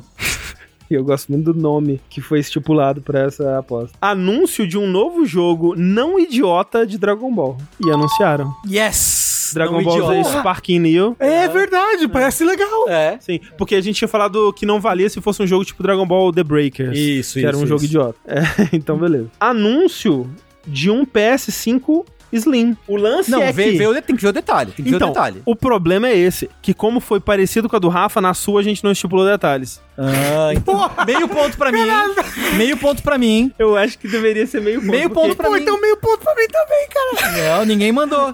A gente pega esse ponto e divide em dois, ah, ah, não, Tem que dividir. Não, não, não, não, não, não. Porque como era parecido, a gente falou, ah, tá ok, ok, parecido, igual, então próximo, bora pra próxima. A gente não estipulou que tinha que ter o um nome. Ah, meio pontinho pra mim. Tá bom, um e meio. Isso. Três, anúncio de novo Mario da linha principal. Nossa, também. Show. 4. Não vai completar a compra da Activision. Completou. Completou. 5. Square não vai soltar nada de NFT. E soltou. Eles fizeram alguns do Final Fantasy Teve mais do pro meio do ano. Eve também, né? E te... Não, então, é, é, que o pessoal tava achando que era Parasite ah, Eve é? e que é aquele Simbiogênesis. Pode crer, pode crer, pode crer. Que lançou agora em dezembro, fui lá no site ver, tá os NFT tudo à venda que e legal. tal. Então tá Bacana. Que bom. Essa daqui, fiquei chocado. Impressionante, porra. Vamos ah. aplaudir de pé. Vem. 6. Vamos saber qual é o primeiro jogo da Unseen, a empresa da Ikumi Nakamura. Uh! Manjo muito. Foi anunciado no Game Awards é. Kemuri. Kemuri. 7. Alguma atualização do Project GG da Platinum. Não tivemos. Não teve. É, eu acho que talvez nem tenha É, mais. agora tá é, mais agora, difícil ainda. Agora se pá, nunca mais. Foi de GG ISO, né? É. 8. Final Fantasy VII Rebirth adiado para 2024. Okay. Essa daqui fiquei meio frustrado do que a gente decidiu para validar ela, mas eu acho que vai marcar porque, ó, 9. Hum. Diablo 4 vai ter Battle Pass, mas vai ser um jogo bom. E aí a gente decidiu o que que é um jogo bom para Diablo 4. E aí a gente decidiu que era verdinho no Metacritic. E ele tá verdinho no Metacritic. Mas assim, roubando, mas tudo bem. Eu, é o que a gente estipulou. Não, mas eu, mas eu acho que ele foi considerado, no geral, um jogo bom. Ele foi. Ele é, foi. O, o, negócio é que ele lançou muito bom, eu joguei no lançamento dele. É. Ele, tá, ele tá na, na, na no, sei lá, no top 15 de jogo do então, ano. Então, é, é, por isso que eu falo, se o que tivesse sido estipulado foi, sei lá, a opinião geral dos jogadores atualmente, aí eu concordaria que daria pra é, questionar. porque lançou bom, o negócio é que Exato. a Blizzard... Do, do, Cagou, né? No, foi no, nos meses que foi decorrendo o jogo, ele foi, foi cagando no jogo. É. E a décima, na época ainda tinha esse nome, The Lords of the Fallen, vai surpreender positivamente. Olha aí. Marquei. E assim, tem um, um, núcleo de pessoas que odeia esse é, jogo. Ah, é, o pior jogo do ano. Jura? Sim, Sim tipo, muito. Um, apareceu muito para mim recomendado no YouTube vários canais diferentes fazendo pior Souls-like, jogo lixo, não joga. Piores jogos do ano. Caramba. E assim, é um jogo legal. É, eu acho que a minha impressão, sem ter jogado, vendo né, da minha bolha e tal, é que sim. surpreendeu positivamente. É, sim, eu diria que sim. É. Né? Tipo, a minha régua era o sushi. Ok. Ah, no, exato. No, no surpreendeu positivamente. Foi uma surpresa do ano pra é, mim. Sim, sim, sim. Então o Tengu marcou 6,5. Caralho. O Tengu me dá esse meio. Quer dizer... Não, é o meu. Me dá esse meio, Tengu é depois. É, eita. Agora vocês vão ver, cara. O campeão chegou aqui. Ó. Oh. No Game Awards, o André só errou dois, tá? É, é, o André é muito bom pro Game Awards. Cara, nós Nostradamus os games. Vocês né? são muito noob aí, eles vão tomar na cara agora. É. Vamos lá, minha primeira. Teaser de outros universos Nintendo no final do filme do Mario. Não, não. teve. Não teve. Não teve. Teve do Yoshi, né? Mas, né? É, não é outro universo Mario. Dois. Alguém vai comprar a Ubisoft. Não. Comprou a Ubisoft. Porra, que aposta alta. 3. É. Zelda será jogável em Tears of the Kingdom. Não. Tá. Não foi jogável em Kingdom. 4. Algum anúncio envolvendo Final Fantasy IX. Não. Nossa. Teve até mais novidades do rumor, mas não teve anúncio. A gente entrou na minúcia desse disso Entrou. Aí. A gente falou que tinha que ser alguma coisa do jogo, não valia um álbum, não valia... É, é porque teve aquele projeto de, entre aspas, remake de fã, né? É, não é não Que é o valeria. tributo lá. Aí, é, aí realmente não, não vale. 5. Algum jogo será anunciado com alguma parte feita por inteligência artificial. A gente teve. Né? Vários. Né? Pelo menos o Portopia seria o Mother Case, se quiser colocar um é, de publisher é, grande aí, mas não. Sim. Um pontinho. 6. Valve anuncia seu próprio Game Pass. Caramba, André. 7. Sonhou alto. Nossa, sonhou mesmo. Novo Mario da série principal é anunciado. Foi? Todo mundo me copiando, nossa. 8. A época da E3 vai ser flopada. E aí o que a gente determinou para identificar isso seria o nosso sentimento, né, em relação a essa época. E aí a gente concorda que 2021 e 2022 foram meio flopados. Se 2023 for mais ou menos nesse nível, foi flopado. E eu acho que foi mais ou menos o mesmo nível. Eu Os três que... anos foram meio. Foi melhor, hein? Talvez. Mas foi é. mais ou menos o mesmo nível. Eu diria que foi o mesmo nível, é. 9. Novo jogo de Castlevania anunciado. Hum. E aí eu preciso saber de vocês se vocês vão considerar o Return to Castlevania, que saiu em não. março, que é o DLC do. Não, não é um jogo de Castlevania. É. É, é, um, é tá no máximo meio ponto. É. Você quer me, meio ponto. Meio ponto. Meio tá ponto. Assim, pra fazer caridade. Tá bom. É. E 10, ano termina sem resolver a compra da Activision Blizzard. Porra. Então, com o menor placar entre nós, eu fico com 3,5 pontos. O bom é que a gente faz tão no foda-se que cada ano alguém fica no zero, mas vai, vai, vai, vai, vai é. flutuando. Então, que fiquei eu por último com 3,5, o Sushi em terceiro com 4,5, o Rafa em segundo com 5 pontos e o Tengu em primeiro com 6,5. Se não me falha a memória, não é a primeira vez que Tengu vence. Deve ser ano passado ele venceu também. Aí, ó, viu? É, Manjo muito. É, brabo. Porra. Muito manjador. Dito isso, roubou meio ponto meu aí. Achado não é roubado. Sabe o que é o Quem louco? perdeu é relaxado. eu repeti a aposta sem saber. Ah, é? é e não só minha, eu, eu repeti a aposta de vocês. Eu não, eu acho que eu não repeti nenhuma aposta esse ano. Eu não lembro o que, que eu botei aqui. Então vamos lá. Vamos cravar agora as apostas 100% acertadas, sem risco de erro para 2024 Sushi. Ó, essa aqui eu vou ser preciso, uhum. porque ela é quase garantida, então eu vou colocar uma parada mais de risco aqui. Tá bom. O Nintendo Split uhum. é real. Tá bom. E o que eu quero dizer com isso? Não necessariamente o nome, tá. mas a lógica de duas telas. Duas telas. Ok, ok, ok. É, tá bom. Então, o console, que a gente imagina que vai ser anunciado, inclusive não vou aceitar só a Nintendo anunciar um novo console esse ano, já fico aqui, uhum. porque já é quase certo. Vai ser anunciado e vai usar de alguma forma duas telas. Seja uma tela é. que divide em duas, seja uma isso. coisa meio DS, okay. seja controle com telinha, de alguma forma Sim. ele vai ter duas telas. Isso. E aqui vem uma aposta conjunta que aí é, é erro. Uhum. É a segunda? Essa é a minha segunda aposta. Ok. Que depende da primeira. Tá. Já fica o aviso, não, não é, é bom. Não, é, é bom. O Nintendo Split vai rodar DS e 3DS. Oh. Ousado. Ousado. É que realmente, se ele tiver duas telas, não tem por que não é. rodar. Dito isso, é a Nintendo. É, é capaz de ter é. duas telas e não rodar a DS 3DS, tá? É, ou pelo menos que eles demorem pra lançar, né? É. Talvez não no lançamento, mas enfim. Aí, Vocês me dizem se acha que é válida essa aposta aqui. Que é, IA será usada mais amplamente e descaradamente em grandes estúdios. Em grandes estúdios. Uhum. É. Tá, vamos estipular o que, que isso quer dizer. Quantos lançamentos, hum, assim, uns três o, o, de grandes estúdios? O ruim é que é difícil saber exatamente, né, é. se é usado ou não, porque nem todas vão querer dizer que usaram. Exato. Sim. A gente vai ter que ter certeza que foi usado, e aí eu diria pra colocar um número, assim, tipo, Bom, quantos lançamentos. Vamos fazer assim, ó, não precisa fazer lançamento. Mas vamos dizer que três estúdios grandes uhum. falaram que usaram IA durante o ano. Tá, falaram que usaram ou que vão usar, tipo a Square. É. Tá. Então, três. E três que é o um número baixo até. Tá, é, eu tenho uma bem parecida. Então, mas, tá. mas vamos colocar estúdio grande, assim. Vamos colocar estúdio grande,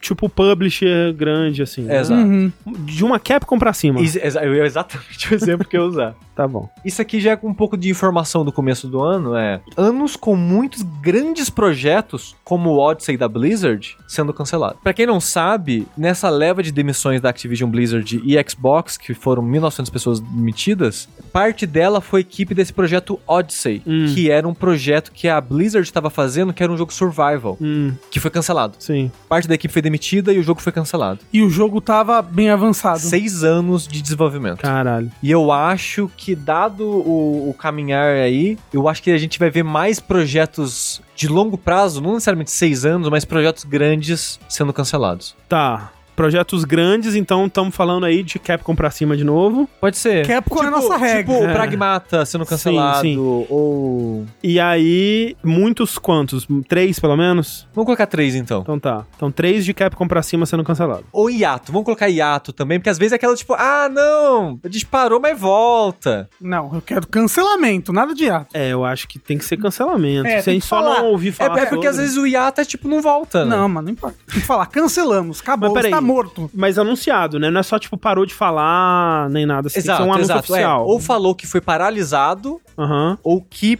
cancelado. Mas mesmo. tem que ser um anúncio oficial, não pode vazar exato, nada, beleza. Exato. Vou ser usado. Tô sonhando, cara. Esse aqui eu tô sonhando. Não, tá, tá certo, pô. Novo Zelda 2D. Tá por bom. Quê? Por 2D não precisa ser pixel art. Aham, é... pode ser tipo Link's Awakening. Exato, uhum. exato. Mas é... eu acho que vai ter no primeiro ano do Nintendo Split, vai ter um novo Zelda 2D. Ou talvez um remake do, do Seasons. É. Ou do Ages. Exato, exato. É, ou, ou mesmo do... Link to the Past, ou algo assim. É. Eu tenho um parecido. E aí, você tá dizendo que ele vai estar no primeiro ano, então ele vai ser anunciado ou lançado? Anunciado. Anunciado. Anunciado. anunciado. Então tá bom. Aqui eu fiquei surpreso com essa minha aposta dado ano passado. Hum. Konami anuncia algum Castlevania. Olha aí. E eu coloquei algum e não novo, porque pacote de coletâneas eu queria vale. colocar nisso, é. Tá. É, tipo, porra. Porque eles estão no processo de fazer isso, né? Eles fizeram um pacote dos clássicos, um pacote do Advance, do Advance mas pode ter o um pacote de DS, por exemplo. Inclusive os de DS são maravilhosos, por favor. Sim, faz sentido.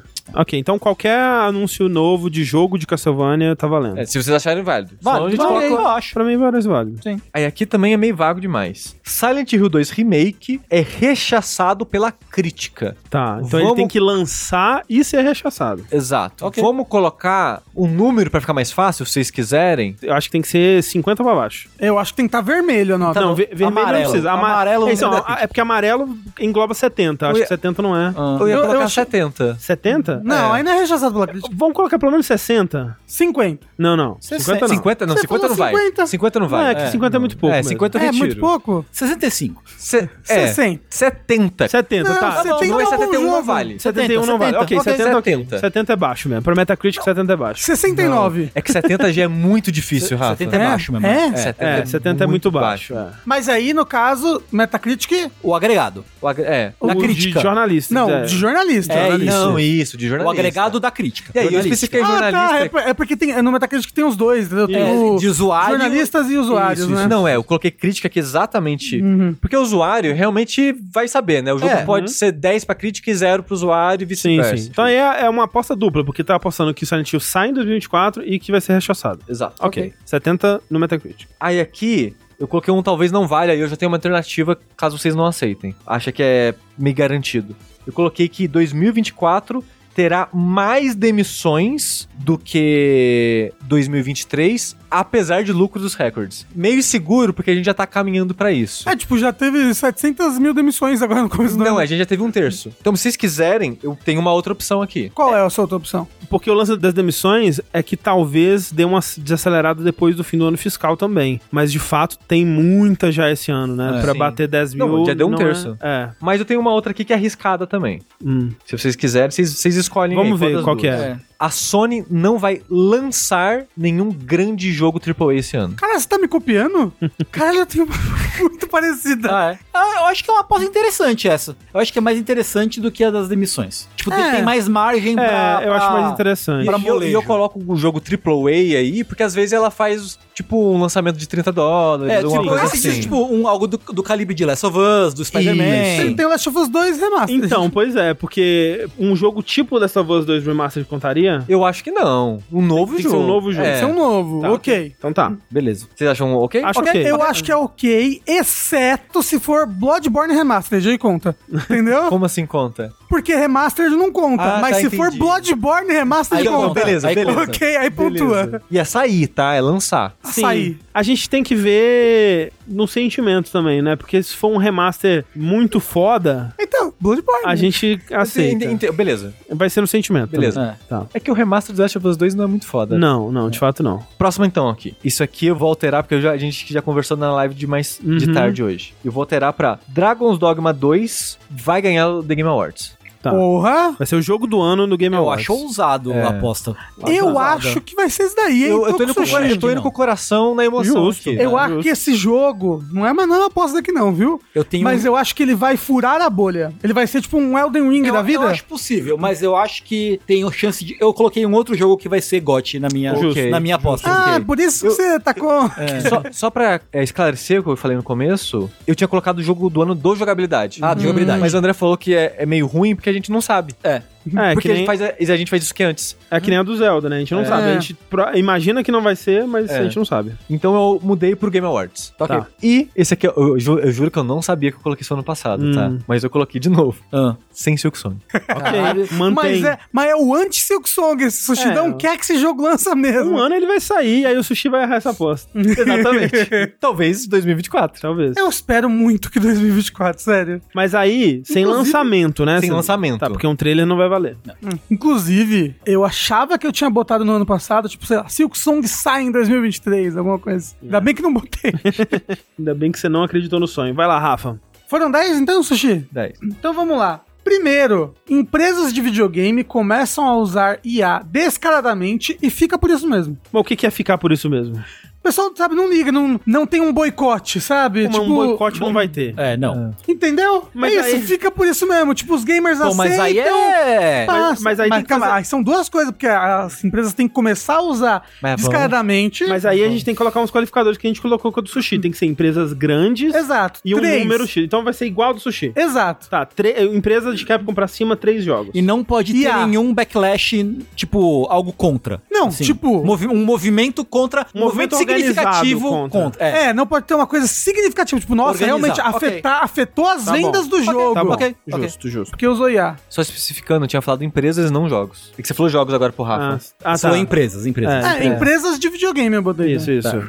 Segunda, Nintendo Switch 2 é anunciado e lançado no fim do ano. Então ele vai ser anunciado nesse ano e já vai ser lançado nesse ano mesmo, no final. No último quadrimestre. Eu acho que ele vai ser anunciado por agora e lançado no final. Esse, esse que é o rumor seguro. Eu acho que precisa de mais coisa aí. Mas é porque tem uma próxima que tá dependendo dessa. Não, mas eu acho que. Eu acho que essa Você acha? Põe porque um mês. Eu acho que é Põe um mês. Mês? É, põe um mês. Quando que lançou o Switch? Foi de março. março. Porra, não. Fevereiro. Fevereiro ou março? Fevereiro ou março. É, é. foi no começo do ano, é. né? No começo do ano. Poxa, vai lançar. Então, o Nintendo Switch 2, essa é a minha aposta agora. Nintendo Switch 2 vai lançar em setembro, que é meu aniversário. Ok. Ok. Tá Justo. bom. Ok. Ó, eu vou dizer que esse é o rumor que existe aí. Do, é? do Ser Cantoto lá, do pessoal que tá, que tá vazando essa informação, que tem os insiders lá. Eu não, eu não sabia. Eu, não eu só chutei porque é meu aniversário. Mas como o Rafa não sabia, eu okay. vou aceitar. Beleza. Então vai. Terceira. O nome do sucessor do Switch é Switch 2. E ele não trará nenhuma grande gimmick nova. Tá bom. Ok, é uma aposta. É uma coisa, uma, uma gimmick significativa, entendeu? Uhum, eu acho que ele vai ser. Uhum. Talvez, sei lá, ah, agora tem esse giroscópio que a gente vai usar sim, num jogo sim, só. Sim, Mas... É, se tiver uma gimmick tipo HD Rumble ou... Exato. É. Não, não, vai, não, vai, não, okay. não, não, não vai ser um split, vai ser sim, um Nintendo Switch 2. Então é meio que duas, duas coisas, né? Porque é o nome, vai ser Nintendo Switch 2 e não vai ter nenhuma grande gimmick. Outro também dependendo. Nossa, tá Uau. tá tudo dependendo do Switch, né? 2. Um dos launch titles do Switch 2 é algum remaster barra remake de Zelda. Ok, ok, ok. Tá bom. Né? Por quê? Porque Mas é launch, lançamento. É, então, é, vai ter que estar tá junto do lançamento. De lançamento é. é. Porque eles não lançaram o Twilight Princess HD e o Wind Waker HD até agora. Então, sabe? Pera rapidinho, um, a gente dois, vai levar em conta quatro. o TikTok? Se ele tiver um relançamento remaster? Se for remaster, sim. Tem que ser uma versão significativamente é, coisa. atualizada. Atualizada. 5. PlayStation esquece completamente que lançou um acessório em VR e não temos nenhum grande lançamento first party para ele. Pro VR. É. Exato, okay. é, exato. Okay. Tipo, tipo, algo do porte do Horizon. Horizon, isso, do Horizon tá bom. pintura de é, pink. Okay. Tá. Ok. Sexto, Sony reinaugura estúdio japonês. O Japan Studios? Vai, ela vai reabrir o a... Japan Studio. Exato. Não pode levar em conta o, a Sobo. A Sobo. É, não, é. tem que ser um estúdio que tava fechado e que vai voltar Exato, a existir. Não, mas, mas você tá falando de algum estúdio ou, ou do Japan Studio? Japan Studios. Algum dos estúdios japoneses dela, é. que foram fechados pelo Jim Não, Ryan. o que fechou não, é... foi o Japan Studio. É que era um, fechou outros Era um estúdio. É, um é. estúdio. Então o Japan Studio. Tá. Ok. Então tá bom. Xbox surpreende com um novo exclusivo de uma nova IP. Então um exclusivo que a gente não sabe sobre ainda. E é uma nova IP. De uma nova IP. É, tipo, não, não é tipo, ah, é o novo Conker's Bad for Day 2, não. Justo. Mas, por exemplo, não vale jogo que já tá anunciado. Tipo aquele lá do cara tocando viola. Não, não vale. Mas não, não, não é nada é... que vale anunciado, né? Ah. E já não é exclusivo também, né? Não? Não. Achei que fosse. Não, não vai, vai, ser exclusivo tipo Xbox PC, sabe? Tá. Okay. Então tem que ser Mas... um novo exclusivo surpreendente. Anunciado ou lançado? Anunciado. Anunciado. É, a não ser que seja Shadow Drop, aí 8. Square acha que está em 2020 e ainda tenta engrenar algo com NFT. Pô, mas essa aí foi. Essa é segura, hein? Não. É porque eles têm um projeto de NFT agora. Então eles teriam que lançar um novo projeto tipo Symbiogenes, que é um jogo de NFT. Exato. É isso? É, a Square vai tentar NFT esse ano, ainda, de quatro novo. anos depois. É, exato, a gente vai novo. ver um, um anúncio porque, por exemplo, se a Square chegar e falar assim, gente, vai ter uns NFT aí de Final Fantasy XVI, conta? Ou teria que ser tipo, estamos lançando um novo projeto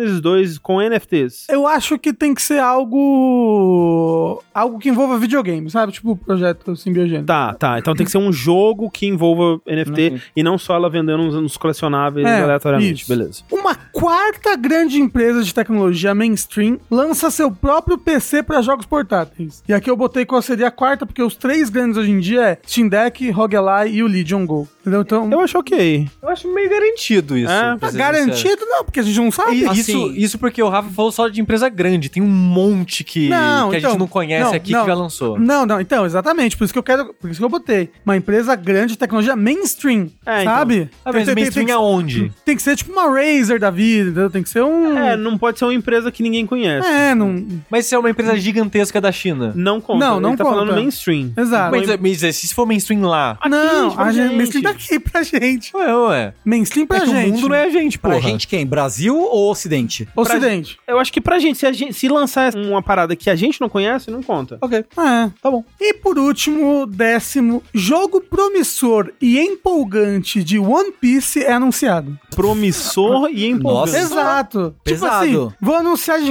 caramba, quero jogar esse jogo. Ousado. Tá, então nós quatro temos que estar prometidos ah, e emocionados. Quatro não, porque pelo, pelo menos dois de nós temos que estar prometidos e emocionados. Ok. Tá. Quatro é muito difícil. Entendi. Tá, tá bom. bom. Pelo menos dois de nós. Tá Isso. Bom. Tem que estar engajados nesse, nesse trailer hum. novo de One Piece aí. Exato. Tá bom. Então esses foram suas 10 apostas? Exato. Vou acertar pelo menos, né, Zé? Vamos lá então para minhas 10 apostas aqui. Pelo menos superar os três pontos, né, desse ano. É, a, a gente vai tentar os três pontos. Tentar pelo menos superar os três pontos. Vamos lá. Primeira. E aí já começa, né, daquele jeito. Um novo Judgment será anunciado, se passando no Havaí e sem o Takuya Kimura. Ousado. Sabe que missão que eu fiz hoje no, no Like a Dragon Gaiden? Hum. Você vai pra Havaí. Uma missão que o Kiryu interage com o ajudante do Judgment. Sei, o, o, o Yakuza dele, né? Ali. Acho que é Kaito o nome. Sim, o cara da Yakuza que trabalha Tem uma, uma side quest com o Kaito. É, eu tô chutando que eles vão querer continuar a série Judgment com os personagens side ali, ou introduzindo um novo personagem, sem o, o protagonista, né, que teve o um problema lá com a agência e tudo mais, e no Havaí, que é o mapa pronto que eles têm do é, Infinite Wealth. Né? É, só deixando claro que o Judgment 2 usa o mapa do Like a Dragon 7. Isso. Né, do Yakuza 7. Então essa é a minha aposta aí, que vai ter esse anúncio em 2024. Segunda, é lançado um jogo bom ou pelo menos interessante, que ganha notoriedade usando ferramentas de IA generativa de forma bem presente. Ok. Mas aí, bem, bom... Bem presente. Não pode ser tipo o Foam Stars, que tem umas capa, capa de, de, disco. disco né? Tem que é. ser parte da mecânica central do jogo de alguma forma, essas ferramentas de IA. E aí vai ser um jogo que surpreende, que tipo, usa isso de uma forma que você fala, nossa, é uma experiência interessante. Por causa disso. Por causa disso, é. Então, e vai ser bom no nosso julgamento, certo? É. Pra gente. Isso, isso. E não vale ser também só um experimento de IA, assim, tipo, que nem, ah, colocamos IA nos camponeses desse jogo de mundo aberto. aí você pode conversar com eles. Não, vai ter que ser um jogo que você pode jogar e ter uma experiência completa, início ao fim. E, tipo, um dos pilares é, é, é tipo, não pode ser generativo. A, a, aquele Matrix lá, que é uma experiência é, só, não, não, é um não, jogo. Tá, okay. É, exato. Tá. Ok. 3. Double Fine anuncia seu novo jogo. Ok. Legal. Eu okay, acho que mais ousado. Ousado. Eu acho que talvez Você seja... ousado? É, porque o Psychonauts 1, ele é 2021, né? O caramba, demorou pra lançar os Psychonauts. É? O Psychonauts 2, ele é 2021, né? Então, três anos depois, para anunciar ah, um pra anunciar tá jogo, tá bom. Acho que não é, tão, não é tão ousado. É verdade. Quatro. Um jogo ou modo estilo Fall Guys é anunciado pro Fortnite. E aí eu acho que é o que a Mediatonic tá fazendo para eles um jogo. Dentro do Fortnite. Não, mas é. um jogo dentro do Fortnite, tipo, porque. Um, um, modo Olimpíadas do Faustão dentro do Fortnite. Não, não, mas é porque qualquer um pode fazer um jogo Fortnite ah, não, não, não. entendeu? Você, o jogo da oficial. Epic. Oficial, oficial é, da é, Epic. Tipo, a gente tem o Fortnite Festival, tipo, a gente teve o Lego okay, e o okay. de corridinha lá. Ok, me parece legal, não, jogaria. 5. Uma grande empresa de jogos japonesa será adquirida. Hum. E grande que estilo? Capcom pra Capcom cima. pra cima. Caralho, é, tá bom. Ousado, legal. Tudo legal. bem, ano passado ele falou que a Bethesda ia ser comprada. É, não, é, o Ubisoft. A Ubisoft? É, eu tô tentando aí, né? A então- Ubisoft tava rolando uns negócios lá, igual a EA. É, é, então, e por tá exemplo, tá agora também. Square também já foi aí ver papo, se a gente né? consegue é. ser vendido e tal. Então, alguma coisa assim, nesse nível aí vai acontecer. Mas eu acho que já passou essa fase. Eu acho ousado por isso. É. É, talvez tenha passado. Bom. Seis. Aquela personagem não vai morrer em Final Fantasy VII Rebirth. Eu coloquei a mesma coisa, André. Ali. Porra! A mesma Tamo coisa. junto. Mas eu, eu, acho que também que não. É, um cérebro, uma só pessoa. É, tipo, eu até acho que pode acontecer a cena da morte. Mas o resultado final. O resultado final. Ela é, não morre. Ela não morre. Ela vai ser salva de alguma forma, ou nem vai ser ela que vai morrer, ou algum outro personagem vai morrer no lugar. Uhum. Mas eu acho que no final, no frigir dos ovos, ela vai estar viva. Então, ela tem que terminar esse Isso. jogo viva. Exatamente. Porque ela pode morrer nesse e voltar no próximo. Ah, não, é nesse. Nesse, é. Okay, nesse, nesse jogo ela vai terminar viva. Isso. Sétimo, ousado, hein? Caralho, já tô pronto para perder. a DLC de Elden Ring será um jogo separado. Um standalone. Vai sair standalone. Vai sair standalone. Cresceu demais no desenvolvimento e agora eles já vão lançar como hum. um Elden Ring 1.5 aí. Ousado e interessante. Interessante, uhum. interessante. Ousado. 8. Nintendo Split não será uma realidade. Ou seja, Nintendo Switch 2 vai ser só uma evolução do coisa. É parecido com a do Rafa. Ah, ok, ok, é. ok. Então, se eu pontuar, você pontua. Isso. Isso. Nesse daí a gente pontua. Dito isso, a minha é mais ousada. É, mas né? eu achei mais é, ousada. É mais específico. Não, porque eu falei que o nome vai ser Nintendo é. Switch 2. Eu não quero apostar no nome, não. E acho tá que não bom. vai ser Nintendo Switch 2, não. Porra. Nono, jogo da equipe do Super Mario Odyssey no lançamento. Ou seja, provavelmente hum. um novo Mario 3D, mas também não quero ser tão específico. Só sei que o novo jogo do Yoshiaki Koizumi, o pessoal que trabalhou no Mario Odyssey lá, que foi o diretor daquele jogo, né? Eles estão desde o Mario Odyssey sem lançar nada. Ou, na verdade, desde o Bowser's Fury sem lançar nada, né? Então, uhum. vem aí, eu acho que no Show. lançamento. Ah, sim, é até, até segura isso, pô. Por que é... você não apostou nela, então? Porque eu não lembro, eu nem lembro nem sei o nome das pessoas mais. e por último, a última aposta: Sony anuncia um PlayStation 5 Pro. Mas peraí, não Tem... precisa chamar PlayStation 5 Pro, mas vai ser um PlayStation 5 com hardware alterado, hardware melhorado. Melhor. E se tiver o mesmo nome? Pode ter o mesmo nome. Eu, eu acho que não vai ter. Mas tava tentando pegar no pulo. Mas é. pode, mas, é, mas vai ser um PlayStation 5 como foi do 4 pro 4 Pro. Ok. É um salto okay, assim, tipo, o okay. hardware é claramente melhor nesse novo modelo. Ele tem que ser anunciado ou lançado? Anunciado. Ok. E essas são as minhas 10 apostas. Prontinho para o fracasso. Vamos ver agora as apostas do mas, Tengu. Mas eu respeito que você. Se você cai, André, você cai num Blaze of Glory. É, assim. exato. Eu, pô, eu quero apostar, eu quero é, sentir o. Você é o, é o Akuma, é alto risco, é alta recompensa. Alta recompensa. André, ele quer sonhar alto. É, claro. Tem, é, é, admirável. Tá. Vamos lá. Número 1. Um, Nintendo Split, ou seja lá qual o nome for, não sai em 2024. Olha, ousado. Ok. Ousado. Indo contra os rumores. É. Número 2. Hideki Kamiya aparece num estúdio novo. Ok. Olha. Seja dele próprio ou seja contratado. entrando ou contratado. Justo. Vocês acham ela segura? Assim, ele, As ele, ele tá desempregado, né? É, eu, eu, diria pra tentar talvez cravar uma das duas. Isso, ou é tipo, o Hidekamiya abre um estúdio próprio, tá, eu ou o Hidekamiya é contratado o, o que eu escrevi por... aqui, Kamiya em estúdio novo. Então, ele funda um, um estúdio, estúdio, ou ele funda ou ele funda ou ele sozinho pessoas. ou com outras pessoas. Mas tem que okay, eu acho okay. melhor. Eu é, acho tipo, melhor. ele não é okay. tipo, a ah, Caminha foi contratado pela não, Capcom, não, não, estúdio novo. Okay. Estúdio novo. Estúdio novo, ok. Estúdio novo. Tá, número 3. Finalmente reaparece Metroid Prime 4. Ok, ok. Eu acho que no lançamento do Switch 2 aí, é, do Nintendo Split, é, é um bom momento é. pra isso acontecer, Lá. de fato. Uhum. Essa eu não sei realmente porque eu não tava ligado muito no, no, cronograma, mas eu posso alterar. Death Stranding 2 ou Death 2 do Kojima sai esse ano ainda. E eu não, não sei se já tava marcado pra esse não ano. Tem não nada. tem data. Não, não tem, tem data. Bom, Na verdade, não tem nem o nome, né, do jogo. Exato. Então... Eu até coloquei aqui, DS2. Sim, sim, né? sim. Essa é qual o número da aposta? Número 4. Ok. Número 5. Blizzard fecha Overwatch 2. Porra, que tristeza! Você falou isso? Blizzard fecha, eu pensei, caralho, ousado. Não, calma. Overwatch 2. Assim, okay. foi quase já agora. É, é, mas é ousado ainda. Fecha Overwatch 2. Nossa, que triste, eu vou chorar. Pera, então, até o final do ano, a gente não vai poder jogar Overwatch 2 mais. Ela vai fechar Overwatch 2. Tá, não vai ter servidor, não vai ter... Não vai só parar de lançar conteúdo, vai fechar mesmo. Hum, vai fechar mesmo, fecha mesmo. Tá fecha bom. mesmo. Vamos, okay. vamos, vamos voar alto aí. Tá bom. Número 6. O GOT vai ser Hades 2. Hades o 2. O GOT do, game, do Game Awards. Isso do okay. Game Awards. Ok. Mas Boa tem aposta. data já? Não tem data.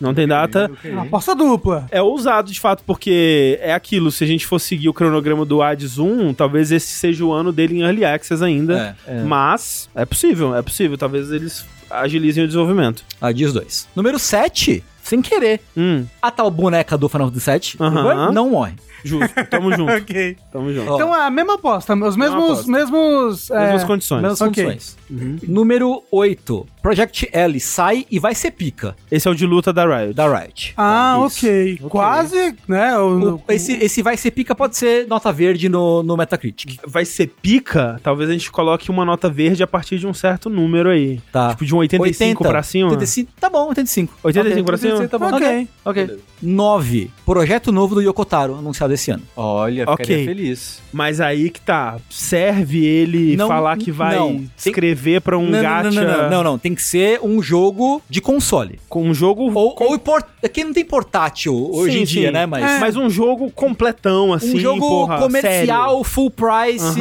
Um jogo Um jogo sério. sem sacanagem. É, é. Okay. Voice of Cards 4 não vale. Não, não vale. Tem que ser um jogo dirigido pelo Yokotaro. É, dirigido. Voice of foi dirigido. Foi? Acho foi. que foi. Enfim, jogo do Yokotaro. Não pode ser um, um gato. Não pode ser gato. Não vale gato. Mas então Voice of Cards valeria. Acho que. O Nier 3. Nier 3 vale. Não, okay. sim. Mas é que você não quer especificar o Nier Verso, é, não, É, né? não. Um projeto ah. novo do Yokotaro, jogo grande. Anunciado? Okay. Anunciado. Anunciado, tá bom. Okay. Anunciado. E número 10, o Nintendo Split anunciado com pelo menos um jogo do que eu chamei aqui de joias da coroa da Nintendo. Hum. Então, ou um Mario, ou um Star Fox, um Zelda, um Zelda, um Smash Bros. Uhum. Mas sim, isso é, é, é, Todos os consoles da Nintendo sempre são anunciados com, com um grande jogo. Um, é, um grande o jogo. Wii, o Wii foi com o Twilight Princess, né? É. é. O Wii U foi com o Wii U, não teve, o Wii U não teve. Mas é que o Wii U é muito coitado. O Wii U foi o né? único que não teve. O 3DS já tinha o Ocarina of Time 3D. Foi, o Ocarina of Time 3D foi launch title dele. Foi? Foi. Eu acho... posso alterar essa, essa... É, eu acho que talvez ser mais específico em tá. qual... Ok. É, qual franquia? Qual franquia vai ser um launch title do Nintendo Switch 2? E nem foi launch title que ele colocou, é no anúncio... No anúncio já ah, vai ter, ah, é. porque ele apostou que não vai ter esse ano. Sim, é. sim. Ah, mas... Ele, eles vão, um ó, title, eles vão né? anunciar ah. o Split, sabe com o quê? Com Star Fox novo. Star ok. Fox. Nossa. Ok. Ousada. senhora. Ousado mesmo porque o Star Fox Zero é uma bosta. Não, e, e a, o interesse, o interesse da Nintendo na franquia pela recepção do Star Fox Zero foi muito para baixo. Mas um bom Star Fox tem como reavivar o fogo tem. de milhões de furries no eu, mundo. Eu e tenho fé. É, e tipo, e eu sinto que o Star Fox Zero, mexendo nele, ele tem como ser um ele jogo é muito bom. Ele é quase bom. Exato. Ele é quase bom. Ele é quase bom. Essas foram então as nossas apostas para 2024. Vamos agora esquecer coletivamente todas elas, né? E só ser relembrado daqui a um ano do que a gente apostou. Eu queria tanto ser um ser humano normal, lembrar das coisas e passar esse ano em dúvida do que, que a gente acertou ou não. De qualquer forma, enfim, mais um podcast gigantesco concluído. Muito obrigado a você que nos acompanhou até esse momento. E agora. Parabéns. Parabéns. Pela força, pela é. dedicação. É. E agora só resta o podcast de jogo do ano, não é mesmo? É verdade. Que vai ser curtinho, né, Minuto? Socorro. Ah, será que vem briga por aí? Já estou com os meus socos ingleses equipados. Os meus causam sangramento. Tchau, tchau. Tchau. tchau.